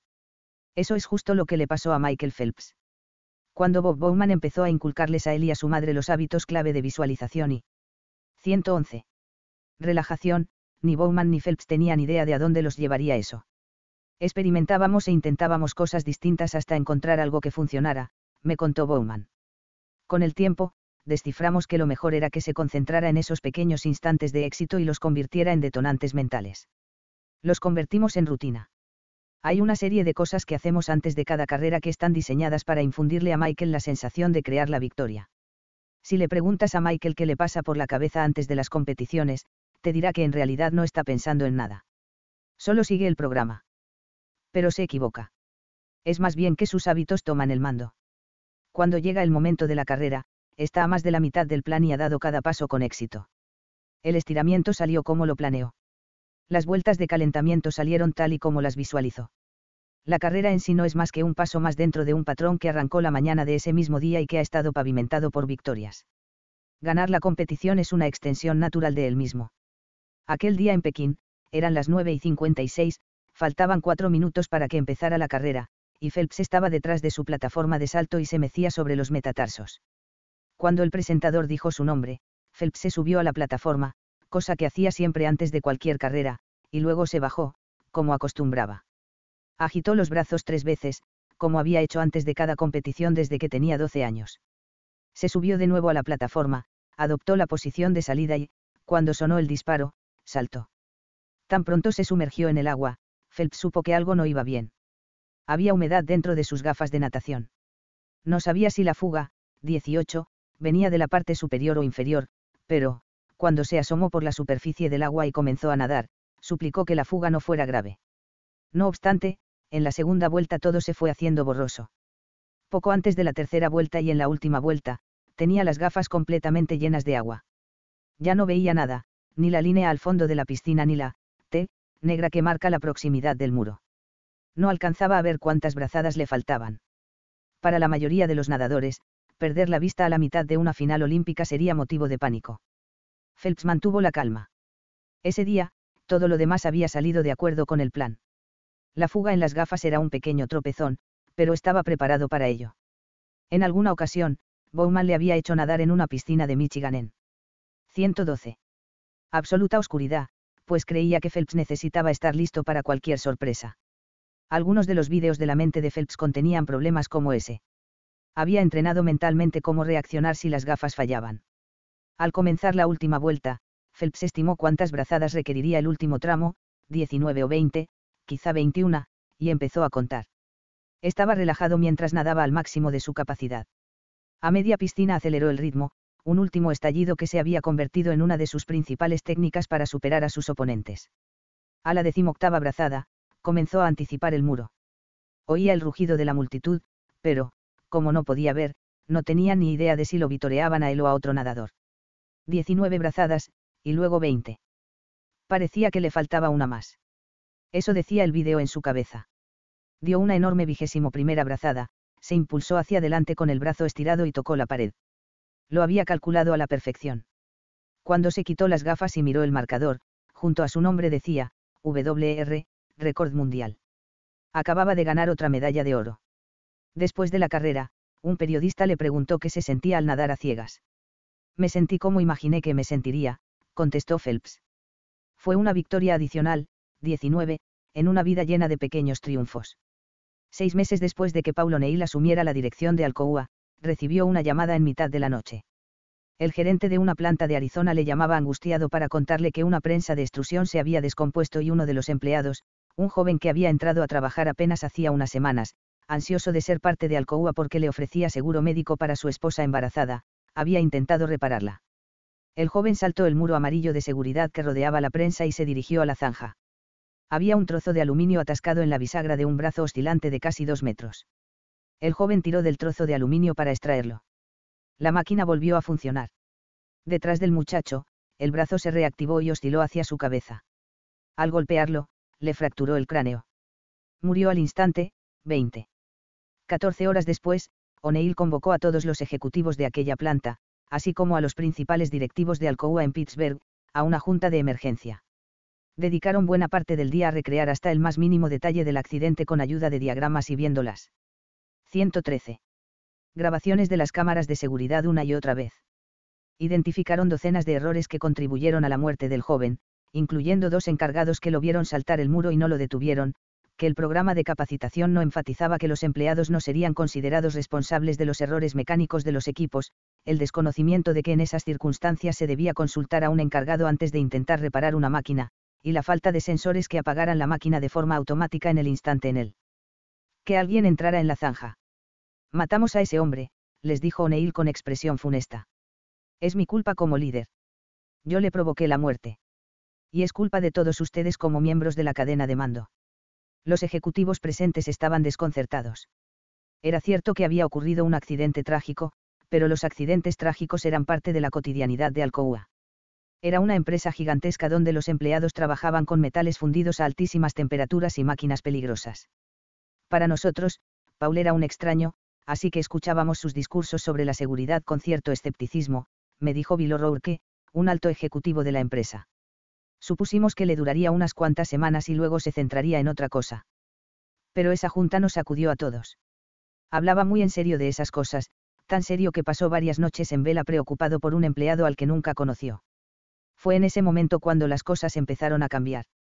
Una semana después de aquella reunión, volvieron a pintar de un color amarillo brillante todas las barandillas de seguridad de las plantas de Alcoa y redactaron nuevas instrucciones. Los encargados les dijeron a sus empleados que no tuvieran miedo de solicitar trabajos de mantenimiento proactivo, y las normas dejaron claro que nadie debía intentar hacer reparaciones que no fueran seguras. La reciente fiscalización se tradujo en una evidente disminución a corto plazo de los índices de accidentes laborales. Alcoa tuvo un pequeño triunfo. Y entonces, O'Neill atacó. Quiero felicitarlos a todos por haber disminuido la cifra de accidentes, aunque haya sido durante dos semanas, escribió en un informe que se distribuyó a todos los empleados de Alcoa. Pero no debemos celebrarlo por haber seguido las reglas o haber disminuido las cifras. Debemos celebrarlo porque estamos salvando vidas. 114. Los empleados fotocopiaron el informe y lo pegaron en sus casilleros. Alguien pintó un mural de O'Neill en una de las paredes de la planta de fundición, acompañado de una cita tomada del informe. Así como las rutinas de Michael Phelps no tenían nada que ver con la natación y todo que ver con el éxito, también el empeño de O'Neill tuvo un efecto bola de nieve que abarcó otros cambios no relacionados con la seguridad, pero que también implicaron importantes transformaciones. Les dije a quienes trabajaban por horas, si la gerencia no sigue al pie de la letra las medidas de seguridad, entonces llámenme a casa. Aquí está mi número, me contó O'Neill. Los empleados empezaron a llamar, pero no querían hablar sobre accidentes. Querían compartir conmigo algunas de sus grandes ideas.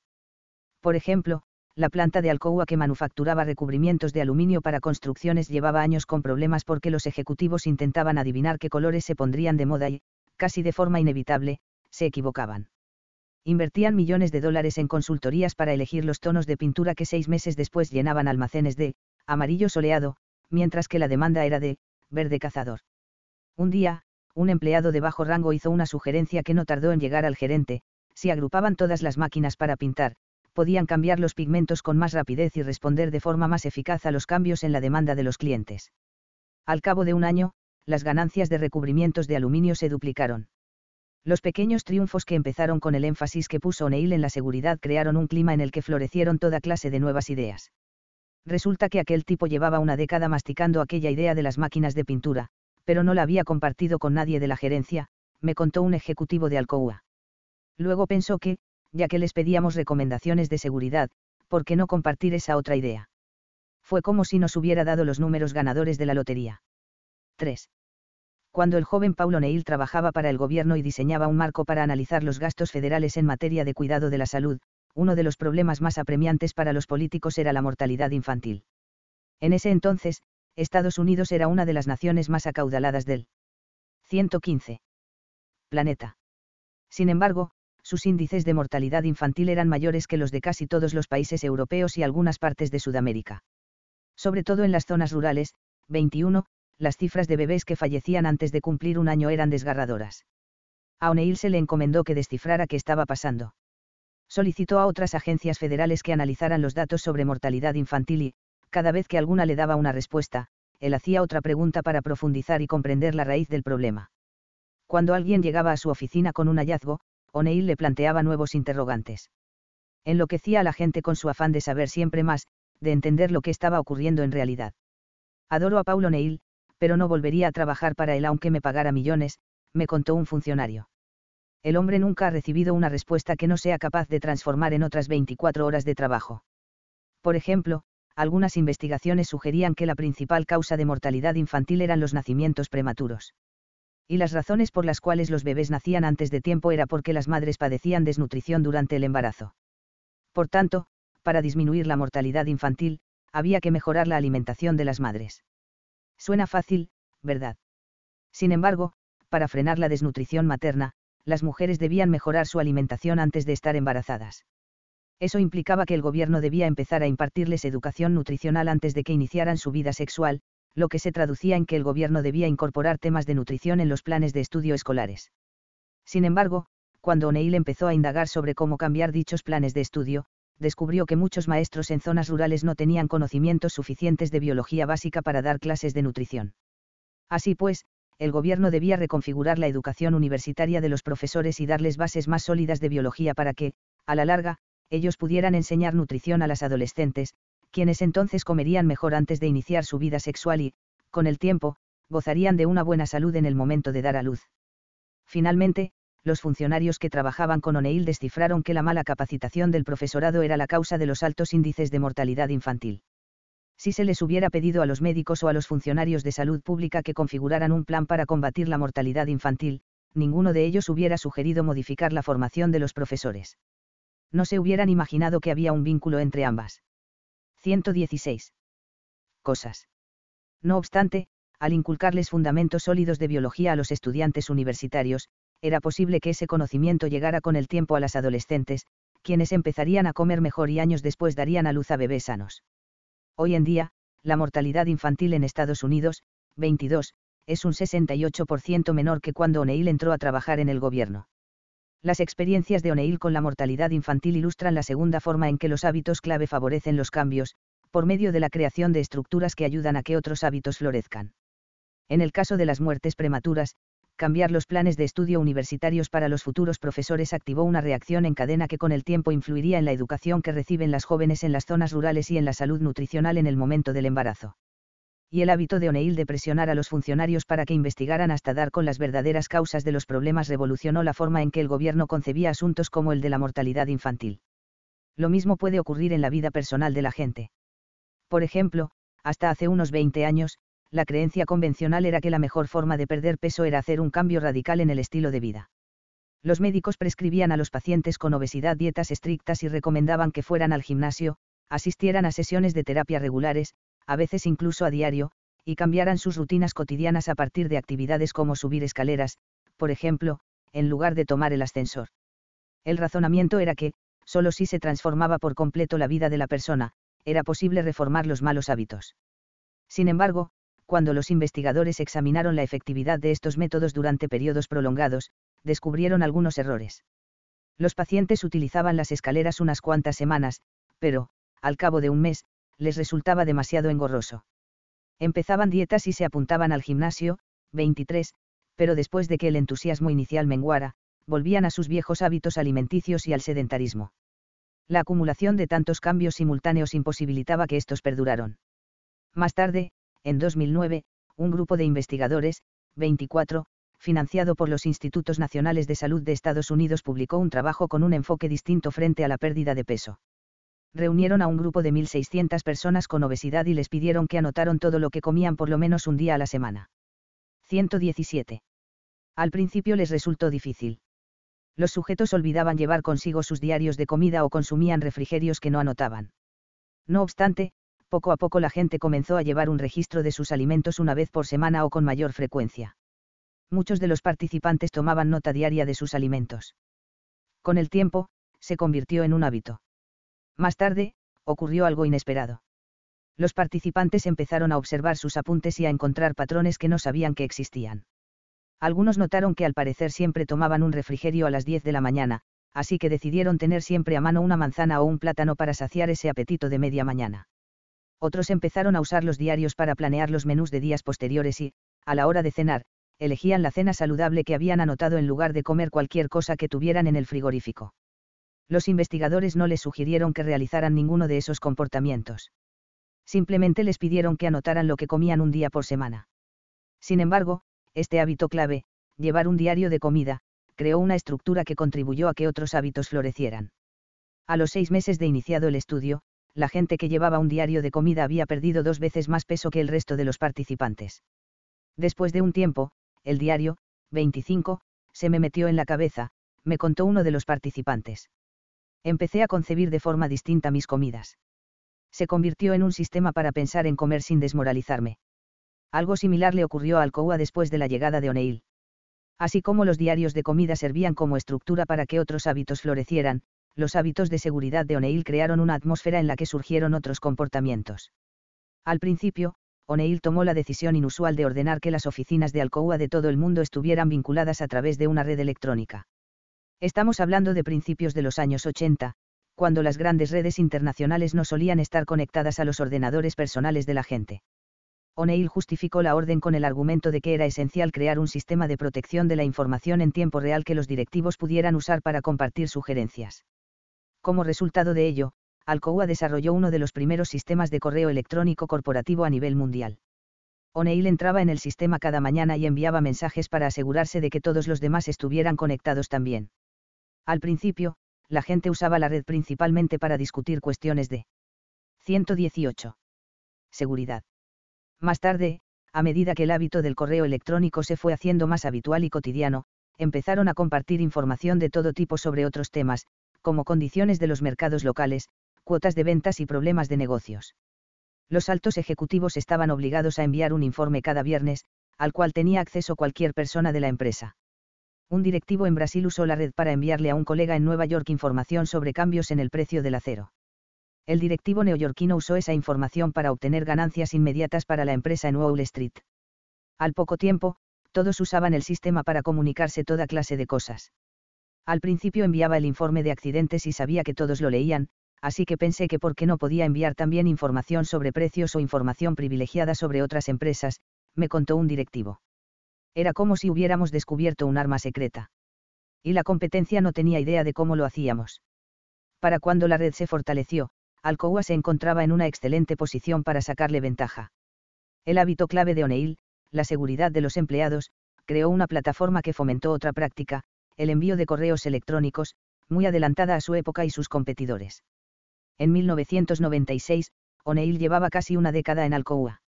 Su estilo de liderazgo era tema de estudio en la Escuela de Negocios de Harvard y en la Escuela de Gobierno Kennedy. Con frecuencia se barajaba su nombre como potencial secretario de Comercio o de Defensa. Sus empleados y los sindicatos lo tenían en alta estima. Bajo su mando, el precio de las acciones de Alcoa se había incrementado más de un 200%. O'Neill representaba, a fin de cuentas, un éxito reconocido a nivel mundial. En mayo de aquel año, durante una junta de accionistas en el centro de Pittsburgh, una monja benedictina se puso de pie durante la sesión de preguntas y respuestas y acusó a O'Neill de ser un mentiroso. La hermana Mary Margaret representaba a un grupo de defensa social de los salarios y condiciones laborales de una de las plantas de Alcoa ubicada en Ciudad Acuña, México. Afirmó que, mientras O'Neill presumía de las medidas de seguridad de Alcoa, los empleados de la planta mexicana se estaban enfermando por culpa de gases tóxicos. Eso es falso, aseguró O'Neill a los asistentes. En su ordenador personal, desplegó los informes de seguridad de la planta mexicana. Ben. 119. Les mostró las altas calificaciones de la planta en materia de seguridad, normativa medioambiental y satisfacción de los empleados.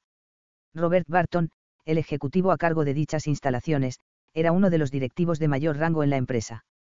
Llevaba décadas trabajando en Alcoa y era responsable de algunas de las alianzas comerciales más importantes la monja pidió a los asistentes que no confiaran en O'Neill y tomó asiento. Después de la reunión, O'Neill la invitó a su oficina. La orden religiosa a la que pertenecía la monja era dueña de 50 acciones de Alcoa y llevaba meses solicitando una votación de accionistas con respecto a una resolución para hacer una inspección de la planta mexicana. O'Neill le preguntó a la hermana Mary si ella había visitado en persona alguna de las plantas. Ella contestó que no. Por si acaso, O'Neill le pidió al jefe de recursos humanos y al representante jurídico de la empresa que viajaran a México para averiguar qué estaba pasando. Cuando los ejecutivos llegaron, revisaron los archivos de la planta de Acuña y encontraron informes de un incidente que jamás llegó a oídos de las oficinas centrales de la empresa. Hacía unos meses se detectó una acumulación de gases dentro del edificio, pero fue un suceso relativamente menor. Barton, el ejecutivo a cargo de la planta, había instalado ventiladores para dispersar los gases. Las personas que enfermaron se recuperaron por completo en uno o dos días. Sin embargo, Barton nunca mandó un informe del suceso. Cuando los ejecutivos volvieron a Pittsburgh e informaron de sus hallazgos, O'Neill les hizo una pregunta, Barton sabía que esas personas enfermaron.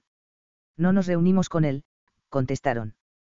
Pero sí, es evidente que lo sabía. Dos días después, Barton se quedó sin trabajo. El despido desconcertó a las personas ajenas a la empresa.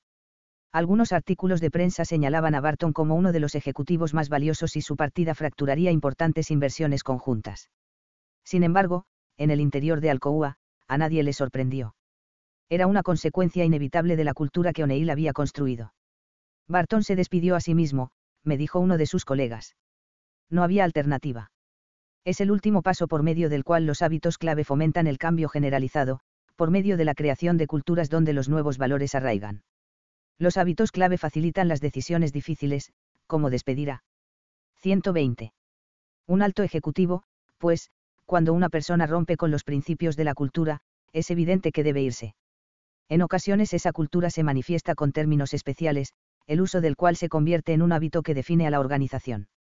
Por ejemplo, en Alcoa existían, programas nucleares, y, filosofías de seguridad, que eran frases que actuaban como maletines que contenían discusiones enteras sobre prioridades, metas y formas de pensar. Quizá en otra empresa hubiera sido difícil despedir a alguien que llevaba tantos años trabajando ahí, me dijo O'Neill. Para mí no fue difícil. Era muy claro lo que nuestros valores dictaban. Lo despedimos por no informar del incidente, de modo que nadie más tuvo la oportunidad de aprender de él. No compartir la oportunidad de aprendizaje es un pecado cardinal. Las culturas surgen de los hábitos clave de cada organización, sin importar si los líderes son conscientes de ellos o no. Por ejemplo, cuando un grupo de investigadores examinó a una generación de cadetes novatos de West Point, midieron sus calificaciones promedio, su aptitud física, sus capacidades militares y su autodisciplina. Al correlacionar esos factores con la graduación o la deserción de los estudiantes, observaron que ninguno importaba tanto como un factor al que los investigadores nombraron, aguante, 26, el cual definían como la tendencia a trabajar, de forma ardua para superar desafíos, sin perder el interés ni dejar de esforzarse a lo largo de los años, a pesar de los fracasos, la adversidad y los baches en el camino, 27. Lo más interesante del aguante es cómo surge.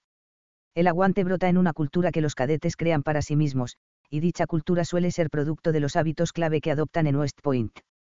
Hay muchas cosas difíciles en esta academia, me comentó un cadete. Al primer verano le llaman, barracas bestiales, porque su intención es quebrarte. Mucha gente deserta antes de que empiece el año escolar. Sin embargo, durante los primeros días que pasé aquí encontré un grupo de compañeros con los cuales implementamos una rutina en la que, cada mañana, nos reunimos para asegurarnos de que todos nos sentimos fuertes. Recurro a ellos si me siento inquieto o triste, y sé que ellos me animarán. Solo somos nueve y nos apodamos los mosqueteros. Sin ellos, creo que no hubiera durado más de un mes aquí. Los cadetes que tienen éxito en West Point llegan a la academia armados con hábitos de disciplina física y mental. Sin embargo, esas herramientas no los llevan demasiado lejos. Para tener éxito requieren un hábito clave para construir una cultura, como la reunión diaria de colegas con una mentalidad. 121. Similar, que les ayude a encontrar la fortaleza para sobreponerse a los obstáculos. Los hábitos clave nos transforman al crear culturas que evidencian los valores que, al calor de las decisiones difíciles o los momentos de incertidumbre, de otro modo olvidaríamos. En el año 2000, O'Neill se retiró de Alcoa a solicitud del nuevo presidente electo, George W. Bush, quien lo nombró secretario del Tesoro. Dejó aquel puesto dos años después y hoy en día pasa la mayor parte del tiempo impartiendo cursos en hospitales sobre cómo el énfasis en la seguridad laboral y los hábitos clave puede ayudar a reducir los índices de errores médicos. Asimismo, forma parte de múltiples consejos directivos corporativos. Mientras tanto, empresas y organizaciones de todo Estados Unidos han adoptado la idea de usar hábitos clave para reconstruir los lugares de trabajo. En IBM, por ejemplo, Luger Stern reconstruyó la firma al concentrarse en un hábito clave, las rutinas de investigación y ventas de IBM. En la consultoría MC Kinsey Company, se crea una cultura de mejoría constante por medio del hábito clave de críticas internas amplias que conforman el núcleo de cualquier tarea. Dentro de Goldman Sachs, el hábito clave de la valoración de riesgos subyace en todas las decisiones. Y, en Alcoa, el legado de O'Neill sigue vivo.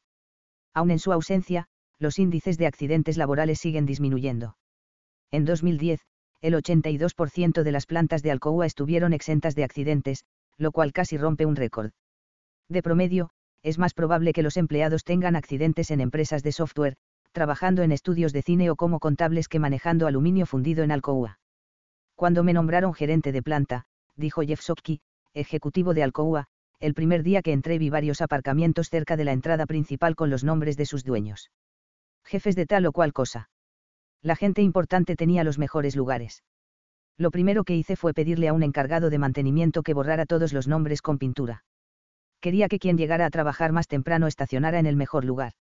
El mensaje fue claro, todos los empleados son igual de importantes. Fue una extensión de lo que Paul hizo con la seguridad de los trabajadores. Energizó la planta. Al poco tiempo, todo mundo empezó a llegar temprano a trabajar. 122.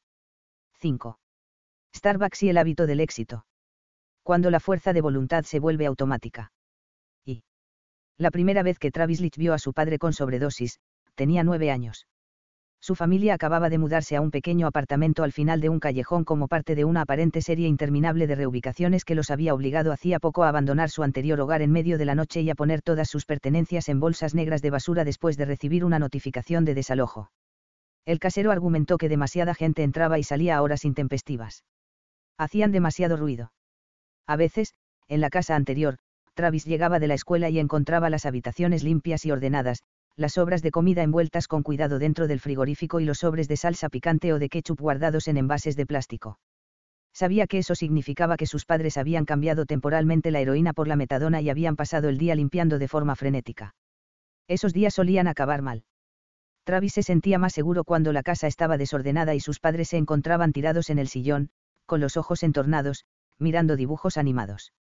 Al final de la niebla de heroína no había caos. El padre de Travis era un hombre amable al que le encantaba cocinar y, salvo por el breve periodo que pasó en la Marina, vivió casi toda su vida a unos cuantos kilómetros de la casa de sus padres en Lodi, California. Cuando la familia se mudó al apartamento en el callejón, la madre de Travis estaba en prisión por posesión de heroína y prostitución.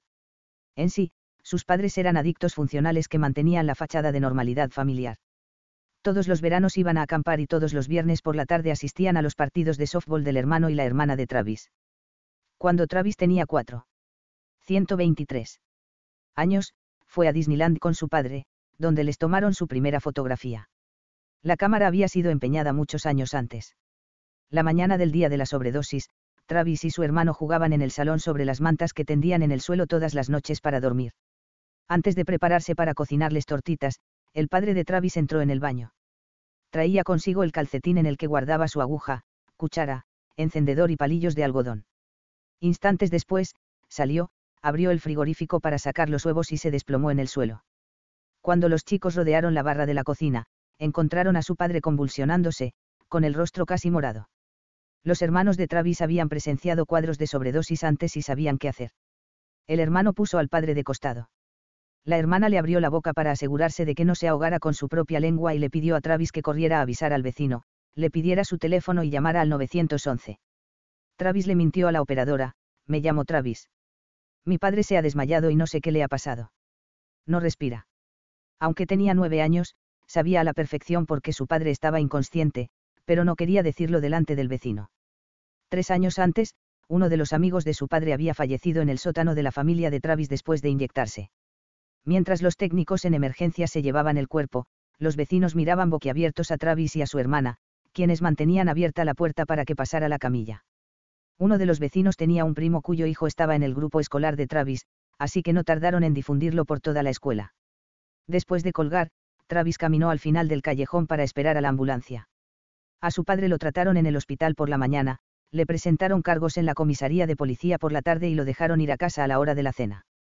Les cocinó espaguetis. Travis cumpliría 10 años unas cuantas semanas después. A los 16 años, Travis abandonó los estudios. Estaba harto de que me llamaran marica, afirmó. Cansado de que la gente me siguiera a casa y me lanzara cosas. Todo era muy agobiante. Era más fácil renunciar e irme a otro lado. Se mudó a Fresno, a dos horas al sur, y consiguió un empleo en un autolavado. Poco después lo despidieron por insubordinado. Entonces. 124. Consiguió un trabajo en McDonald's y Hollywood Video, pero cuando los clientes se ponían impertinentes, Travis perdía el control fuera de mi vista. Le gritó a una mujer mientras le lanzaba los nuggets de pollo por la ventanilla antes de que su jefe lo metiera hacia el interior del local. A veces se irritaba tanto que empezaba a llorar en medio del trabajo. Con frecuencia llegaba tarde o se tomaba días libres sin razón aparente. Por las mañanas, le gritaba a su reflejo en el espejo, se exigía ser mejor y aguantar. Pero era incapaz de llevarse bien con la gente y no tenía la fortaleza para soportar el goteo constante de críticas e indignaciones. Si la fila de su caja registradora era demasiado larga y el encargado le reclamaba, a Travis le empezaban a temblar las manos y sentía que no podía respirar. Se preguntaba si así de indefensos frente a la vida se sentían sus padres cuando empezaron a drogarse.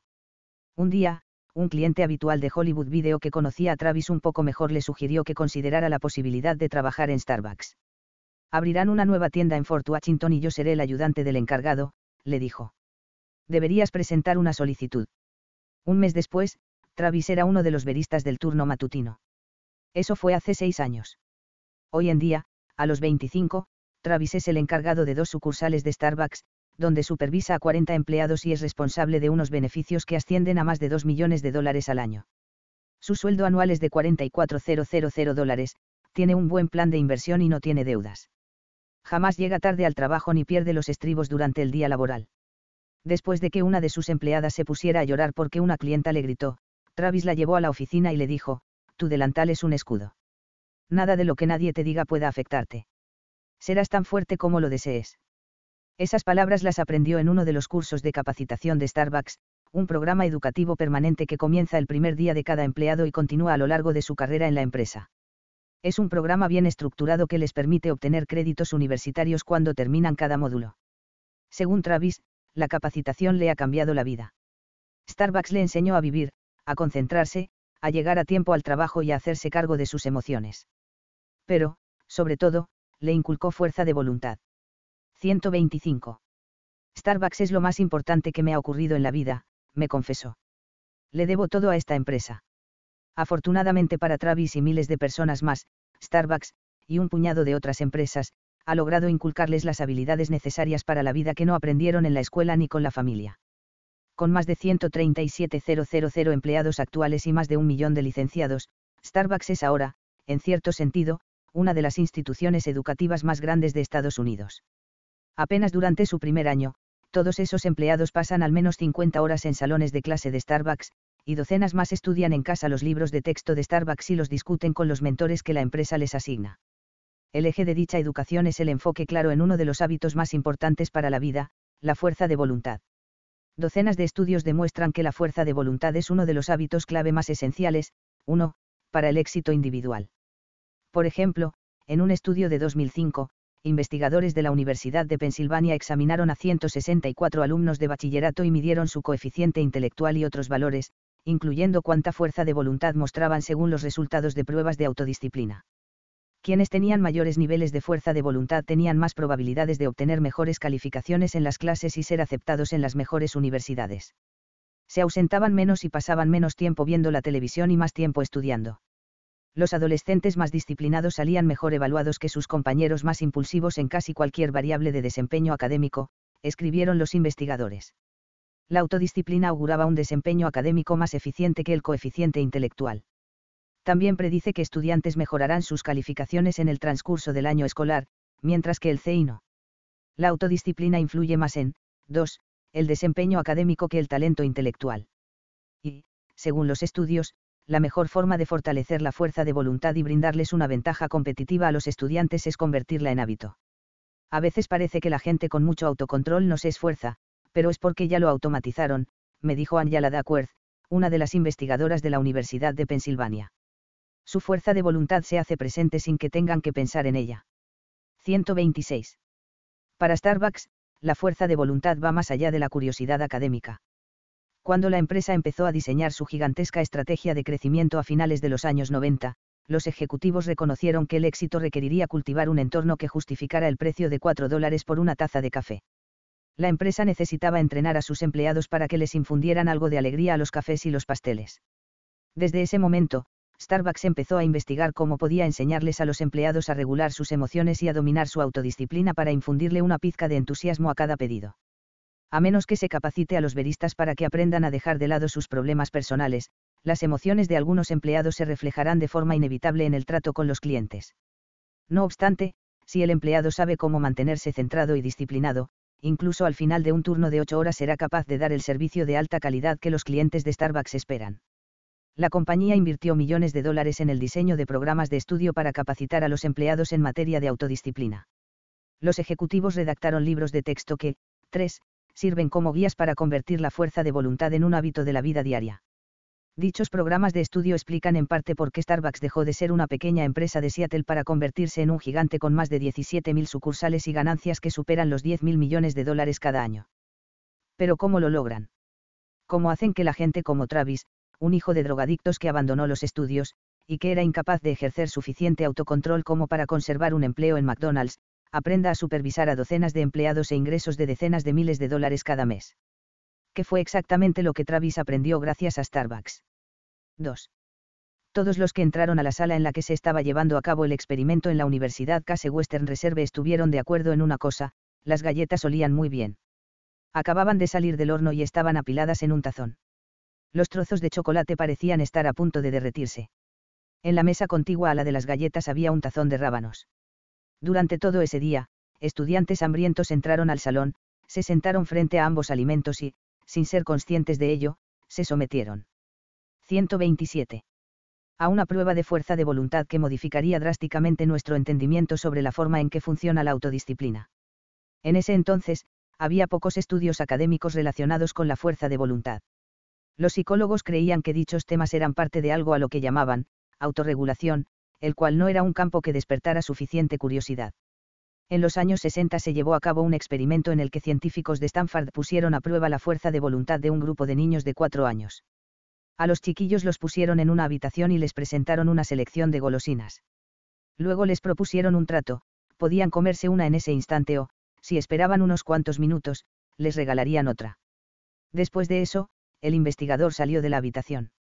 Algunos niños cedieron a la tentación y se comieron la golosina tan pronto como se fue el adulto, pero alrededor del 30% logró ignorar el impulso y duplicó su recompensa cuando el investigador volvió a la sala 15 minutos después los científicos observaron la escena a través de un espejo de doble cara y registraron a los niños que tenían suficiente autocontrol como para esperar la segunda golosina. Años después, buscaron a varios de los participantes del estudio, que ya eran estudiantes de bachillerato. Los investigadores les preguntaron por sus calificaciones de las pruebas SAT, su capacidad para conservar amistades y sus habilidades para lidiar con problemas importantes descubrieron que los chicos de cuatro años que fueron capaces de retrasar la gratificación tenían mejores calificaciones y alrededor de 210 puntos por encima del promedio en las pruebas SAT. Eran más populares y no consumían drogas. Todo parecía indicar que, si en edad preescolar sabías evitar la tentación de comerte una golosina, también sabías llegar a clase a tiempo y cumplir con tus deberes a medida que crecías, así como hacer amigos y resistir a la presión social. Era como si los chicos capaces de ignorar la tentación de la golosina, 4, tuvieran habilidades de autorregulación que les daban ventajas en la vida. Los científicos empezaron entonces a realizar experimentos relacionados para descifrar cómo ayudar a los chicos a fortalecer sus habilidades de autorregulación. Se dieron cuenta de que si les enseñaban pequeños trucos, como distraerse haciendo un dibujo o imaginando un marco alrededor de la golosina para que pareciera más bien una foto y no una tentación real, les ayudaban a aprender a controlarse. En la década de los 80, surgió una teoría que se aceptó de forma generalizada, la fuerza de voluntad es una habilidad que se puede aprender, algo que se puede inculcar del mismo modo en que se enseñan las matemáticas y a decir, gracias. No obstante, la 128. Financiación para investigar en este campo era escasa y el tema de la fuerza de voluntad no estaba de moda. Por lo tanto, muchos de los científicos de Stanford se dedicaron a otros temas de investigación. Sin embargo, cuando un grupo de estudiantes de doctorado de Case Western, incluido uno llamado Mark Muraben, descubrió aquellos estudios a mediados de los años 90, formuló preguntas que las investigaciones previas no parecían responder.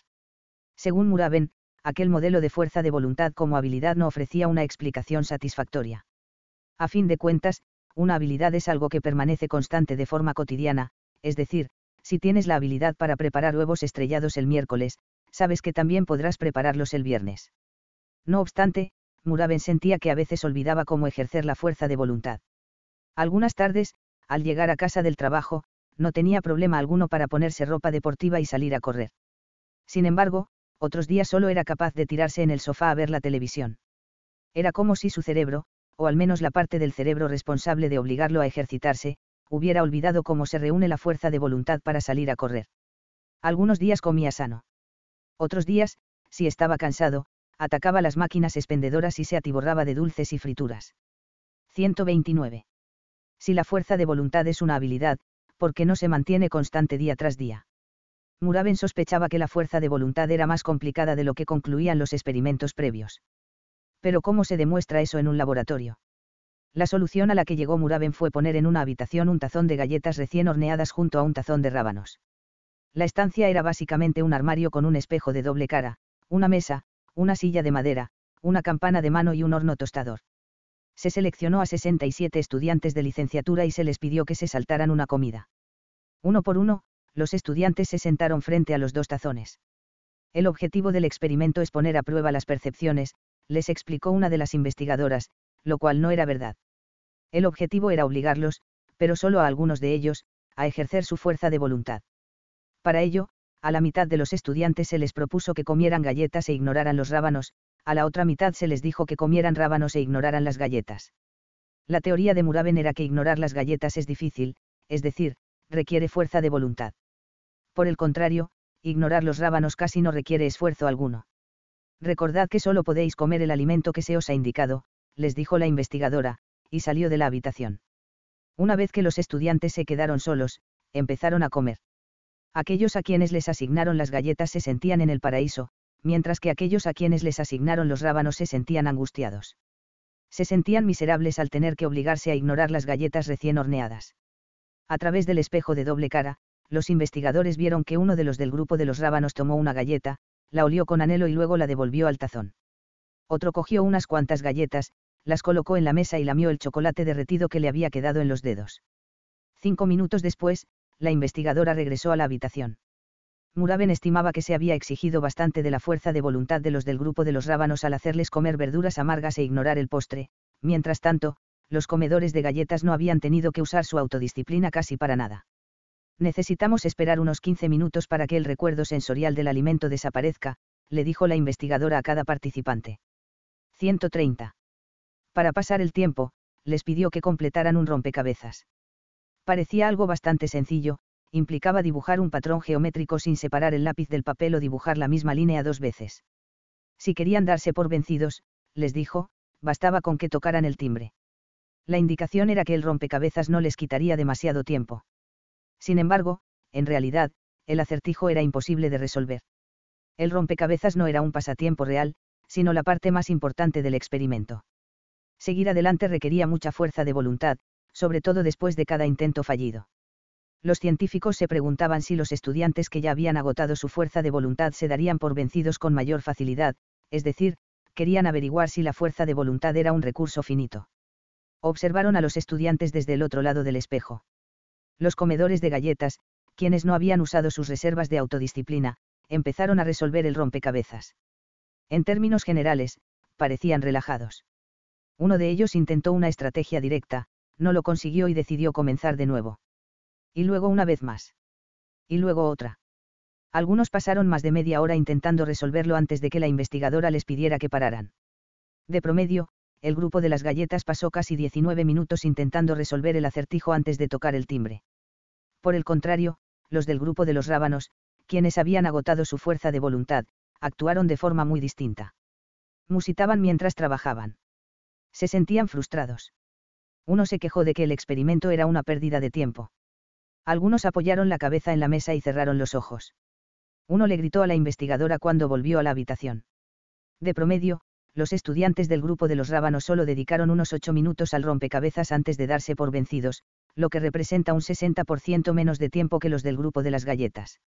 Después, cuando la investigadora les preguntó cómo se sintieron, uno de los del grupo de los rábanos contestó que estaba, harto de este estúpido experimento al hacer que usaran buena parte de su fuerza de voluntad para ignorar las galletas, los llevamos a un estado en el que estaban dispuestos a darse por vencidos con más facilidad, me explicó Muraben. Desde entonces se han realizado más de 2.000 experimentos en torno a esta idea y todos han llegado a la misma conclusión. La fuerza de voluntad no es meramente una habilidad, es un músculo, como los de las piernas o los brazos, y se cansa si se esfuerza, de modo que le queda menos energía para hacer otras cosas. 131 los científicos han ahondado en este hallazgo para explicar toda clase de fenómenos. Algunos consideran que permite entender, 5. Porque la gente muy exitosa de pronto sucumbe a los romances extramatrimoniales, que es más probable que ocurran de noche, después de un largo día en el que se ha ejercido mucha fuerza de voluntad en el trabajo, o porque los mejores médicos cometen errores tontos, que con frecuencia se cometen después de una tarea larga y complicada que requirió muchísima concentración. Si quieres hacer algo que requiera fuerza de voluntad, como salir a correr después del trabajo, tendrás que relajar el músculo de la fuerza de voluntad durante el día, me explicó Muraben. Si lo desgastas, 6. Con tareas tediosas como mandar correos electrónicos o llenar formularios complicados y costosos, cuando llegues a casa ya no te quedará fuerza de voluntad alguna. Ahora bien, ¿hasta dónde se puede extender esta analogía?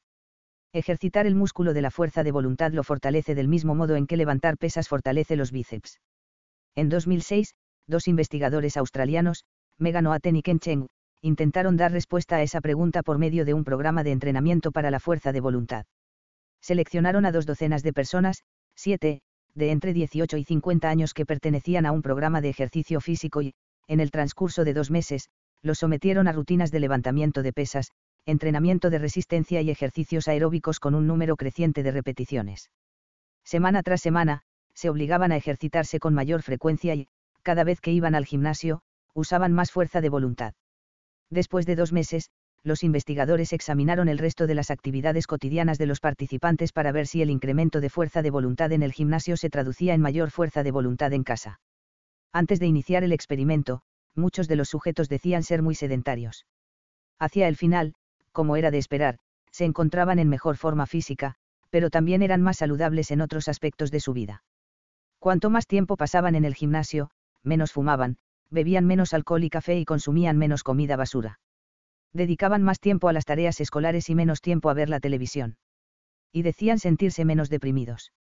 O a Cheng se preguntaban si los resultados tenían o no que ver con la fuerza de voluntad. Y si el ejercicio por sí solo hacía que la gente fuera más. 132 feliz y sintiera menos ansias de comida basura. Para contestar esa pregunta, realizaron otro experimento, 8. Esta vez seleccionaron a 29 personas para un programa de administración financiera de cuatro meses. Establecieron metas de ahorro y les pidieron a los participantes que se abstuvieran de salir a comer o ir al cine. Se les pidió que llevaran diarios detallados de todo lo que compraban, al principio les resultaba molesto, pero con el tiempo los participantes adquirieron la suficiente autodisciplina para poner por escrito cada compra las finanzas personales de los involucrados mejoraron a medida que avanzaba el programa.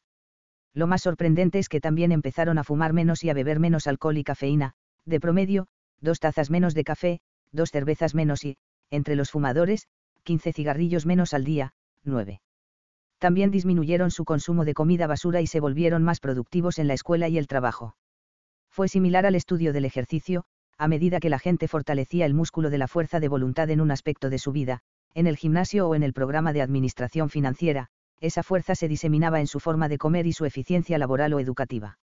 Una vez que la fuerza de voluntad se hacía más poderosa, influía en todo. Oaten y Cheng realizaron un experimento adicional. Reclutaron a 45, 10, estudiantes de un programa de mejoramiento académico que se centraba en la creación de hábitos de estudio.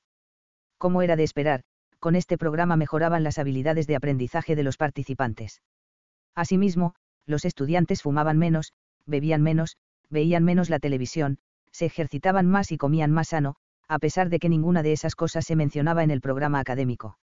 Al igual que en el experimento anterior, a medida que fortalecían su músculo de la fuerza de voluntad, los buenos hábitos parecían contagiarse a otras partes de su vida. Si aprendes a obligarte a ir al gimnasio o a empezar la tarea escolar o a comer ensalada en lugar de hamburguesa, parte de lo que ocurre es que cambias tu forma de pensar, me explicó Tad Gezartan, investigador de Dartmouth, 11, especializado en estudios sobre la fuerza de voluntad.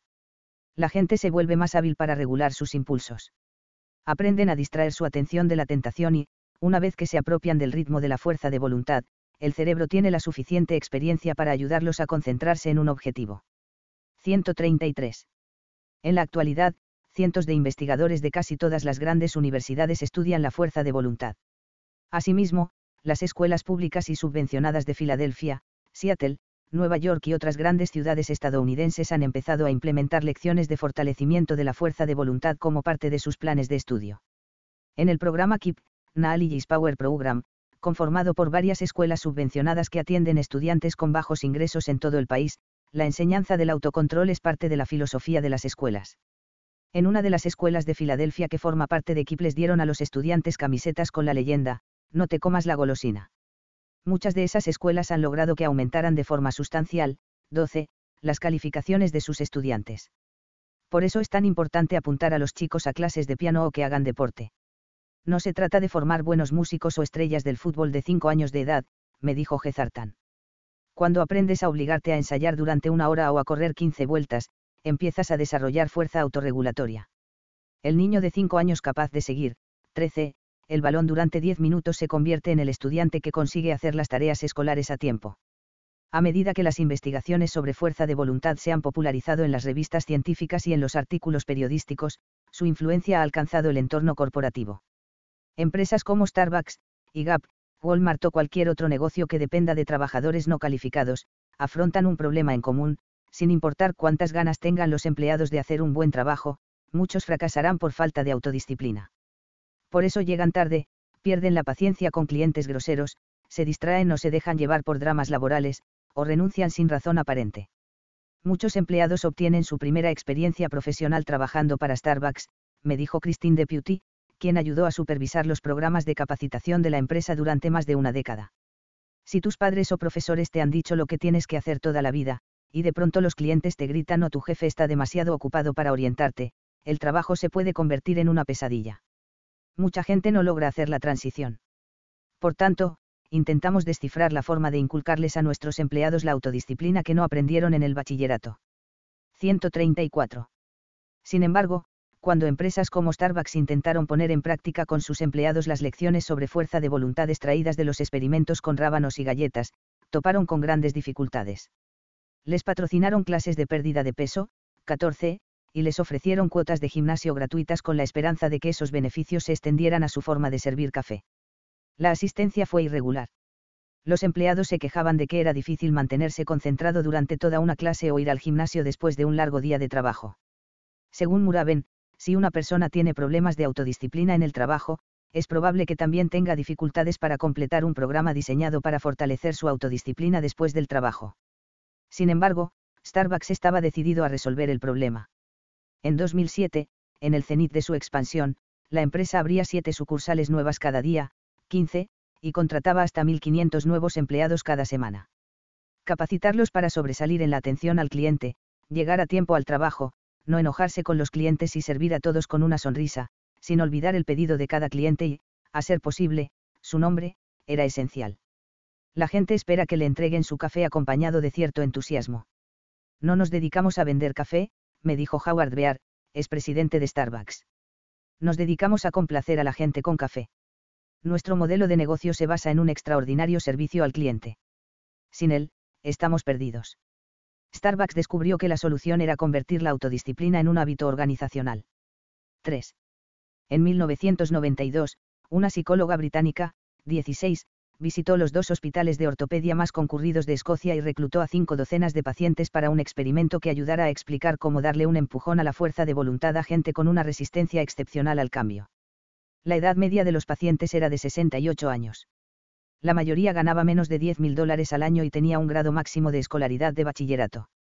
Todos se habían sometido hacía poco a cirugías de cadera o de rodilla, pero, dado que eran relativamente pobres e incultos, muchos habían postergado demasiado la cirugía. Eran jubilados, mecánicos. 135. Ancianos y empleados de almacén. Estaban en los últimos capítulos de la vida y, en su mayoría, no tenían deseo alguno de abrir un nuevo libro. Recuperarse de una cirugía de rodilla o de cadera es sumamente difícil. La operación implica seccionar los músculos de la articulación y cortar los huesos. Durante la recuperación, hasta el más mínimo movimiento, como cambiar de posición en la cama o tensar una articulación, causa un dolor insoportable. No obstante, es esencial que los pacientes empiecen a ejercitarse casi tan pronto como se recuperan de la anestesia. Deben empezar a mover las piernas y la cadera antes de que los músculos y la piel sanen, pues de otro modo las cicatrices obstruyen la articulación y le quitan flexibilidad. Además, si los pacientes no empiezan a ejercitarse, se arriesgan a desarrollar coágulos. Sin embargo, la agonía es tal que la gente decide no acudir a las sesiones de rehabilitación y no cumplir con las órdenes del médico, sobre todo cuando se trata de pacientes de la tercera edad los participantes del estudio escocés eran proclives a abandonar la rehabilitación. La investigadora jefe que realizó el experimento quería ver si era posible ayudarlos a valerse de su fuerza de voluntad. A cada paciente le entregó un folleto después de la cirugía en el que se detallaba el calendario de rehabilitación, al final tenía 13 S adicionales, una para cada semana, con instrucciones y espacios en blanco. Mis objetivos para esta semana son guion bajo guion bajo guion bajo guion bajo guion bajo guion bajo guion bajo. Escribe precisamente lo que harás. Por ejemplo, si esta semana saldrás a caminar, escribe a dónde irás y cuándo lo harás. Les pidió a los pacientes que llenaran cada con planes específicos. Luego comparó la recuperación de quienes anotaron sus metas con las de pacientes que recibieron los mismos folletos pero no escribieron nada en ellos. Parece absurdo pensar que darle a la gente unas cuantas hojas en blanco marcará alguna diferencia en términos de la rapidez de recuperación después de una cirugía. No obstante, cuando la investigadora visitó a los pacientes tres meses después, observó diferencias sustanciales entre ambos grupos. Los pacientes que anotaron sus planes en los folletos volvieron a caminar casi en la mitad del tiempo que les llevó recuperarse a quienes no escribieron sus metas. Pudieron ponerse de pie sin ayuda tres veces más rápido que los otros. Fueron capaces de ponerse los zapatos, lavar la ropa y preparar la comida en menos tiempo que los pacientes que no pusieron por escrito sus metas. La psicóloga quería entender por qué. Estudió los folletos y descubrió que la mayoría de las hojas en blanco estaban llenas de planes específicos y detallados sobre los aspectos más mundanos de la recuperación. Por ejemplo, un paciente escribió, mañana caminaré hasta la parada del autobús para 136. Recibir a mi esposa cuando vuelva del trabajo, y luego anotó a qué hora saldría de casa, qué ruta tomaría, qué ropa se pondría, qué abrigo llevaría por si llovía y qué medicamentos tomaría si el dolor era insoportable. En un estudio similar, otro paciente creó una agenda muy detallada de los ejercicios que haría cada vez que fuera al baño. Un tercero escribió un itinerario minuto a minuto de sus vueltas a la manzana. Mientras la investigadora examinaba los folletos, observó algo que muchos de los planes tenían en común, se centraban en qué harían los pacientes en un momento específico de dolor anticipado. Por ejemplo, el hombre que planeaba ejercitarse de camino al baño sabía que, cada vez que se levantaba del sofá, el dolor era insoportable, así que decidió hacer un plan para lidiar con él, dar el primer paso de inmediato para no sentirse tentado a volver a sentarse. Hola, gracias por escuchar el audiolibro. Recuerda seguir nuestro canal aquí en la plataforma. Hemos preparado un gráfico del libro, con los puntos clave y las ideas principales del autor. Haz clic en el enlace gráfico del libro, en la descripción ahora, y accede a un material ilustrado con pasos simples y fáciles, para que sepas todo sobre el libro en minutos.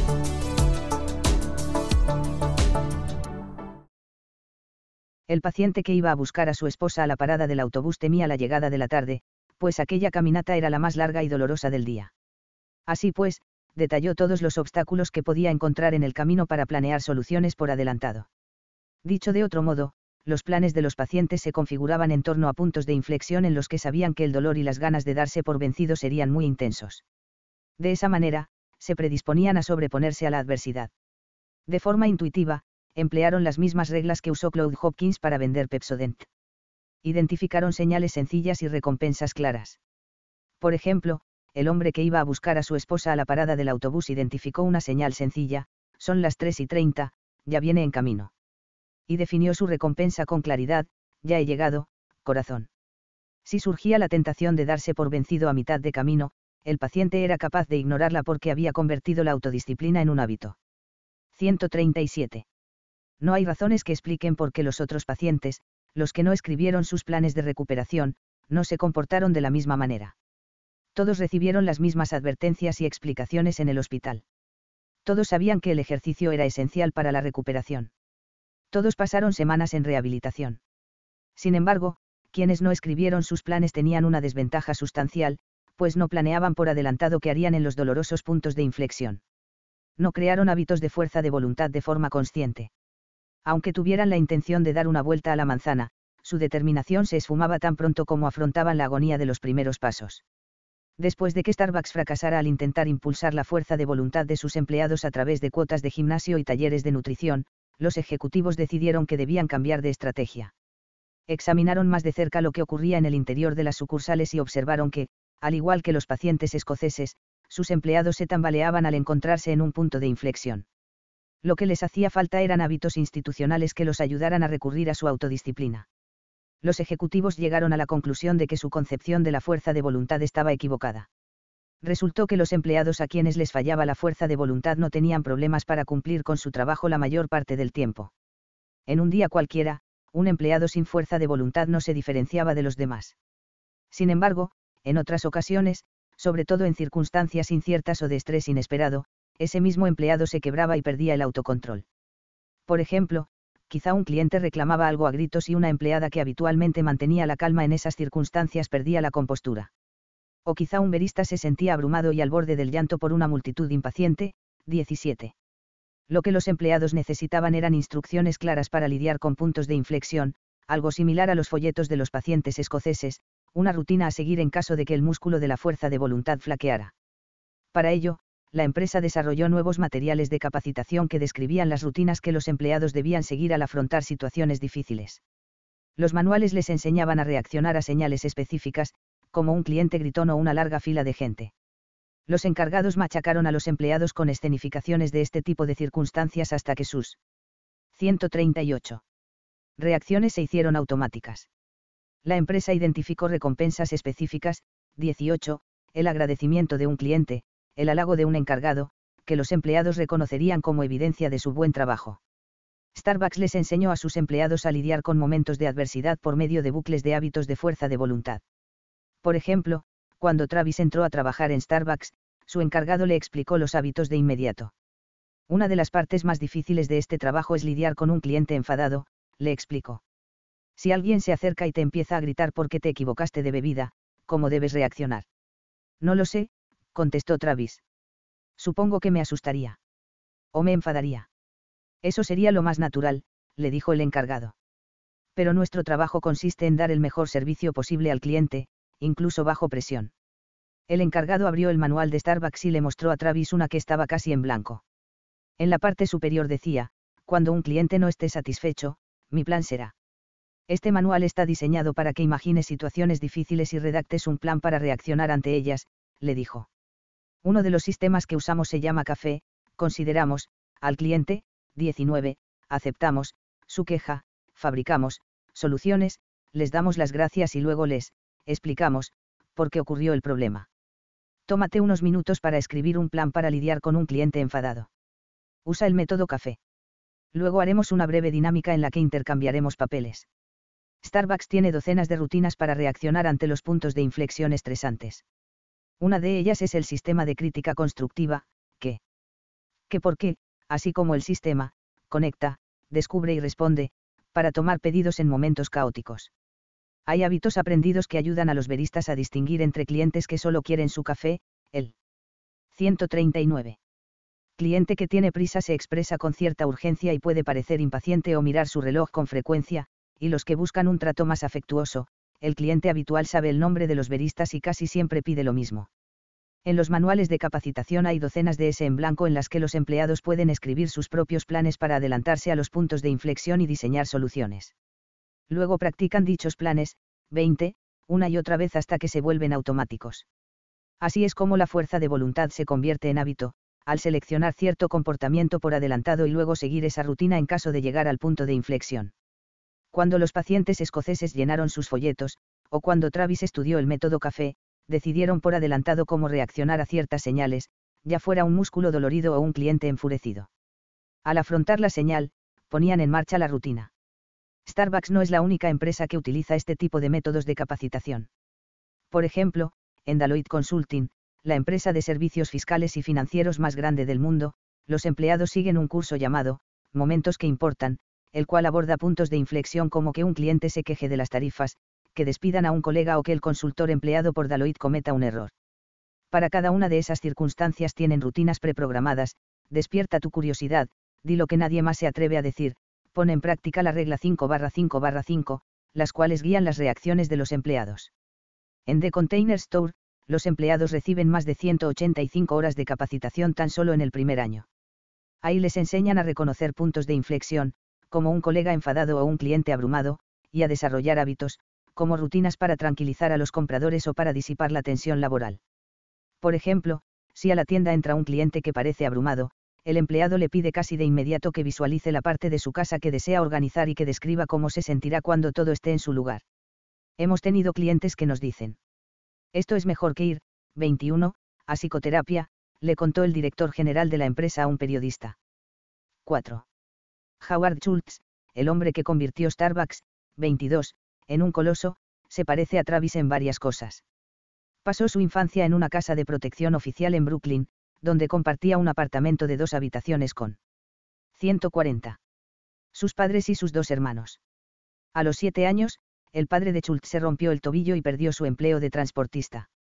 Eso provocó una crisis familiar. El padre, después de recuperarse de la lesión, deambuló entre empleos mal pagados. Mi padre nunca encontró su camino, me contó Schultz. Fui testigo de cómo su autoestima se fue derrumbando. Siento que pudo haber logrado muchas más cosas. La escuela de Schultz era una selva sobresaturada, con patios de asfalto donde los chicos jugaban al fútbol, al baloncesto y cualquier otro juego de pelota que se les ocurriera. Si tu equipo perdía, podía pasar una hora antes de que te tocara jugar de nuevo. Por tanto, Schultz se aseguraba de que su equipo siempre ganara, sin importar lo que costara. Volvía a casa con los codos y las rodillas raspadas y su madre le lavaba las heridas con delicadeza. Nunca te des por vencido, le decía. Su competitividad le permitió acceder a una beca deportiva para la universidad, donde se fracturó la mandíbula, razón por la cual nunca salió al campo de juego, consiguió un título de comunicólogo y, con el tiempo, un empleo como vendedor de máquinas Xerox en Nueva York. Todas las mañanas salía de casa, visitaba algún edificio de oficinas en el centro de la ciudad, tomaba el ascensor hasta el último piso y llamaba a todas las puertas para preguntar si alguien necesitaba tóner o una fotocopiadora. Luego bajaba un piso y repetía el proceso. A principios de los años 80, Schultz trabajaba para una productora de plásticos cuando se dio cuenta de que un comerciante de café poco conocido en Seattle compraba una cantidad inusual de filtros plásticos para café. Schultz viajó a esa ciudad y se enamoró de la empresa. Dos años después se enteró de que Starbucks, que en ese entonces solo tenía seis cafeterías, estaba en venta, así que pidió prestado dinero a todos sus conocidos y la compró. Eso ocurrió en 1987. Tres años después, la empresa tenía 84 sucursales, al cabo de seis años, eran más de mil. Hoy en día, hay 17.000 sucursales de Starbucks en más de 50 países.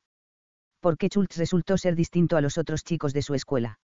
Hoy en día, algunos de sus compañeros son policías o bomberos de Brooklyn. Otros terminaron en prisión. Schultz, en cambio, vale más de mil millones de dólares y ha sido nombrado uno de los directores generales más importantes del siglo XX. ¿De dónde sacó la determinación, y la fuerza de voluntad? 141 para salir de aquel apartamento de protección oficial y lograr tener su propio avión privado. No lo sé a ciencia cierta, me confesó. Mi madre siempre me decía. Serás el primero de la familia en ir a la universidad. Serás un profesional y nos llenarás de orgullo a todos. Ella me hacía sencillas preguntas a diario. ¿Cómo vas a estudiar hoy? ¿Qué harás mañana? ¿Cómo sabes que estás preparado para un examen? Eso me capacitó para establecer objetivos. He sido muy afortunado, me dijo. Y tengo la convicción de que, si convences a la gente de que tiene lo necesario para triunfar, no te desilusionará. El énfasis que puso Schultz en la capacitación de los empleados y el servicio al cliente convirtió a Starbucks en una de las empresas más exitosas del mundo. Durante años, se involucró personalmente en todos los aspectos de la administración de la empresa. Sin embargo, en el año 2000, accedió a delegar las operaciones cotidianas a otros ejecutivos, y entonces la empresa se tambaleó. Al cabo de unos años, había muchas quejas por parte de los clientes sobre la calidad de las bebidas y el servicio.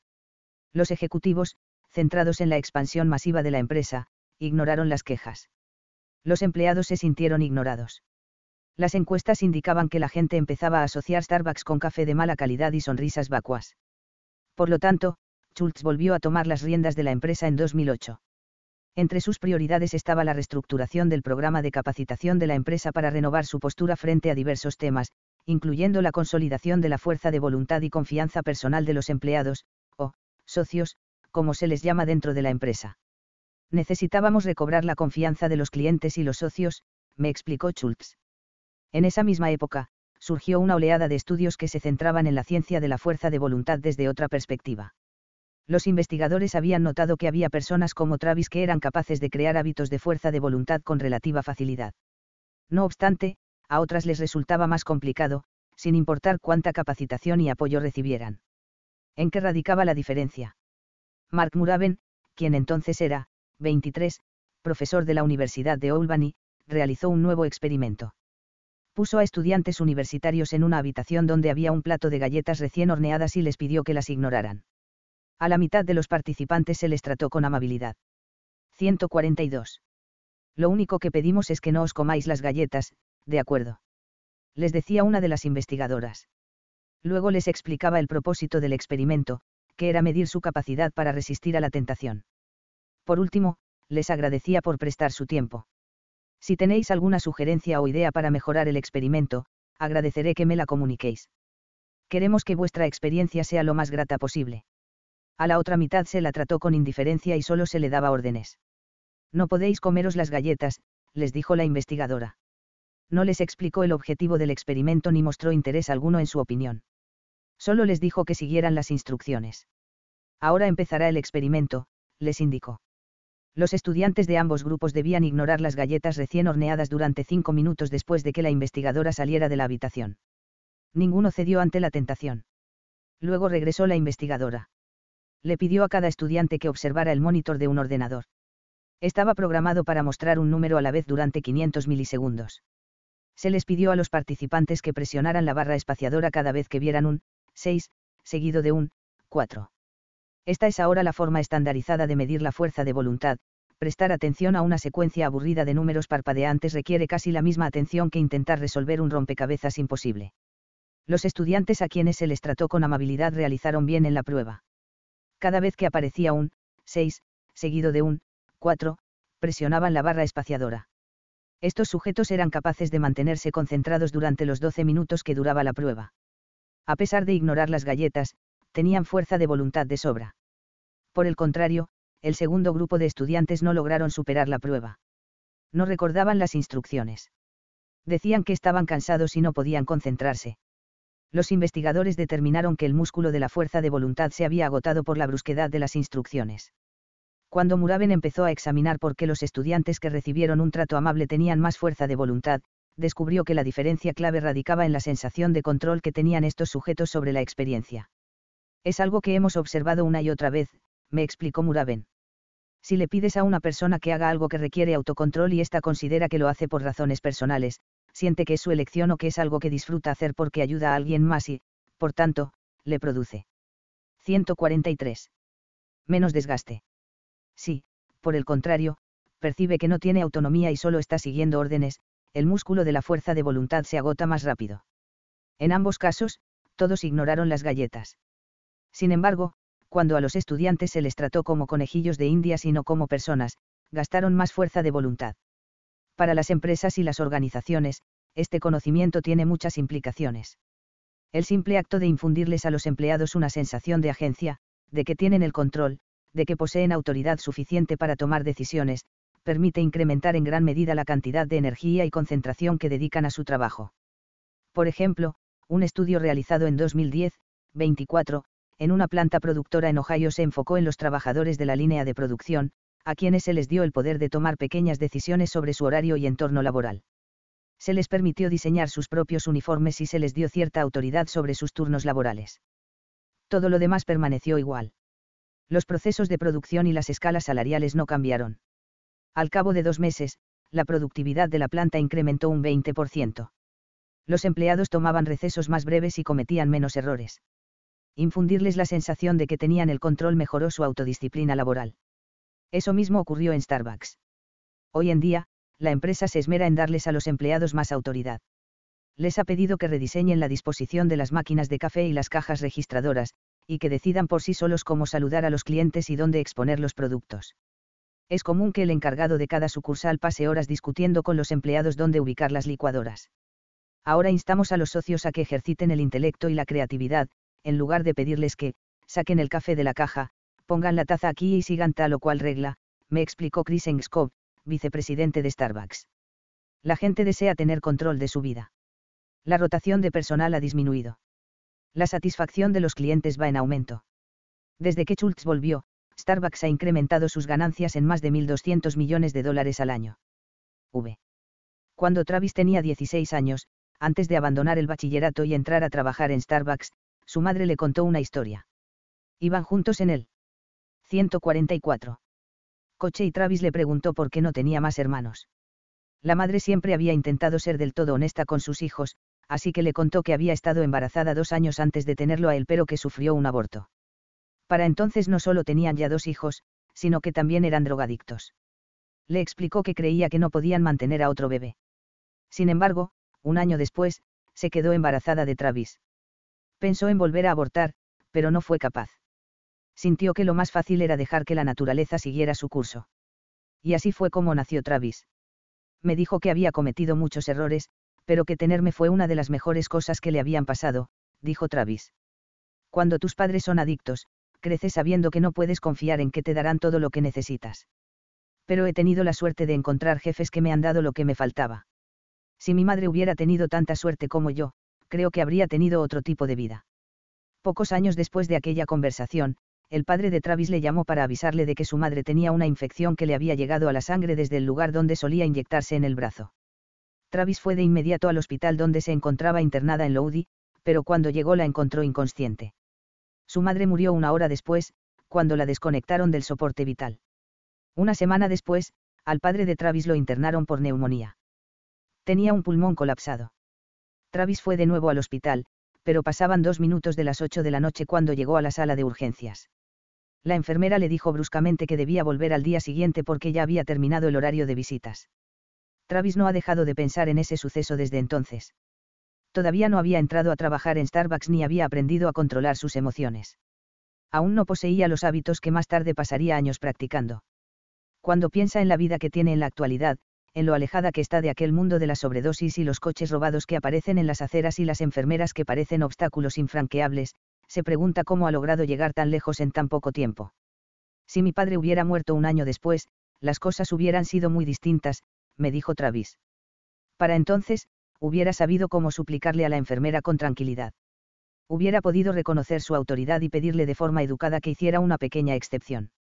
Hubiera logrado entrar en el hospital. Sin embargo, ese día se dio por vencido y se fue. Dije, solo quiero hablar con él un instante. Y ella me contestó. 145. Ni siquiera está despierto. Y ya acabó el horario de visita. Vuelva mañana. No supe qué decirle. Me sentí tan insignificante. El padre de Travis falleció aquella noche. Todos los años, en el aniversario de su muerte, Travis se despierta temprano, se da una ducha más larga de lo habitual, planifica su jornada y se dirige al trabajo. Y siempre llega a tiempo. 146. 6. El poder de las crisis cómo los líderes generan hábitos de forma accidental o por designio. Y. El paciente ya estaba inconsciente cuando lo llevaron en camilla al quirófano del hospital Rhode Island. Tenía la mandíbula floja, los ojos cerrados y por los labios asomaba la parte superior de un equipo de intubación. Mientras la enfermera lo conectaba a la máquina que suministraría oxígeno a los pulmones durante la cirugía, uno de los brazos del paciente cayó por el costado de la camilla y dejó ver la piel manchada por la edad. El hombre de 86 años se había caído en su casa hacía tres días. Después de eso, empezó a tener dificultades para mantenerse despierto, uno, y contestar preguntas, así que su esposa decidió llamar una ambulancia. En la sala de urgencias, un médico preguntó qué le había pasado y notó que el hombre no era capaz de responder. La resonancia reveló el porqué, la caída había provocado que el cerebro impactara contra el cráneo, lo que causó algo conocido como hematoma subderral. La sangre se le estaba acumulando en el extremo izquierdo del cráneo y presionaba los pliegues delicados del tejido cerebral el líquido llevaba casi 72 horas acumulándose y las partes del cerebro que controlaban la respiración y la función cardíaca empezaban a fallar. Si no le drenaban la sangre, dos, el hombre moriría. En ese entonces, el Hospital Rhode Island era una de las instituciones médicas más respetadas del país, así como el principal hospital educativo para los estudiantes de medicina de la Universidad Brown y el único centro de traumatología de primer nivel en el sureste de Nueva Inglaterra. Dentro del alto edificio de ladrillos y cristal, los médicos diseñaban técnicas quirúrgicas de vanguardia, incluyendo el uso del ultrasonido para eliminar tumores. 147. Internos. En 2002, la Coalición Nacional para el Cuidado de la Salud, 3, declaró que la unidad de cuidados intensivos de aquel hospital era una de las mejores del país. Sin embargo, cuando llegó aquel anciano a la sala de urgencias, el hospital Rhode Island era famoso por otra cosa, lo azotaban las tensiones laborales internas había enemistades profundas y fervorosas entre el sector de enfermería y el médico.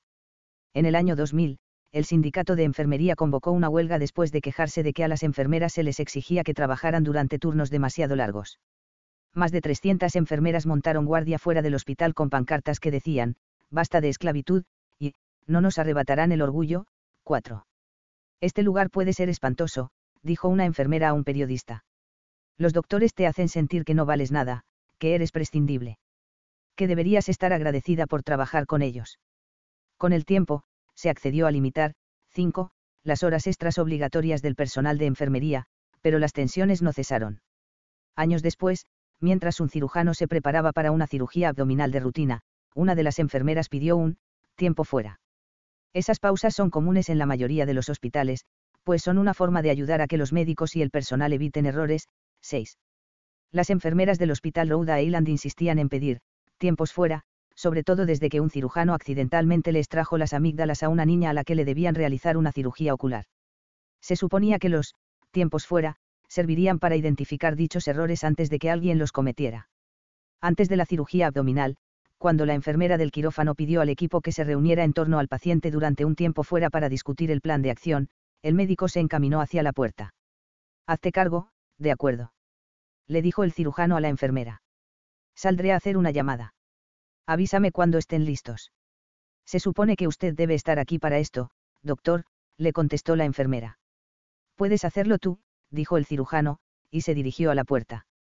No creo que esto sea apropiado, doctor. El médico se detuvo y le dijo, si quisiera tu estúpida opinión, te la hubiera pedido. Jamás vuelvas a cuestionar mi autoridad. Si eres incapaz de hacer tu trabajo, lárgate de mi quirófano. 148. La enfermera se encargó del tiempo fuera, llamó al doctor unos cuantos minutos después y la cirugía se llevó a cabo sin mayores contratiempos. La enfermera jamás volvió a contradecir a los médicos ni alzó la voz al ver que ignoraban otras normas de seguridad. Algunos médicos eran amables, pero otros eran monstruosos, me contó una enfermera que trabajó en el Hospital Rhode Island a mediados de la primera década de este siglo. Decíamos que el hospital era la fábrica de cristal porque sentíamos que se podía resquebrajar en cualquier momento.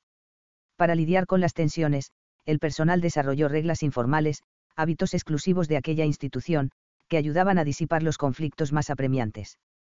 Por ejemplo, las enfermeras siempre revisaban dos veces las órdenes de médicos propensos a cometer errores y, sin decir nada, se aseguraban de aplicar la dosis correcta de los medicamentos, asimismo, dedicaban tiempo adicional a escribir con letra clara en las fichas de los enfermos para evitar que un cirujano impaciente se equivocara de procedimiento. Una enfermera incluso me contó que crearon un sistema de colores para hacerse advertencias entre ellas. Escribíamos los nombres de los doctores en la pizarra con diferentes colores, dijo. Azul significaba, amable, rojo significaba, imbécil, y negro significaba, hagas lo que hagas, jamás lo contradigas o te arrancará la cabeza. En el hospital Rhode Island reinaba un ambiente corrosivo. A diferencia de Alcoa, donde los hábitos clave diseñados en torno a la seguridad de los empleados impulsaban éxitos cada vez mayores, en el interior del hospital Rhode Island las enfermeras creaban los hábitos al vuelo para neutralizar la arrogancia de los médicos. Las rutinas del hospital no estaban bien pensadas, sino que aparecían por accidente y se difundían a través de rumores hasta que surgieron patrones tóxicos. Esto puede pasar en cualquier organización donde los hábitos no estén planeados de forma consciente. Así como la selección de hábitos clave indicados puede generar cambios asombrosos, los hábitos equivocados engendran desastres. Y, cuando las rutinas de hábitos del Hospital Rhode Island se interrumpían, se desencadenaban graves errores. Cuando el personal de la sala de urgencias vio las imágenes de resonancia del hombre de 86 años con hematomas abderral, decidieron llamar de inmediato al neurocirujano de guardia el doctor se encontraba realizando una 149. Cirugía de columna rutinaria, sin embargo, tan pronto recibió la llamada, se alejó de la mesa quirúrgica y observó las imágenes del cráneo del anciano en la pantalla de un ordenador. El cirujano le dijo a su asistente, una enfermera especializada, que fuera a la sala de urgencias y pidiera a la esposa del señor que firmara la autorización de la cirugía. Después, concluyó el procedimiento en curso. Media hora después, siete, al anciano lo llevaron en camilla a ese mismo quirófano. Las enfermeras iban de un lado al otro. Al anciano inconsciente lo recostaron en la mesa quirúrgica. Un enfermero cogió la autorización de la cirugía y la ficha médica del paciente. Doctor, intervino el enfermero mientras leía la ficha del paciente, el formulario de autorización no dice dónde se encuentra el hematoma. El enfermero revisó la documentación. No había indicación clara de, 8, cuál era el lado de la cabeza que debían operar. Todos los hospitales dependen de documentos que marcan la pauta de las cirugías. Antes de que se realice cualquier incisión, el paciente o algún familiar debe firmar un documento para autorizar el procedimiento y verificar los detalles. En un entorno caótico donde el paciente queda expuesto a una docena de médicos y enfermeras entre la sala de urgencias y la zona de recuperación, los formularios de autorización son el historial que registra todo el procedimiento. Se supone que no se debe realizar ninguna cirugía sin un formulario de autorización detallado y firmado. Yo vi la resonancia, dijo el cirujano. Es el lado derecho de la cabeza. Si no operamos cuanto antes, este hombre morirá. Quizá valdría la pena ver las imágenes de nuevo, afirmó el enfermero, y se dirigió al ordenador más cercano. Por razones de seguridad, los ordenadores del hospital se bloqueaban después de 15 minutos de reposo. El enfermero tardaría al menos un minuto en acceder al historial del paciente y cargar las imágenes del cerebro en la pantalla. No hay tiempo, declaró el cirujano me dijeron que estaba en estado crítico. Hay que liberar la presión. ¿Y si le preguntamos a la familia? Dijo el enfermero. Si eso quieres, llama a la maldita sala de urgencias y busca a la familia. Mientras tanto, yo le salvaré la vida. El cirujano cogió el formulario de autorización, escribió, lado derecho, y firmó con sus iniciales. Listo, declaró. Hay que operar de inmediato, 9. 150. Aquel enfermero llevaba apenas un año trabajando en el hospital Rhode Island, pero ya estaba bien familiarizado con la cultura del hospital. Sabía que el nombre de aquel médico solía aparecer escrito en negro en la pizarra blanca del pasillo, lo que indicaba que era un hombre de cuidado. Las reglas tácitas en estas circunstancias eran claras, el cirujano siempre tiene la última palabra. El enfermero asentó la ficha del paciente y se ubicó a un costado de él, mientras el doctor colocaba la cabeza del anciano en posición para acceder al lado derecho del cráneo. Después, le rasuró el costado derecho de la cabeza y le roció antiséptico. El plan era abrirle el cráneo y succionar la sangre acumulada encima del cerebro. El cirujano hizo un par de incisiones en el cuero cabelludo, expuso el cráneo, taladró el hueso blanco y presionó lo suficiente hasta que se oyó un ligero descorche. Luego hizo dos agujeros más y usó una sierra para cortar un triángulo en el cráneo del hombre. Debajo del hueso estaba la dura madre, una membrana traslúcida que rodea el cerebro. Cielo santo. exclamó alguien. No había hematoma. Estaban operando del lado equivocado de la cabeza. Tenemos que darle la vuelta. Gritó el cirujano, 10. Pusieron el triángulo de hueso en su lugar y lo fijaron con pequeñas placas de metal y tornillos, para luego coserle el cuero cabelludo. Luego le giraron la cabeza hacia el otro lado y, de nuevo, lo rasuraron, lo limpiaron, le cortaron la piel y le perforaron el cráneo para extraer un triángulo de hueso. Esta vez, el hematoma se hizo claramente visible, era un bulto oscuro que se derramó como un jarabe espeso cuando el cirujano perforó la dura madre. Succionaron la sangre y la presión dentro del cráneo del anciano se liberó al instante. La operación, que debía durar una hora, se dilató casi el doble. Después de eso, llevaron al paciente a la unidad de cuidados intensivos, pero nunca recobró la conciencia. Dos semanas después, falleció. La investigación posterior concluyó que era imposible determinar la causa exacta de la muerte, pero la familia argumentó que el trauma causado por el error médico fue excesivo para el cuerpo frágil del anciano, y que el estrés de extraerle dos trozos de cráneo, el tiempo adicional que pasó en el quirófano y el retraso para estirpar el hematoma fue demasiado para él. Según la familia, de no haber sido por el error, el hombre quizá seguiría vivo. El hospital pagó una indemnización y al cirujano le prohibieron volver a trabajar en ese hospital, 11. Algunas enfermeras afirmarían después que un error de esa naturaleza era inevitable. Los hábitos institucionales del Hospital Rhode Island eran tan disfuncionales que tarde o temprano tenía que ocurrir un error así de 151. Lamentable. Claro que no solo los hospitales engendran patrones peligrosos. Es posible encontrar hábitos organizacionales destructivos en cientos de industrias y miles de empresas. Y casi siempre son producto del descuido y de líderes que evitan reflexionar sobre la cultura laboral y dejan que se desboque sin supervisión. No hay organizaciones que no tengan hábitos institucionales, solo hay lugares donde los hábitos han sido diseñados de forma consciente y lugares que los desarrollan sin pensarlo, en general como consecuencia de rivalidades o temores. Sin embargo, los líderes que saben aprovechar las oportunidades adecuadas son capaces de transformar hasta los hábitos más destructivos. A veces, durante las crisis, es posible que surjan los hábitos adecuados. 2. Cuando se publicó la primera edición de Anevalusianer y Cirio Fecanaamic Change en 1982, pocas personas fuera del ámbito académico se percataron de ello. La portada simplona del libro y su intimidante, 12, oración inicial, en el presente volumen desarrollamos una teoría evolutiva de las capacidades y comportamientos de las empresas que operan en un entorno de mercado, y construimos y analizamos varios modelos congruentes con dicha teoría, parecían pensadas para disuadir a los lectores. Sus autores, los profesores de Yale Richard Nelson y Sidney Winter, eran famosos por una serie de artículos sumamente analíticos donde exploraban una teoría sumpeteriana que ni siquiera los doctorandos más pretenciosos fingían comprender. 13. No obstante, en el mundo de las estrategias de negocios, 14, y las teorías organizacionales, el libro fue una bomba. Pronto lo nombraron uno de los textos más importantes del siglo XX.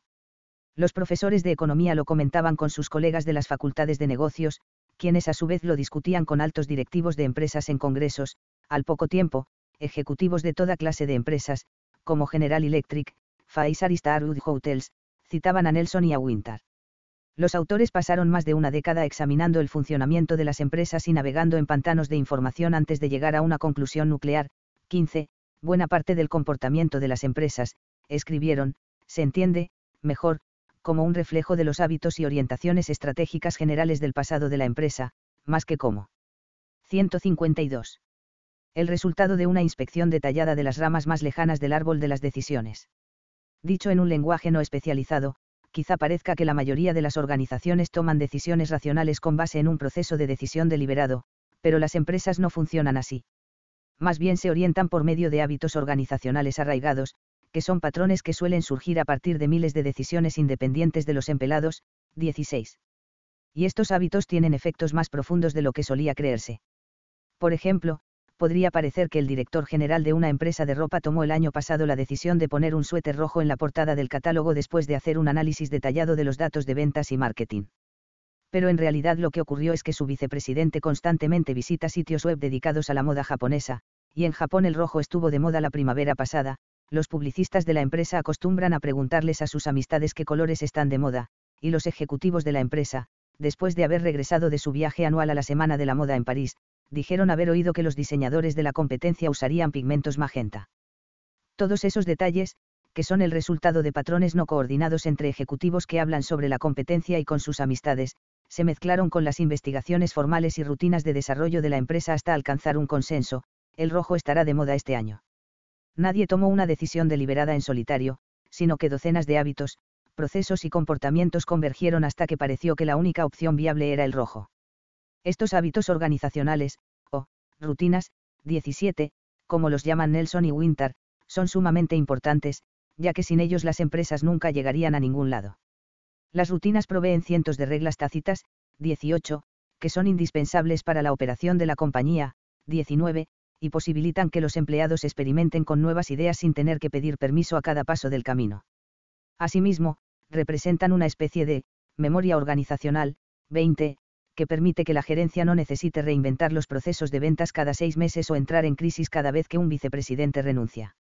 Las rutinas disminuyen la incertidumbre, 21, por ejemplo, un estudio sobre esfuerzos de recuperación después de terremotos en México y Los Ángeles observó que los hábitos de los trabajadores de rescate, que llevan consigo a cada zona de desastre, los cuales incluyen cosas como establecer redes de comunicación con ayuda de niños locales que comunican.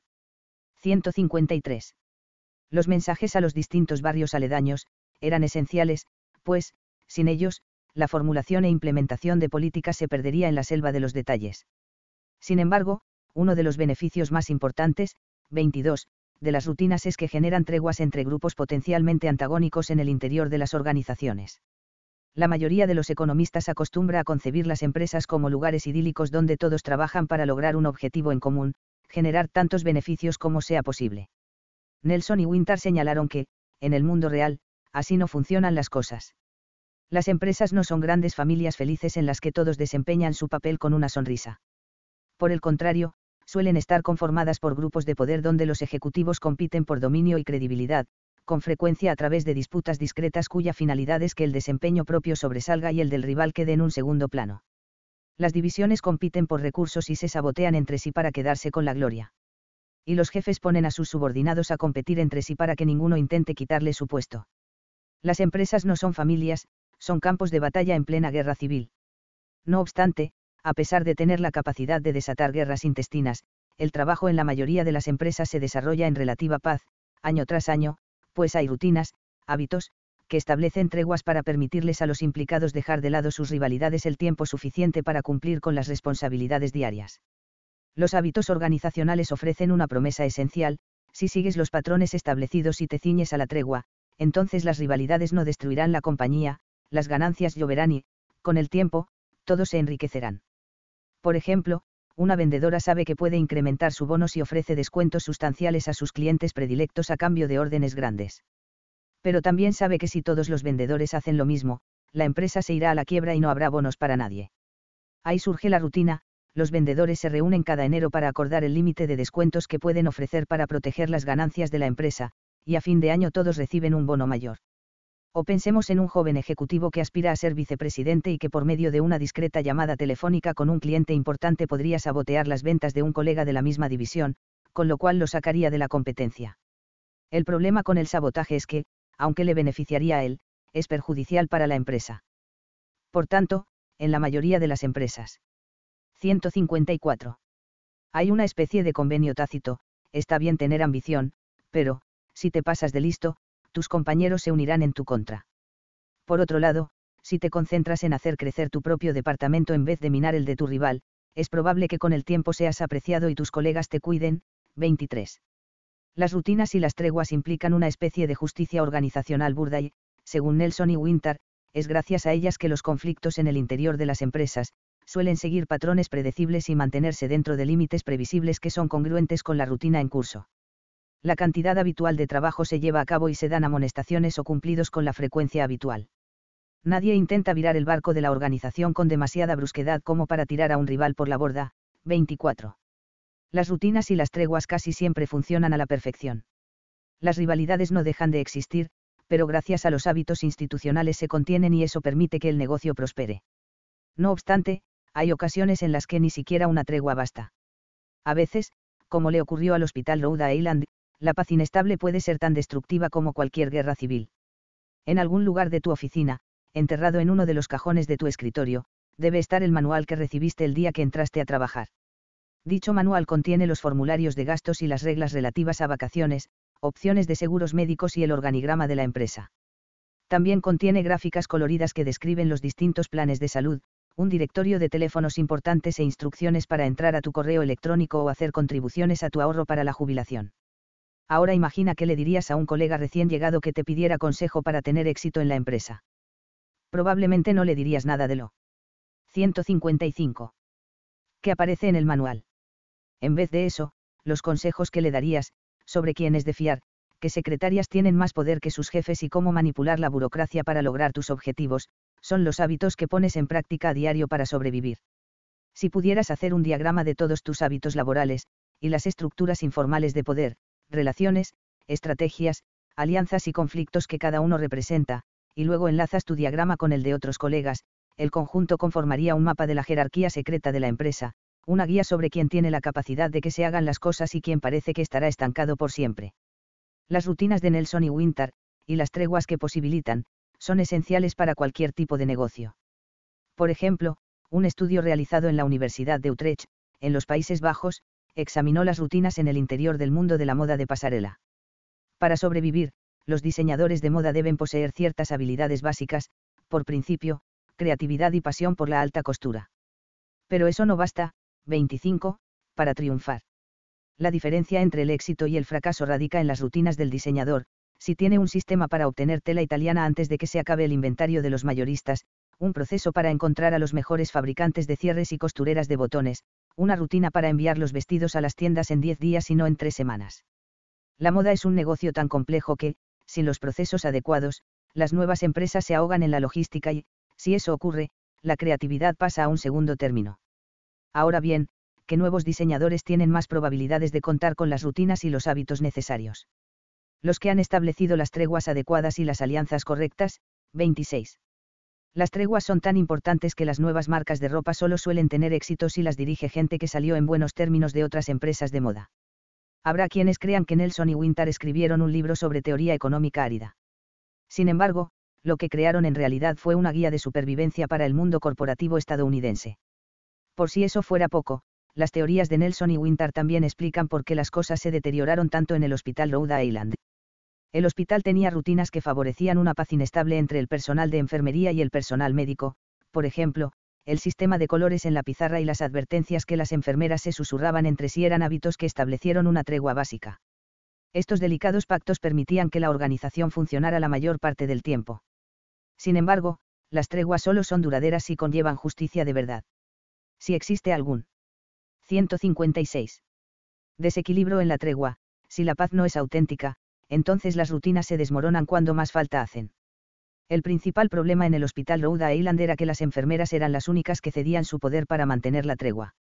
Eran ellas quienes corroboraban más de una vez los medicamentos de los pacientes y hacían el esfuerzo adicional de escribir con letra clara en las fichas médicas. Eran ellas quienes soportaban los abusos de los médicos estresados, quienes distinguían a los médicos amables de los déspotas para que el resto del personal supiera cuáles aceptaban sugerencias en el quirófano y cuáles explotaban si alguien abría la boca. En general, los médicos no se tomaban la molestia de aprenderse los nombres de las enfermeras. Los doctores estaban a cargo y nosotras éramos la servidumbre, me dijo una enfermera. Nosotras debíamos mantener la boca cerrada para sobrevivir. Las treguas en el interior del hospital Rhode Island eran unilaterales. Por lo tanto, en momentos cruciales en los que, por ejemplo, un cirujano estaba a punto de realizar un procedimiento con prisas y un enfermero intentaba intervenir, las rutinas que podían haber impedido el accidente se desmoronaban y el médico terminaba abriendo el lado equivocado del cráneo de un paciente de 86 años. Habrá quien piense que una buena solución sería pensar en treguas más equitativas. Si los directivos del hospital promovieran una distribución más justa de la autoridad, surgiría un equilibrio de poderes más saludable y médicos y enfermeras se verían obligados a respetarse entre sí. Podría ser un buen comienzo, pero, por desgracia, no es suficiente.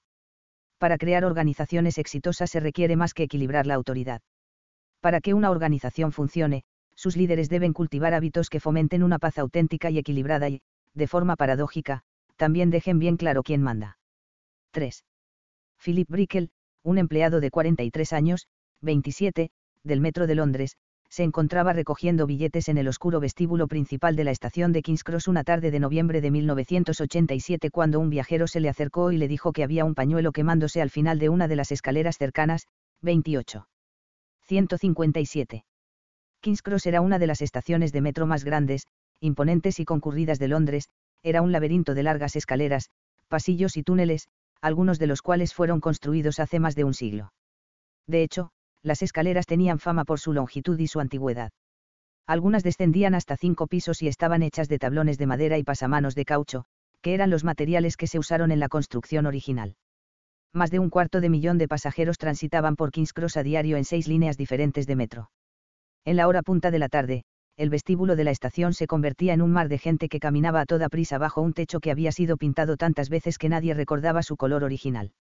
El pasajero le informó que el pañuelo en llamas se encontraba al final de una de las escaleras más largas de la estación, la cual llevaba hacia la línea Piccadilly.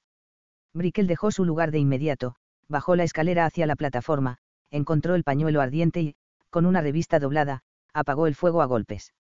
Luego volvió a su puesto. Brickell no le dio mayor importancia. No intentó averiguar por qué había un pañuelo en llamas ni si provenía de un incendio más grande en otra parte. 158. De la estación. Tampoco habló del incidente con otros empleados ni llamó a los bomberos. Otro departamento se encargaba de la seguridad contra incendios y Brickell, quien conocía bien las estrictas divisiones que reinaban en el metro, tenía muy claro que no debía asumir responsabilidades ajenas. Además, aun si hubiera querido ahondar en el asunto, no hubiera sabido qué hacer con la información obtenida. La estricta cadena de mando del metro le prohibía contactar con otro departamento sin autorización directa de un superior. Y las rutinas del metro, que los empleados se inculcaban entre sí, dictaminaban que ningún empleado, bajo ninguna circunstancia, debía mencionar la palabra, fuego, en voz alta para evitar que los viajeros entraran en pánico. Las cosas se hacían de otra manera. El metro de Londres se regía por una especie de libro de normas teóricas que nunca nadie había visto ni leído y que, de hecho, no existía, salvo por las reglas tácitas que determinaban las acciones de los empleados.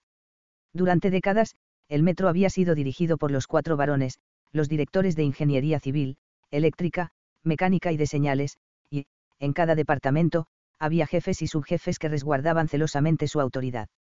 Los trenes eran puntuales porque los 19.000 empleados del metro cooperaban con un sistema delicado en el que los trenes y los pasajeros quedaban a merced de docenas, o incluso cientos, de manos durante todo el día. Pero dicha cooperación dependía del equilibrio de poderes entre los cuatro departamentos y sus directivos, quienes, a su vez, dependían de los miles de hábitos que regían el comportamiento de sus empleados. Esos hábitos establecieron treguas entre los cuatro varones y sus representantes. Y de esas treguas surgieron reglas que le hicieron saber a Brickel que investigar posibles incendios no era parte de su trabajo y que no debía asumir responsabilidades ajenas. Incluso en los niveles más altos, era inusual que un directivo invadiera el territorio de otro, escribiría más tarde un investigador del suceso. Por tanto, el director de ingeniería no se ocupó de que el personal operativo estuviera bien capacitado en materia de seguridad contra incendios ni en procedimientos de evacuación porque consideraba que esos temas le correspondían a la dirección de operaciones. Por eso Brickell no mencionó nada sobre el pañuelo en llamas. En otras circunstancias, hubiera sido un detalle irrelevante, pero, en este caso, el pañuelo era una advertencia aislada, un poco de fuego que había escapado de una llamarada más grande y escondida, que demostraría lo peligrosas que pueden llegar a ser las treguas más balanceadas si no están bien diseñadas. 29. 159. 15 minutos después de que Brickell volviera a su puesto, otro pasajero notó una voluta de humo al subir por la escalera de la línea Piccadilly y se lo mencionó a un empleado del metro. Finalmente, el inspector de seguridad de King's Cross decidió investigar el suceso. Un tercer pasajero, al ver humo y un destello que provenía de la parte inferior de las escaleras, presionó un botón de emergencia y comenzó a gritarles a los pasajeros que salieran de la escalera. Un policía vislumbró una ligera bruma en el interior del túnel de la escalinata mientras, a la mitad del túnel, las llamas comenzaban a alzarse entre los escalones. Aún así, el inspector de seguridad Ayes no llamó a los bomberos. No había visto el humo con sus propios ojos y otra de las reglas tácitas del metro de Londres era que jamás se llamaba a los bomberos a menos que fuera estrictamente necesario. No obstante, el policía que vio la bruma decidió que debía llamar a las oficinas centrales. Su radio no funcionaba bajo tierra, así que subió las escaleras que llevaban a la calle y llamó a sus superiores, quienes a su vez contactaron con los bomberos. A las 7 y 36 de la tarde, 22 minutos después de que Brickel recibiera la primera advertencia, el departamento de bomberos recibió una llamada, pequeño incendio en King's Cross. Los usuarios del metro se abrían a paso a empujones a ambos lados del policía que se comunicaba por radio desde el exterior de la estación. Entraban en la estación a toda prisa y bajaban por los túneles con el único objetivo de llegar a casa a tiempo para cenar. En cuestión de minutos, muchos de ellos perderían la vida. A las 7 y 36, un empleado del metro bloqueó el acceso a las escaleras de la línea Piccadilly mientras otro empezaba a desviar a los usuarios hacia otra salida. Cada pocos minutos llegaban nuevos trenes. Las plataformas para subir y bajar de los vagones estaban abarrotadas. Se empezó a formar un cuello de botella en la base de la escalera habilitada. Ayes, el inspector de seguridad, entró en un pasillo que conducía al cuarto de máquinas de la escalera de la línea Piccadilly. En medio de la oscuridad estaban los controladores de un sistema de rociadores diseñado específicamente para combatir incendios en las escaleras. Lo habían instalado años antes, después de que un incendio en otra estación desencadenara múltiples informes funestos sobre los posibles riesgos de incendios repentinos. Más de dos docenas de estudios y amonestaciones afirmaban que el metro de Londres no estaba preparado en caso de incendio y que era 160. Indispensable capacitar al personal para usar los rociadores y los extintores, los cuales estaban ubicados en todas las plataformas. Dos años antes, el jefe adjunto auxiliar de la Brigada de Bomberos de Londres le había escrito al director de operaciones de ferrocarriles para quejarse de los hábitos de seguridad de los empleados del metro. Estoy sumamente preocupado, decía la carta. No puedo dejar de insistir en que, se dicten instrucciones claras respecto a que, en caso de sospecha de incendio, deben llamar a la Brigada de Bomberos cuanto antes. Hacerlo puede salvar muchas vidas. Sin embargo, el inspector de seguridad AIES jamás leyó aquella carta porque fue enviada a un departamento distinto al suyo y nadie había reescrito las normas del metro para tomar en cuenta dicha advertencia. Nadie en King's Cross sabía usar el sistema de rociadores de las escaleras ni estaba autorizado para usar los extintores, pues era otro departamento el que los controlaba. AIES olvidó por completo que existía dicho sistema. Las treguas que regían el metro garantizaban que todos supieran cuál era su lugar y no daban lugar a posibles aprendizajes sobre temas ajenos a las responsabilidades laborales asignadas. Ayes pasó junto al sistema de encendido de los rociadores sin siquiera verlo. Cuando llegó al cuarto de máquinas, estaba muy debilitado por el calor. El incendio se había extendido demasiado. Volvió corriendo al vestíbulo principal. Había una fila de gente en las máquinas de billetes y cientos de personas deambulando por la estancia de camino a las plataformas o a la salida de la estación. Ayes encontró a un policía. Necesitamos detener los trenes y sacar a todo el mundo de aquí, le dijo. El fuego se ha descontrolado se está extendiendo en todas direcciones. A las 7 y 42 de la tarde, casi media hora después del suceso del pañuelo en llamas, llegó el primer bombero a King's Cross. Al entrar en el vestíbulo vio el humo denso y negro que empezaba a serpentear por el techo. Los pasamanos de caucho se estaban quemando y, conforme se diseminaba el ácido olor del plástico quemado, los viajeros que se encontraban en el vestíbulo empezaron a darse cuenta de que algo no andaba bien. Se dirigieron entonces a las salidas mientras los bomberos se abrían paso a contracorriente entre la multitud. En el piso inferior, el fuego se extendía. La escalera entera estaba en llamas y producía un gas abrasador que ascendía por el túnel de la escalinata y quedaba atrapado en el techo cubierto por unas 20 capas de pintura. 161. Vieja. Años antes, el director de operaciones del metro comentó que toda esa pintura podía representar un riesgo de incendio y sugirió quitar las capas antiguas antes de aplicar una nueva. No obstante, los protocolos de pintura no correspondían a su área eran responsabilidad del Departamento de Mantenimiento, cuyo jefe agradeció la sugerencia al colega y le comunicó que, si deseaba interferir en asuntos de otros departamentos, él estaba dispuesto a devolverle el favor. Por tanto, el director de operaciones retiró la recomendación. Mientras los gases calientes se acumulaban en el techo del túnel de la escalera, las viejas capas de pintura comenzaron a absorber el calor. Cada vez que llegaba un tren, traía consigo una ráfaga de oxígeno fresco a la estación que alimentaba el fuego como un fuelle. A las 7 y 43 llegó un tren del cual bajó un vendedor llamado Mark Silver, quien de inmediato se dio cuenta de que algo andaba mal. El aire estaba cargado y la plataforma estaba repleta de gente. A su alrededor flotaba humo que formaba volutas alrededor de los vagones detenidos sobre las vías. Se dio media vuelta para volver al tren, pero las puertas ya estaban cerradas. Golpeó con fuerza las ventanas, pero había una regla tácita para evitar retrasos, una vez que se cerraban las puertas, no se volvían a abrir. En ambos extremos de la plataforma, Silver y otros pasajeros le gritaban al conductor que abriera las puertas. La luz de la señalización cambió a verde y el tren se alejó. Una mujer se lanzó a las vías y corrió tras el tren mientras éste avanzaba por el túnel. Déjenme subir. Gritaba. Silver caminó por la plataforma hasta donde se encontraba un policía que alejaba a la gente de la escalera de la línea Piccadilly y la guiaba hacia la otra escalera. Había una multitud de gente asustada que esperaba para subir. Todos alcanzaban a percibir el olor del humo y el sofoco de la cercanía humana. Hacía mucho calor, pero Silver no lograba distinguir si era por el fuego o por la aglomeración de gente por fin llegó a la base de la escalera eléctrica que estaba apagada. Mientras subía hacia el vestíbulo, sentía que las piernas le ardían por el calor que emanaba el muro de cuatro metros y medio que lo separaba del túnel de la escalera de la línea Piccadilly. Alcé la mirada y vi que las paredes y el techo crepitaban, afirmó después. A las 7 y 45, un tren entrante empujó una inmensa ráfaga de aire hacia la estación. Mientras el oxígeno atizaba el fuego, la llamarada de la escalera de la línea Piccadilly estalló. Los gases calientes en el techo del túnel, alimentados por el fuego inferior y la pintura crepitante, alcanzaron la 162. Temperatura de combustión, también conocida como, punto de ignición. En ese instante, todo al interior del túnel, la pintura, los tablones de madera de los escalones y cualquier otro combustible disponible, ardió en llamas y causó una feroz explosión. La fuerza de la combustión repentina actuó como la explosión de pólvora en la base del cañón de un rifle, con lo que lanzó el fuego hacia lo alto del túnel y absorbió más calor y velocidad a medida que la llamarada se expandía y salía disparada hacia el vestíbulo de la estación como un muro de llamas que hizo arder el metal, los azulejos y la carne humana. La temperatura en el interior del vestíbulo aumentó 60 grados en apenas medio segundo. Uno de los policías que subía por la escalera lateral dijo después a los investigadores que vio, un disparo de llamas que salió propulsado hacia arriba y luego formó una bola de fuego. En ese instante, había casi 50 personas en el vestíbulo. A nivel de calle, un transeúnte sintió la explosión de calor proveniente de una de las salidas de la estación de metro y, al ver a un pasajero que se tambaleaba al salir, corrió a ayudarlo. Tomé su mano derecha con mi mano derecha, pero cuando nuestras manos se tocaron, sentí que la suya estaba ardiendo, y parte de su piel se adhirió a la mía, declaró después el hombre. Un policía que estaba entrando en el vestíbulo cuando ocurrió la explosión dijo después a los reporteros desde su cama del hospital, una bola de fuego me golpeó la cara y me tiró al suelo. Mis manos se incendiaron. Vi cómo se derretían. Él fue de las últimas personas en salir de ahí con vida. Poco después de la explosión, llegaron docenas de camiones de bomberos.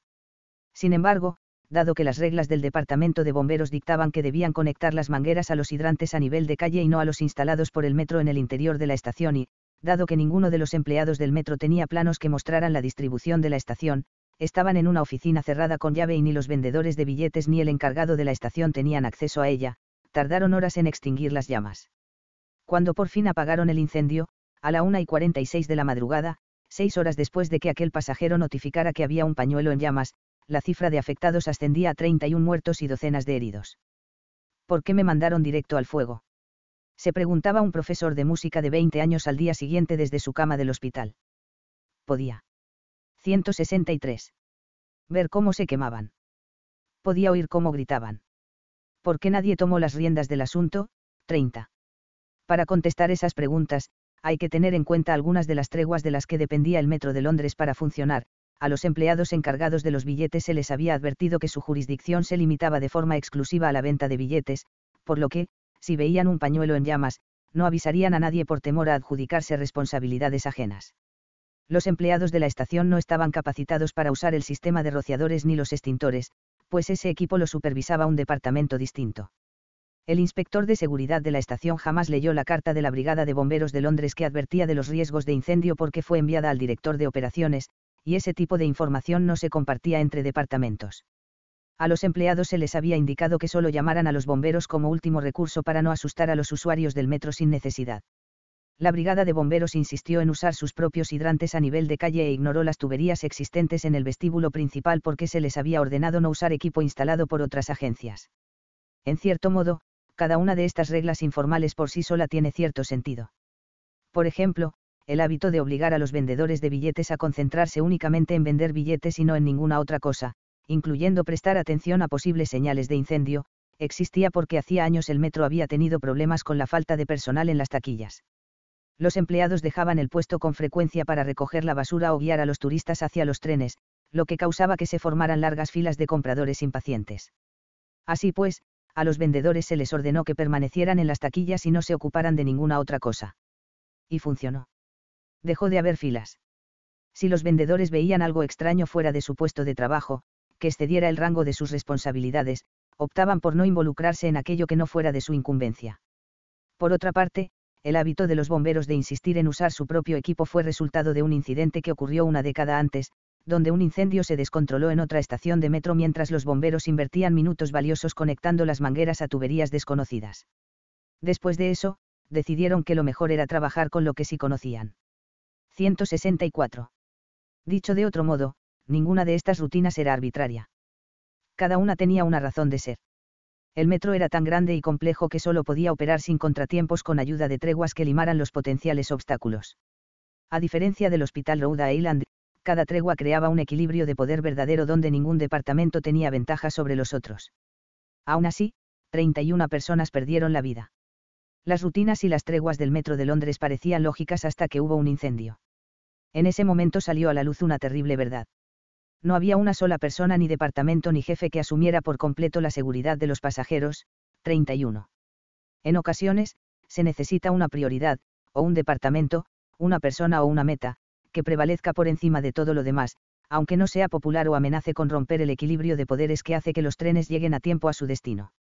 En ocasiones, las treguas generan peligros que superan cualquier acuerdo de paz. Ahora bien, hay algo paradójico en ello cómo puede una organización implementar hábitos que equilibren la autoridad y, al mismo tiempo, elegir a una persona o un objetivo que se erija por encima de los demás. ¿Cómo pueden médicos y enfermeras compartir la autoridad sin que se dude de quién está a cargo?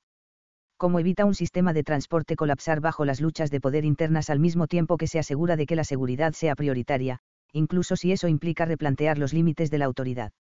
La respuesta radica en el aprovechamiento de la misma ventaja que encontró Tony Dangui cuando tomó el mando de los lamentables Buccaneers y que Paulo Neil descubrió cuando lo nombraron director general de la luminera en crisis. Es la misma oportunidad que Howard Schultz aprovechó cuando regresó a Starbucks para resolver la crisis de 2007. Todos estos líderes se aprovecharon de las posibilidades creadas por la crisis. En momentos turbulentos, los hábitos organizacionales se vuelven lo suficientemente meilables tanto para asignar responsabilidades como para crear equilibrios de poder más equitativos. De hecho, las crisis son tan valiosas que, en ocasiones, vale la pena atizar la sensación de catástrofe inminente en lugar de permitir que se debilite. 4. 165. Cuatro meses después de que el anciano de la neurocirugía errónea muriera en el hospital Rhode Island, otro cirujano del mismo hospital cometió un error similar al operar la sección equivocada de la cabeza de otro paciente. El Departamento de Salud Estatal reprendió a la institución y le impuso una multa de 50.000 dólares. Dieciocho meses después, un cirujano operó la parte equivocada de la boca de un niño con labio leporino. Hola, gracias por escuchar el audiolibro. Recuerda seguir nuestro canal aquí en la plataforma. Hemos preparado un gráfico del libro, con los puntos clave y las ideas principales del autor. Haz clic en el enlace gráfico del libro, en la descripción ahora, y accede a un material ilustrado con pasos simples y fáciles, para que sepas todo sobre el libro en minutos.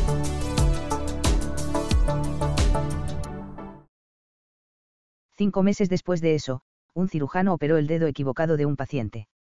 Diez meses después, le dejaron un fragmento de taladro a un paciente en la cabeza.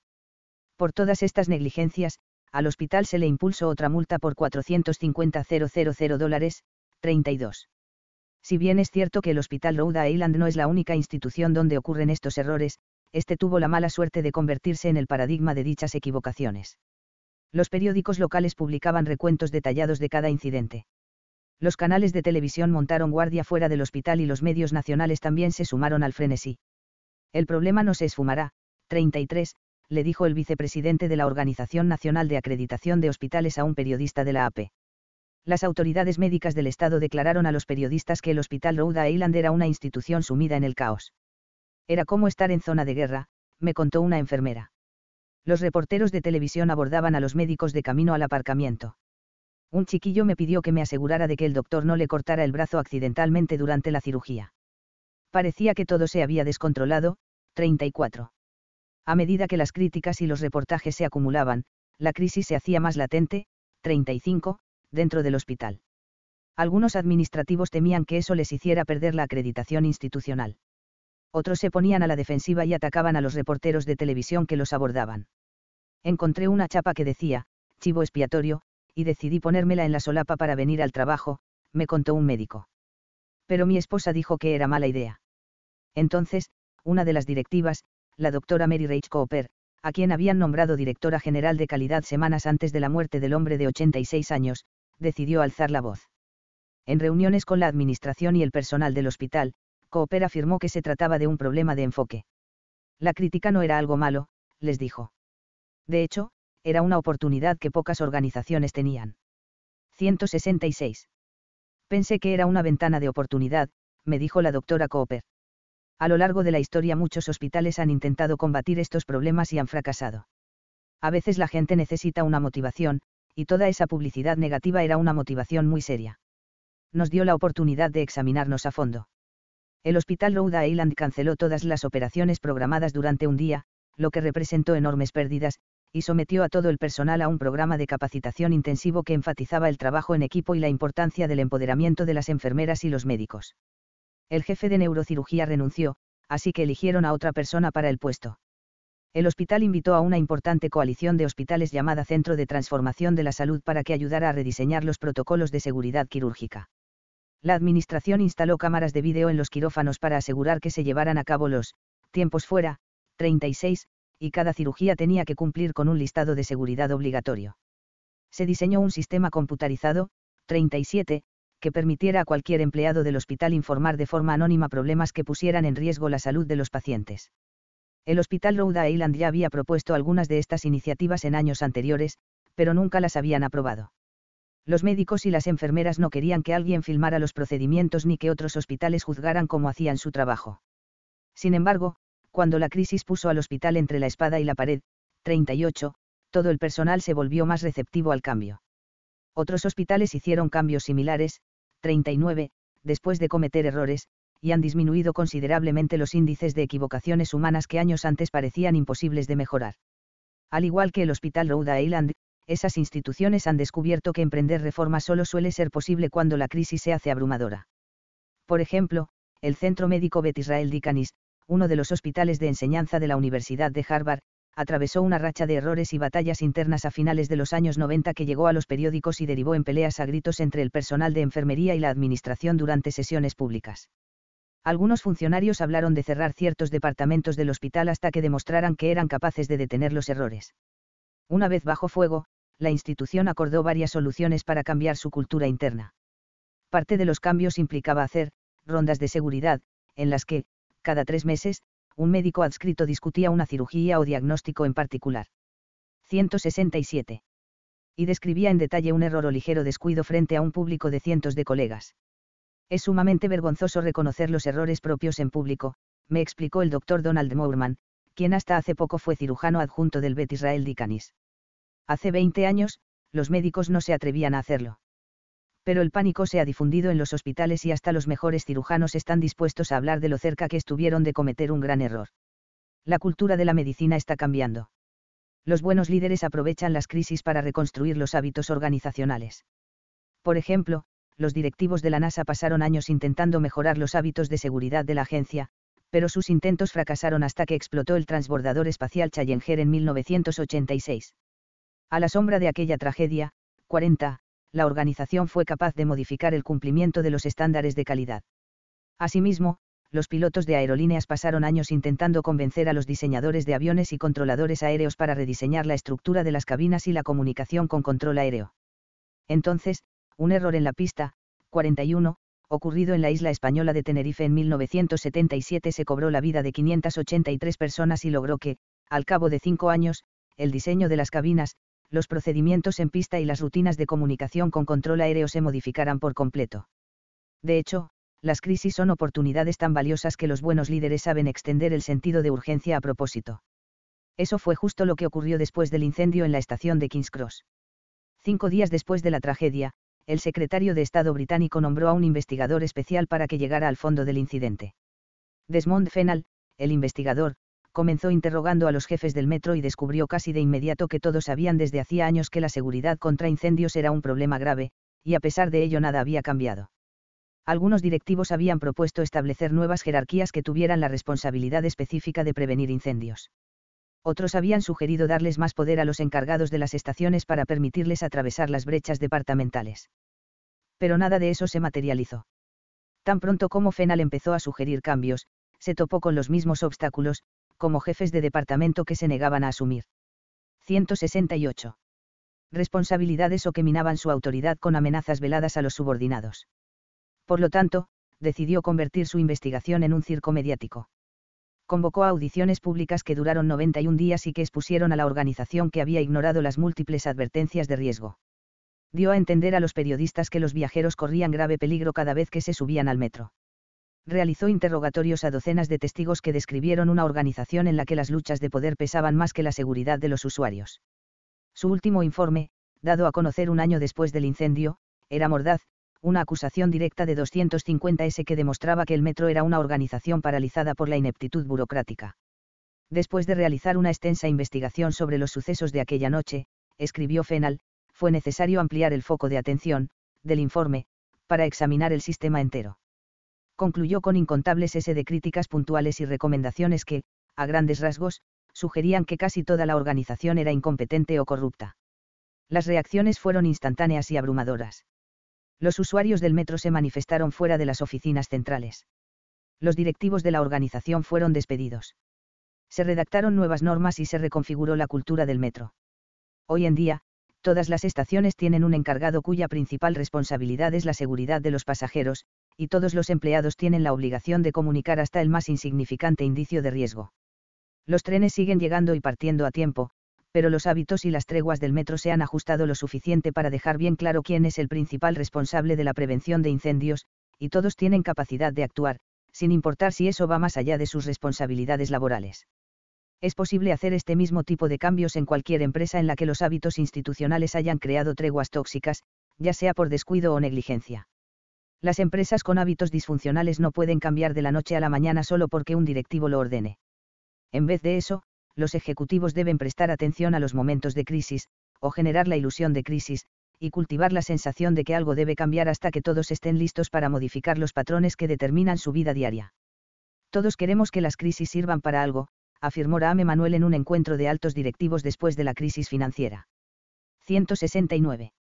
Mundial de 2008, poco después de que el presidente Obama lo nombrara jefe de personal. Las crisis nos dan la oportunidad de hacer cosas que antes eran imposibles.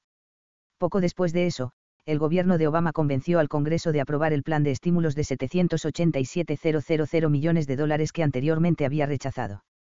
El Congreso también aprobó la reforma de Obama a la ley de salud, replanteó las leyes de protección a los consumidores y aprobó docenas de otros estatutos, desde ampliar los seguros médicos infantiles hasta brindar más oportunidades a mujeres que precisan demandar por discriminación salarial. Fue una de las reformas políticas más importantes desde la Gran Sociedad y el Nuevo Trato, y fue posible gracias a que, a la postre de la catástrofe financiera, los legisladores vieron una oportunidad. Algo similar ocurrió en el Hospital Rhode Island después de la muerte del hombre de 86 años y otros errores quirúrgicos.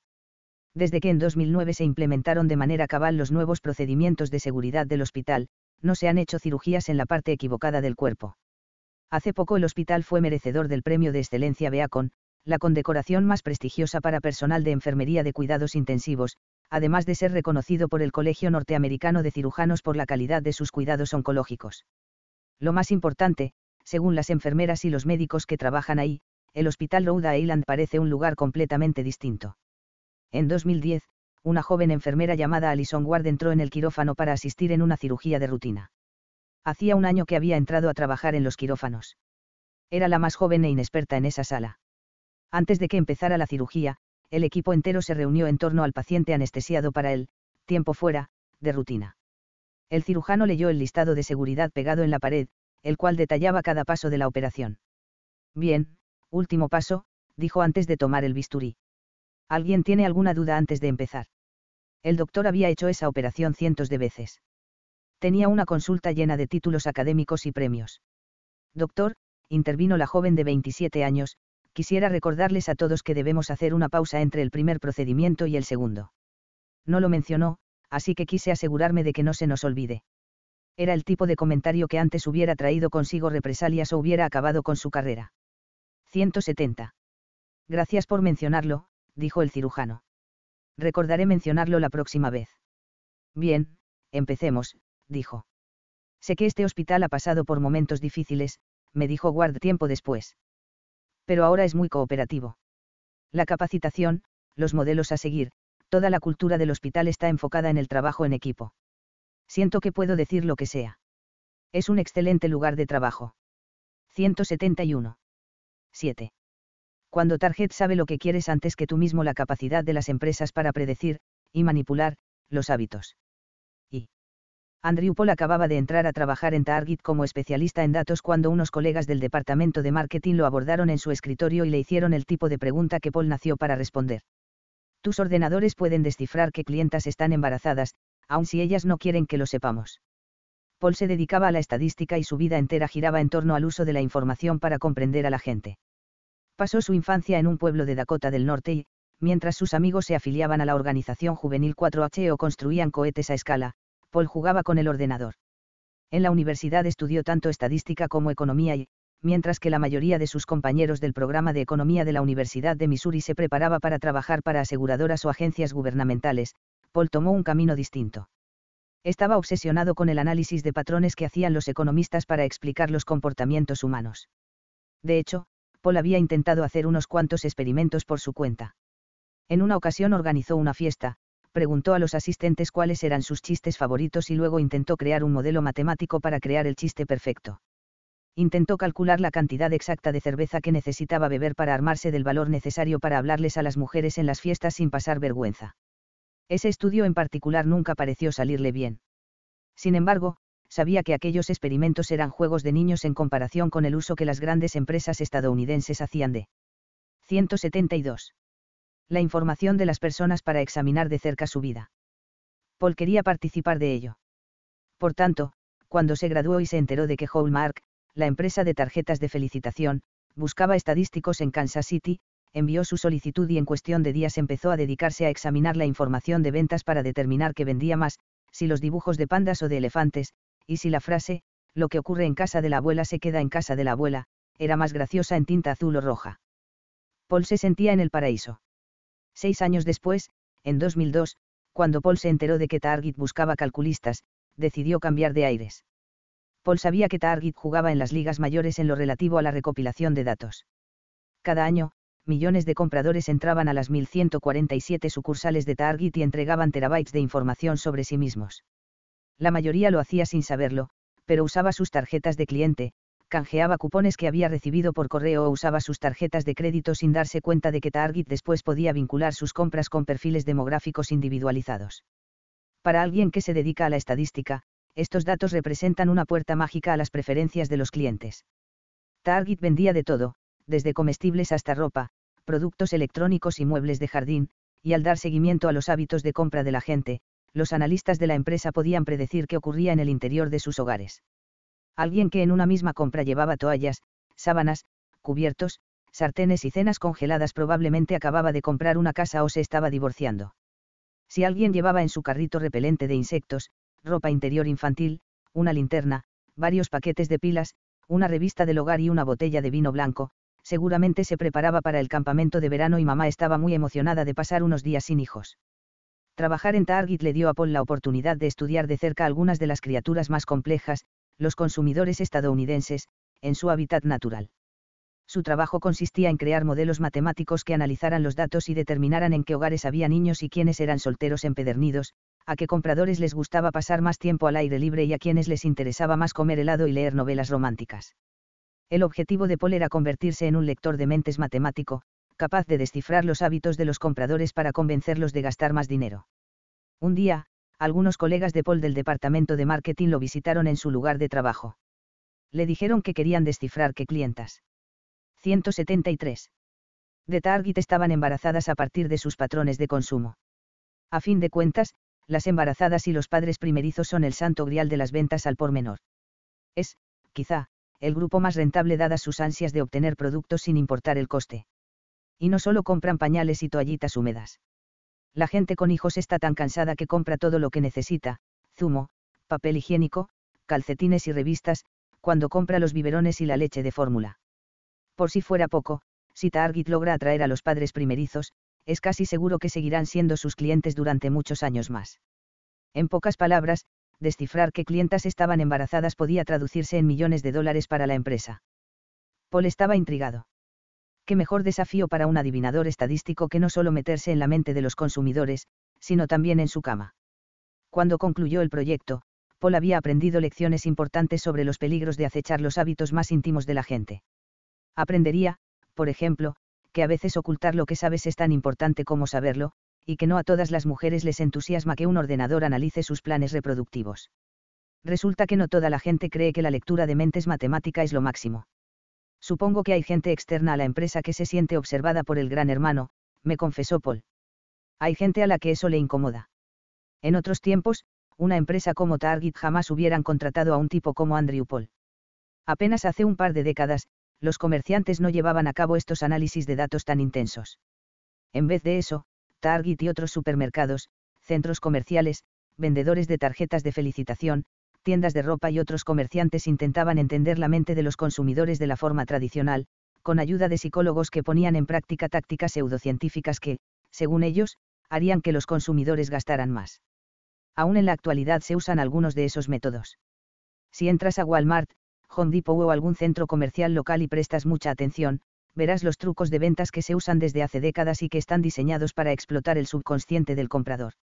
Por ejemplo, pensemos en cómo compramos comida. 174. Lo más probable es que, al entrar en el supermercado, encuentres las frutas y verduras acomodadas en pilas abundantes y atractivas. Si lo piensas bien, poner las frutas y verduras en la entrada de la tienda no tiene mucho sentido porque se estropean con facilidad en el fondo del carrito, lo lógico sería que estuvieran ubicadas antes de la caja, para ponerlas encima de lo demás. Sin embargo, hace mucho tiempo los psicólogos y los profesionales del marketing descubrieron que si empezamos la sesión de consumo eligiendo cosas saludables, es más probable que también compremos frituras, galletas y pizza congelada cuando pasemos por aquel pasillo. La descarga de virtud inconsciente que experimentamos al poner calabacines en el carrito hace que después sea más fácil agregar también un bote de helado. Pensemos también en que la mayoría de las personas giramos a la derecha al entrar en una tienda. ¿Te habías dado cuenta?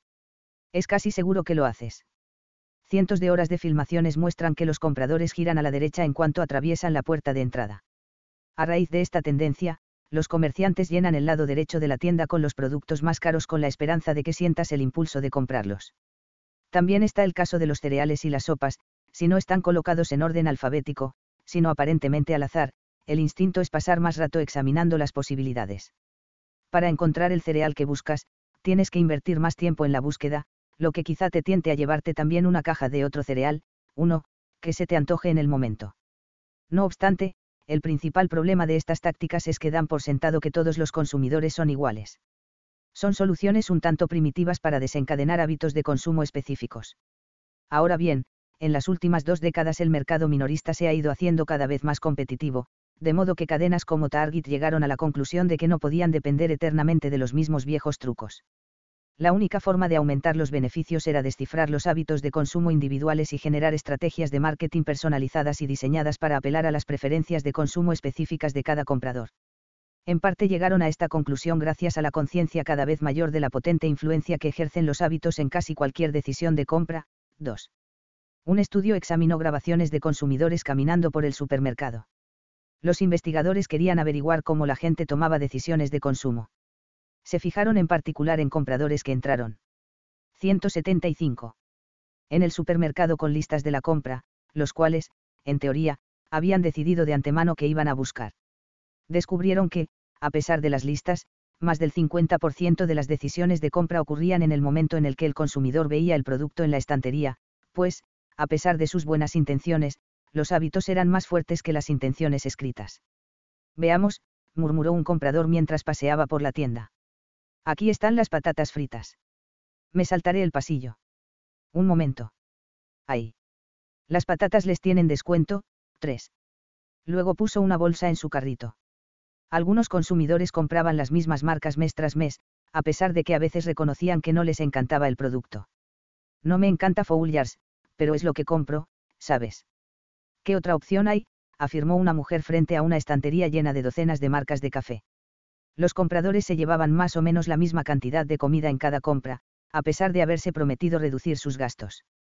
A veces los consumidores se comportan como seres de hábitos y repiten de forma automática los antiguos comportamientos sin darle importancia a las metas actuales, escribieron dos psicólogos de la Universidad del Sur de California, 4, en 2009. Lo más sorprendente de estos estudios fue que, aunque la gente basara sus compras en sus hábitos personales, los hábitos siempre eran distintos. El hombre al que le gustaban las patatas fritas siempre compraba una bolsa, pero la señora del café Fouliars jamás pasaba por el pasillo de las patatas fritas. Había gente que compraba leche cada vez que iba al supermercado, aunque tuviera suficiente en casa, y había quien siempre compraba postres y dulces a pesar de decir que estaba intentando adelgazar. Sin embargo, el comprador de leche y el adicto al azúcar no siempre eran la misma persona. Los hábitos eran propios de cada individuo. Target quería aprovechar esas peculiaridades personales. Pero, si por tus tiendas pasan a diario millones de personas, ¿cómo llevas un registro de sus preferencias y patrones de consumo? Recopilas información, cantidades gigantescas y casi inconcebiblemente grandes de información. Hace poco más de una década, Target empezó a construir un gran almacén de datos que asignaba a cada cliente un código de identificación, que dentro de la empresa se conocía como, número de ID de invitado, con el cual se llevaba un registro de las compras de cada persona. Si el cliente usaba una tarjeta de crédito de Target, entregaba una tarjeta de cliente al cajero. 176.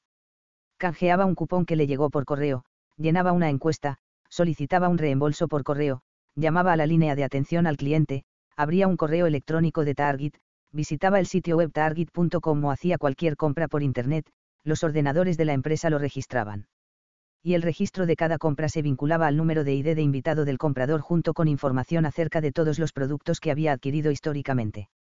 A ese número de ID también se le asociaba información demográfica que Target recopilaba o compraba de otras empresas, la cual incluía la edad del comprador, si estaba casado o tenía hijos, en qué parte de la ciudad vivía, cuánto tiempo tardaba en llegar a la tienda, una estimación de cuánto ganaba, si se había mudado hacía poco, qué sitios web visitaba, qué tarjetas de crédito llevaba en la cartera, su historial laboral, qué revistas leía, si se había declarado insolvente alguna vez, el año en que compró, o perdió, su casa, donde cursó sus estudios universitarios o de bachillerato, y si prefería ciertas marcas de café, papel higiénico, cereales o puré de manzana.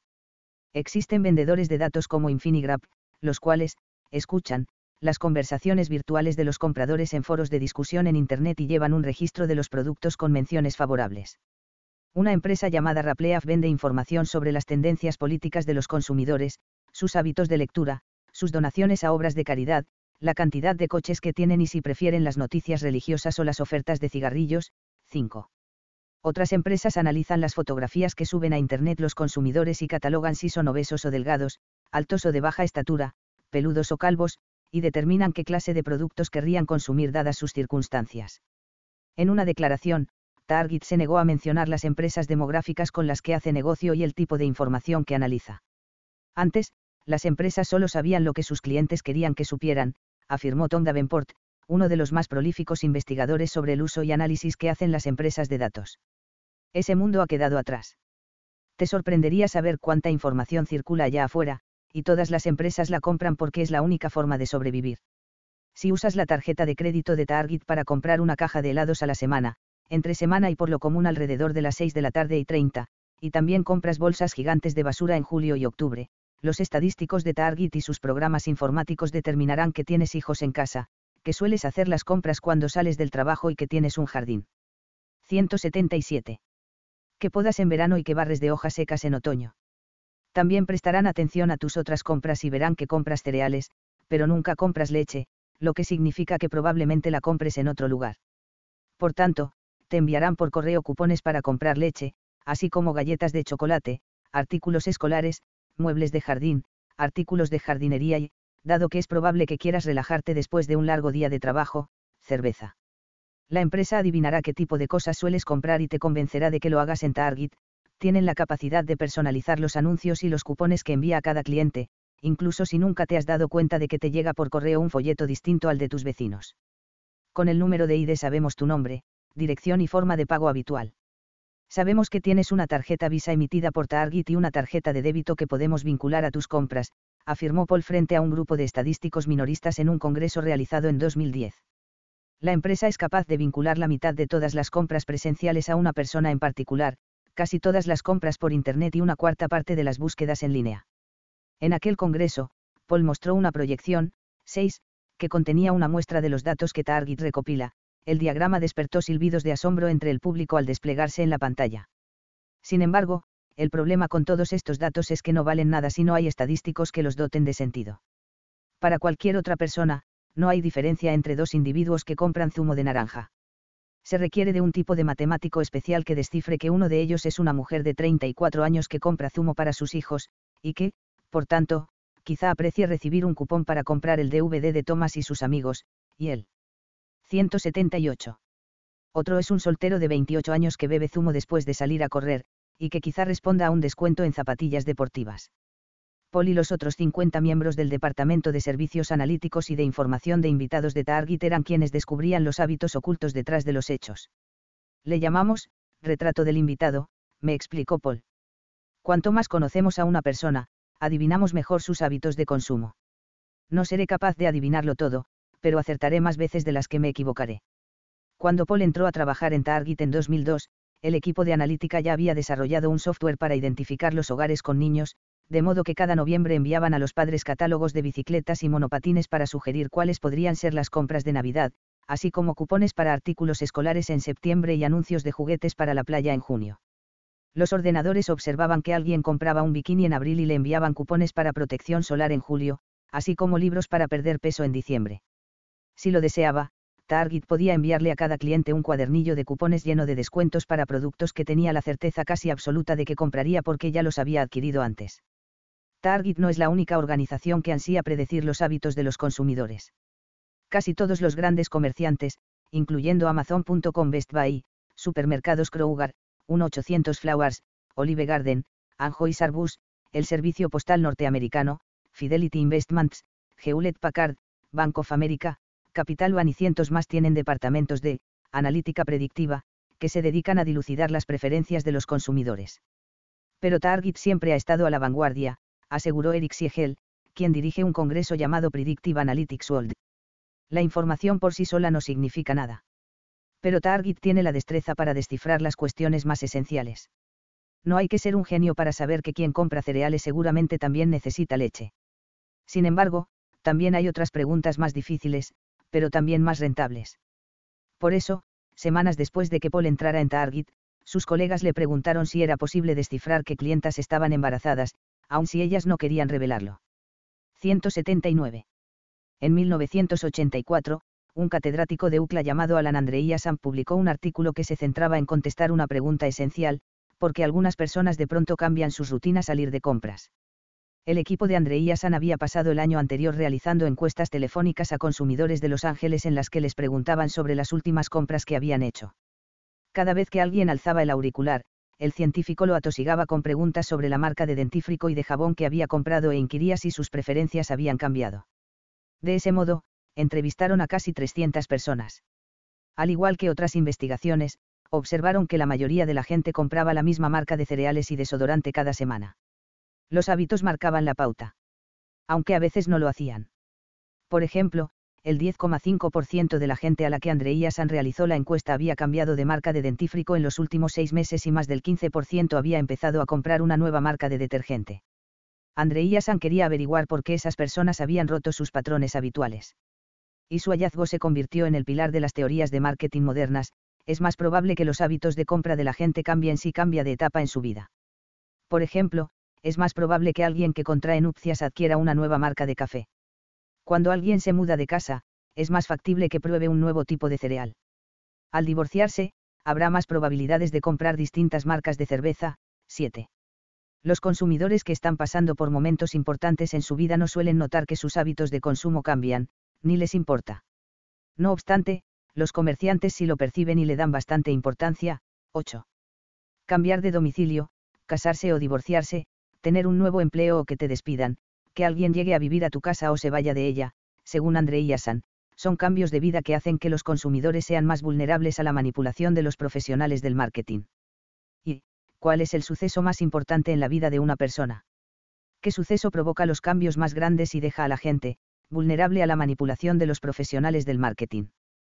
Tener un bebé.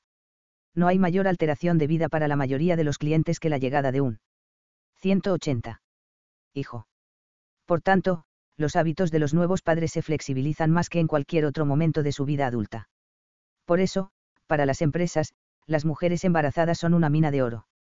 Los padres y las madres compran muchas cosas, pañales y toallitas húmedas, cunas y peleles, mantas y biberones, con las que tiendas como Target ganan mucho dinero. Una encuesta realizada en 2010 estimaba que el padre barra la madre promedio gasta 6.800 dólares en artículos para bebé antes de que cumpla el primer año de vida, 9. Y esa no es sino la punta del iceberg comercial. Los gastos iniciales no son nada comparados con los beneficios que pueden obtener las tiendas al aprovecharse de los cambios de hábitos de los padres primerizos.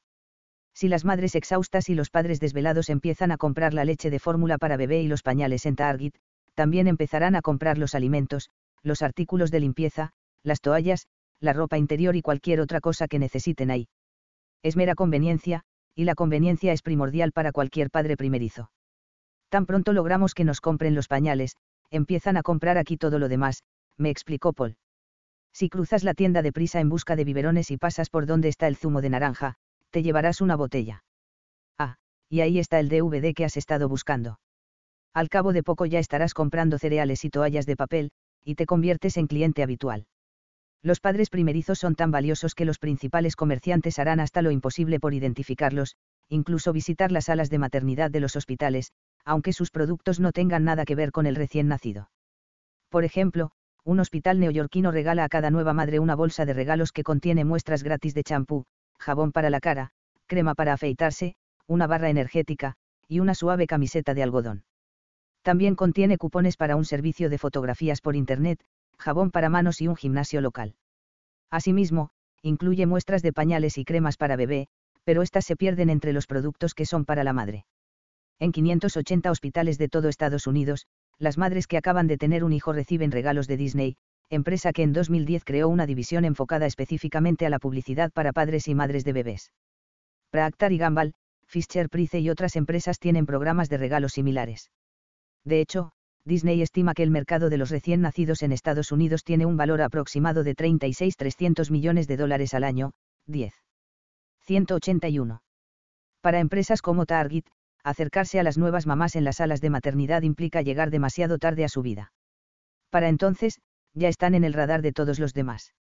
Target no quería competir con Disney ni con Procter y Gamble, sino derrotarlos. Su meta era empezar a comercializar productos para los padres y las madres antes de la llegada del bebé, razón por la cual los colegas de Andrew Paul se acercaron aquel día para pedirle que diseñara un algoritmo de predicción de embarazos.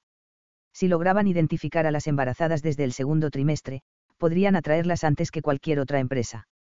El único problema era que adivinar quiénes estaban embarazadas era más difícil de lo que parecía. Target tenía un servicio de mesa de regalos para bebé, el cual ayudó a identificar algunas mujeres embarazadas.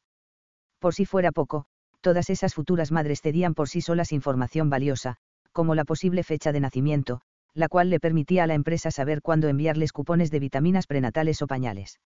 Sin embargo, apenas una fracción de las clientas embarazadas usaba ese servicio de mesa de regalos. Luego estaban las otras clientas que los ejecutivos sospechaban que estaban embarazadas porque compraban ropa de maternidad, muebles de bebé y cajas de pañales. No obstante, sospechar y saber son dos cosas muy distintas. ¿Cómo sabe si alguien que compra pañales está embarazada o está comprándolos como regalo para una amiga embarazada? Además, los tiempos también importaban. Un cupón que fuera útil un mes antes del parto terminaría en la basura semanas después de la llegada del bebé. Para empezar a abordar el tema, Paul empezó por examinar la información de las mesas de regalos para bebés de Target, lo cual le permitió observar que los hábitos de compra de las mujeres cambiaban a medida que se acercaba la fecha del parto. El registro de la mesa de regalos era como un laboratorio donde Paul podía poner a prueba sus corazonadas. Las futuras madres daban su nombre, el de su cónyuge y la posible fecha de nacimiento Los almacenes de información de Target podían vincular esa información con los números de ID de invitado de la familia. Como resultado, cada vez que una de estas mujeres compraba algo en la tienda o por Internet, Paul, con la información que ella proveía, podía intentar adivinar en qué trimestre del embarazo hacía las compras. Al poco tiempo, fue encontrando patrones. Paul descubrió que los hábitos de compra de las futuras madres eran bastante predecibles. Pensemos, por ejemplo, en las cremas. Mucha gente compra crema corporal, pero un analista de información de Target observó que las mujeres que tenían registro de mesa de regalos compraban cantidades. 182. Inusualmente grandes de crema sin perfume alrededor del comienzo del segundo trimestre. Otro analista notó que, durante las primeras 20 semanas, muchas embarazadas compraban cantidades sustanciales de suplementos vitamínicos con calcio, magnesio y zinc. Muchas clientas compran jabón sin aroma y bolas de algodón cada mes, pero cuando alguna empieza a comprar de golpe mucho jabón sin aroma y muchas bolas de algodón, además de desinfectante para manos y una gran cantidad de toallas, apenas unos cuantos meses después de haber comprado crema corporal y suplementos de magnesio y zinc, entonces eso significa que se acerca la fecha de parto. A medida que el programa informático de Paul fue examinando los datos, este identificó alrededor de 25 distintos productos que, al analizarlos en conjunto, le permitían, asomarse, de cierto modo a la matriz de la mujer. Pero, sobre todo, le permitían adivinar en qué trimestre del embarazo se encontraba la mujer y estimar una fecha de parto, de modo que Target pudiera enviarle cupones cuando estuviera a punto de realizar una nueva compra. Cuando concluyó el trabajo, su programa era capaz de asignarle a cualquier compradora frecuente un resultado de predicción de embarazo. Jenny Ward, una joven de 23 años, 11, de Atlanta, compró crema con manteca de cacao, un bolso lo suficientemente grande para que también sirviera para llevar los pañales, zinc, magnesio y un tapete azul claro. Había un 87% de probabilidades de que estuviera embarazada y fuera a dar a luz a finales de agosto. Liz Alter, una mujer de 35 años de Brooklyn, compró cinco paquetes de toallas de manos, una botella de detergente de ropa, para pieles sensibles, vaqueros bombachos, vitaminas con DHA y cremas hidratantes. Su puntuación fue de un 96% de probabilidades de estar embarazada y de dar a luz a principios de mayo. Caitlin Pique, una mujer de 39 años de San Francisco, solo compró un cochecito de 250 dólares. Lo más probable era que lo estuviera comprando para una amiga. Además, su información demográfica revelaba que se había divorciado hacía dos años. Paul introdujo en el programa a todas las compradoras de la base de datos de Target. Al terminar, tenía una lista de cientos de miles de mujeres que era probable que estuvieran embarazadas y a quienes Target podía atacar con anuncios de pañales, cremas, cunas, toallas húmedas y ropa de maternidad en momentos en los que sus hábitos de compra fueran especialmente flexibles. Si una fracción de aquellas mujeres o sus esposos empezaba a hacer las compras en Target, eso se traduciría en millones de dólares en beneficios. 183. Pero entonces, justo antes de liberar la avalancha de anuncios, alguien en el departamento de marketing hizo una pregunta importante, ¿cómo reaccionarían las mujeres al enterarse de todo lo que Target sabía sobre ellas? Si le enviábamos a alguna el catálogo y le decíamos, felicidades por tu primer hijo, sabiendo que nunca nos había dicho que estaba embarazada, quizá la haríamos sentir incómoda, me explicó Paul. Somos muy conservadores cuando se trata de respetar las leyes relativas a la privacidad. Sin embargo, aunque te ciñas a la ley, puedes hacer cosas que desconcierten a la gente. Sus inquietudes estaban justificadas. Cerca de un año después de haber creado el modelo de predicción de embarazos, un hombre entró en una tienda Target de Minnesota y exigió hablar con el gerente. Llevaba un folleto de publicidad y estaba furioso. Mi hija ha recibido esto por correo. exclamó. Aún está estudiando bachillerato y ustedes le están enviando cupones para ropa de bebé y cunas. ¿Acaso quieren incitarla a que se quede embarazada? El encargado no tenía idea de lo que estaba pasando. Observó la publicidad sin duda alguna iba dirigido a la hija del señor y contenía anuncios de ropa de maternidad, muebles para bebé y fotos de niños sonrientes que miraban a sus madres a los ojos. El encargado se disculpó profusamente y unos días después le llamó para disculparse de nuevo. El padre sonaba abatido. Hablé con mi hija. Resulta que han pasado algunas cosas en mi casa de las que yo no era consciente. Inhaló profundo. El bebé nacerá en agosto. Soy yo quien le debe una disculpa. Target no ha sido la única empresa que ha generado inquietudes entre los consumidores. Otras empresas han sido señaladas por usar información personal de formas menos intrusivas. Por ejemplo, en 2011, un neoyorquino demandó a McDonald's, CBS, Mazda y Microsoft con el argumento de que la agencia de publicidad de aquellas empresas monitoreaba la navegación en Internet de la gente para hacer perfiles de sus hábitos de compra, 12. En California hay demandas grupales contra Target, Walmart, Victoria's Secret y otros comercios por pedir a los clientes que compartan su código postal al pagar con tarjeta de crédito y luego usar esa información para obtener su dirección postal. 13. Paul y sus colegas sabían que usar la información personal de las mujeres para predecir un embarazo podía representar un desastre en materia de 184. Relaciones públicas. Entonces, ¿cómo podían hacer que su publicidad llegara a manos de las futuras madres sin que pareciera que las estaban espiando? ¿Cómo se saca provecho de los hábitos ajenos sin que las personas sepan que alguien está examinando cada detalle de su vida? 2. En el verano de 2003, Steve Bartals, un ejecutivo de promoción de la discográfica Arista Records, llamó a varios disc jockeys de diversas emisoras de radio para hablarles de una nueva canción que estaba convencido de que les encantaría. Se llamaba, Ella. Y la cantaba el grupo de hip hop Outcast. Ella. Era una fusión alegre de funk, rock y hip hop con una pincelada de swing, y fue compuesta por uno de los grupos musicales más populares del mundo. No se parecía a ninguna otra cosa que estuviera sonando en la radio. Se me erizó la piel la primera vez que la escuché, me contó Bartals. Sabía que sería un éxito, el tipo de canción que cualquiera querría escuchar en bar mitzvahs y bailes de graduación durante muchos años. En las oficinas de Arista, los ejecutivos cantaban el coro, Shake It Like a Polaroid Picture, en los pasillos. Todos coincidían en que, esta canción sería un exitazo. Su certeza no se basaba en mera intuición. En esa época, el negocio de las discográficas estaba viviendo una transformación similar a la revolución de los datos que ocurría en Target y otras empresas. Así como las empresas usaban algoritmos para predecir los hábitos de los compradores, los ejecutivos de las industrias musical y radiofónica usaban software para predecir los hábitos de los oyentes. Una empresa llamada Palifanic HMI, un grupo de especialistas en estadística e inteligencia artificial situado en España, había creado un programa llamado Hit Song Science que analizaba las características matemáticas de una tonada y predecía su popularidad. Al comparar el tempo, el registro, la melodía, la progresión de acordes y otros factores de una canción en particular, con miles de éxitos almacenados en la base de datos de Polyphonic HMI, Hitsong Science era capaz de emitir un resultado que predecía el éxito potencial de dicha canción. 14. Por ejemplo, ese mismo programa predijo que Come Away With Me de Nora Jones sería un éxito, a pesar de que casi todas las discográficas habían rechazado el álbum, el cual vendería 10 millones de copias y ganaría 8. 185. Premios Grammy también predijo que la canción, Why Don't You Andy, de Carlos Santana sería popular, a pesar de las dudas de los disc jockeys, y llegó al tercer puesto de la lista de las mejores 40 canciones según Billboard. Cuando los ejecutivos de las emisoras de radio pasaron, ella, por el software Hit Song Science, le fue bien. De hecho, le fue muy bien. Recibió uno de los resultados más altos jamás vistos. Según el algoritmo, ella sería un éxito monstruoso. El 4 de septiembre de 2003, en horario de máxima audiencia, la emisora que en Filadelfia reprodujo, ella. La canción estuvo en antena siete veces más esa semana y un total de 37 veces durante el mes, 15. En ese entonces, una empresa llamada Arbitron se encontraba probando una nueva tecnología que permitía saber cuánta gente estaba escuchando una emisora de radio en particular en un momento determinado, y cuántas personas cambiaban de estación durante una canción en particular. que era una de las emisoras incluidas en el estudio los ejecutivos de la emisora estaban seguros de que, ella, mantendría a los oyentes pegados al radio. Pero entonces llegaron los resultados. Según los datos, a la gente no solo le desagradaba, ella. 16, sino que la odiaban. La despreciaban tanto que casi un tercio de la gente cambiaba de emisora durante los primeros 30 segundos de la canción.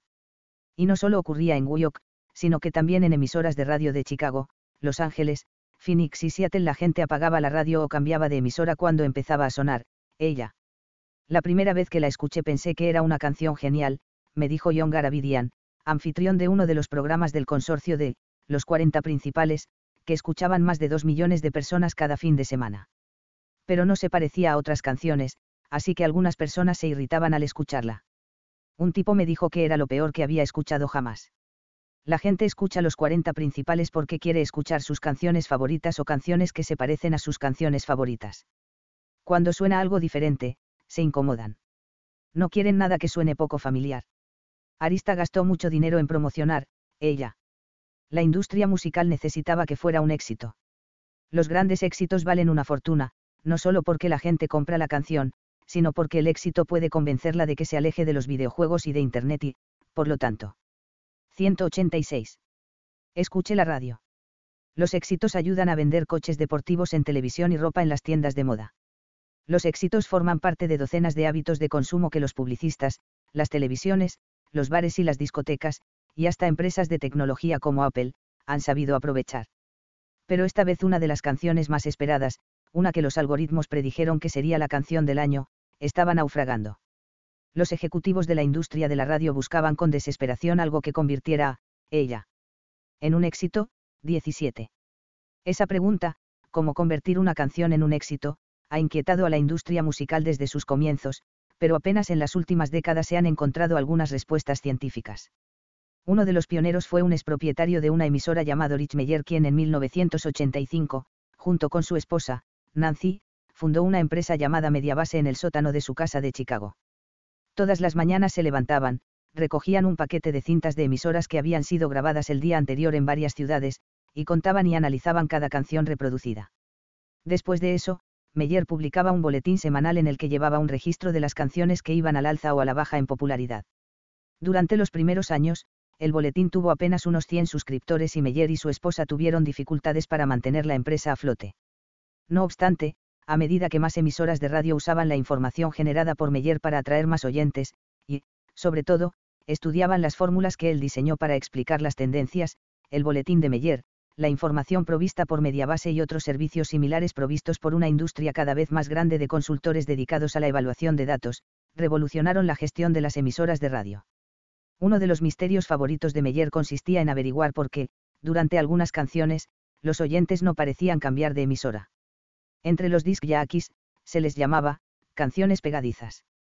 Meyer había hecho un seguimiento a cientos de canciones pegadizas en el transcurso de los años para intentar descifrar qué las hacía populares. Su oficina estaba llena de tablas y gráficas que desglosaban las características de infinidad de canciones pegadizas. Meyer siempre estaba en busca de nuevos mecanismos para medir el grado de popularidad, así que en la época en la que salió, ella empezó a experimentar con datos tomados de los estudios realizados por Arbitron para ver si aportaban información novedosa. 187. Algunas de las canciones más populares del momento eran pegadizas por razones obvias, Crazy in Love, de Beyoncé Señorita, de Justin Timberlake acababan de salir y eran grandes éxitos, pero se trataba de buenas canciones de artistas consumados, por lo que era lógico que triunfaran. No obstante, otras canciones eran pegadizas por razones incomprensibles. Por ejemplo, cuando en las emisoras sonaba, Breed, de Blue Cantrell durante el verano de 2003, casi nadie cambiaba de emisora. Los disc jockeys confesaban a los medios musicales que la consideraban una canción bastante simplona y poco memorable. Sin embargo, por alguna razón, cada vez que sonaba, la gente la escuchaba, a pesar de que las encuestas revelarían después que esos oyentes afirmaban que no les gustaba mucho la canción. Pensemos también en, Here Without You, de 3 Doors Down o casi cualquier canción de Maroon 5. Son grupos tan genéricos que los críticos y los oyentes crearon una nueva categoría musical para describir su sonido tibio, rock de baño. Sin embargo, cada vez que sus canciones sonaban, casi nadie cambiaba de emisora. Luego estaban las canciones que los oyentes afirmaban abiertamente que les desagradaban, pero que igual eran pegadizas. Pensemos en Cristina Aguilera o Salin Dian. En múltiples encuestas, los radioescuchas del sexo masculino afirmaban odiar a Salin Dian y no soportar sus canciones.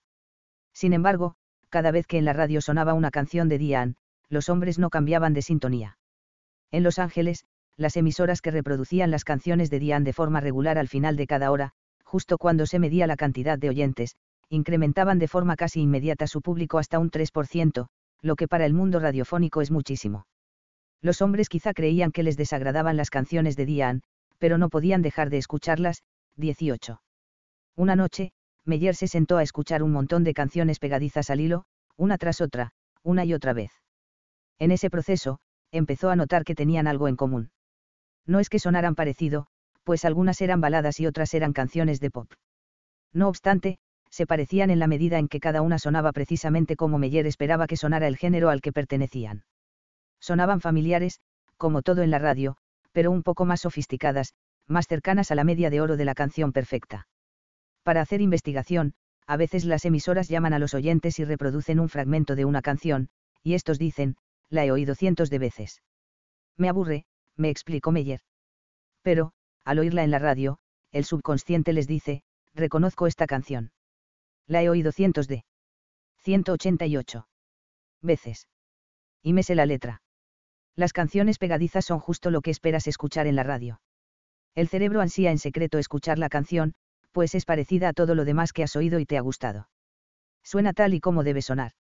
Hay evidencias que sugieren que la preferencia por cosas que suenan, familiares, es producto de la neurología.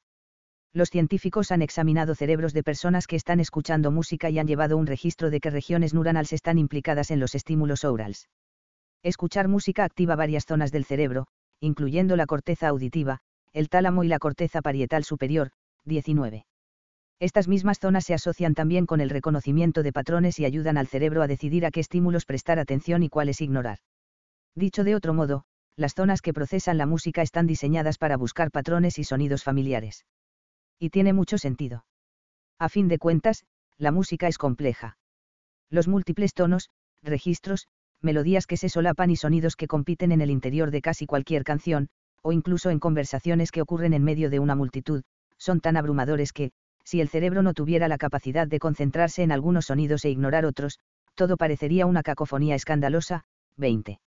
El cerebro humano ansía la familiaridad musical porque la familiaridad nos permite escuchar algo sin que nos distraiga el sonido circundante. Así como los científicos del MIT descubrieron que los hábitos conductuales impiden que nos abrume la cantidad interminable de decisiones que de otro modo tendríamos que tomar a diario, los hábitos auditivos existen porque sin ellos no sería imposible determinar si concentrarnos en la voz de nuestro hijo, el silbato del entrenador o el ruido de la calle concurrida durante el partido de fútbol de los sábados. Los hábitos auditivos nos permiten separar de forma inconsciente los ruidos importantes de aquellos que podemos ignorar sin problema. Por eso las canciones que suenan, familiares, aunque no las hayamos oído antes, son pegadizas. El cerebro está diseñado para preferir patrones auditivos que se parecen a otros que ha escuchado antes.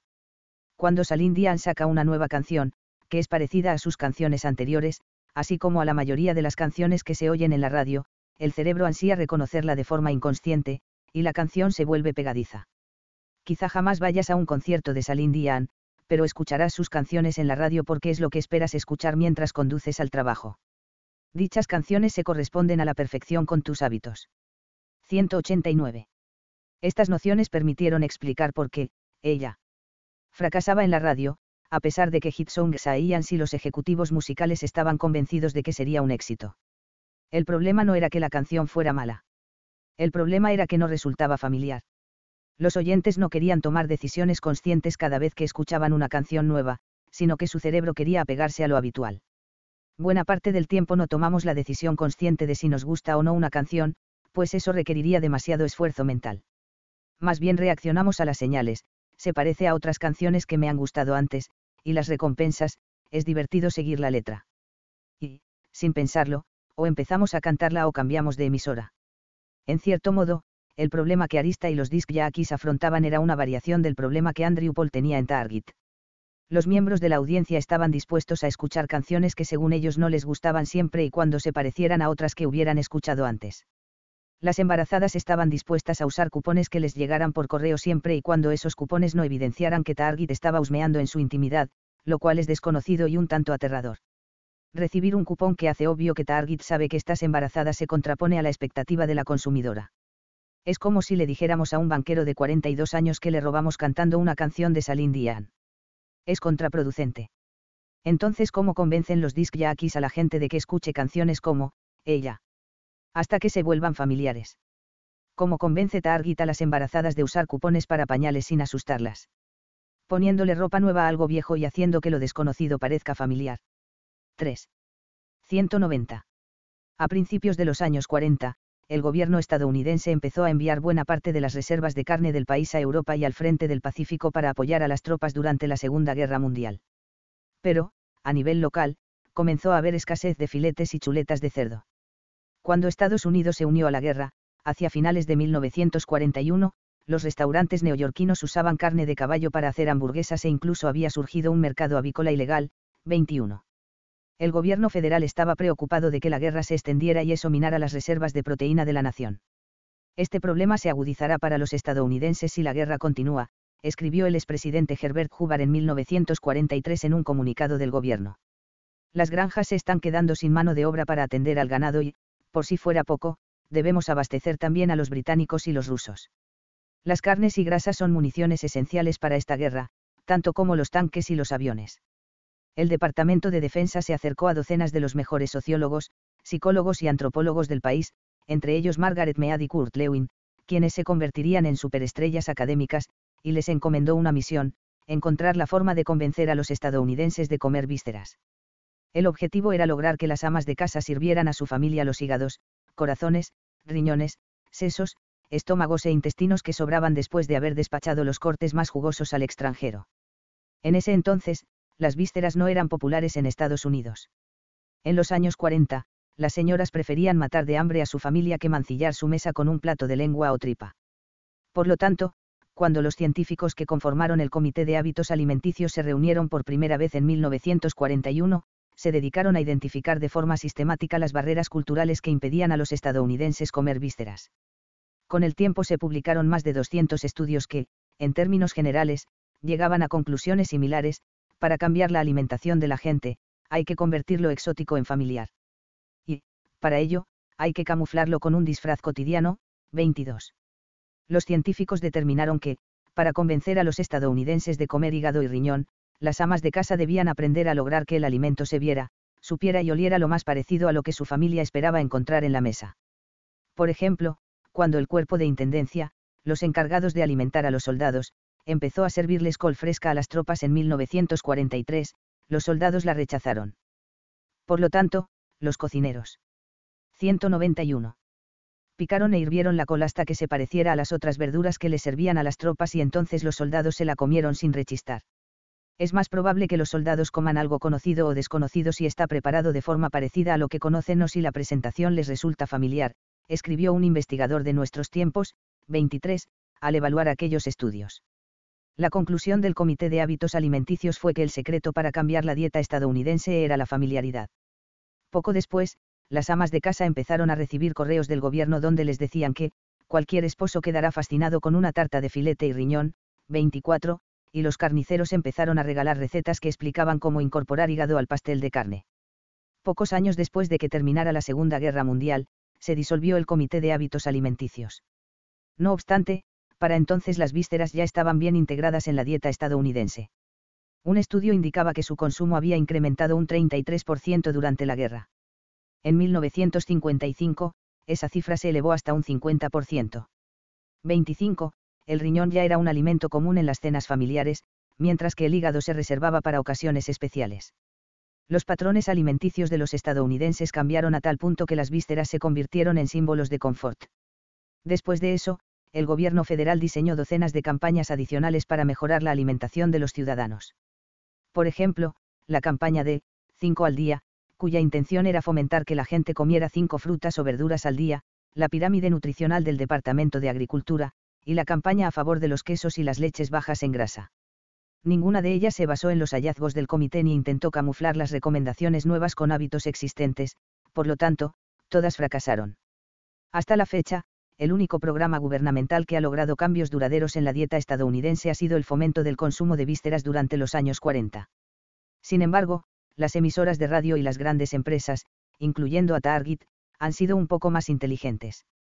Los disc jockeys no tardaron en darse cuenta de que, para convertir, ella, en un éxito, necesitaban que la canción resultara familiar.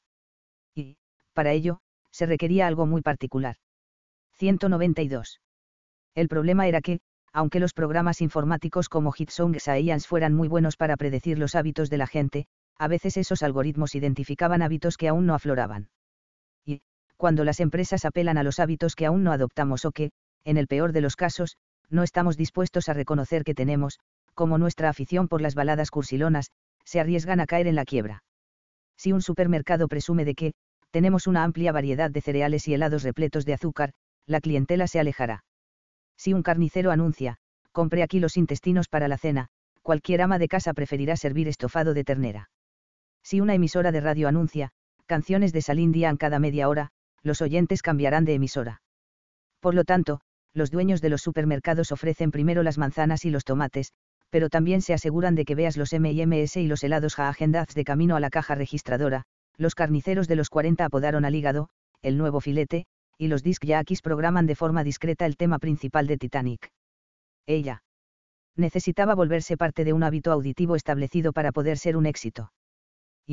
Para convertirse en parte de un hábito, había que camuflarla un poco al principio, del mismo modo en que las amas de casa camuflaron el hígado al incorporarlo al pastel de carne. Para ello, en Wyock de Filadelfia, y otras emisoras de todo el país, los disc jockeys empezaron a asegurarse de que, cada vez que fuera a sonar, ella, estuviera programada entre dos canciones que ya eran muy populares. Ahora es una teoría de libro de texto para las empresas de radiodifusión, me dijo Tom Webster, consultor de radio. Hay que reproducir las canciones nuevas entre dos éxitos populares. No obstante, los disc jockeys no programaban, ella. En compañía de cualquier clase de éxito, sino que empezaron a reproducirla entre el tipo de canciones que Rich Meyer descubrió que eran particularmente pegadizas, como los éxitos de Blue Cantrell, Tres Doors Down, Maroon 5 y Cristina. 193. Aguilera. De hecho, algunas emisoras se arriesgaban incluso a usar la misma canción dos veces. Veamos, por ejemplo, la lista de reproducción de Wyock del 19 de septiembre de 2003. 11 y 43, Here Without You, de 3 Doors Down. Hola, gracias por escuchar el audiolibro. Recuerda seguir nuestro canal aquí en la plataforma. Hemos preparado un gráfico del libro, con los puntos clave y las ideas principales del autor. Haz clic en el enlace gráfico del libro, en la descripción ahora, y accede a un material ilustrado con pasos simples y fáciles, para que sepas todo sobre el libro en minutos.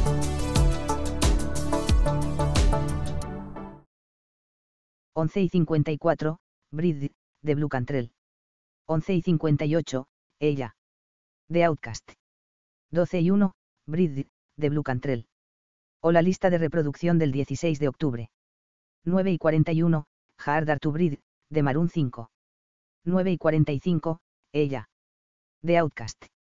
9 y 49, Cante Hold Us Down, de Cristina Aguilera. 10, Frontin, de Farel. Hola del 12 de noviembre.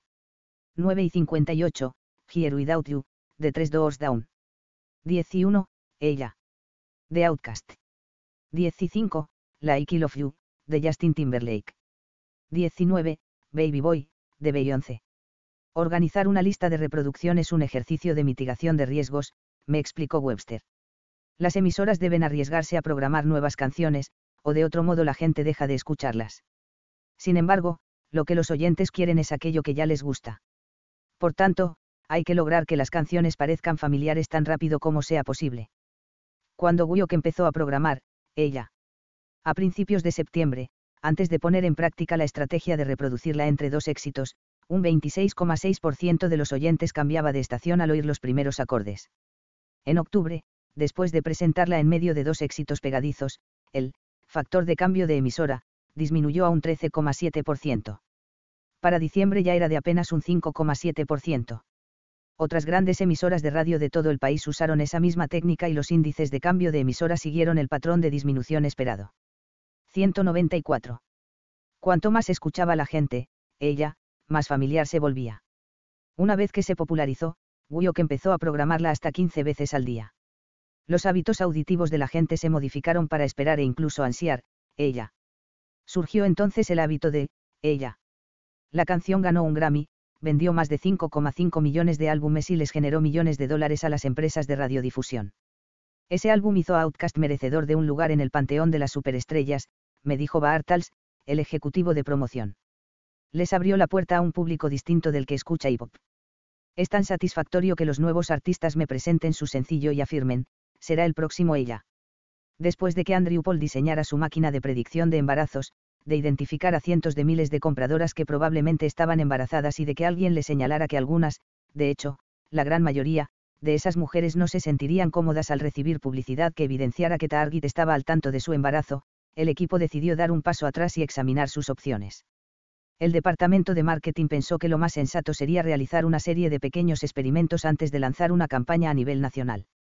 Target tenía la capacidad de enviar unos cuantos folletos publicitarios específicos a un pequeño grupo de clientas, de modo que eligieron al azar a mujeres de la lista de Paul y empezaron a probar combinaciones publicitarias para examinar las reacciones de las compradoras. Tenemos la capacidad de enviarle a cada cliente un folleto publicitario diseñado específicamente para el que diga, aquí tienes un cupón para todo lo que compraste la semana pasada, me contó un ejecutivo con conocimiento de primera mano sobre el predictor de embarazos de Paul. Solemos hacerlo con los supermercados. Sin embargo, con los productos para embarazadas aprendimos que hay mujeres que consideran intrusiva nuestra estrategia. Así que empezamos a mezclar la publicidad de artículos que sabíamos que las embarazadas querían con otros que jamás comprarían, de modo que los anuncios de productos para bebé parecieran aleatorios. Junto al anuncio de pañales pusimos una podadora. Junto al cupón para ropa de bebé pusimos un cupón para copas de vino. De ese modo, la selección de productos parecía fortuita. 195. Y descubrimos que, mientras la clienta no crea que la hemos estado espiando, usará los cupones, pues da por sentado que todo el vecindario recibió la misma publicidad de pañales y cunas. Siempre y cuando no la asustemos, la estrategia funciona. La solución al dilema de Target y de Paul, cómo dirigir publicidad a embarazadas sin revelar que la empresa sabía de su embarazo, era básicamente la misma que usaron los disc jockeys para enganchar a los oyentes con, ella. Target intercaló los cupones de pañales con productos que no eran para el embarazo y que hacían parecer que la publicidad era anónima, familiar, confiable. De ese modo camuflaron su conocimiento. Al poco tiempo, las ventas de productos de maternidad y bebé se dispararon. La empresa no desglosa las cifras de ventas de cada división, pero entre 2002, año en que contrataron a Paul, y 2009, las ganancias de Target pasaron de 44 mil millones a 65 mil millones de dólares. En 2005, Greg Steinafel, presidente de la compañía, presumió en una sala llena de inversores de, el enfoque específico de la empresa en productos y categorías que apelan a segmentos de invitados específicos, como maternidad y bebés. A medida que refinamos nuestras bases de datos, Target Mail se ha ido convirtiendo por sí sola en una herramienta útil para promover el valor y la conveniencia a segmentos de clientes específicos, como madres primerizas y adolescentes, afirmó. Por ejemplo, Target Baby da seguimiento a las etapas del bebé, desde artículos para cuidado prenatal hasta asientos para coche y cochecitos. En 2004, el programa de correo directo de Target Baby generó un incremento considerable en visitas a tienda y ventas, 26. Tanto si es para vender una canción nueva, un alimento nuevo o una cuna nueva, la lección es la misma, si vistes algo nuevo con viejos hábitos, a la gente le resulta más fácil aceptarlo. 4. Esta lección no es útil solo para las grandes empresas, agencias gubernamentales o empresas de radiodifusión que buscan manipular nuestros intereses. También podemos usarla para cambiar nuestra forma de vida.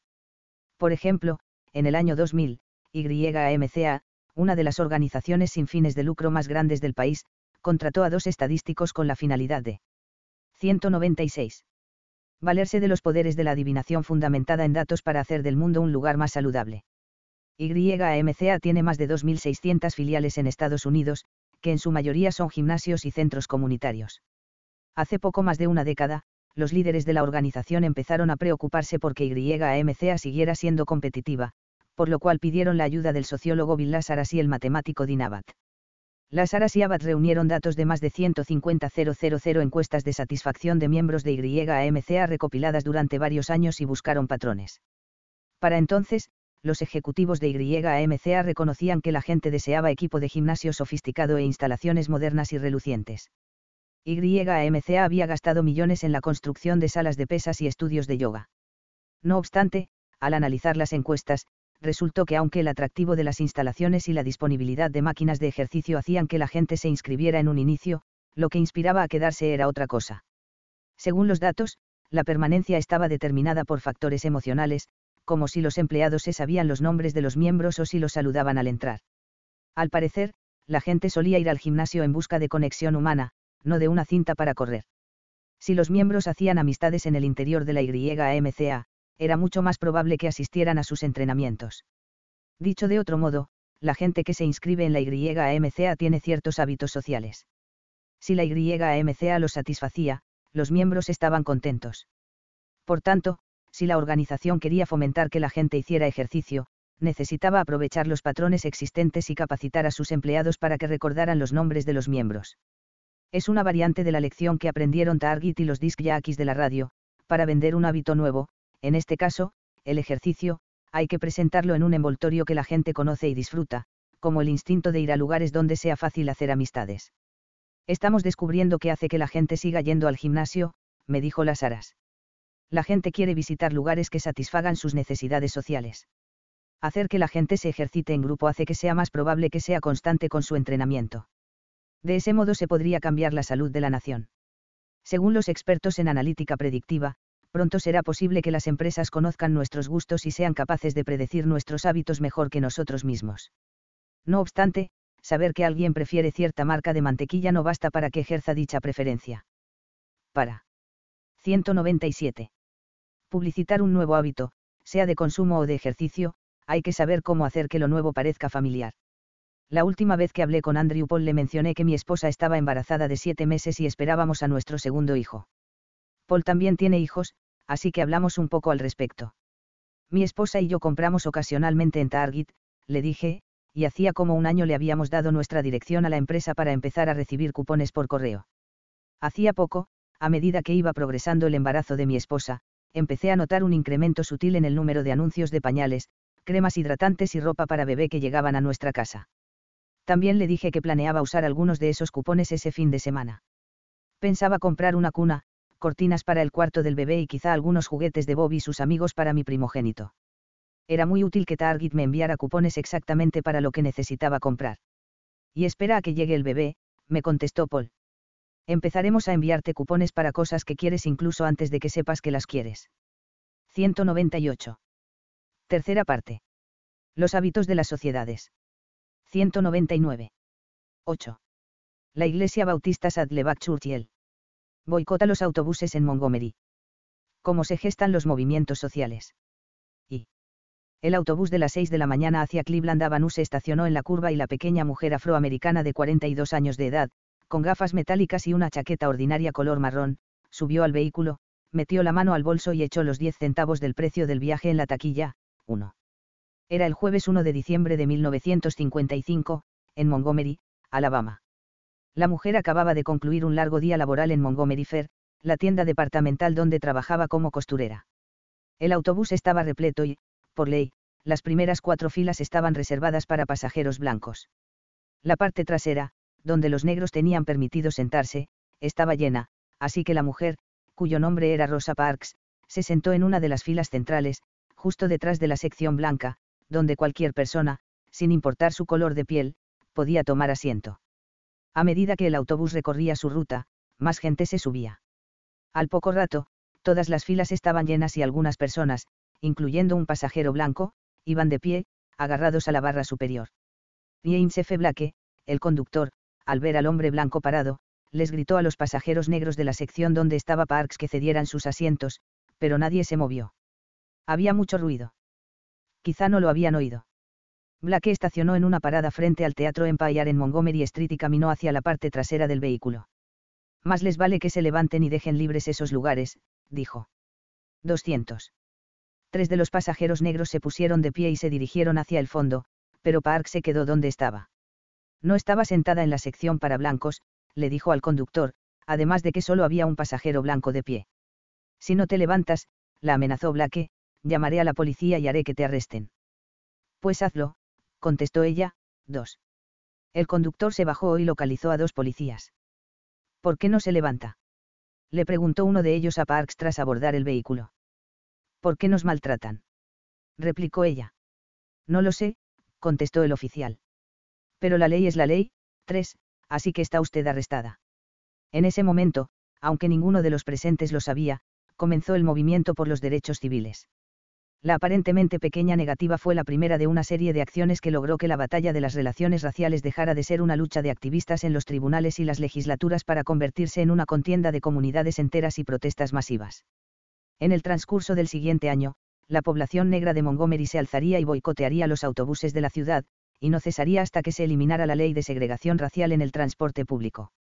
El boicot causaría una parálisis económica en la línea de autobuses, llevaría a decenas de miles de manifestantes a las calles, daría a conocer al mundo a un joven y carismático líder llamado Martin Luther King Jr. y desataría un movimiento que se extendería hasta Little Rock, Greensboro, Raleigh, Birmingham y, con el tiempo, llegaría incluso al Congreso.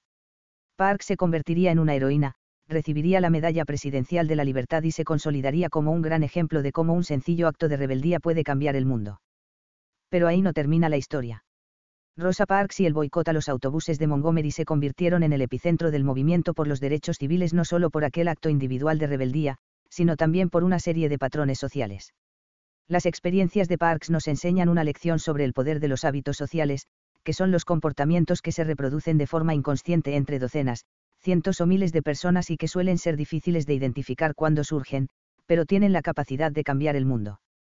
Los hábitos sociales son los que inundan las calles de manifestantes que tal vez no se conocen entre sí, los cuales quizá. 201. Marchan por razones distintas pero se mueven en la misma dirección. Los hábitos sociales explican por qué algunas iniciativas se convierten en movimientos que cambian el mundo, mientras que otras no echan raíces. Y la razón por la cual los hábitos sociales son tan importantes es porque, en la base de cualquier movimiento, ya sea una revolución a gran escala o una mera fluctuación entre feligreses en una iglesia, hay un proceso de tres partes, cuatro, que los historiadores y sociólogos afirman que aparece una y otra vez, los movimientos empiezan por los hábitos sociales de amistad y los fuertes vínculos entre personas que se conocen bien. Crecen por los hábitos de una comunidad y los vínculos débiles que unen a los vecindarios y los clanes. Y se mantienen porque los líderes del movimiento infunden a los participantes nuevos hábitos que generan una sensación fresca de identidad y sentido de pertenencia. Por lo general, solo cuando se cumplen las tres partes del proceso los movimientos son capaces de impulsarse a sí mismos y llegar a las grandes masas. Hay otras recetas para lograr cambios sociales con éxito, así como cientos de detalles que difieren según las épocas y las luchas. Pero entender cómo funcionan los hábitos sociales ayuda a entender por qué Montgomery y Rosa Parks se convirtieron en catalizadores de una cruzada por los derechos civiles. Era posible que aquel acto de rebeldía de Parks en un día de invierno pasara desapercibido. Pero los hábitos intervinieron, y entonces ocurrió algo sorprendente. Rosa Parks no fue la primera pasajera negra en romper la ley de segregación racial en Montgomery. Ni siquiera fue la primera en hacerlo aquel año. En 1946, a Geneva Johnson la arrestaron por contestarle a un conductor de autobús de Montgomery, 5, con respecto a los asientos. En 1949, a Viola Witte, Katie Wingfield y dos niños los arrestaron por sentarse en la sección para pasajeros blancos y negarse a cambiarse de lugar, 6. Ese mismo año, a dos adolescentes que venían de visita de Nueva Jersey, donde los autobuses estaban integrados, los arrestaron y encarcelaron después de romper la ley por sentarse junto a un hombre y un niño blancos, 7. En 1952, un policía de Montgomery disparó y mató a un hombre que estaba discutiendo con un conductor de autobús. Y, en 1955, apenas meses antes de que Rosa Parks terminara en la cárcel, a Claudette Calvan y Mary Louise Smith las arrestaron. 202 en incidentes separados por negarse a cederles sus asientos a pasajeros blancos. No obstante, ninguno de esos arrestos detonó boicots. En ese entonces no había muchos activistas en Montgomery, me explicó Taylor Branch, historiador especializado en derechos civiles y ganador del premio Pulitzer. La gente no asistía a protestas o marchas. El activismo era exclusivo de los tribunales y no algo que la gente común hiciera. Por ejemplo, cuando el joven Martin Luther King Jr. llegó a Montgomery en 1954, un año antes del arresto de Parks, observó que la mayoría de la población negra de la ciudad aceptaba la segregación, sin oponer resistencia aparente. No solo parecía que se resignaban a la segregación como tal, sino que también aceptaban los abusos y la indignación que ésta conllevaba. 8. Entonces, ¿por qué cambiaron las cosas con el arresto de Parks? Una explicación es que el clima político estaba cambiando. El año anterior, la Corte Suprema de Estados Unidos falló en el caso Brown contra el Consejo de Educación y determinó que la segregación era ilegal en las escuelas públicas, seis meses antes del arresto de Parks, la Corte emitió lo que se conocería como Brown II, la orden de que la integración escolar procediera con, absoluta celeridad intencional. En todo el país se respiraban los aires de cambio. No obstante, eso no basta para explicar por qué en Montgomery fue donde explotó la lucha por los derechos civiles. Claudette Calvan y Mary Louise Smith fueron arrestadas poco después del fallo en el caso Brown contra el Consejo de Educación, pero eso no detonó la protesta. Para muchos residentes de Montgomery, Brown era la abstracción de un tribunal lejano y no quedaba claro cuál sería su impacto a nivel local. Montgomery no era como Atlanta, Austin u otras ciudades donde el progreso parecía posible. Montgomery era un lugar bastante desagradable, me dijo Branch. El racismo estaba muy arraigado. Sin embargo, el arresto de Parks detonó algo inusual en la ciudad a diferencia de otras personas que habían sido encarceladas por violar la ley de segregación racial en los autobuses, Rosa Parks era muy respetada y apreciada por la comunidad. Por tanto, el arresto detonó una serie de hábitos sociales, los hábitos de la amistad, que dieron pie a una protesta inicial. La pertenencia de Parks a docenas de redes sociales en todo Montgomery permitió que sus amistades reaccionaran antes de que se asentara la habitual apatía de la comunidad. 203. En ese entonces, la vida civil de Montgomery estaba dominada por cientos de pequeños grupos que conformaban el tejido social de la ciudad. La guía de organizaciones civiles y sociales era casi del mismo grosor que el listín telefónico. Al parecer todos los adultos, sobre todo adultos negros, pertenecían a algún tipo de club, iglesia, grupo social, centro comunitario o asociación de vecinos, y con frecuencia a más de uno. Y, en el interior de esas redes sociales, Rosa Parks era especialmente conocida y valorada. Rosa Parks fue uno de esos casos peculiares donde todos coinciden en que dio más de lo que recibió a cambio, escribió Branch en su historia del movimiento por los derechos civiles, titulada Parting the Waters. Su personalidad representaba uno de esos picos particularmente altos en la gráfica de la naturaleza humana que contrarrestaba al menos a una docena de sociópatas, 9. Las incontables amistades de Parks y sus afiliaciones cruzaban las fronteras raciales y económicas de la ciudad. Era secretaria de la delegación local de la Asociación Nacional para el Progreso de las Personas de Color, NACP, por sus siglas en inglés, asistía a la iglesia metodista y ayudaba a dirigir una organización juvenil de la iglesia luterana cercana a su casa. También pasaba algunos fines de semana haciendo trabajo voluntario en un albergue y otros en un club de botánica, y los miércoles por la noche solía juntarse con un grupo de mujeres que tejían mantas para el hospital local. Asimismo, hacía ropa para familias pobres y ofrecía servicios de costura para jóvenes blancas adineradas. Estaba tan involucrada con la comunidad que, de hecho, su esposo se quejaba de que Parks comía más en casa ajena que en la propia. Según los sociólogos, la mayoría de las personas tiene amistades que se parecen a ellas. Quizá tengamos algunos conocidos más adinerados, unos cuantos más pobres y otros de distintas razas, pero, en términos generales, tendemos a entablar relaciones más profundas con gente que se ve como nosotros, gana más o menos la misma cantidad de dinero y proviene de un contexto similar al nuestro. Sin embargo, Parks tenía amistades en todas las jerarquías sociales y económicas. Tenía lo que los sociólogos denominan, vínculos sólidos, o relaciones de primera mano con docenas de grupos de todo Montgomery que no solían relacionarse entre sí. Esto fue absolutamente clave, explicó Branch. Rosa Parks trascendía las estratificaciones sociales de la comunidad negra y de Montgomery en su totalidad se llevaba bien con obreros y con profesores universitarios. 204. Y el poder de esas amistades se hizo evidente cuando Parks terminó en la cárcel. Rosa Parks llamó a casa de sus padres desde la comisaría de policía. Estaba aterrada, y su madre, quien no tenía idea de qué hacer, empezó a repasar mentalmente el listado de amistades de Parks para encontrar a alguien que pudiera ayudarlas. Llamó entonces a la esposa de Ed Nixon, ex jefe de la filial de NAACP en Montgomery, quien quizá las ayudaría. La esposa de Nixon, a su vez, llamó a su marido y le dijo que Parks necesitaba que la sacaran de la cárcel. Nixon accedió de inmediato a ayudarla y contactó a un abogado blanco llamado Clifford Dare, quien también conocía a Parks porque había confeccionado vestidos para sus tres hijas. Nixon y Dare fueron a la cárcel, pagaron la fianza y llevaron a Parks a su casa. Habían estado buscando el caso perfecto para desafiar las leyes de segregación en Montgomery y sentían que esta era su oportunidad, así que le preguntaron a Park si estaría dispuesta a permitirles rebatir su arresto en los tribunales. El esposo de Park se oponía a la idea. Los blancos te van a matar, 10, Rosa, le dijo.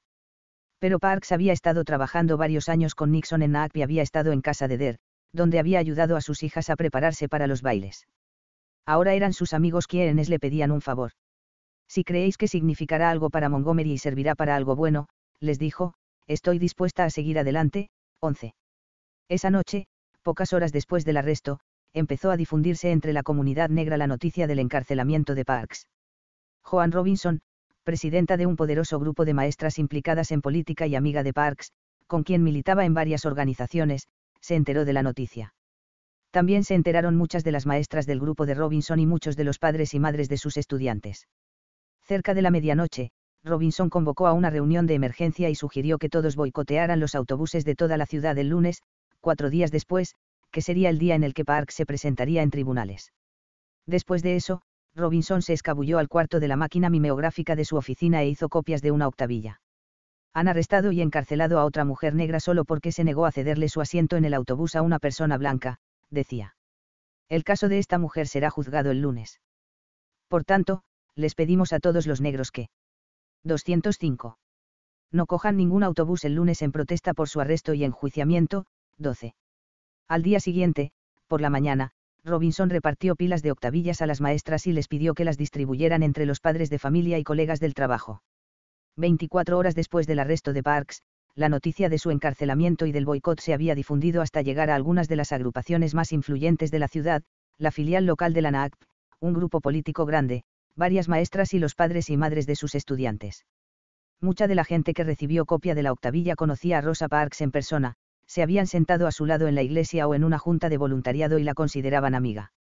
La amistad conlleva cierto instinto natural, cierta empatía que nos impele a luchar por alguien a quien apreciamos cuando se le ha tratado de forma injusta. Los estudios demuestran que la gente no tiene dificultades para ignorar los malestares ajenos, pero, cuando se trata de alguien querido, la indignación basta para sobreponerse a la inercia que suele dificultar la organización de las protestas. Cuando las amistades de Park se enteraron de su arresto y del boicot, los hábitos sociales de la amistad, la inclinación natural de ayudar a alguien a quien respetamos, tomaron las riendas. Cualquiera de los arrestos previos pudo haber detonado el primer movimiento masivo en la era moderna de los derechos civiles. Pero todo empezó con Rosa Parks porque ella tenía extensas redes de amistades, diversas e interconectadas, cuando la arrestaron, sus amigos respondieron como suelen responder los amigos, siguiendo los hábitos sociales de la amistad y accediendo a demostrarle su apoyo. Aún así, pocos esperaban que la protesta trascendiera el boicot de un día. En todo el mundo surgen protestas repentinas a diario, y casi todas se esfuman con la misma rapidez. Nadie tiene suficientes amistades como para cambiar el mundo.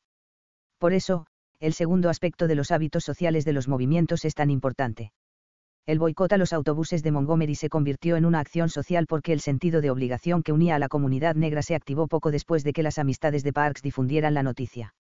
Gente que apenas conocía a Parks decidió participar por presión social, una influencia conocida como, el poder de los vínculos débiles, la cual dificultaba que se mantuvieran al margen. 206. 2. Imagina por un instante que eres un ejecutivo consolidado en una empresa próspera. Tienes éxito y eres apreciado. Has pasado años construyendo tu reputación en el interior de la compañía y cultivando una red de amistades a la que puedes recurrir cuando necesitas clientes, consejo e información sobre la industria. Vas a la iglesia, al gimnasio y al club de campo, además de pertenecer a la asociación local de exalumnos de tu universidad. Te respetan y piden con frecuencia que te unas a diversos comités cuando la gente de tu comunidad se entera de alguna oportunidad de negocios, suelen comunicártela. Ahora imagina que recibes una llamada. Es otro ejecutivo de nivel medio, como tú, que trabaja en una empresa próspera, pero que está buscando cambiar de trabajo. Te pide que lo recomiendes a tu jefe. Si la persona al teléfono es un desconocido, la decisión es fácil. ¿Por qué arriesgarías tu posición en el interior de la empresa recomendando a alguien que no conoces? Sin embargo, si la persona al otro lado del teléfono es un amigo cercano, también es una decisión sencilla. Claro que lo ayudarás, pues para eso están los amigos. Ahora bien, ¿qué pasa si la persona al teléfono no es propiamente un gran amigo, pero tampoco un desconocido? Quizá tenéis amistades en común, pero no lo conoces muy bien. Pones las manos en el fuego por el cuando tu jefe te pregunte si vale la pena entrevistarlo. Dicho de otro modo, cuánta de tu reputación y energía estarías dispuesto a invertir en ayudar al amigo de un amigo a conseguir trabajo. A finales de los años 60, un estudiante de doctorado de Harvard llamado Mark Granovetter se dedicó a contestar a esa pregunta, para lo cual estudió cómo 282 hombres habían encontrado su 13 trabajo actual. Averiguó cómo se enteraron del puesto, a quién llamaron en busca de recomendaciones, los métodos que usaron para conseguir la entrevista y, sobre todo, quién les había echado la mano. Como era de esperar, descubrió que, cuando quienes buscaban trabajo pedían ayuda a extraños, estos los rechazaban. Cuando se acercaban a sus amigos, en cambio, estos los ayudaban. No obstante, lo más sorprendente fue la frecuencia con la que los solicitantes recibieron ayuda de conocidos, amigos de amigos, gente que no era desconocida, pero tampoco cercana. Granovetter denominó estas relaciones, vínculos débiles, pues representan los vínculos que conectan a la 207 gente que tiene conocidos en común y que comparte redes sociales, pero que no está conectada por lazos sólidos de amistad. De hecho, Granovetter descubrió que, para obtener un empleo, los vínculos débiles solían ser más importantes que los vínculos sólidos, pues los vínculos débiles nos dan acceso a redes sociales a las que de otro modo no entraríamos. Muchos de los sujetos que Granovetter estudió se habían enterado de las oportunidades laborales a través de vínculos débiles y no por sus amistades más cercanas, lo cual tiene sentido porque solemos hablar con nuestras amistades más cercanas con bastante frecuencia o trabajamos con ellas o leemos los mismos medios. Cuando ellas se enteran de una nueva oferta laboral, es probable que nosotros ya nos hayamos enterado también.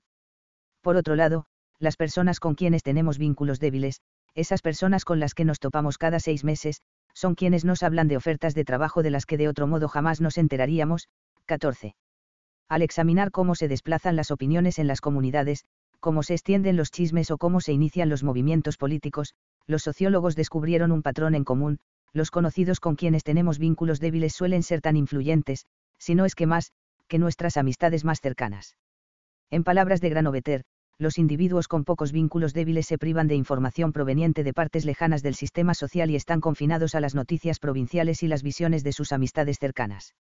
Esta privación no solo los aísla de las ideas y modas más recientes, sino que los pone en una posición desfavorable en el mercado laboral, donde el crecimiento puede depender, de enterarse de oportunidades de trabajo en el momento preciso.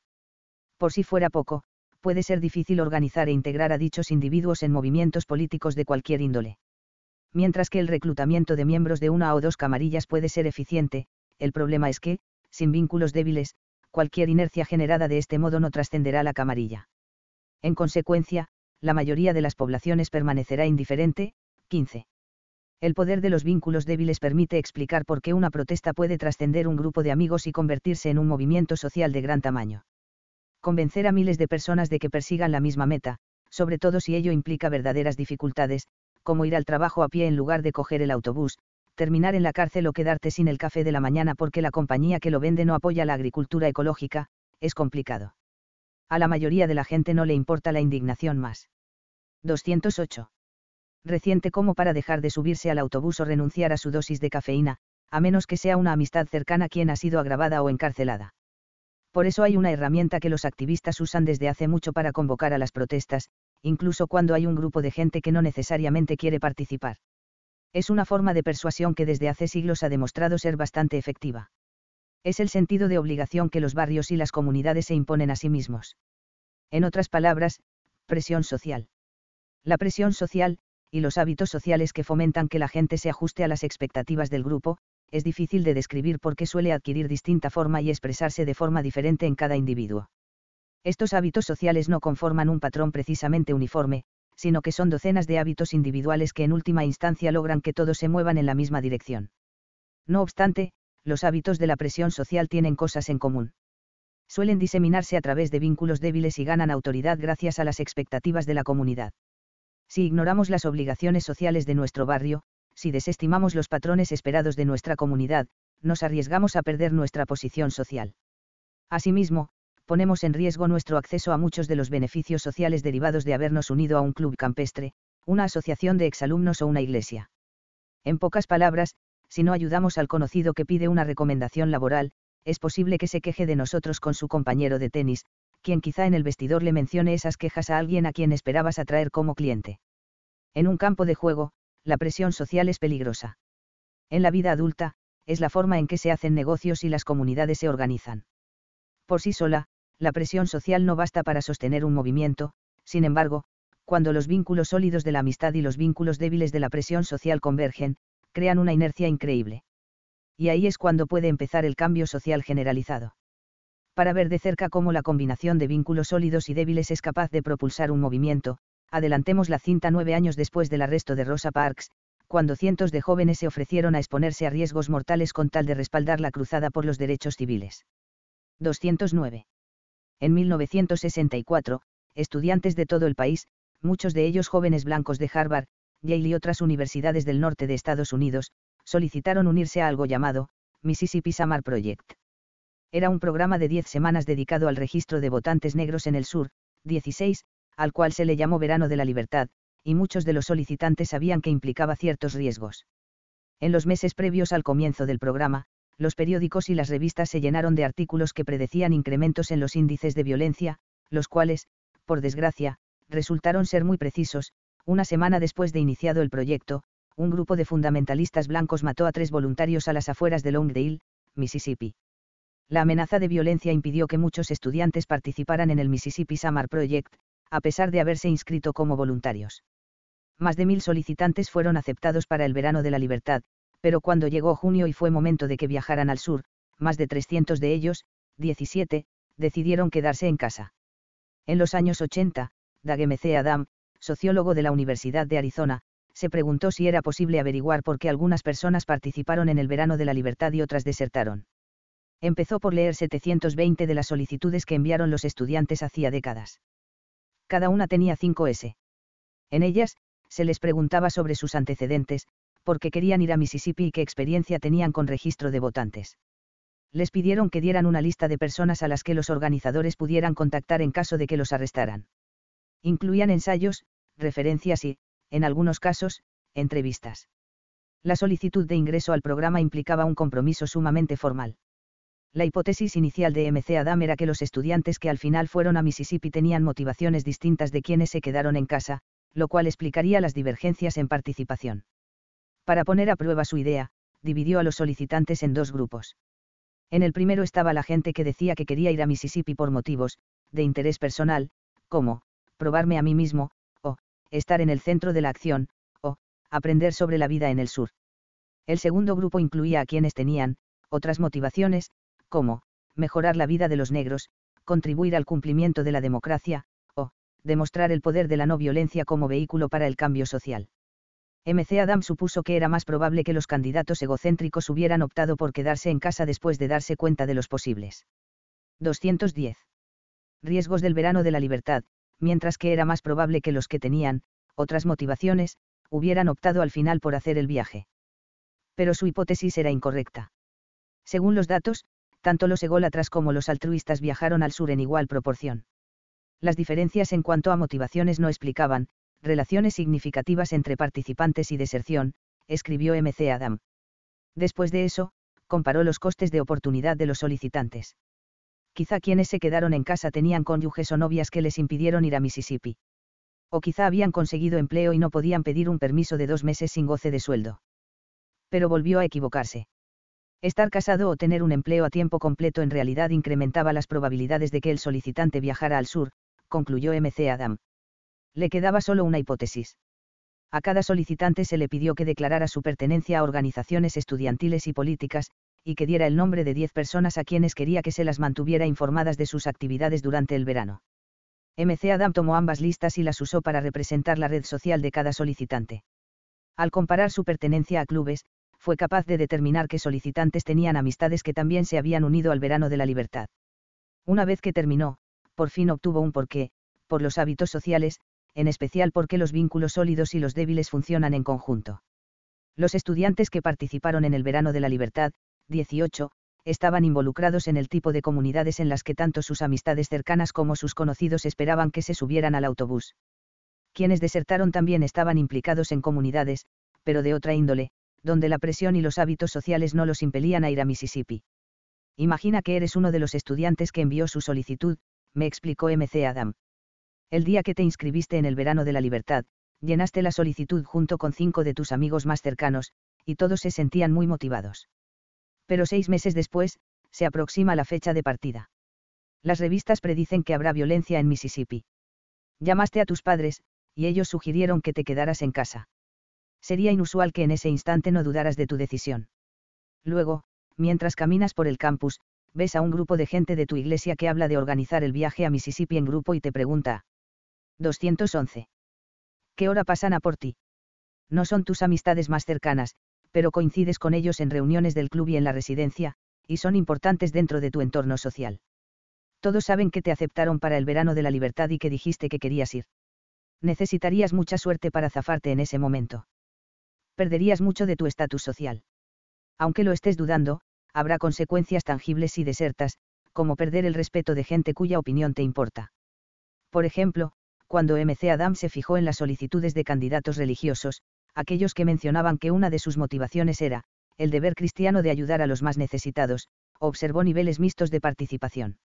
No obstante, entre los solicitantes que mencionaban su orientación religiosa y pertenecían a organizaciones religiosas, MC Adam descubrió que todos y cada uno de ellos había ido a Mississippi. Una vez que las comunidades se enteraron de que los habían aceptado para el verano de la libertad, les fue imposible desertar. 19. Por otro lado, examinó las redes sociales de los solicitantes que fueron aceptados en el programa pero que no fueron a Mississippi, quienes también pertenecían a organizaciones universitarias y clubes, y también le daban importancia a su posición dentro de esas comunidades. Sin embargo, las organizaciones a las que pertenecían, el periódico de la universidad, la asociación estudiantil, grupos académicos y fraternidades, tenían expectativas distintas. En el interior de esas comunidades, el estatus de quien desertara del verano de la libertad no estaba en riesgo. Al enfrentar la posibilidad de un arresto, o algo peor, en Mississippi, es probable que la mayoría de los estudiantes titubeara. No obstante, algunos pertenecían a comunidades donde los hábitos sociales, las expectativas de sus amigos y la presión social de los conocidos, los impulsaban a participar, así que, a pesar de las dudas, compraron su billete de autobús. Otros, que también creían en los derechos civiles, pertenecían a comunidades donde los hábitos sociales apuntaban a una dirección distinta, así que tal vez pensaron, quizás sería mejor quedarme en casa. En la mañana, antes de pagar la fianza de Rosa Parks, Ed Nixon llamó al nuevo ministro de la Iglesia Bautista de Dexter Avenue, Martin Luther King Jr. Eran poco más de las cinco, pero Nixon ni siquiera lo saludó ni le preguntó si había despertado a la bebé de dos semanas cuando éste contestó, simplemente le informó del arresto de Parks y le contó cómo la habían. 212.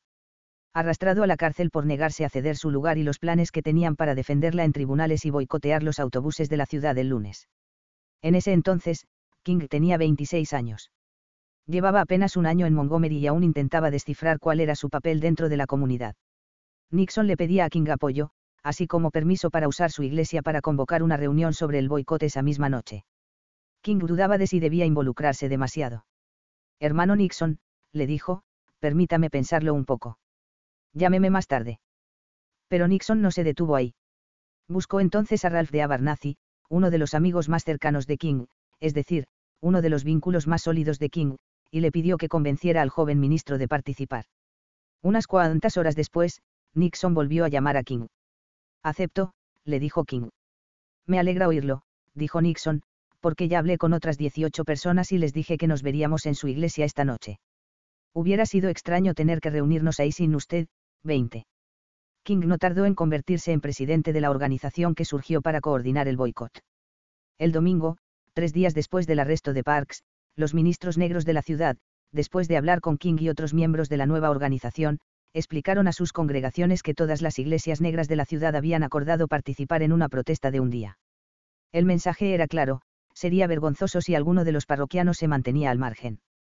Ese mismo día, el Advertiser, el periódico de la ciudad, publicó un artículo sobre, una reunión ultrasecreta en la que los negros de Montgomery planearon un boicot a los autobuses de la ciudad el lunes, 21. El periodista había conseguido octavillas que las señoras blancas habían arrebatado a sus sirvientas. Los barrios negros, nadaban en miles de copias, de dichas octavillas, según explicaba el artículo, y se anticipaba que todos los ciudadanos negros participarían. Antes de la publicación del artículo, solo las amistades de Parks, los ministros y los organizadores del boicot se habían comprometido públicamente a participar en la protesta, sin embargo, una vez que la población negra leyó el artículo, dio por sentado, igual que los lectores blancos, que todos los demás participarían también.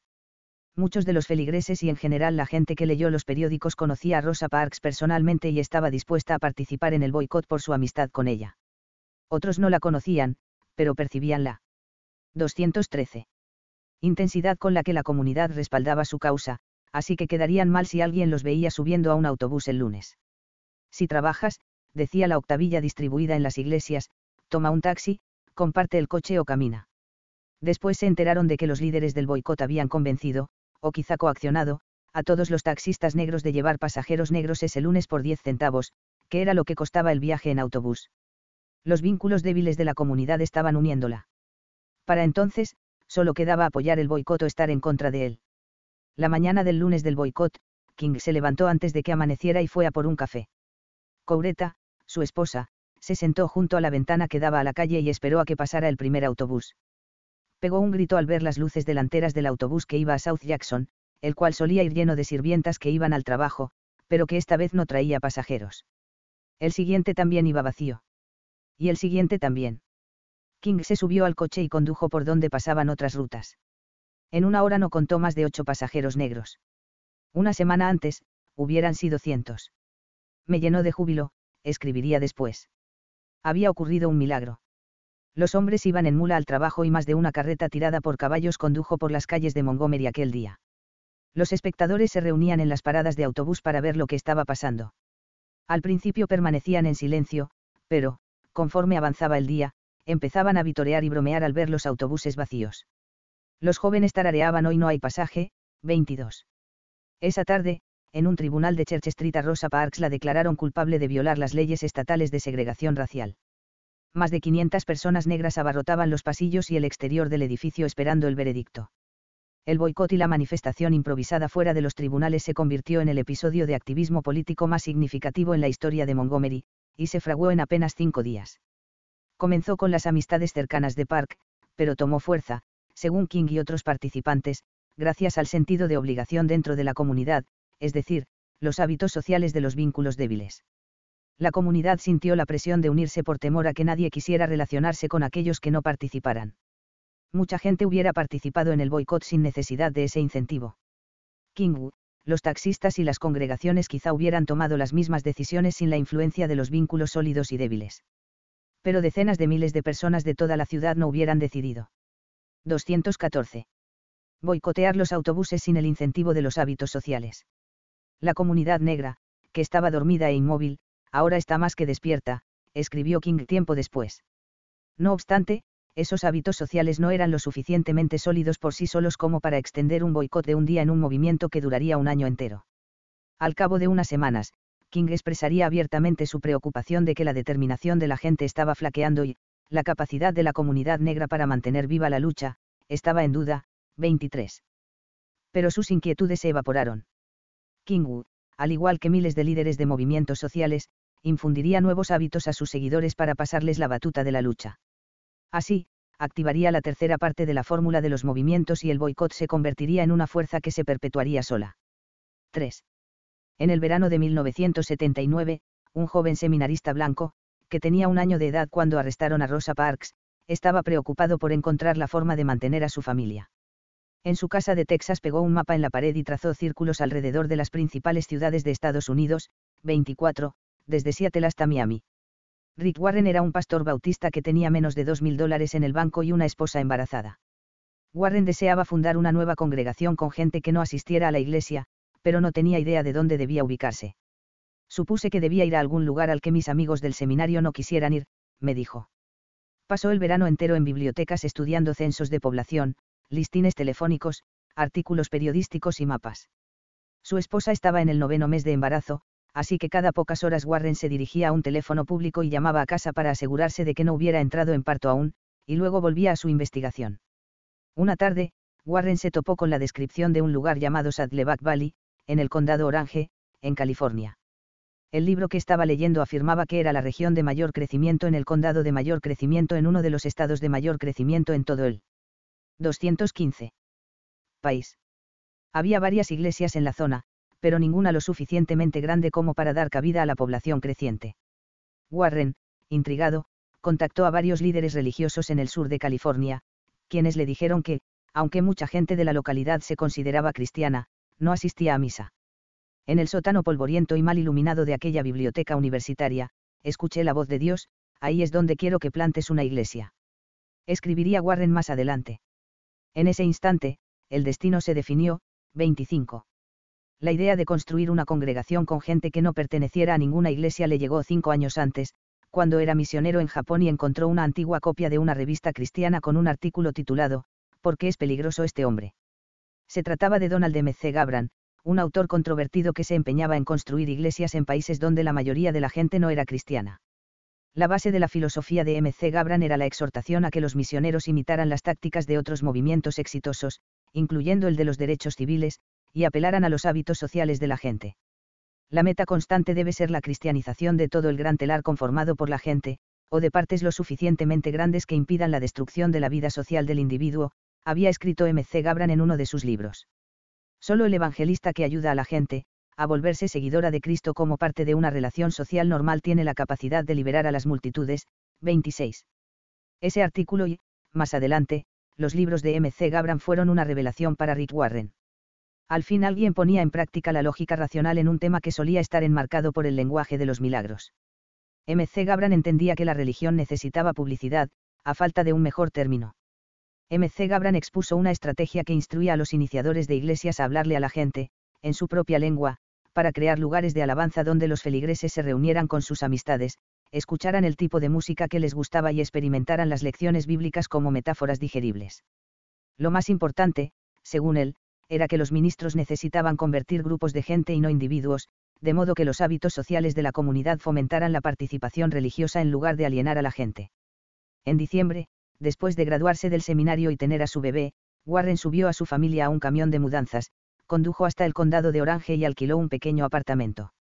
Su primer grupo de oración atrajo a siete personas y tuvo lugar en el salón de su casa. 216. Treinta años después, Saddleback Church es uno de los ministerios más grandes del mundo, con más de 20.000 parroquianos que visitan su campus de casi 50 hectáreas, y sus ocho campus secundarios, cada semana. Una vida con propósito, uno de los libros de Warren, ha vendido más de 30 millones de copias y se ha consolidado como uno de los mayores éxitos de ventas en la historia, y miles de iglesias han imitado sus métodos. Warren fue elegido para realizar la invocación durante la inauguración del presidente Obama y se le considera uno de los líderes religiosos más influyentes del planeta. La raíz del crecimiento y el éxito de su iglesia es la creencia fundamental en el poder de los hábitos sociales.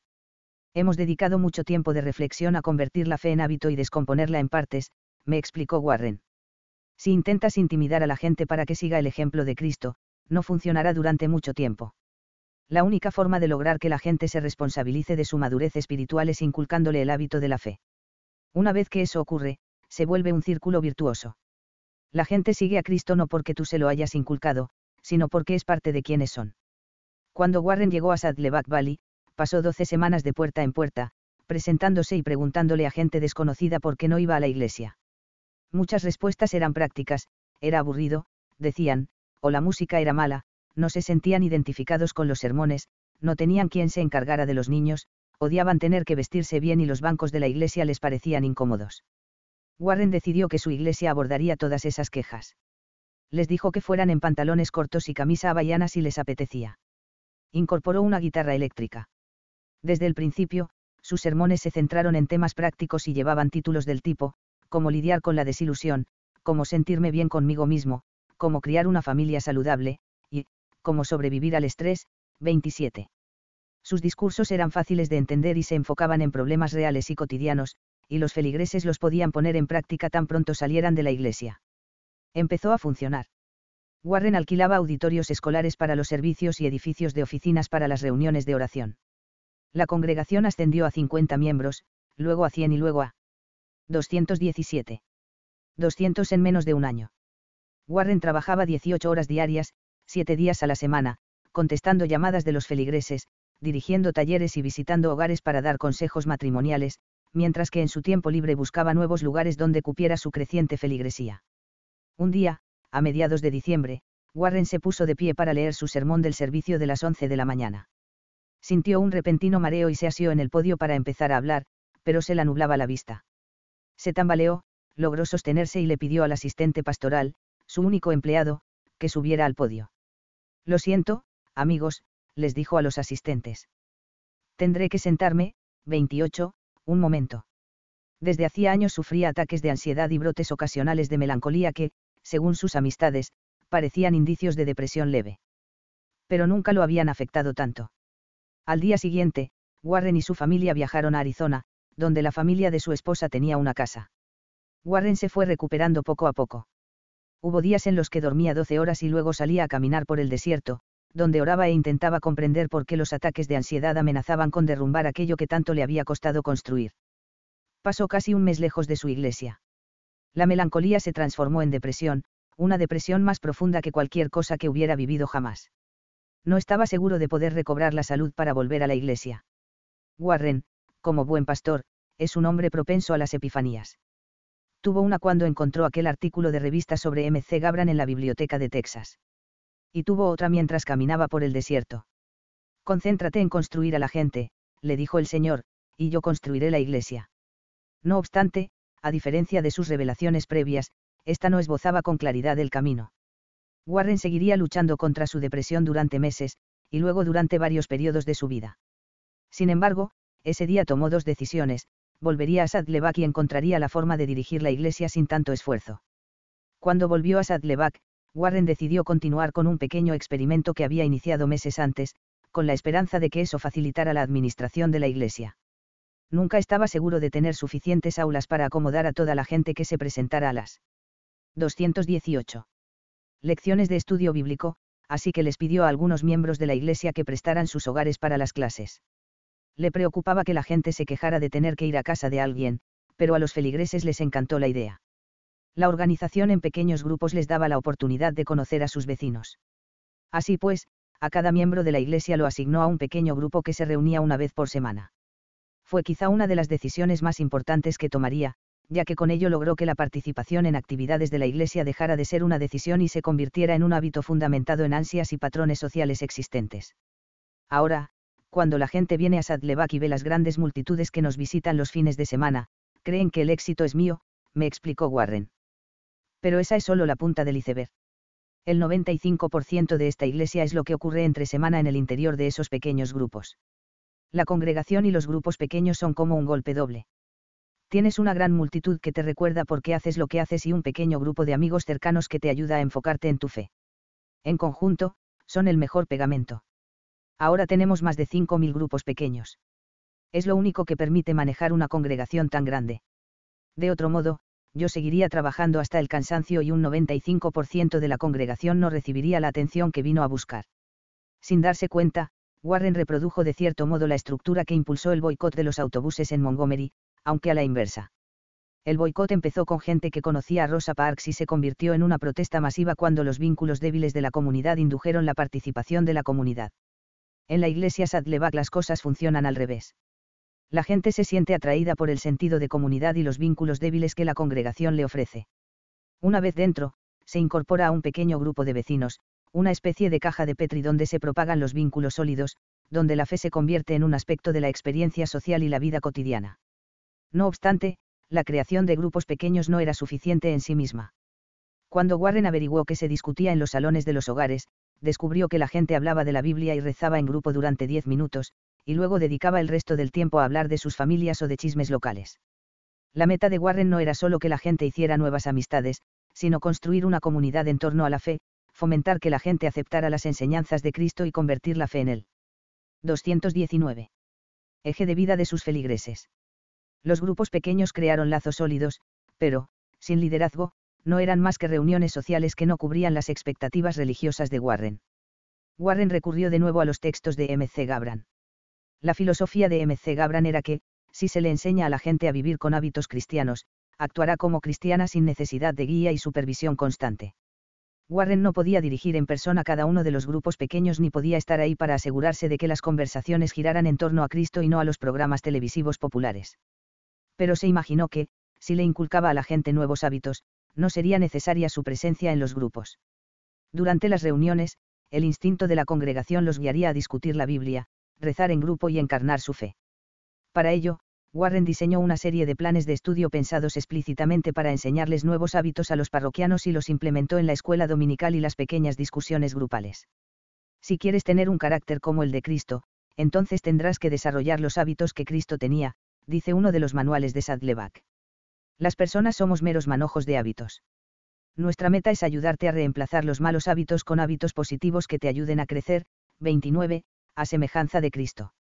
A todos los miembros de Sadleback se les pide que firmen una tarjeta de compromiso de madurez, en la que prometen apegarse a tres hábitos, dedicar tiempo diario a la reflexión y la plegaria, donar el diezmo, 10% de sus ingresos, a la iglesia y pertenecer a un grupo pequeño. Inculcar hábitos nuevos se ha convertido en una de las finalidades de la iglesia. Una vez que lo hacemos, la responsabilidad de crecimiento espiritual ya no radica en mí, sino en ti. Te damos la receta, me explicó Warren. No necesitamos guiarte porque te guías a ti mismo. Estos hábitos se convierten en una nueva identidad personal y, para entonces, solo nos queda apoyarte y no entorpecer tu camino. 30. Warren intuyó que podía hacer crecer su iglesia del mismo modo en que Martin Luther King hizo crecer el boicot, con ayuda de la mezcla de vínculos sólidos y débiles. Sin embargo, transformar su iglesia en un movimiento, y que llegara a 20.000 parroquianos y miles de pastores, requería algo más, algo que le infundiera la capacidad de autoperpetuación. Warren necesitaba enseñarles a los feligreses hábitos que les permitieran vivir en la fe, pero no por sus vínculos, sino porque es un reflejo de quiénes son. 220. Ese es el tercer aspecto que explica cómo los hábitos sociales impulsan los movimientos, para que una idea trascienda una comunidad, debe adquirir una cualidad de autopropulsión y la forma más segura de lograrlo es darle a la gente nuevos hábitos que le ayuden a descifrar por sí sola qué camino tomar. A medida que el boicot a los autobuses pasó de ser cosa de unos días a durar una semana, luego dos semanas, luego un mes y luego dos meses, el compromiso de la comunidad negra de Montgomery empezó a flaquear. El comisionado de policía, basándose en una norma que exigía a los taxistas que cobraran una tarifa mínima, amenazó con arrestarlos si les hacían descuento a los pasajeros negros al llevarlos al trabajo. La respuesta de los líderes del boicot consistió en reunir a 200 voluntarios que viajaran en coches compartidos. La policía empezó entonces a multar y acosar a la gente en los puntos de encuentro de los viajes compartidos, por lo que los conductores empezaron a desertar. Se iba haciendo cada vez más difícil conseguir transporte, escribiría King más tarde. Las quejas iban en aumento. Desde que amanecía hasta que anochecía, mi teléfono y el timbre de mi casa no dejaban de sonar. Empecé a dudar de la capacidad de la comunidad negra para mantenerse en pie de lucha. 31. Una noche, mientras King predicaba en la iglesia, uno de los acomodadores corrió al podio a darle un mensaje urgente. Había estallado una bomba en su casa, y su esposa y su hija estaban dentro. King volvió a casa a toda prisa, donde lo recibió una multitud de varios cientos de personas blancas, así como el alcalde y el jefe de policía. Su familia estaba a salvo, pero las ventanas frontales de la casa se habían hecho añicos y había un gran agujero en el porche. Si alguien hubiera estado en las estancias delanteras de la casa cuando estalló la bomba, le hubiera costado la vida. Mientras King evaluaba los daños, iban llegando más y más personas. La policía pidió a la multitud que se dispersara. Alguien golpeó a un policía. Una botella voló por los aires. Uno de los policías arremetió con la porra. El jefe de policía, quien dos meses antes declaró públicamente su apoyo al Consejo de Ciudadanos Blancos, un grupo claramente racista, apartó a King y le pidió que hiciera algo, lo que fuera, para impedir que se desatara una revuelta. King se dirigió al porche de su casa. No hagáis nada impulsivo, gritó a la multitud. No esgrimáis las armas. Quien a hierro mata, a hierro muere, 32. 221. La multitud se apaciguó. Debemos amar a nuestros hermanos blancos, sin importar lo que nos hagan, dijo. Debemos hacerles saber que los amamos. Jesús sigue clamando en palabras que hacen eco a través de los siglos, amad a vuestros enemigos, bendecid a los que os maldicen, haced bien a los que os aborrecen era el mensaje de no violencia que King había predicado cada vez con más fuerza en las últimas semanas. El tema, basado en los textos de Gandhi y los sermones de Jesús, era en muchos sentidos un argumento que la congregación no había oído antes en este contexto, la súplica de un activismo no violento, de inmenso amor y perdón hacia los atacantes, y la promesa de que eso traería consigo la victoria. Durante años, el movimiento por los derechos civiles se había mantenido activo gracias al lenguaje de las batallas y las luchas. Había contiendas y recaídas, triunfos y derrotas que requerían que todos refrendaran su compromiso con la lucha. King le dio a la gente una nueva visión. No era una guerra, según él. Era un abrazo. Asimismo, enmarcó el boicot con una mirada nueva y diferente. No se trataba solo de equidad en los autobuses, les dijo, era parte del plan de Dios, el mismo destino que había acabado con el colonialismo británico en la India y con la esclavitud en Estados Unidos, y que había hecho que Cristo muriera en la cruz para borrar nuestros pecados. Era una nueva fase de un movimiento que había comenzado hacía siglos. Y, como tal, requería reacciones nuevas, estrategias y comportamientos distintos. Requería que los participantes pusieran la otra mejilla. La gente podía mostrar su apoyo al adoptar los nuevos hábitos que King predicaba. Debemos confrontar el odio con amor, le dijo King a la multitud aquella noche de la explosión. Si me detienen, nuestra labor no se detendrá, pues lo que estamos haciendo es lo correcto. Lo que estamos haciendo es lo justo y Dios está de nuestro lado. Cuando terminó de hablar, la gente se dispersó y se fue a casa en silencio. Hola, gracias por escuchar el audiolibro. Recuerda seguir nuestro canal aquí en la plataforma. Hemos preparado un gráfico del libro, con los puntos clave y las ideas principales del autor. Haz clic en el enlace gráfico del libro, en la descripción ahora, y accede a un material ilustrado con pasos simples y fáciles para que sepas todo sobre el libro en minutos.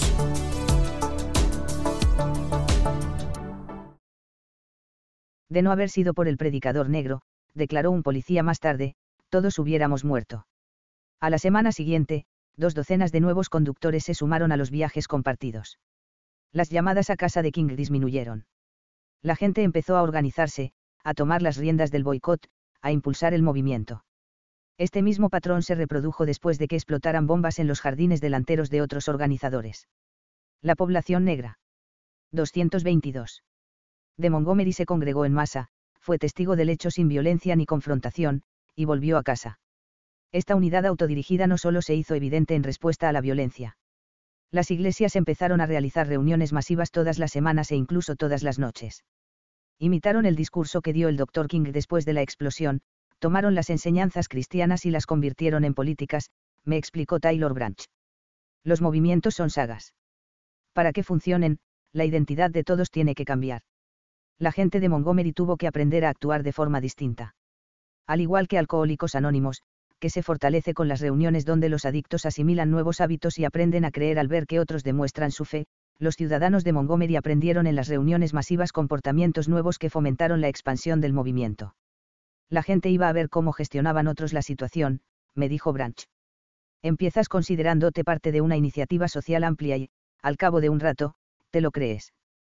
Cuando la policía de Montgomery recurrió a arrestos masivos para ponerle fin al boicot tres meses después de que empezara, la comunidad admitió la opresión.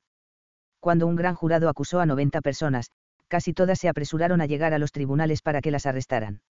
Algunas incluso fueron a la oficina del sheriff para preguntar si su nombre estaba en la lista y, se sentían desilusionados si no figuraban, escribiría King después. El pueblo que alguna vez estuvo azotado por el miedo se había transformado.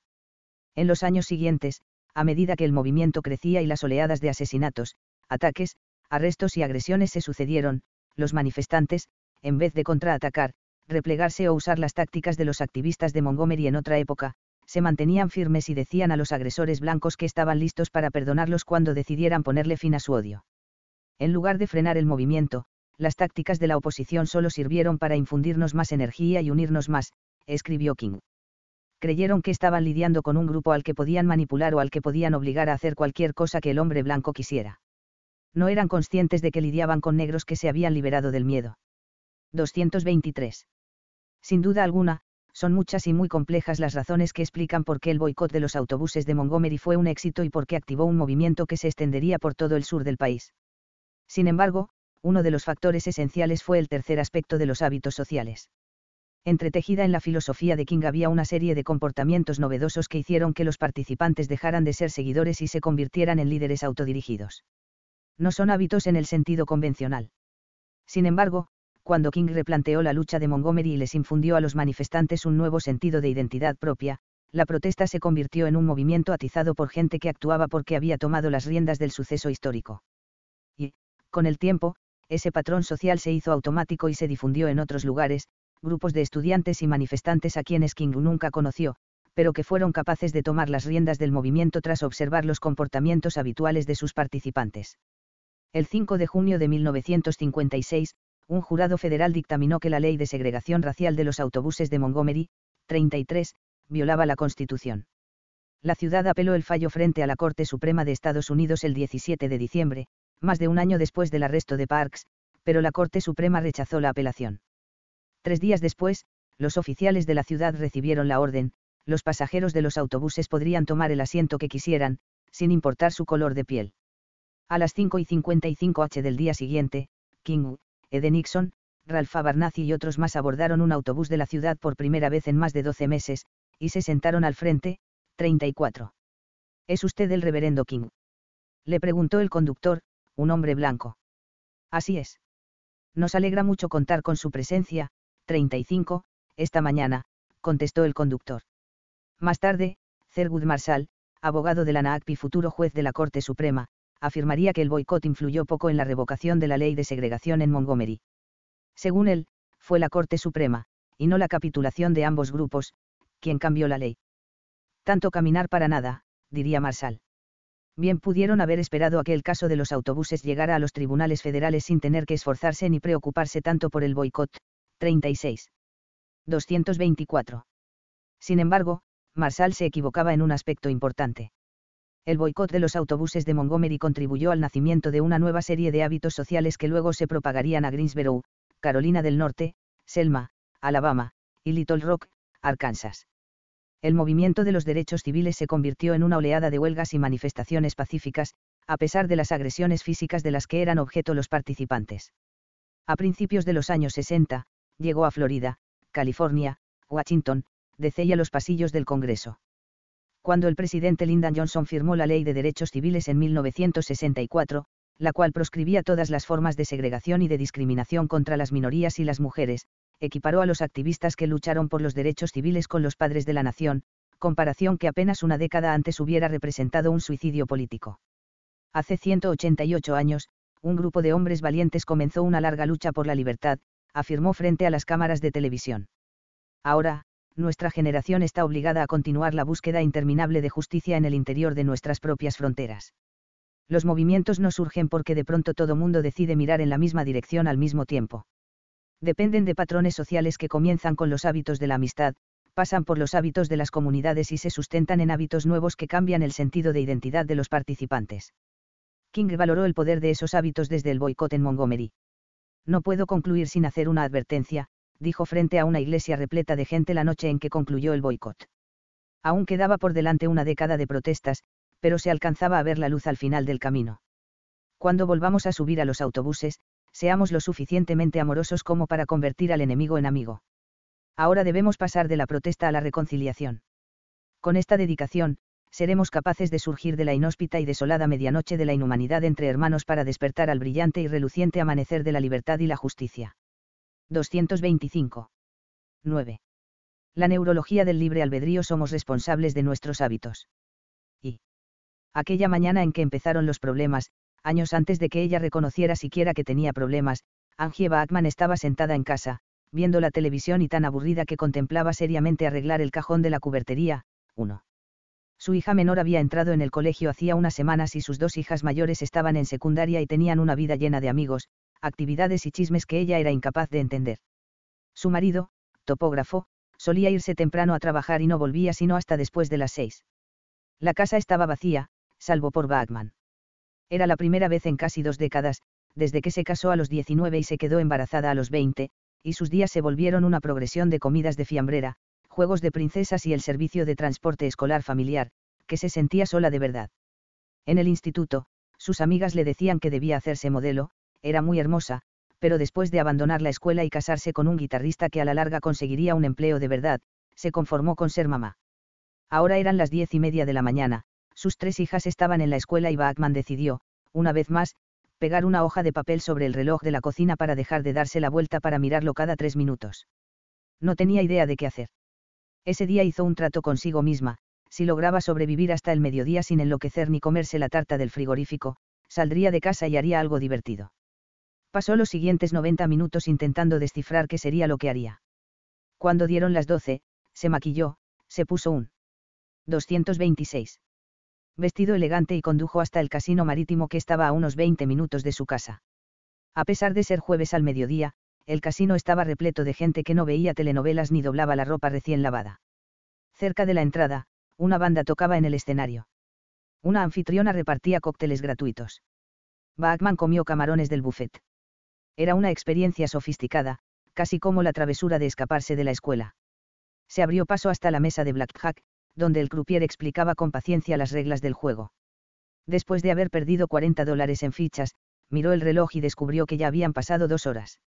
Necesitaba volver a casa cuanto antes e ir a recoger a su hija menor. Esa noche durante la cena, por primera vez en un mes, tuvo algo de que hablar que no fuera como superaba desde el sofá a los concursantes de El precio justo. El padre de Angie Bachman era un camionero que, a la mitad de su vida, se reinventó y se convirtió en un compositor medianamente famoso. Su hermano también se convirtió en compositor y había ganado varios premios. Bachman, por el contrario, era la hija a la que sus padres describían como, la que decidió ser mamá. Siempre me sentí como la que no tenía talento, me contó. Creo que soy lista, y sé que he sido una buena madre.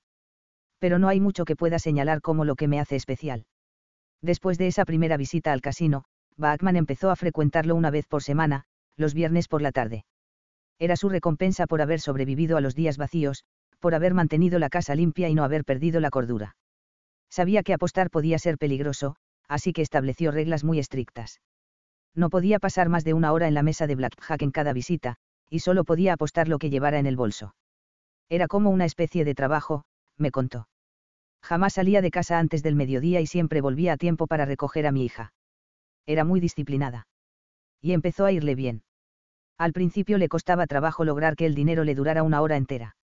No obstante, al cabo de seis meses había aprendido suficientes trucos, por lo que tuvo que ajustar sus reglas para permitirse turnos de dos o tres horas, y siempre salía del casino con algo de dinero en el bolsillo. Una tarde, se sentó en la mesa de Black con 80 dólares en el bolso y salió más tarde con 530, suficiente para ir al supermercado, pagar la factura del teléfono y guardar un poco para las vacas flacas. Para entonces, la empresa dueña del casino, Arras Entertainment, le enviaba a casa cupones de comida gratis en el buffet que le permitían invitar a su familia. 227. Cenar los sábados por la noche. Iowa, el estado en el que Bachman apostaba, había legalizado las apuestas hacía apenas unos cuantos años. Antes de 1989, los legisladores temían que las tentadoras cartas y los maliciosos dados fueran la perdición de algunos ciudadanos. Era una inquietud tan antigua como la nación misma. El juego, es hijo de la avaricia, hermano de la inequidad y padre de la malicia, escribió George Washington en 1783. Es un vicio que produce toda clase de males. En pocas palabras, pocos se benefician de tan abominable práctica, mientras que miles salen heridos. 2. Proteger a la gente de sus malos hábitos, y empezar por definir qué hábitos deben considerarse, malos, es una prerrogativa de la que los legisladores se han aprovechado sin pudor. La prostitución, los juegos de azar, la venta de licor en días de guardar, la pornografía, la usura y las relaciones sexuales fuera del matrimonio, o, en caso de gustos inusuales, dentro del matrimonio, son hábitos que varias legislaturas han regulado, prohibido o intentado disuadir con leyes estrictas, y, por lo común, poco efectivas. Cuando Iowa legalizó los casinos, los legisladores estaban tan preocupados que solo expidieron licencias a casinos marítimos y ordenaron que no se pudiera apostar más de 5 dólares por apuesta, con una pérdida máxima de 200 dólares por persona en cada visita. No obstante, al cabo de unos años, después de que algunos de los casinos del estado se trasladaron a Mississippi, donde no había límite en las apuestas, la legislatura de Iowa eliminó las restricciones. En 2010, las arcas del estado se hincharon con más de 269 millones de dólares, 3, en impuestos derivados de las apuestas. En el año 2000 los padres de Angie Bachman, fumadores de toda la vida, comenzaron a exhibir síntomas de afecciones pulmonares. Cada dos semanas, Bachman viajaba a Tennessee para visitarlos, hacer las compras y ayudarlos a preparar la cena. Cuando volvía a casa con su esposo y sus hijas, el tiempo que pasaba sola se volvía más descorazonador. A veces la casa permanecía en silencio todo el día, era como si, en su ausencia, sus amistades hubieran olvidado invitarla a hacer cosas y su familia hubiera encontrado la forma de arreglárselas sin ella. Bachman estaba preocupada por sus padres, molesta porque su esposo parecía más interesado en su trabajo que en ella y resentida con sus hijas porque no se daban cuenta de lo mucho que las necesitaba en ese momento, después de todos los sacrificios que hizo por ellas cuando eran pequeñas. Sin embargo, tan pronto entraba al casino, todas esas tensiones se disipaban. 228. Empezó a ir dos veces por semana cuando no estaba con sus padres, y luego todos los lunes, miércoles y viernes. Seguía teniendo reglas, pero para entonces ya llevaba años apostando y conocía bien los axiomas que regían las vidas de los jugadores profesionales. Jamás apostaba más de 25 dólares por mano y siempre jugaba dos manos a la vez. Tienes mejores probabilidades en una mesa con límite mayor que en una mesa con límite menor, me explico. Tienes que ser capaz de jugar incluso en los momentos difíciles en los que la suerte no está de tu lado. He visto gente entrar con 150 dólares y salir con 10.000. Sabía que podía lograrlo si seguía mis reglas. Lo tenía todo bajo control. Para entonces ya no tenía que detenerse a pensar en pedir otra carta o duplicar su apuesta, actuaba de forma automática, igual que Eugene Pauli, el hombre con amnesia que con el tiempo aprendió a elegir siempre el rectángulo de cartón correcto. En el año 2000, Bachman volvió un día a casa con 6.000 dólares, suficiente para pagar dos meses de alquiler y saldar las deudas de las tarjetas bancarias. En otra ocasión, salió con 2.000 dólares. A veces perdía, pero todo era parte del juego. Los jugadores experimentados saben que hay que caer para volver a levantarse. Con el tiempo, Arras le ofreció una línea de crédito para que no tuviera que llevar tanto efectivo encima. Otros jugadores la buscaban y se sentaban en su mesa porque se notaba que ella sabía lo que hacía. En el buffet, las anfitrionas la dejaban saltarse la fila. Sé jugar, me dijo. Sé que sueno como alguien que tiene un problema y se niega a reconocerlo, pero el único error que cometí fue no dejarlo. Mi habilidad para jugar no era el problema. A medida que las ganancias y las pérdidas se hacían más grandes, las reglas de Bachman se fueron flexibilizando. Un día perdió 800 dólares en una hora y luego ganó 1.200 en 40 minutos. Pero entonces la suerte la abandonó y salió de ahí con 4.000 dólares menos. En otra ocasión, perdió 3.500 por la mañana, ganó 5.000 antes de la una y perdió otros 3.000 por la tarde. El casino llevaba un registro de cuánto debía y cuánto había ganado, así que ella dejó de llevar la cuenta. Un día descubrió que no tenía suficiente dinero en su cuenta bancaria para pagar la luz. Pidió un pequeño préstamo a sus padres, y luego otro. Un mes les pidió 2.000 dólares, y al siguiente les pidió 2.500. No era gran cosa y ellos podían costearlo. Bachman nunca tuvo problemas de alcoholismo o drogadicción. Era una mamá normal, con los mismos altibajos que cualquiera. Por tanto, la compulsión de apostar que sentía, el ansia constante que le causaba. 229. Distracción o irritación en días en los que no iba al casino, la incapacidad para pensar en otra cosa, la emoción que le generaba una buena racha, la cogió completamente desprevenida. Era una sensación nueva, tan inesperada que en realidad no se dio cuenta de que era un problema hasta que se apoderó de su vida. Al mirar atrás, parece que no hubo una frontera clara. Un día todo era diversión, pero al siguiente era algo incontrolable. En 2001, iba al casino todos los días. Iba si se peleaba con su esposo o sentía que sus hijas no la valoraban. Una vez en la mesa, se sentía anestesiada y emocionada a la vez, y sus ansiedades se hacían tan nimias que parecían imperceptibles. La embriaguez causada por las victorias era inmediata, y el dolor de perderse esfumaba pronto. ¿Quieres ser la mandamás? Le dijo su madre cuando Bachman la llamó para pedirle prestado más dinero. No dejas de apostar porque lo que te gusta es llamar la atención. Pero no era eso, precisamente. Simplemente quería sentir que era buena para algo, me explicó. Era lo único que había hecho en la vida para lo que parecía tener habilidades. En el verano de 2001, las deudas de Bachman ascendieron a 20.000 dólares. Le había ocultado sus pérdidas a su esposo, sin embargo, cuando su madre por fin dejó de prestarle dinero, Bachman se derrumbó y lo confesó todo. Contrataron un abogado especializado, rompieron sus tarjetas de crédito y se sentaron a la mesa de la cocina a idear un plan para llevar una vida más austera y responsable.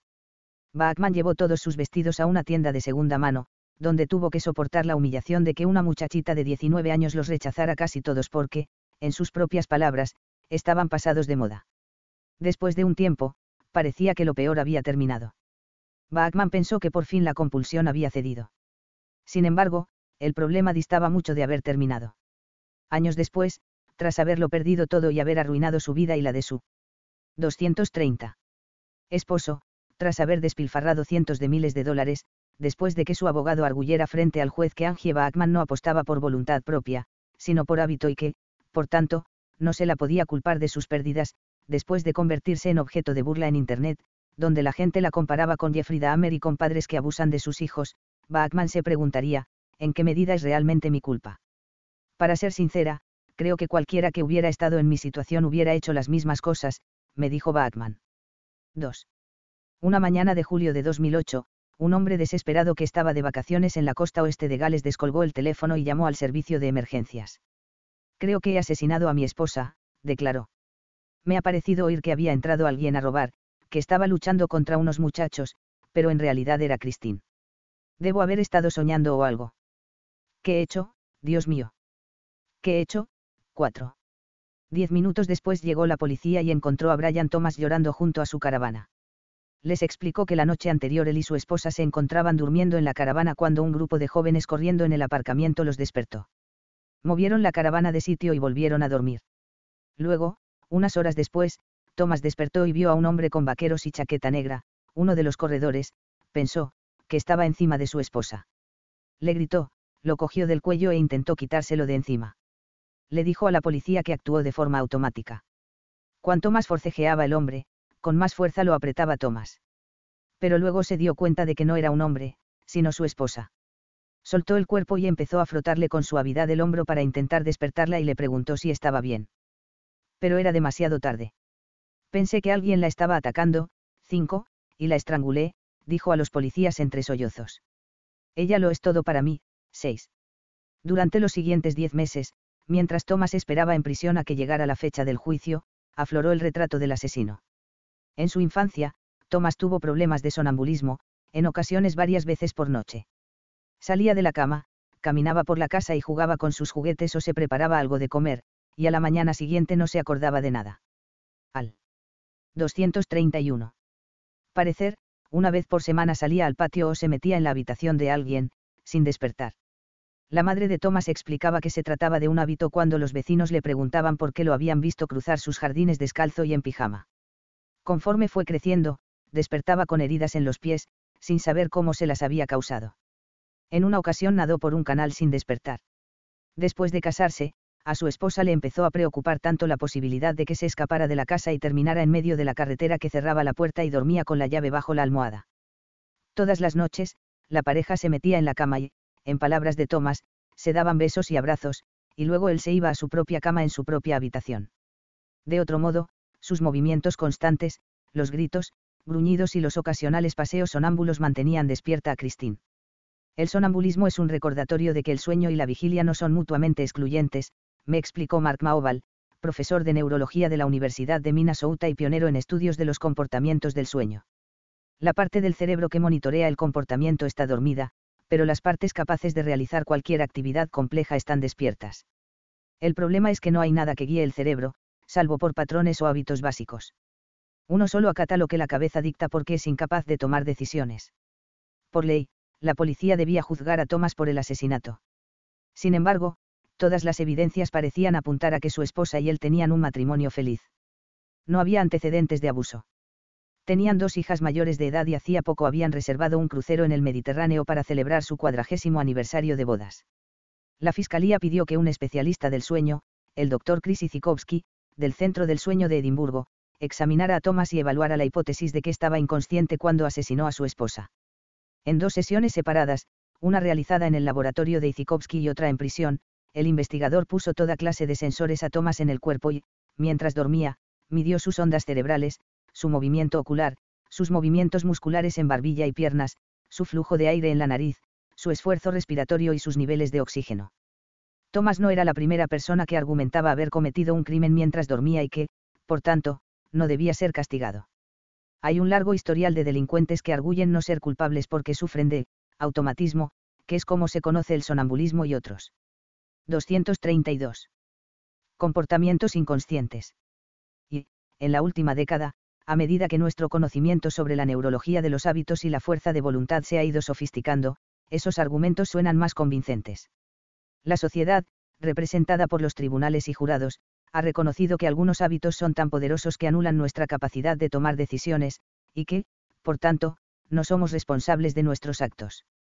El sonambulismo es una extraña consecuencia de un aspecto normal del funcionamiento cerebral durante el sueño. La mayor parte del tiempo, mientras el cuerpo transita las distintas fases del descanso, la estructura neurológica más primitiva, el tronco encefálico, paraliza las extremidades y el sistema nervioso y permite al cerebro experimentar sueños sin que el cuerpo se mueva. Por lo general, la gente es capaz de entrar y salir de la parálisis varias veces durante la noche sin problema alguno. En términos neurológicos, se conoce como, el interruptor. No obstante, hay personas que tienen problemas con ese interruptor.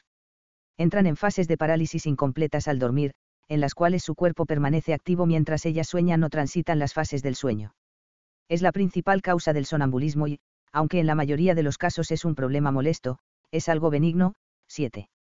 Una persona puede soñar que se comió un pastel y, a la mañana siguiente, encontrar vacía un caja de rosquillas en la cocina. O puede soñar que va al baño y después descubrir un charco en el pasillo. Los sonámbulos se comportan de formas complicadas, por ejemplo, pueden abrir los ojos, ver, moverse y hasta conducir o cocinar aunque en realidad estén inconscientes porque las partes del cerebro asociadas con la vista, el movimiento de las piernas, la conducción de vehículos y la capacidad para cocinar funcionan mientras las personas duermen sin que se requiera el influjo de regiones más avanzadas del cerebro, como la corteza prefrontal. Ha habido casos de sonámbulos que hierven agua y se preparan un té, uno que salió a navegar con una lancha y otro que encendió una sierra eléctrica y empezó a cortar trozos de madera antes de volver a la cama. Sin embargo, en términos generales, los sonámbulos no hacen cosas que los pongan en peligro o pongan en peligro a otros, pues hasta en sueños se mantiene activo el instinto de evitar los riesgos. Sin embargo, al examinar los cerebros de la gente sonámbula, los científicos han observado diferencias entre el sonambulismo, que es cuando la gente se levanta de la cama y empieza a encarnar sus sueños u otros ligeros. 233 impulsos, y aquello a lo que denominan, terrores nocturnos, 8. Cuando se presenta un terror nocturno, la actividad cerebral de la persona es sumamente distinta de cuando está despierta, semiconsciente o hasta sonámbula. La gente aquejada por un terror nocturno parece estar atrapada por ansiedades terribles, pero no está soñando en el sentido convencional del término. El cerebro se apaga, salvo por las regiones neurológicas más primitivas, las cuales incluyen lo que se conoce como, generadores de patrones centrales. Estas zonas del cerebro son las mismas que estudiaron el Dr. Larry Squire y los científicos del MIT, quienes descubrieron la maquinaria neurológica del bucle de los hábitos. Para un neurólogo, el cerebro que experimenta un terror nocturno se parece mucho al que está reproduciendo un hábito. Los comportamientos de la gente durante los terrores nocturnos son hábitos, aunque de un tipo muy primitivo. Los generadores de patrones centrales, que se activan durante los terrores nocturnos están en el lugar de donde provienen patrones conductuales como caminar, respirar, estremecerse por un sonido fuerte o enfrentarse con un atacante. Por lo general no consideramos que estos comportamientos sean hábitos, pero es lo que son, comportamientos automáticos tan arraigados en nuestra neurología que, según los estudios, pueden ocurrir casi sin intervención de las regiones más evolucionadas del cerebro. No obstante, cuando estos hábitos se desarrollan durante episodios de terrores nocturnos, se diferencian en un aspecto crucial, dado que el sueño desactiva la corteza prefrontal y otras áreas cognitivas, cuando se detona un hábito durante el terror nocturno es imposible que haya intervención consciente de ningún tipo. Si hay una señal que active el hábito de lucha o huida durante el terror nocturno, no hay manera de que alguien lo detenga por medio de la lógica o el razonamiento. La gente que padece terrores nocturnos no sueña en sentido estricto, me explicó Maoval, el neurólogo. No hay tramas complejas como las que recordamos de las pesadillas. Si acaso recuerdan algo después, es meramente una imagen o una sensación, miseria latente, miedo envolvente, la necesidad de defenderse de alguien más. Ahora bien, son emociones muy poderosas y son incluso algunas de las señales básicas para toda clase de comportamientos que hemos aprendido a lo largo de la vida. Responder a una amenaza huyendo o defendiéndonos es algo que hemos practicado desde la infancia.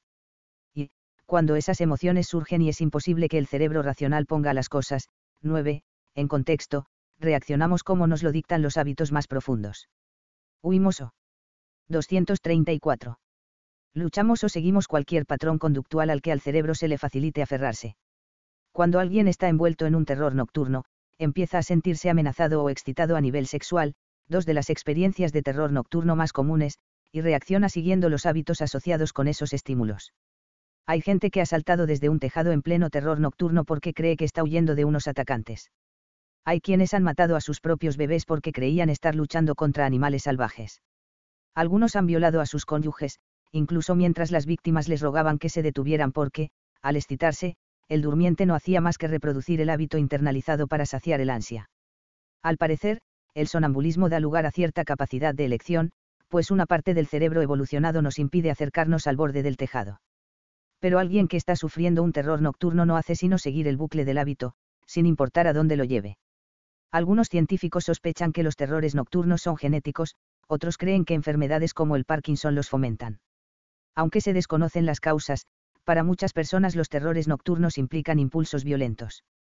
La violencia relacionada con los terrores nocturnos parece ser la reacción a una imagen concreta y aterradora que el individuo después es capaz de describir, escribió un grupo de investigadores suizos en 2009. Entre la gente que sufre algún tipo de disfunción del sueño, se ha registrado una incidencia del 64% de intento de agresión contra un compañero de cama, con lesiones en el 3% de los casos, 10. Tanto en Estados Unidos como en el Reino Unido, 11, hay antecedentes de asesinos que aseguran que fueron los terrores nocturnos los que los llevaron a cometer crímenes que jamás hubieran cometido de forma consciente, 12. Por ejemplo, cuatro años antes del arresto de Thomas, un hombre llamado Jules Lobe fue declarado inocente del asesinato de su padre de 83 años. 235.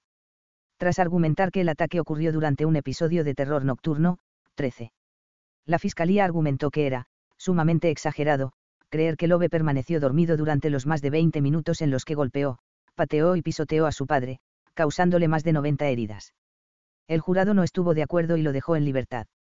En septiembre de 2008, Donasep Saunders, de 33 años, intentó ahogar a su madre con una almohada durante 30 segundos. Después la absolvieron del cargo de intento de homicidio, 14, pues argumentó que actuó estando dormida. En 2009, un soldado británico aceptó haber violado a una adolescente, pero aseguró que estaba dormido e inconsciente mientras se quitaba la ropa y la violaba. Al despertar en mitad del acto, se disculpó con ella y llamó a la policía. Acabo de cometer una especie de crimen, le dijo a la operadora del servicio de emergencias. Para ser sincero, no sé qué ha pasado. Me he despertado y estaba encima de ella. Tenía antecedentes de padecer terrores nocturnos, así que lo declararon inocente, 15 más de 150 asesinos y violadores se han librado de castigos en el último siglo gracias al argumento del automatismo. Los jueces y los jurados, quienes representan a la sociedad, han afirmado que, dado que estas personas no eligieron cometer los crímenes, pues no decidieron de forma consciente realizar un acto violento, no deben cargar con la culpa. En el caso de Brian Thomas, parecía haber sido un trastorno del sueño y no un impulso homicida lo que imperó. Jamás podré perdonarme por lo que hice, le dijo a uno de los fiscales. ¿Por qué lo hice? 16. Después de que el doctor Izikovsky, el especialista del sueño, observara a Thomas en su laboratorio, compartió sus hallazgos, Thomas estaba dormido cuando mató a su esposa. No había cometido un crimen de forma consciente. Cuando inició el juicio, los fiscales presentaron sus evidencias al jurado. Thomas admitió haber asesinado a su esposa, dijeron a los jurados. Tenía antecedentes de sonambulismo y el hecho de no haber tomado precauciones durante sus vacaciones lo hacía responsable del crimen. Sin embargo, a medida que se rebatían los argumentos, se hizo evidente que los fiscales nadaban a contracorriente. El abogado de Thomas defendió que su cliente no había tenido la intención de matar a su esposa, de hecho, no tuvo control alguno sobre las acciones que llevó a cabo aquella noche, sino que reaccionó de forma automática a la amenaza percibida. No hizo más que seguir un hábito tan antiguo como la humanidad misma, el instinto de pelear. 236. Con un atacante para proteger a un ser querido. Una vez que las partes más primitivas del cerebro se vieron expuestas a la señal, alguien parecía estar estrangulando a su esposa, el hábito se apoderó de él y se abalanzó sobre la amenaza sin que su capacidad de razonamiento pudiera intervenir. De lo único de lo que Thomas era culpable era de ser humano, según su abogado, y fue su neurología, y sus hábitos más primitivos, la que lo obligó a comportarse de esa manera. Hasta los testigos de la fiscalía parecían reforzar la defensa. Según los psiquiatras de la fiscalía, aunque Thomas sabía que era sonámbulo, no había indicio alguno de que fuera capaz de asesinar a alguien mientras dormía. Nunca había atacado a nadie en estado sonámbulo. Nunca antes le había hecho daño a su esposa. Tan pronto la psiquiatra especialista que representaba a la fiscalía subió al estrado, el abogado de Thomas inició el contrainterrogatorio. Le parecía justo que Thomas fuera declarado culpable por un acto que no tenía forma de saber qué ocurriría. La doctora Caroline Jacob afirmó que, en su opinión, Thomas no hubiera sido capaz de anticipar el delito. Si lo declaraban culpable, tendría que cumplir su sentencia en el hospital Bradmore, donde se encontraban algunos de los criminales más peligrosos y desequilibrados de Reino Unido, y, no sería un lugar adecuado para él. A la mañana siguiente, el fiscal principal se dirigió al jurado. En el momento del asesinato, el acusado estaba dormido y su mente no tenía control, 17, sobre lo que su cuerpo hacía, afirmó. Hemos llegado a la conclusión de que no sería apropiado para el interés público seguirles pidiendo un veredicto especial. Por tanto, no ofrecemos más evidencias y los invitamos a volver con una declaración de inocencia tajante, 18. Y eso fue justo lo que el jurado hizo. Antes de liberar a Thomas, el juez le dijo, es usted un hombre decente y un marido devoto. Imagino que lo inundará la culpabilidad, pero a los ojos de la ley no es responsable de sus actos, 19. Puede retirarse. El veredicto pareció ser justo. A fin de cuentas, era evidente que Thomas estaba devastado por lo que había hecho. No tenía idea de lo que estaba haciendo mientras lo hacía, no hizo más que seguir un hábito mientras su capacidad para tomar decisiones permanecía inactiva. Thomas era el asesino más entrañable del mundo, alguien que estaba tan cerca de ser la víctima de sus propios actos que, cuando terminó el juicio, el juez intentó consolarlo. 237. No obstante, muchos de esos mismos pretextos se podrían usar para justificar los actos de Angie Bachmann, la ludópata. Ella también se sentía devastada por sus acciones e incluso afirmaría después que le agobiaba la culpabilidad. Y, viendo la situación de cerca, en realidad ella tampoco hacía más que reproducir hábitos muy arraigados que dificultaban cada vez más la intervención de su capacidad de toma de decisiones. Sin embargo, a ojos de la justicia, Bachman sí es responsable de sus hábitos, mientras que Thomas no. Es correcto afirmar que Bachman, quien padece ludopatía, es más culpable que Thomas, quien mató a alguien. ¿Qué nos dice eso sobre la ética de los hábitos y las elecciones? 3.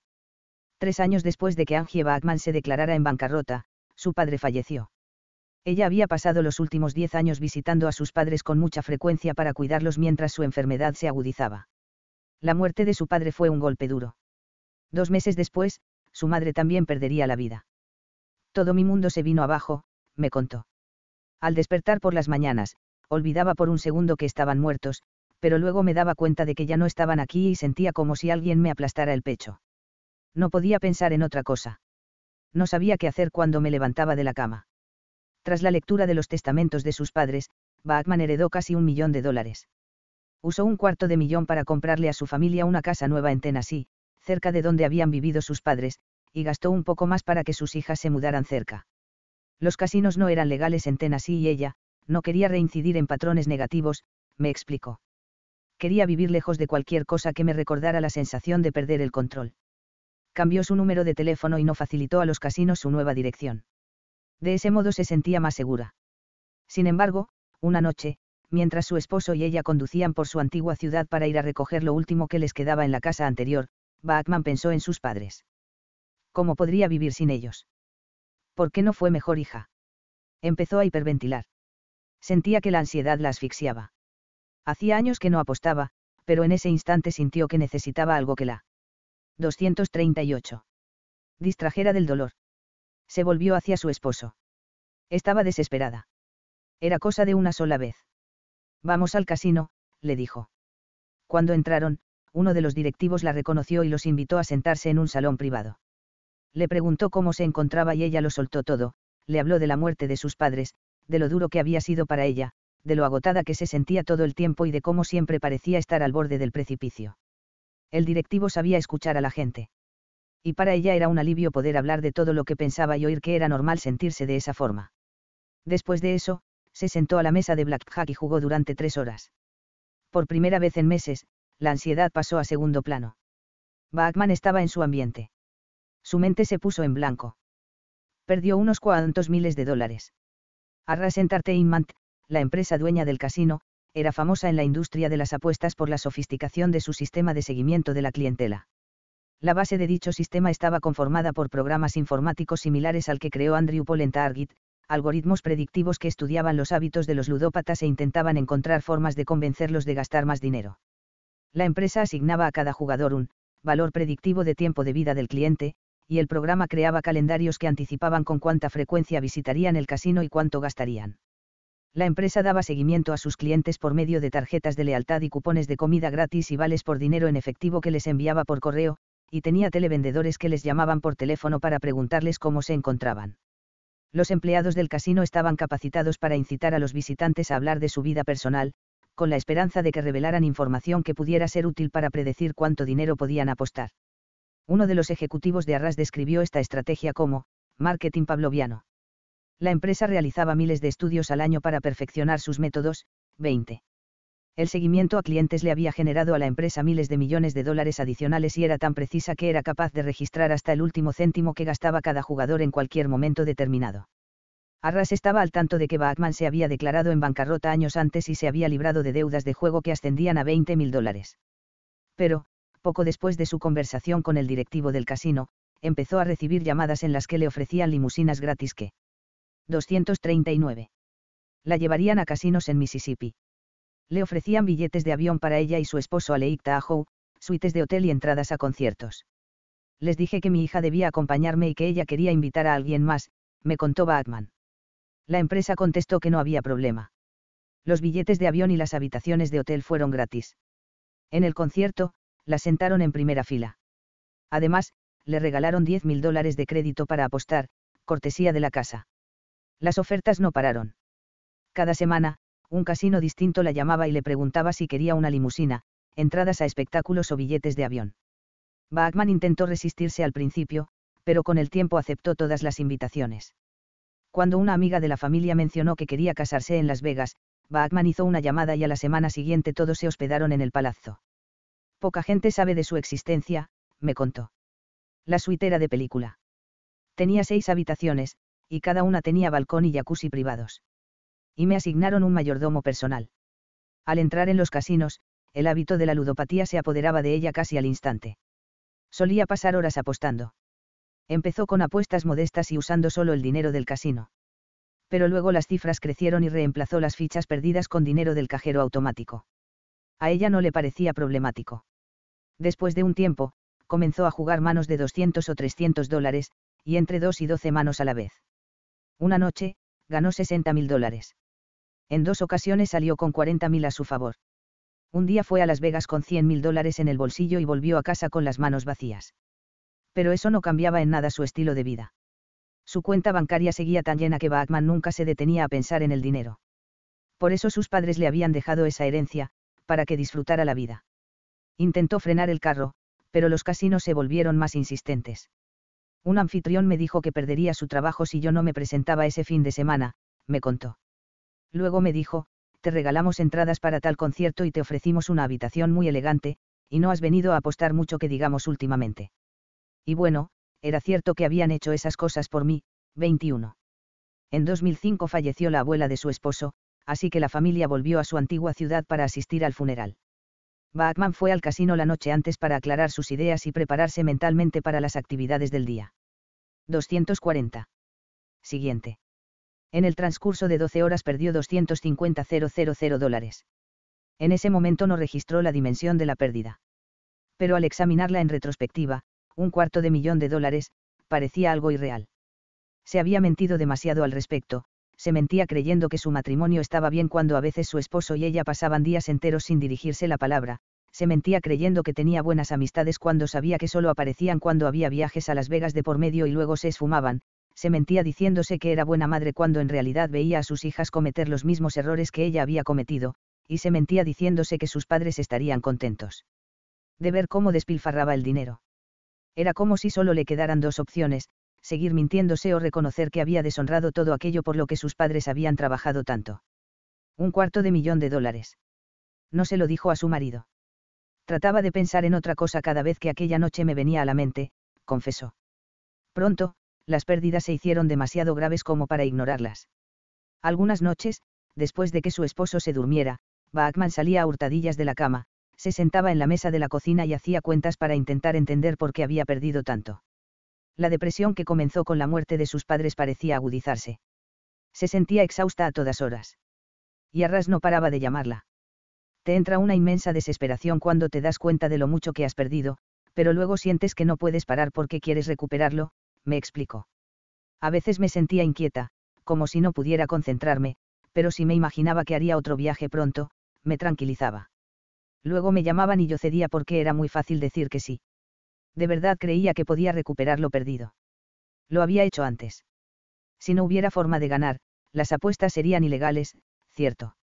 En 2010, un neurocientífico cognitivo llamado Reza Bibles pidió a 22 personas que se recostaran dentro de una máquina de resonancia magnética y vieran una máquina tragaperras girar, 22, y girar. La mitad de los participantes eran, ludópatas patológicos, gente que le había mentido a su familia sobre sus problemas con el juego, que habían dejado de trabajar por ir a apostar o a quienes les habían rechazado cheques en el casino, 23, mientras que la otra mitad eran personas que apostaban en contextos sociales. 241. Pero no mostraban comportamientos problemáticos. Todos tuvieron que permanecer dentro del aparato, mirando series de siete, manzanas y barras doradas girar en una pantalla. La máquina tragaperras estaba programada para dar tres posibles resultados, victoria, pérdida y, cuasi victoria, donde las imágenes estaban a punto de coincidir, pero, en el último momento, no se alineaban. Ninguno de los participantes ganaba ni perdía dinero. Lo único que debían hacer era mirar la pantalla mientras la máquina de resonancia magnética registraba su actividad neurológica. Nos interesaba especialmente examinar los sistemas cerebrales involucrados en los hábitos y las adicciones, me explicó Aviv. Descubrimos que, en términos neurológicos, los ludópatas patológicos se emocionaban más al ganar. Cuando los símbolos se alineaban, las zonas del cerebro relacionadas con las emociones y las recompensas se activaban más que en el caso de los apostadores no patológicos, aunque no ganaran dinero en realidad. Pero lo más interesante eran las cuasi victorias. Para los ludópatas patológicos, las cuasi victorias parecían victorias. Su cerebro reaccionaba casi de la misma manera. Sin embargo, para el apostador casual, la cuasi victoria era una pérdida la gente sin problemas de ludopatía reconocía mejor que estar muy cerca de ganar sin ganar equivalía a perder.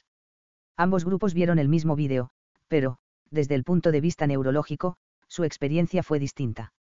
La gente con problemas de ludopatía se sentía embriagada con las cuasi victorias, y Aviv tiene la hipótesis de que debe ser porque lleva mucho más tiempo apostando que la gente del otro grupo, y la cuasi victoria activa los hábitos que la impulsan a hacer otra apuesta. Para los jugadores ocasionales, la cuasi victoria provocaba una sensación de aprehensión que detonaba un hábito distinto, el que los instaba a frenar antes de que empeoren las cosas. 242. No está claro si los cerebros de los ludópatas patológicos son distintos porque nacen de esa manera o si la exposición prolongada a las máquinas tragaperras, los juegos de póker en Internet y los casinos puede cambiar el funcionamiento del cerebro. Lo que sí está claro es que hay diferencias neurológicas genuinas que influyen en la forma en que los ludópatas procesan la información, lo cual explicaría por qué Angie Bachman perdía el control cada vez que entraba en un casino. Las empresas que se dedican a las apuestas son muy conscientes de esta tendencia, razón por la cual en las últimas décadas han reprogramado las máquinas tragaperras para que generen más cuasi victorias. Los jugadores que siguen apostando después de las cuasi victorias hacen que los casinos, las carreras de caballos y las loterías estatales sean rentables. Añadir una cuasi victoria a una lotería es como verter combustible en un incendio, me explicó un consultor de loterías estatales que me pidió mantuviera su identidad en el anonimato. ¿Quieres saber por qué se han disparado las ventas? La lotería rápida está diseñada para hacerte sentir que has estado a punto de ganar. Las zonas del cerebro que Aviv analizó en su experimento, los ganglios basales y el tronco encefálico, son las mismas regiones en las que residen los hábitos, así como donde surgen los comportamientos relativos a los terrores nocturnos. En la última década, a medida que han surgido medicamentos que influyen en esa región, como, por ejemplo, medicinas para el Parkinson, hemos aprendido mucho sobre lo sensibles que son los hábitos a los estímulos del exterior. En Estados Unidos, Australia y Canadá se han interpuesto demandas colectivas en contra de algunas farmacéuticas con el argumento de que sus medicamentos han hecho que los pacientes tengan comportamientos como apostar, comer, comprar y masturbarse de forma compulsiva, ya que afectan los circuitos involucrados en el bucle de los hábitos. 24. En 2008, un tribunal federal en Minnesota obligó a una farmacéutica a pagarle a un paciente 8,2 millones de dólares por una demanda en la que él afirmaba que el medicamento le había hecho apostar más de un cuarto de millón de dólares. Cientos de casos similares siguen a la espera, 25, de llegar a juicio. En esos casos, sin duda podemos decir que los pacientes no tenían control sobre sus obsesiones, pues podemos señalar el impacto de un medicamento en su química cerebral, me explicó Aviv. El cerebro de los ludópatas compulsivos es muy parecido, solo que ellos no pueden culpar a un medicamento. Nos dicen a los investigadores que en realidad no quieren. 243. Apostar, pero que son incapaces de resistirse al impulso. Entonces, ¿por qué decimos que esos jugadores tienen control sobre sus acciones? 26, mientras que los pacientes con Parkinson no. El 18 de marzo de 2006, Angie Bachman voló a un casino de Arras por invitación de la empresa. Para entonces, su cuenta bancaria estaba casi vacía. Cuando intentó calcular cuánto había perdido en el transcurso de su vida, estimó que la cifra rondaba el millón de dólares. Le dijo a la gente de Arras que estaba al borde de la quiebra, pero el hombre que la llamó le dijo que no perdiera la oportunidad. Que le ofrecían un crédito. Sentí que no podía decir que no, que cada vez que me seducían con la más mínima tentación, mi cerebro se apagaba. Sé que suena a pretexto, pero siempre me prometían que esa vez sería distinto y yo sabía que, sin importar cuánto me contuviera, a la larga cedería. Llevó consigo el poco dinero que le quedaba. Empezó apostando 400 dólares por mano, con dos manos a la vez. Se dijo a sí misma que si podía ganar un poco, tan solo 100 dólares, dejaría el juego por completo y tendría algo que darles a sus hijas.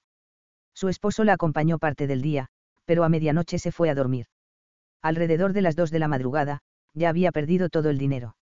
Un empleado de Arras le hizo firmar un pagaré.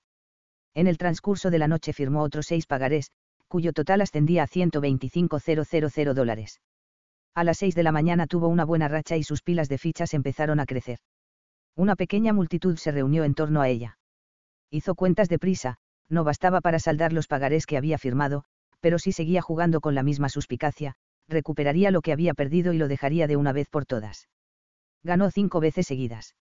Solo le faltaban 20.000 para conseguirlo. Entonces el croupier sacó 21. Y luego otra vez.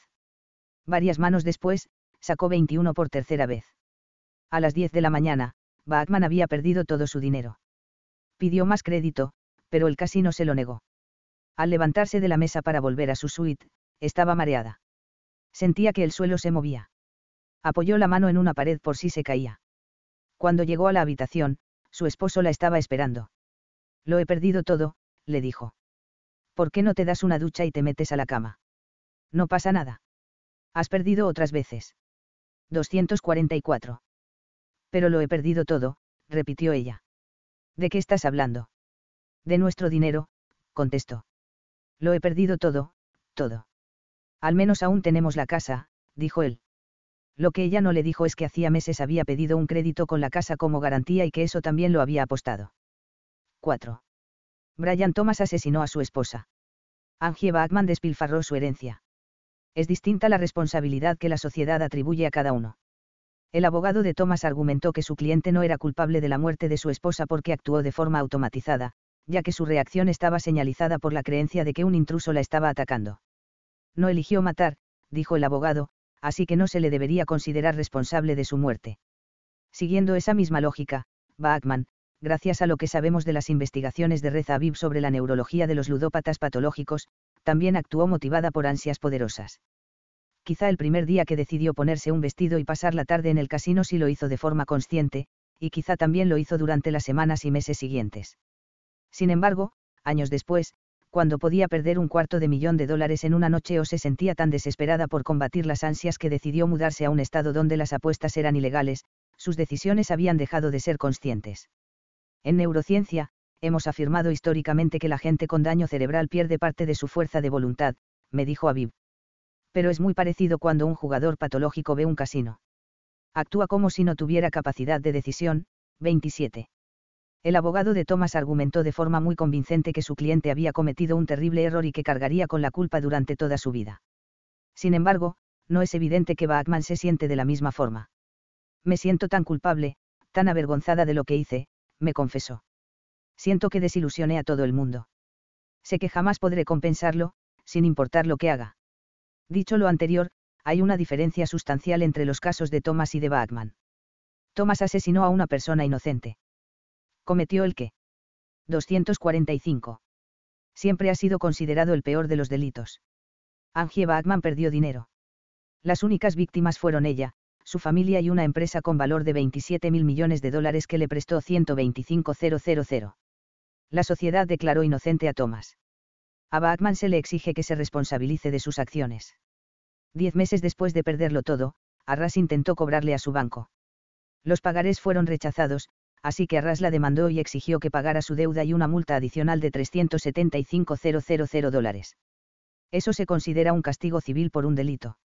Ella contrademandó con el argumento de que, al extenderle la línea de crédito, darle habitaciones de hotel gratuitas y regalarle alcohol, Arras había abusado de alguien que sabía que no tenía control sobre sus hábitos. Su caso llegó hasta la Corte Suprema.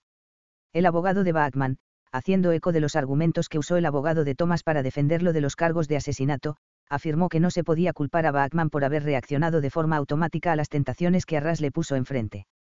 Una vez que las ofertas llegaban y ella entraba en el casino, sus hábitos se apoderaban de ella y le impedían controlar su comportamiento. Los jueces, que actuaron en representación de la sociedad, condenaron a Bachman. No hay leyes que impidan a los casinos atraer o contactar con los jugadores que saben que son jugadores compulsivos, escribió el juzgado. Existía un programa de exclusión voluntaria, en el que cualquier persona podía pedir que pusieran su nombre para que los casinos les prohibieran jugar, la existencia del programa de exclusión voluntaria sugiere que la ley espera que los jugadores patológicos se responsabilicen y busquen la forma de protegerse para que no se les permita apostar de forma compulsiva, escribió el juez Robert Dracar. Quizá la diferencia entre veredictos sea justa. A fin de cuentas, es más fácil ser empáticos con un viudo devastado que con un ama de casa que lo tiró todo por la borda. Pero ¿por qué es más fácil? porque el viudo afligido es la víctima, mientras que la ludópata en bancarrota meramente cosechó lo que sembró. Porque parece que algunos hábitos deberían ser fáciles de controlar, mientras que otros parecen intocables. Sobre todo, está bien hacer la distinción de entrada. Algunos pensadores, escribió Aristóteles en la Ética a Nicómaco, sostienen que la gente es buena por naturaleza, otros, que es por hábito, y otros, que es por enseñanza. Para Aristóteles, los hábitos imperaban. Los 246. Comportamientos que se desarrollan de forma inconsciente son la evidencia de nuestro yo más auténtico, según él. Por tanto, así como hay que preparar de antemano la tierra que va a hacer germinar la semilla, también hay que preparar la mente del discípulo en materia de hábitos para que disfrute o desprecie las cosas correctas. Los hábitos no son tan sencillos como aparentan. Pero, por otro lado, como he intentado demostrar en este libro, los hábitos, a pesar de estar arraigados en nuestra mente, no son definitivos. Podemos elegirlos una vez que sabemos cómo. Todo lo que sabemos a ciencia cierta sobre ellos, desde los neurólogos que estudian la amnesia y los expertos organizacionales que reconfiguran empresas, es que es posible cambiarlos si entendemos cómo funcionan. Cientos de hábitos influyen en nuestra cotidianidad, definen cómo nos vestimos por la mañana, cómo les hablamos a nuestros hijos y cómo dormimos por las noches, influyen en lo que almorzamos, la forma en que hacemos negocios y en si hacemos ejercicio o bebemos cerveza después del trabajo cada uno tiene una señal distinta y ofrece una recompensa única. Algunos son sencillos y otros son complejos y apelan a detonantes emocionales u ofrecen recompensas neuroquímicas. Pero cualquier hábito, sin importar su complejidad, es maleable. Hasta los alcohólicos más empedernidos pueden mantenerse sobrios, las empresas más disfuncionales se pueden reconstruir y los peores desertores pueden convertirse en empresarios exitosos. Ahora bien, para modificar un hábito debes tomar la decisión de cambiarlo. Debes reconocer de forma consciente que requerirá esfuerzo identificar las señales y recompensas que motivan las rutinas y encontrar alternativas. Debes reconocer el control que tienes y ser lo suficientemente consciente para ejercerlo, por eso cada uno de los capítulos de este libro se dedica a ilustrar un aspecto distinto de cómo el control es real. Por eso, aunque Angie Bachman y Brian Thomas hayan usado versiones distintas del mismo argumento, que actuaron por hábito y que no tenían control sobre sus acciones porque sus comportamientos fueron automáticos, parece justo que se les trate distinto. Es justo que Angie Bachman deba responsabilizarse y que Brian Thomas quede libre porque Thomas no tenía idea de que los patrones que lo impulsaron a matar existían siquiera, ni mucho menos que podía ejercer algún tipo de control sobre ellos. Bachman, por el contrario, sí era consciente de sus hábitos. Y, una vez que sabes que el hábito existe, tienes la responsabilidad de cambiarlo. Si se hubiera esforzado más. 247. Quizá hubiera podido modificarlo otros lo han logrado, incluso de cara a tentaciones más grandes. En cierto sentido, ese es el punto de este libro. Quizá un asesino sonámbulo pueda argumentar de forma convincente que no era consciente de su hábito y que, por tanto, no es responsable de su delito. Sin embargo, el resto de patrones que existen en la vida de la mayoría de la gente, como comemos, dormimos y hablamos con nuestros hijos, como gastamos de forma inconsciente el tiempo, la energía y el dinero, son hábitos que sabemos que existen y una vez que entendemos que es posible cambiarlos, tenemos la libertad, y la responsabilidad, de reconfigurarlos. Una vez que entiendes que es posible reconfigurarlos, es más fácil asumir el poder de los hábitos, y la única opción que queda es poner manos a la obra. Nuestra vida entera, decía William James en el prólogo de este libro, en la medida en que tiene una forma definida, no es más que un amasijo de hábitos, prácticos, sentimentales e intelectuales, organizado de forma sistemática a nuestro favor o en nuestra contra, que nos conduce de forma inevitable a nuestro destino, sea cual sea. James, quien falleció en 1910, venía de una familia acomodada. Su padre era un teólogo afamado y respetado. Henry, su hermano, era un escritor brillante y exitoso cuyas novelas seguimos leyendo en la actualidad. A los 30 años, William era el fracasado de la familia. De niño fue enfermizo. Luego quiso ser pintor, entró en la escuela de medicina y desertó para unirse a una expedición por el río Amazonas. Con el tiempo, también abandonó la expedición. Se recriminaba en su diario que no era bueno para nada. Por si fuera poco, tampoco estaba seguro de poder mejorar. En la Facultad de Medicina había visitado un manicomio donde vio a un hombre que se abalanzaba contra la pared. Un médico le explicó que aquel paciente padecía alucinaciones. Lo que James no mencionó es que con frecuencia sentía que tenía más cosas en común con los pacientes que con sus colegas médicos. Hoy estuve a punto de tocar fondo y comprendí de manera cabal que debo encarar la opción con los ojos abiertos, escribió en su diario en 1870, cuando tenía 28 años. He de lanzar la cuestión moral por la borda por ser inadecuada para mis aptitudes innatas. Dicho de otro modo, es el suicidio la mejor alternativa. Dos meses después, James tomó una decisión.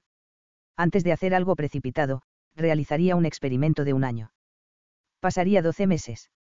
248 creyendo que tenía control sobre sí mismo y sobre su destino, que podía mejorar y que tenía libre albedrío para cambiar.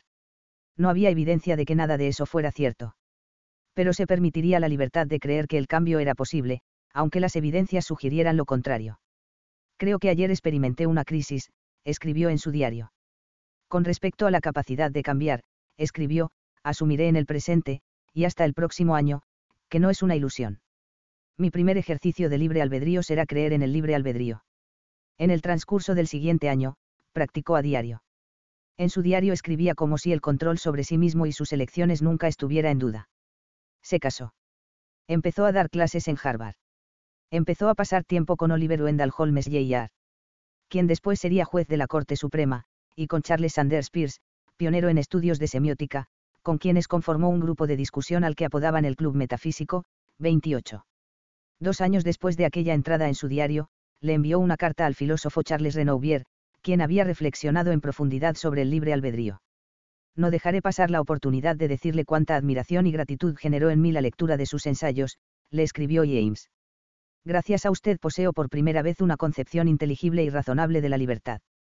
Puedo afirmar que a través de la filosofía empiezo a experimentar el renacimiento de la vida moral y le garantizo, señor mío, que eso no es poca cosa Más tarde escribiría un famoso texto en el que afirmaba que la voluntad de creer es el principal ingrediente para generar la creencia en el cambio y que uno de los métodos más importantes para generar dicha creencia son los hábitos. Los hábitos, en su opinión, son lo que nos permite, hacer cosas difíciles por primera vez, pero luego hacerlas con más y más facilidad hasta que por fin, con suficiente práctica, las hacemos de forma casi mecánica o casi sin conciencia alguna. Una vez que elegimos quién queremos ser, la gente se configura, al modo en el que se ha moldeado, al igual que una hoja de papel o un abrigo que, una vez doblado o arrugado, tiende después a caer siempre en los mismos pliegues. Si crees que eres capaz de cambiar, y lo conviertes en un hábito, el cambio se vuelve real. Este es el verdadero poder de los hábitos, la convicción de que los hábitos son aquellos que elegimos que sean. Una vez que tomamos esa decisión, y la automatizamos, no solo se hace realidad, sino que comienza a parecer ineludible, esa cosa que, en palabras de James, nos conduce de forma inevitable a nuestro destino, sea cual sea, 29. 249. La forma en que solemos concebir nuestro entorno y a nosotros mismos configura los mundos que cada uno habita. Hay dos jóvenes peces nadando juntos que de pronto se encuentran a un pez más viejo que viene nadando en dirección contraria y que asiente y les dice, Buenos días, chicos. ¿Qué tal está el agua? Dijo el escritor David Foster Wallace frente a un grupo de universitarios recién graduados en 2005. Y los dos jóvenes peces siguen nadando un rato, hasta que de pronto uno se vuelve hacia el otro y le pregunta, ¿qué demonios es el agua? El agua son los hábitos, las decisiones inconscientes e invisibles que nos rodean a diario pero que, al fijarnos en ellas, se hacen evidentes de nuevo. A lo largo de su vida, William James escribió sobre los hábitos y el papel central que desempeñan en la creación de la felicidad y el éxito. Con el tiempo, le dedicaría al tema un capítulo entero de su obra maestra, Principios de Psicología. En sus propias palabras, el agua provee la analogía más apta para entender cómo funcionan los hábitos. El agua, se abre a sí misma un canal que se va haciendo más ancho y profundo, y, después de pasar un tiempo sin fluir, reincide y vuelve a fluir de nuevo por el camino que se abrió previamente, 30. Ya sabes cómo reencauzar el camino. Y ahora tienes el poder necesario para nadar. 250. Epílogo. Algo que he aprendido sobre perder peso, fumar, postergar y dar clases meses después de la publicación de El poder de los hábitos, me encontraba sentado en mi escritorio en la redacción del New York Times cuando me llegó un correo electrónico de una mujer a quien una amiga le regaló mi libro en un momento difícil de su vida. Me escribió que se había quedado sin trabajo y estaba pasando por una ruptura dolorosa. Además, estaba bebiendo de más y sentía que todo estaba fuera de su control. Me han hablado de alcohólicos anónimos, pero por distintas razones nunca he podido ir, me escribió.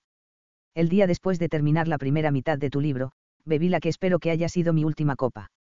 Seis días después, el 1 de agosto, fui a mi primera reunión de ahora llevo 41 días sobria.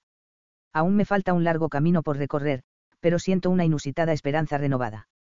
Mi vida nunca había sido tan buena como ahora que tengo 37 años. No sé si me hubiera animado a ir a una reunión de A de no haber sido por tu libro.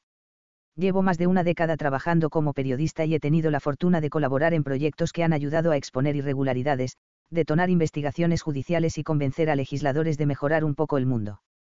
En mi trabajo suelo oír gente que afirma que algún artículo periodístico le ha cambiado la vida.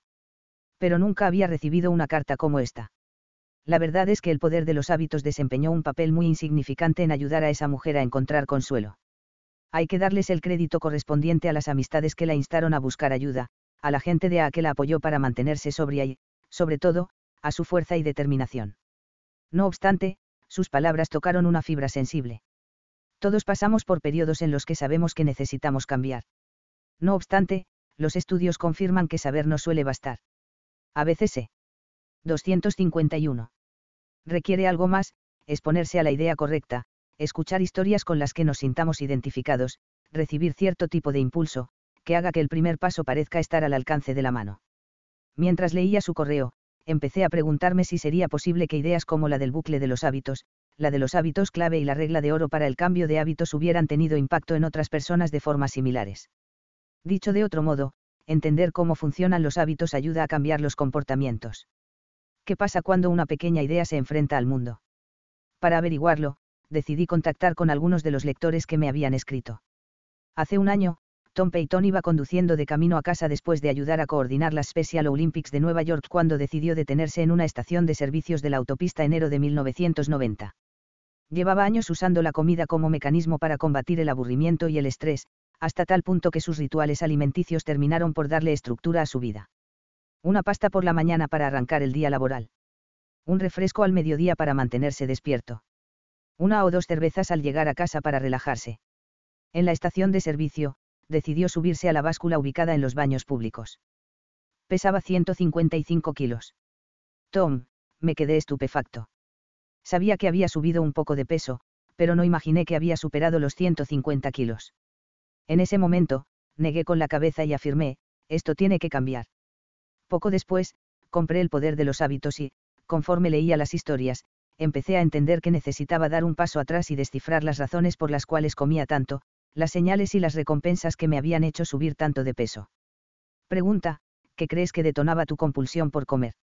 Tom, creo que era el hecho de que a veces me aburría o me estresaba, y había adquirido el hábito de comer para aliviar esas sensaciones.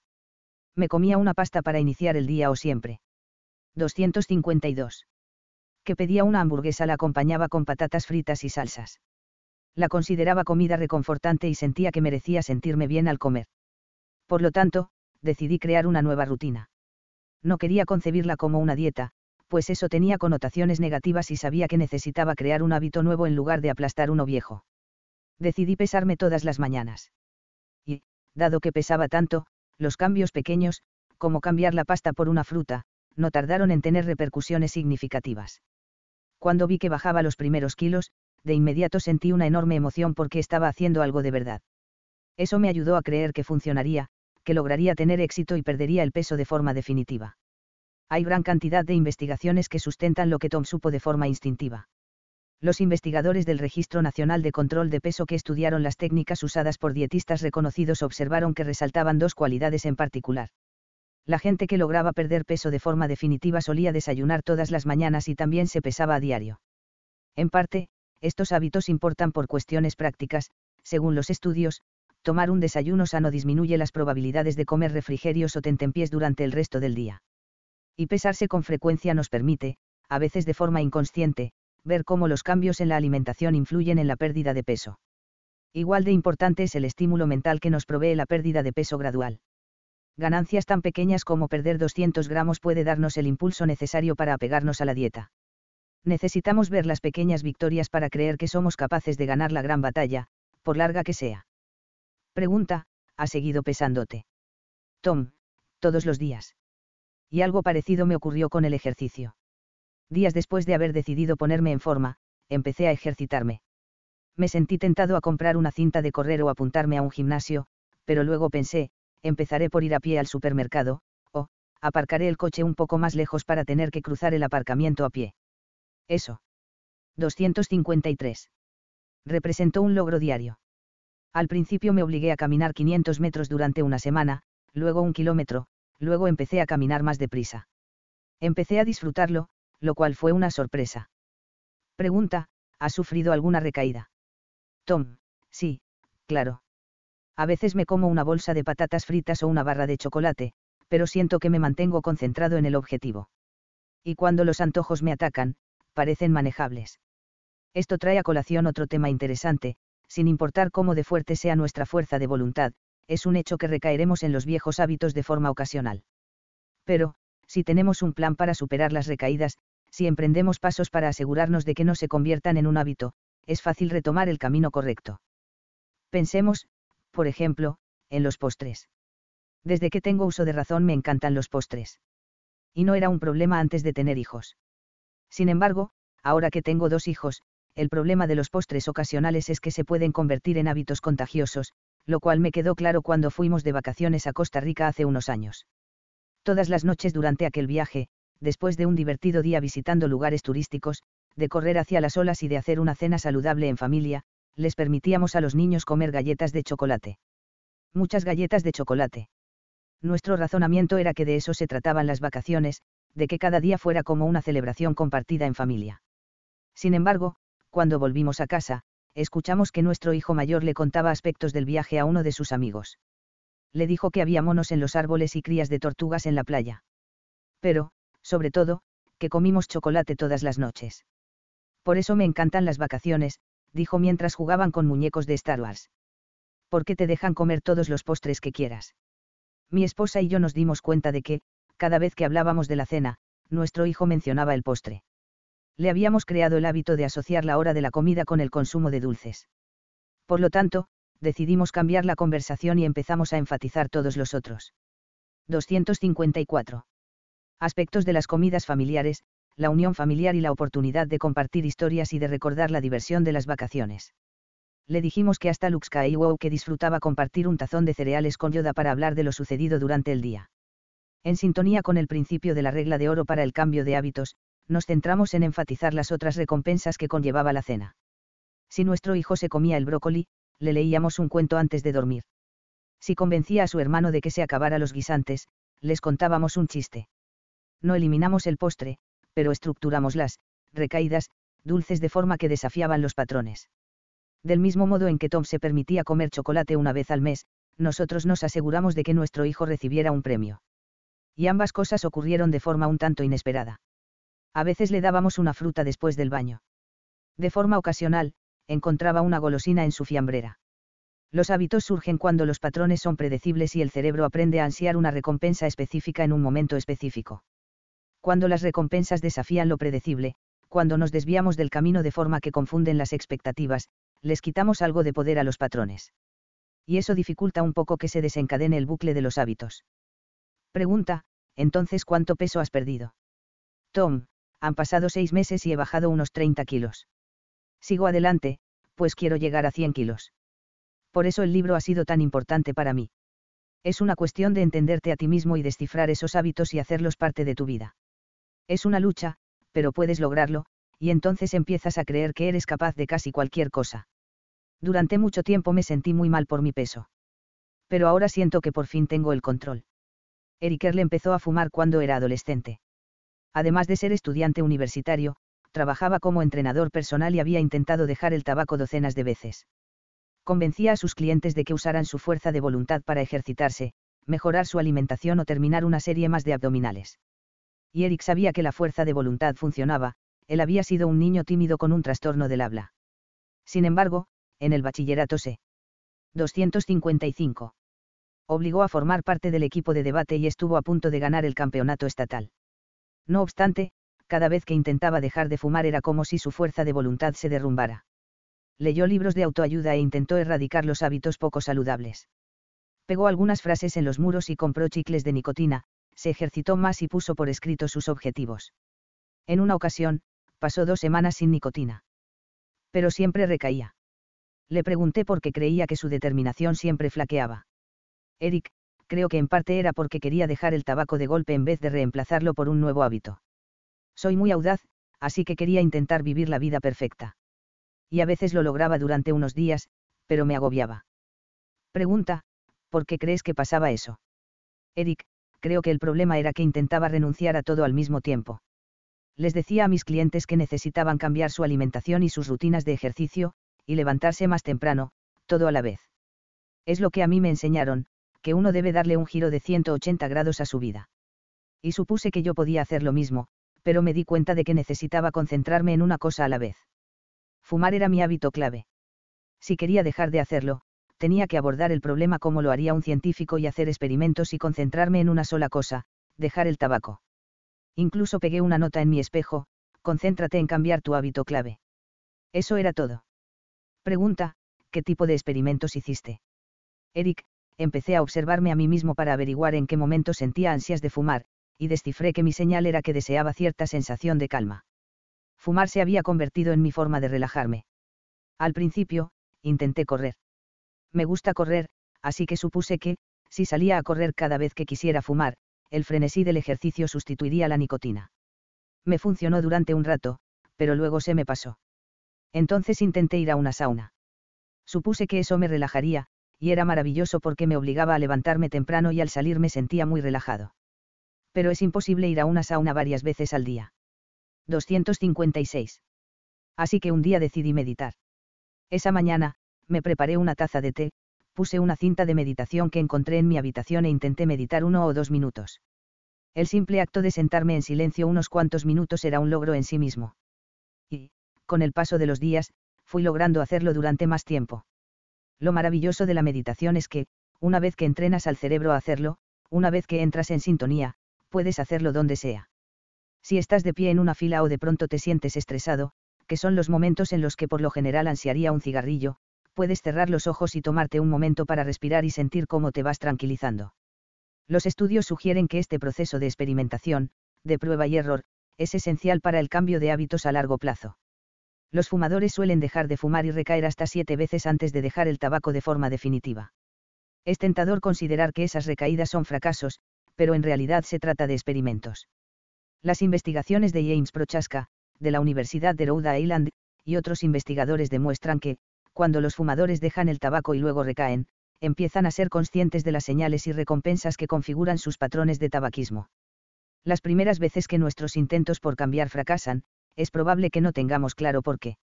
No obstante, a medida que surgen los patrones, no tengo problemas para resistir la tentación por las tardes, pero por las mañanas me cuesta más trabajo, empezamos a entender y a analizar lo que ocurre en realidad. A veces aprendemos de nosotros mismos sin saber qué es un aprendizaje, me explicó Prochaska. Por eso el fracaso es tan valioso. Nos obliga a aprender aunque no queramos. Los estudios sobre postergación sugieren dinámicas similares. Cuando la gente reúne la fuerza de voluntad suficiente para dejar de postergar, suele tener éxito al principio. Sin embargo, con el paso del tiempo, el músculo de la fuerza de voluntad se agota. El libro que se supone deberían estar estudiando o el memorando que se supone deberían estar escribiendo se vuelve aburrido, y la atracción que ejerce Facebook se torna irresistible. Con el tiempo, cedemos ante la tentación. Por tanto, casi todas las estrategias para acabar con la postergación exigen a la gente que preste mucha atención a cómo se esfuma la resolución, el momento en el que la fuerza de voluntad se debilita, y se ajuste a dicho. 257. Impulso en lugar de ignorarlo.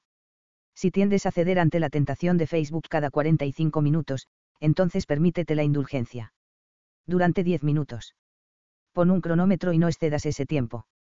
Si eliges de antemano los momentos para liberar la tensión, dicho de otro modo, si planeas el fracaso y planeas la recuperación, es más probable que te apresures a volver al buen camino. Pregunta, ¿sigues meditando? Eric, sí. Y hace meses que no fumo. Después de dejar de fumar, dejé también de beber, lo cual fue mucho más fácil. Me di cuenta de que, cada vez que quería un cigarrillo, me tomaba una copa de vino o comía patatas fritas. Todos los vicios estaban ligados en mi mente. Fumar era el hábito clave de todos los patrones negativos, así que, una vez que hice la transición al hábito de la meditación, dejar lo demás fue mucho más sencillo. Ahora tengo más energía y algunos amigos me dijeron hace poco que me veo más animado y despierto que nunca. Varios profesores que han puesto en práctica los conceptos del bucle de los hábitos y de los hábitos clave en sus clases me han escrito. Pratt Bennett, por ejemplo, enseña humanidades en el Berkeley College of Music y dirige el programa de capacitación de profesores de la institución. Según Pratt, enseñarles a los estudiantes, y a los profesores, a entender cómo funcionan sus hábitos les ha ayudado a descubrir su potencial. Pratt, uno de los cursos que imparto es un seminario de primer año cuyo principal propósito es darles a los estudiantes la oportunidad de tomar distancia de todos los detalles de su primer semestre, de su experiencia universitaria, e intentar descifrar qué les funciona y qué no. Usamos las ideas del libro para crear, informes de atajos para la vida, en los cuales los alumnos observan lo que hacen, eligen una meta que desean alcanzar e intentan modificar un hábito para ver qué ocurre después. Pregunta, ¿los estudiantes lo disfrutan? ¿O es solo una tarea más? Pratt, los informes semanales son más valiosos que cualquier. 258. Otra tarea o lectura que les encomiendo. No tardan en decir, si puedo modificar este hábito que ha mejorado en gran medida mis habilidades de aprendizaje, me pregunto qué otros hábitos puedo cambiar. Con este enfoque, mis alumnos han mejorado sus hábitos de sueño y de alimentación, han cambiado sus entrenamientos físicos e incluso sus amistades no hay nada importante que no hayan podido cambiar siguiendo estos pasos. Y la razón por la cual funciona es porque se apropian de todo el proceso, qué hábitos alterar, cómo hacerlo, con cuánta frecuencia y cuándo dejar de modificarlos para seguir adelante, de modo que están muy involucrados en los resultados. Algunos me buscan meses después y me dicen que siguen haciendo el ejercicio o que sus rutinas de práctica musical han mejorado. Pregunta, es una excelente noticia. ¿Pero crees que es consecuencia de esas lecciones? O es que la universidad es una etapa en la que la gente cambia de forma natural. Pratt, creo que en la universidad tenemos el potencial de cambiar, pero necesitamos una estructura para pensar cómo hacerlo.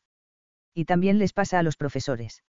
Empecé a examinar mi propio flujo laboral y, cuando llegué a la parte del libro donde figura el ejemplo de la galleta, me di cuenta de que revisar el correo electrónico se había convertido en mi galleta.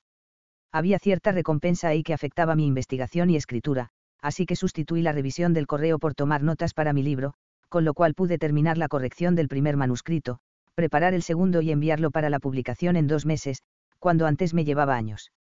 Cambiar un solo aspecto de mi flujo de trabajo, la frecuencia con la que revisaba mi correo electrónico, incrementó mi productividad personal al menos un 400%. Y es emocionante, porque si logré tan maravillosos resultados en un solo aspecto de mi vida laboral, ¿qué otras cosas puedo lograr? He mejorado la calidad de mi sueño y la frecuencia con la que me ejercito, y he disminuido de forma radical la cantidad de estrés causado por la postergación. Me ha cambiado la vida. Hace unos meses volví a escribirle a la mujer que acudió a Alcohólicos Anónimos para preguntarle cómo iban las cosas. 259. Sigo yendo a las reuniones, me contestó. Y en marzo por fin empecé a bajar de peso, porque ya no me cabía la ropa. Creo que ese mensaje podría serles de utilidad a otras personas. Sin importar cómo de intenso sea el dolor, es posible sobreponerse. En A decimos esto, cuánto dolor tienes que sentir antes de empezar a creer que se puede acabar. Sé que es difícil y aterrador.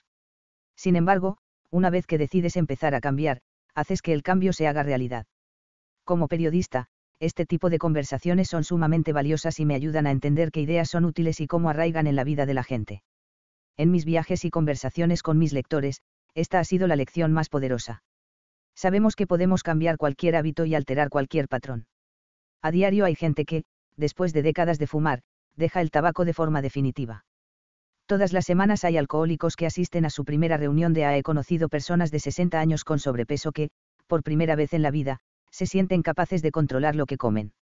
He hablado con estudiantes universitarios que han transformado su vida hasta tal punto que se sienten personas distintas. Todos los hábitos se rigen por una serie de reglas y, cuando entendemos esos códigos, adquirimos la capacidad de influir en ellos. Cualquier hábito se puede cambiar. Si has encontrado la forma de cambiar tus hábitos, me encantaría escuchar tu historia. Mi correo electrónico es charles.charlesduig.com. Contesto todos los correos que recibo y espero con ansias que me cuentes que te ha funcionado. 260. Apéndice. Guía para que el lector ponga en práctica estas ideas. Lo más difícil de estudiar la ciencia de los hábitos es que, cuando la mayoría de la gente oye hablar de este campo de estudio, quiere saber la fórmula secreta para cambiar cualquier hábito al instante. Si los científicos han descubierto cómo funcionan estos patrones, entonces lo lógico sería que alguien hubiera descubierto también la receta para el cambio inmediato, cierto. Ojalá la vida fuera tan fácil.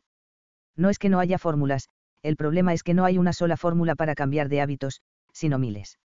Los individuos y sus hábitos son distintos entre sí, de modo que los detalles específicos del diagnóstico y el cambio de patrones difieren entre personas y entre comportamientos. Dejar de fumar es distinto a controlar los atracones compulsivos, lo cual no es igual a cambiar la comunicación conyugal, lo cual es distinto de la forma en que priorizamos las tareas en el trabajo. Por si fuera poco, los hábitos de cada persona están motivados por ansias diferentes. Por lo tanto, este libro no contiene una receta única. Mi intención era más bien aportarte algo diferente, un marco de referencia para entender cómo funcionan los hábitos y una guía para experimentar con formas de cambiarlos. Algunos hábitos son fáciles de analizar y modificar. Otros son más complejos y obstinados y requieren que los examinemos con más detenimiento. En otros casos, el cambio es un proceso que nunca concluye del todo pero eso no significa que el cambio sea imposible. Cada capítulo de este libro explica aspectos distintos sobre por qué existen los hábitos y cómo funcionan. El marco de referencia descrito en este apéndice pretende desmenuzar de forma muy sencilla las tácticas que los científicos han descubierto para diagnosticar y reconfigurar los hábitos cotidianos. Claro que no es una guía exhaustiva, sino un mero punto de partida práctico. Y, junto. 261. Con las lecciones más complejas contenidas en los capítulos de este libro, es también un manual para saber cuál es el siguiente paso. El cambio no necesariamente es rápido ni sencillo. Pero, con esfuerzo y dedicación, es posible reconfigurar casi cualquier hábito. Marco de referencia. Identifica la rutina. Experimenta con las recompensas. Aísla la señal. Diseña un plan. Paso 1. Identifica la rutina. Los investigadores del MIT citados en el capítulo 1 descubrieron que hay un bucle neurológico en la base de cualquier hábito, el cual consiste en tres partes, una señal, una rutina y una recompensa. Para entender tus propios hábitos, necesitarás identificar los componentes de tus propios bucles. Una vez que hayas elaborado un esquema del bucle de hábitos de un comportamiento en particular, puedes buscar formas de reemplazar los viejos vicios con rutinas nuevas. Por ejemplo, digamos que tienes el mal hábito de ir todos los días a la cafetería a comprar una galleta de chocolate, como lo tenía yo cuando empecé mi investigación para este libro. Digamos que este hábito ha hecho que ganes unos cuantos kilos. De hecho, digamos que te ha hecho ganar exactamente 3 kilos, y tu esposa ha hecho algunos comentarios mordaces al respecto. Has intentado ponerte límites, e incluso pegaste una nota en tu ordenador que dice, no más galletas. 262.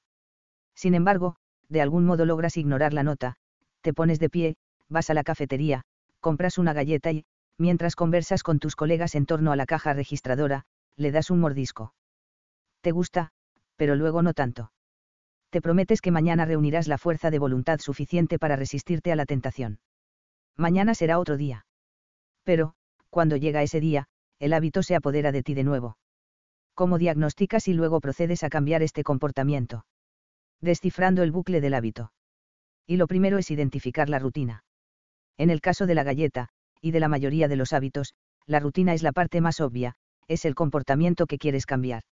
La rutina es que te levantas del escritorio todas las tardes, caminas a la cafetería, compras una galleta de chocolate y te la comes mientras conversas con tus amistades. Eso es lo que anotas en el bucle. Después, hay que hacerse unas preguntas menos obvias, ¿cuál es la señal que detona la rutina? Es apetito. Aburrimiento. Hipoglucemia. La necesidad de tomar un descanso antes de ahondar en otra tarea. ¿Y cuál es la recompensa? La galleta misma. El cambio de escenario. La distracción temporal. La socialización con los colegas. El disparo de energía causado por el azúcar. Para descifrar las respuestas, es necesario experimentar un poco. Paso 2. Experimenta con las recompensas. Las recompensas son potentes porque satisfacen las ansias.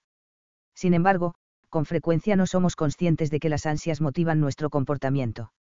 Por ejemplo, cuando el equipo de marketing de Febrece descubrió que los consumidores deseaban sentir un aroma fresco al final de su ritual de limpieza, encontraron una ansia que nadie sabía siquiera que existía. Estaba oculta a simple vista. Así funcionan la mayoría de las ansias, son 263. Evidentes cuando las vemos en retrospectiva, pero cuando estamos bajo su influjo son sumamente difíciles de identificar. Para descifrar cuáles son las ansias que motivan ciertos hábitos en particular, es útil experimentar con distintas recompensas. Puede tomarte varios días, una semana o más. Durante ese periodo, no deberías sentir la presión de hacer un cambio real, basta con que te visualices como un científico que está en la fase de recopilación de datos. El primer día del experimento, cuando sientas el impulso de ir a la cafetería a comprar una galleta, ajusta la rutina para que te dé una recompensa diferente. Por ejemplo, en lugar de caminar a la cafetería, sal a la calle, da una vuelta a la manzana y luego vuelve a tu escritorio sin haber comido nada. Al día siguiente, ve a la cafetería y compra una rosquilla o un chocolate, y cómetelo en tu escritorio. Al día siguiente, ve a la cafetería, compra una manzana y cómetela mientras conversas con tus amistades. La siguiente vez, prueba con una taza de café. Otro día, en lugar de ir a la cafetería, ve a la oficina de algún amigo y conversa con él durante algunos minutos antes de volver a tu escritorio. Creo que ya sabes a dónde voy con esto. Lo que hagas en lugar de ir a por la galleta no es relevante. El punto es poner a prueba distintas hipótesis para determinar cuál es el ansia que detona la rutina. ¿Es la galleta misma o las ganas de tomarte un descanso del trabajo? Si es la galleta misma, será porque tienes hambre. En cuyo caso, la manzana debe servir o ansías el disparo de energía que provee la galleta. En cuyo caso, el café cumpliría esa función. ¿O acaso ir a la cafetería es un pretexto para socializar, y la galleta es un pretexto conveniente? En ese caso, ir al escritorio de alguien más a conversar unos cuantos minutos debe satisfacer el ansia. Conforme pruebes cuatro o cinco recompensas diferentes, puedes usar un viejo truco para identificar patrones, después de cada actividad, anota en una hoja las primeras tres cosas que te vengan a la mente cuando vuelvas a tu escritorio. Pueden ser emociones, pensamientos aleatorios, reflexiones sobre cómo te sientes o las primeras tres palabras que se te ocurran. Después de eso, programa una alarma en tu reloj u ordenador para que suene en 15 minutos. Cuando suene, hazte la siguiente pregunta, ¿sigues? 264. Sintiendo el ansia de ir a por esa galleta. Hay dos razones por las cuales es importante anotar tres cosas, aunque se trate de palabras sin sentido. En primer lugar, nos obliga a tener conciencia momentánea sobre lo que estamos pensando o sintiendo. Así como Mandy, la mujer del capítulo 3 que se mordía las uñas, llevaba consigo una tarjeta llena de marcas que la obligaban a ser consciente de sus ansias habituales, escribir tres palabras nos obliga a prestar atención durante un momento. Por si eso fuera poco, los estudios señalan que escribir unas cuantas palabras ayuda a recordar después lo que estabas pensando en ese momento. Al final del experimento, cuando revises tus notas, te será mucho más sencillo recordar qué estabas sintiendo y pensando en ese preciso instante ya que anotaste palabras que detonarán una oleada de reminiscencias. ¿Y para qué sirve la alarma de 15 minutos? Porque el punto de estas pruebas es determinar cuál es la recompensa que ansías. Si 15 minutos después de comer una rosquilla sigues sintiendo el ansia de ponerte de pie e ir a la cafetería, entonces el hábito no está motivado por las ansias de azúcar. Si después de conversar con un colega en su escritorio sigues queriendo la galleta, entonces la necesidad de contacto humano no era lo que motivaba tu comportamiento. Por el contrario, si 15 minutos después de conversar con un amigo te resulta fácil volver al trabajo, entonces habrás identificado la recompensa, distracción y socialización temporal, que el hábito buscaba satisfacer. Al experimentar con distintas recompensas, es posible aislar qué es exactamente lo que ansiamos, lo cual es esencial para rediseñar el hábito. Una vez que hayas descifrado la rutina y la recompensa, lo que queda por identificar es la señal. Paso 3. Aislar la señal. 265. Hace aproximadamente una década, una psicóloga de la Universidad de Ontario Occidental intentó responder una pregunta que llevaba inquietando a los sociólogos desde hacía años. ¿Por qué algunos testigos de crímenes tienen recuerdos tergiversados de lo que presenciaron, mientras que otros recuerdan los sucesos de forma precisa? Como es lógico, los recuerdos de los testigos oculares son sumamente importantes. No obstante, los estudios indican que con frecuencia recuerdan los sucesos de forma tergiversada. Por ejemplo, insisten en que el ladrón era un hombre, cuando llevaba falda, o que el delito ocurrió al anochecer, aunque los informes policiales aseguren que ocurrió a las 2 de la tarde. Por el contrario, otros testigos oculares recuerdan los crímenes que presenciaron al detalle. Hay docenas de estudios que han examinado este fenómeno para tratar de determinar por qué algunas personas son mejores testigos oculares que otras. Los investigadores barajaban ciertas hipótesis, como que algunas personas tenían mejor memoria que otras o que recordar un crimen que ocurrió en un lugar familiar era más sencillo. Pero fue imposible demostrarlas, la memoria fuerte o débil, o la familiaridad con la escena del crimen daban igual al momento de recordar o tergiversar el episodio. La psicóloga de la Universidad de Ontario Occidental tomó un camino distinto.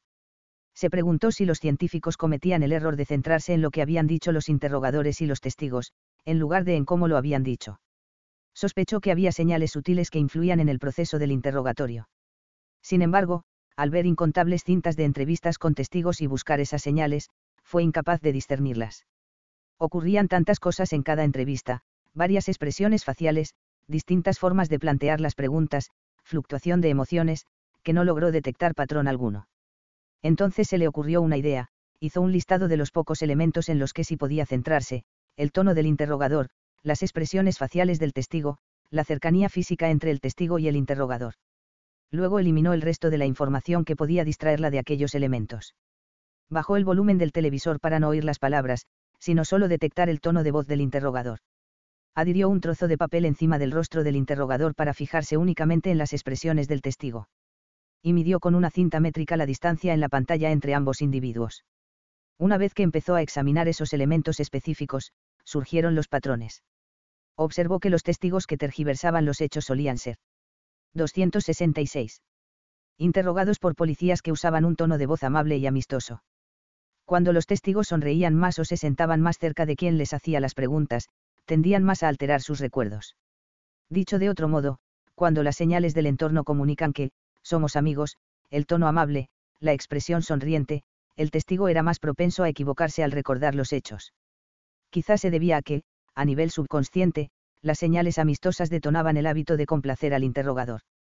No obstante, la importancia de este experimento radica en que docenas de otros investigadores habían visto esas mismas cintas y habían visto los mismos patrones, pero los pasaron por alto porque había demasiada información en cada cinta como para percibir señales tan sutiles. Una vez que la psicóloga decidió centrarse únicamente en tres categorías de comportamiento y eliminar la información adyacente, los patrones saltaron a la vista. Nuestra vida funciona igual. La razón por la cual es tan difícil identificar las señales que detonan nuestros hábitos es que hay un bombardeo excesivo de información mientras nuestros comportamientos tienen lugar. Hazte las siguientes preguntas, ¿desayunas todos los días a la misma hora porque tienes hambre? ¿O porque el reloj dice 7 y 30? O porque tus hijos ya empezaron a comer. O porque ya te vestiste y es el momento en el que el hábito del desayuno se desencadena. Cuando giras a la izquierda de forma automática mientras conduces al trabajo, que detona ese comportamiento. Una señalización en la calle. Un árbol en particular. El conocimiento de que se trata de la ruta correcta. Todo en conjunto. Cuando llevas a tu hijo a la escuela y de pronto te das cuenta de que inconscientemente tomaste el camino al trabajo, y no a la escuela, ¿qué fue lo que causó el error? ¿Cuál fue la señal que hizo que el hábito de, conducir al trabajo, se activara, en lugar del patrón de, conducir a la escuela? Para identificar la señal en medio del ruido, podemos usar el mismo sistema que la psicóloga, identificar de antemano categorías de comportamientos y examinarlos en busca de patrones. Por fortuna, la ciencia nos ayuda en este sentido. Los experimentos demuestran que casi todas las señales habituales entran en una de cinco posibles categorías. Ubicación. Tiempo barra horario. 267. Estado emocional. Otras personas. Acción previa inmediata. Por lo tanto, si estás intentando descifrar la señal que activa el hábito de, ir a la cafetería y comprar una galleta de chocolate, escribe cinco cosas en el instante en el que sientas el ansia, estas son las notas que yo escribí cuando estaba intentando diagnosticar mi hábito. ¿Dónde estás? Sentado en mi escritorio. ¿Qué hora es? 3 y 36. ¿Cuál es tu estado emocional? Aburrido. ¿Quién está a tu alrededor? Nadie. ¿Qué acción ha precedido al ansia? Contestar un correo electrónico. Al día siguiente hice lo mismo. ¿Dónde estás? Volviendo de la fotocopiadora. ¿Qué hora es? 3 y 18. ¿Cuál es tu estado emocional? Feliz. ¿Quién está a tu alrededor? Jim, de deportes. ¿Qué acción ha precedido al ansia? Hacer una fotocopia. Al tercer día, una vez más. ¿Dónde estás? Sala de juntas. ¿Qué hora es? 3 y 41. ¿Cuál es tu estado emocional? Cansado, emocionado por el proyecto actual. ¿Quién está a tu alrededor? Los editores que vienen a la reunión. ¿Qué acción ha precedido al ansia? sentarme porque la reunión va a empezar. Al cabo de tres días, quedó muy clara cuál era la señal que detonaba mi hábito de querer una galleta, sentía ansias de tomar un tentempié a cierta hora del día. En el paso 2 ya me había dado cuenta de que el hambre no era lo que motivaba mi comportamiento. La recompensa que buscaba era la distracción. 268. Temporal que suele acompañar la charla con un amigo. Y ahora sabía que el hábito se activaba entre las 3 y las 4 h. Paso 4. Diseña un plan. Una vez que tengas esquematizado tu bucle de los hábitos, después de haber identificado la recompensa que motiva el comportamiento, la señal que lo detona y la rutina misma, podrás empezar a cambiar el comportamiento. Puedes cambiarlo por una mejor rutina si planeas con anticipación el comportamiento que te dará la recompensa que ansías cuando aparezca la señal. Dicho de otro modo, necesitas un plan. En el prólogo, aprendimos que los hábitos son decisiones que en un momento dado tomamos de forma deliberada, pero en las que después dejamos de pensar y ejecutamos de forma automática, por lo general a diario. En otras palabras, los hábitos son fórmulas que nuestro cerebro sigue de forma automática. Cuando veo la señal, realizo la rutina para obtener la recompensa. Para reconfigurar esa fórmula, necesitamos empezar a tomar decisiones conscientes de nuevo. Y, según múltiples estudios, la forma más sencilla de hacerlo es teniendo un plan. A estos planes los psicólogos los llaman, intenciones de implementación. Volvamos un momento a mi hábito de comer una galleta todas las tardes. Con este marco referencial, aprendí que mi señal era que fueran más o menos las 3 de la tarde y 30. Sabía que mi rutina era ir a la cafetería, comprar una galleta y conversar con amigos.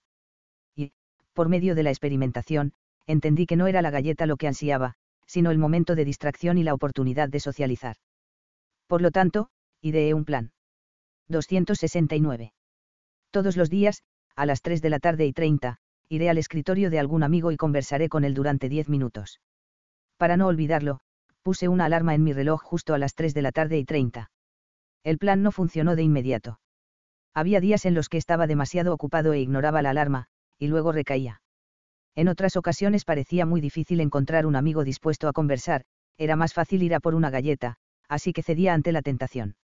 Sin embargo, en los días en los que sí me apegaba al plan, cuando la alarma sonaba y me obligaba a ir al escritorio de un amigo y conversar con él durante diez minutos, descubrí que terminaba el día laboral sintiéndome mejor. No había ido a la cafetería, no había comido una galleta y me sentía bien. Con el tiempo se hizo automático. Cuando sonaba la alarma encontraba un amigo con el cual conversar y terminaba el día con una satisfacción pequeña pero auténtica. Después de varias semanas, ya ni siquiera pensaba en la rutina. Y cuando no encontraba a alguien con quien conversar, iba a la cafetería y compraba té para beberlo con los colegas que estuvieran ahí. Todo esto pasó hace seis meses.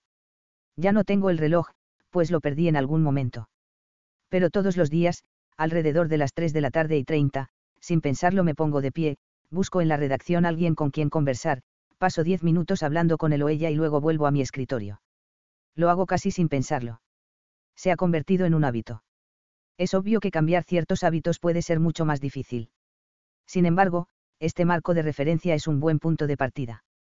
A veces el cambio toma bastante tiempo. A veces requiere múltiples pruebas y errores. Sin embargo, cuando entiendes cómo actúan los hábitos, una vez que diagnosticas la señal, la rutina y la recompensa, obtienes poder sobre ellos.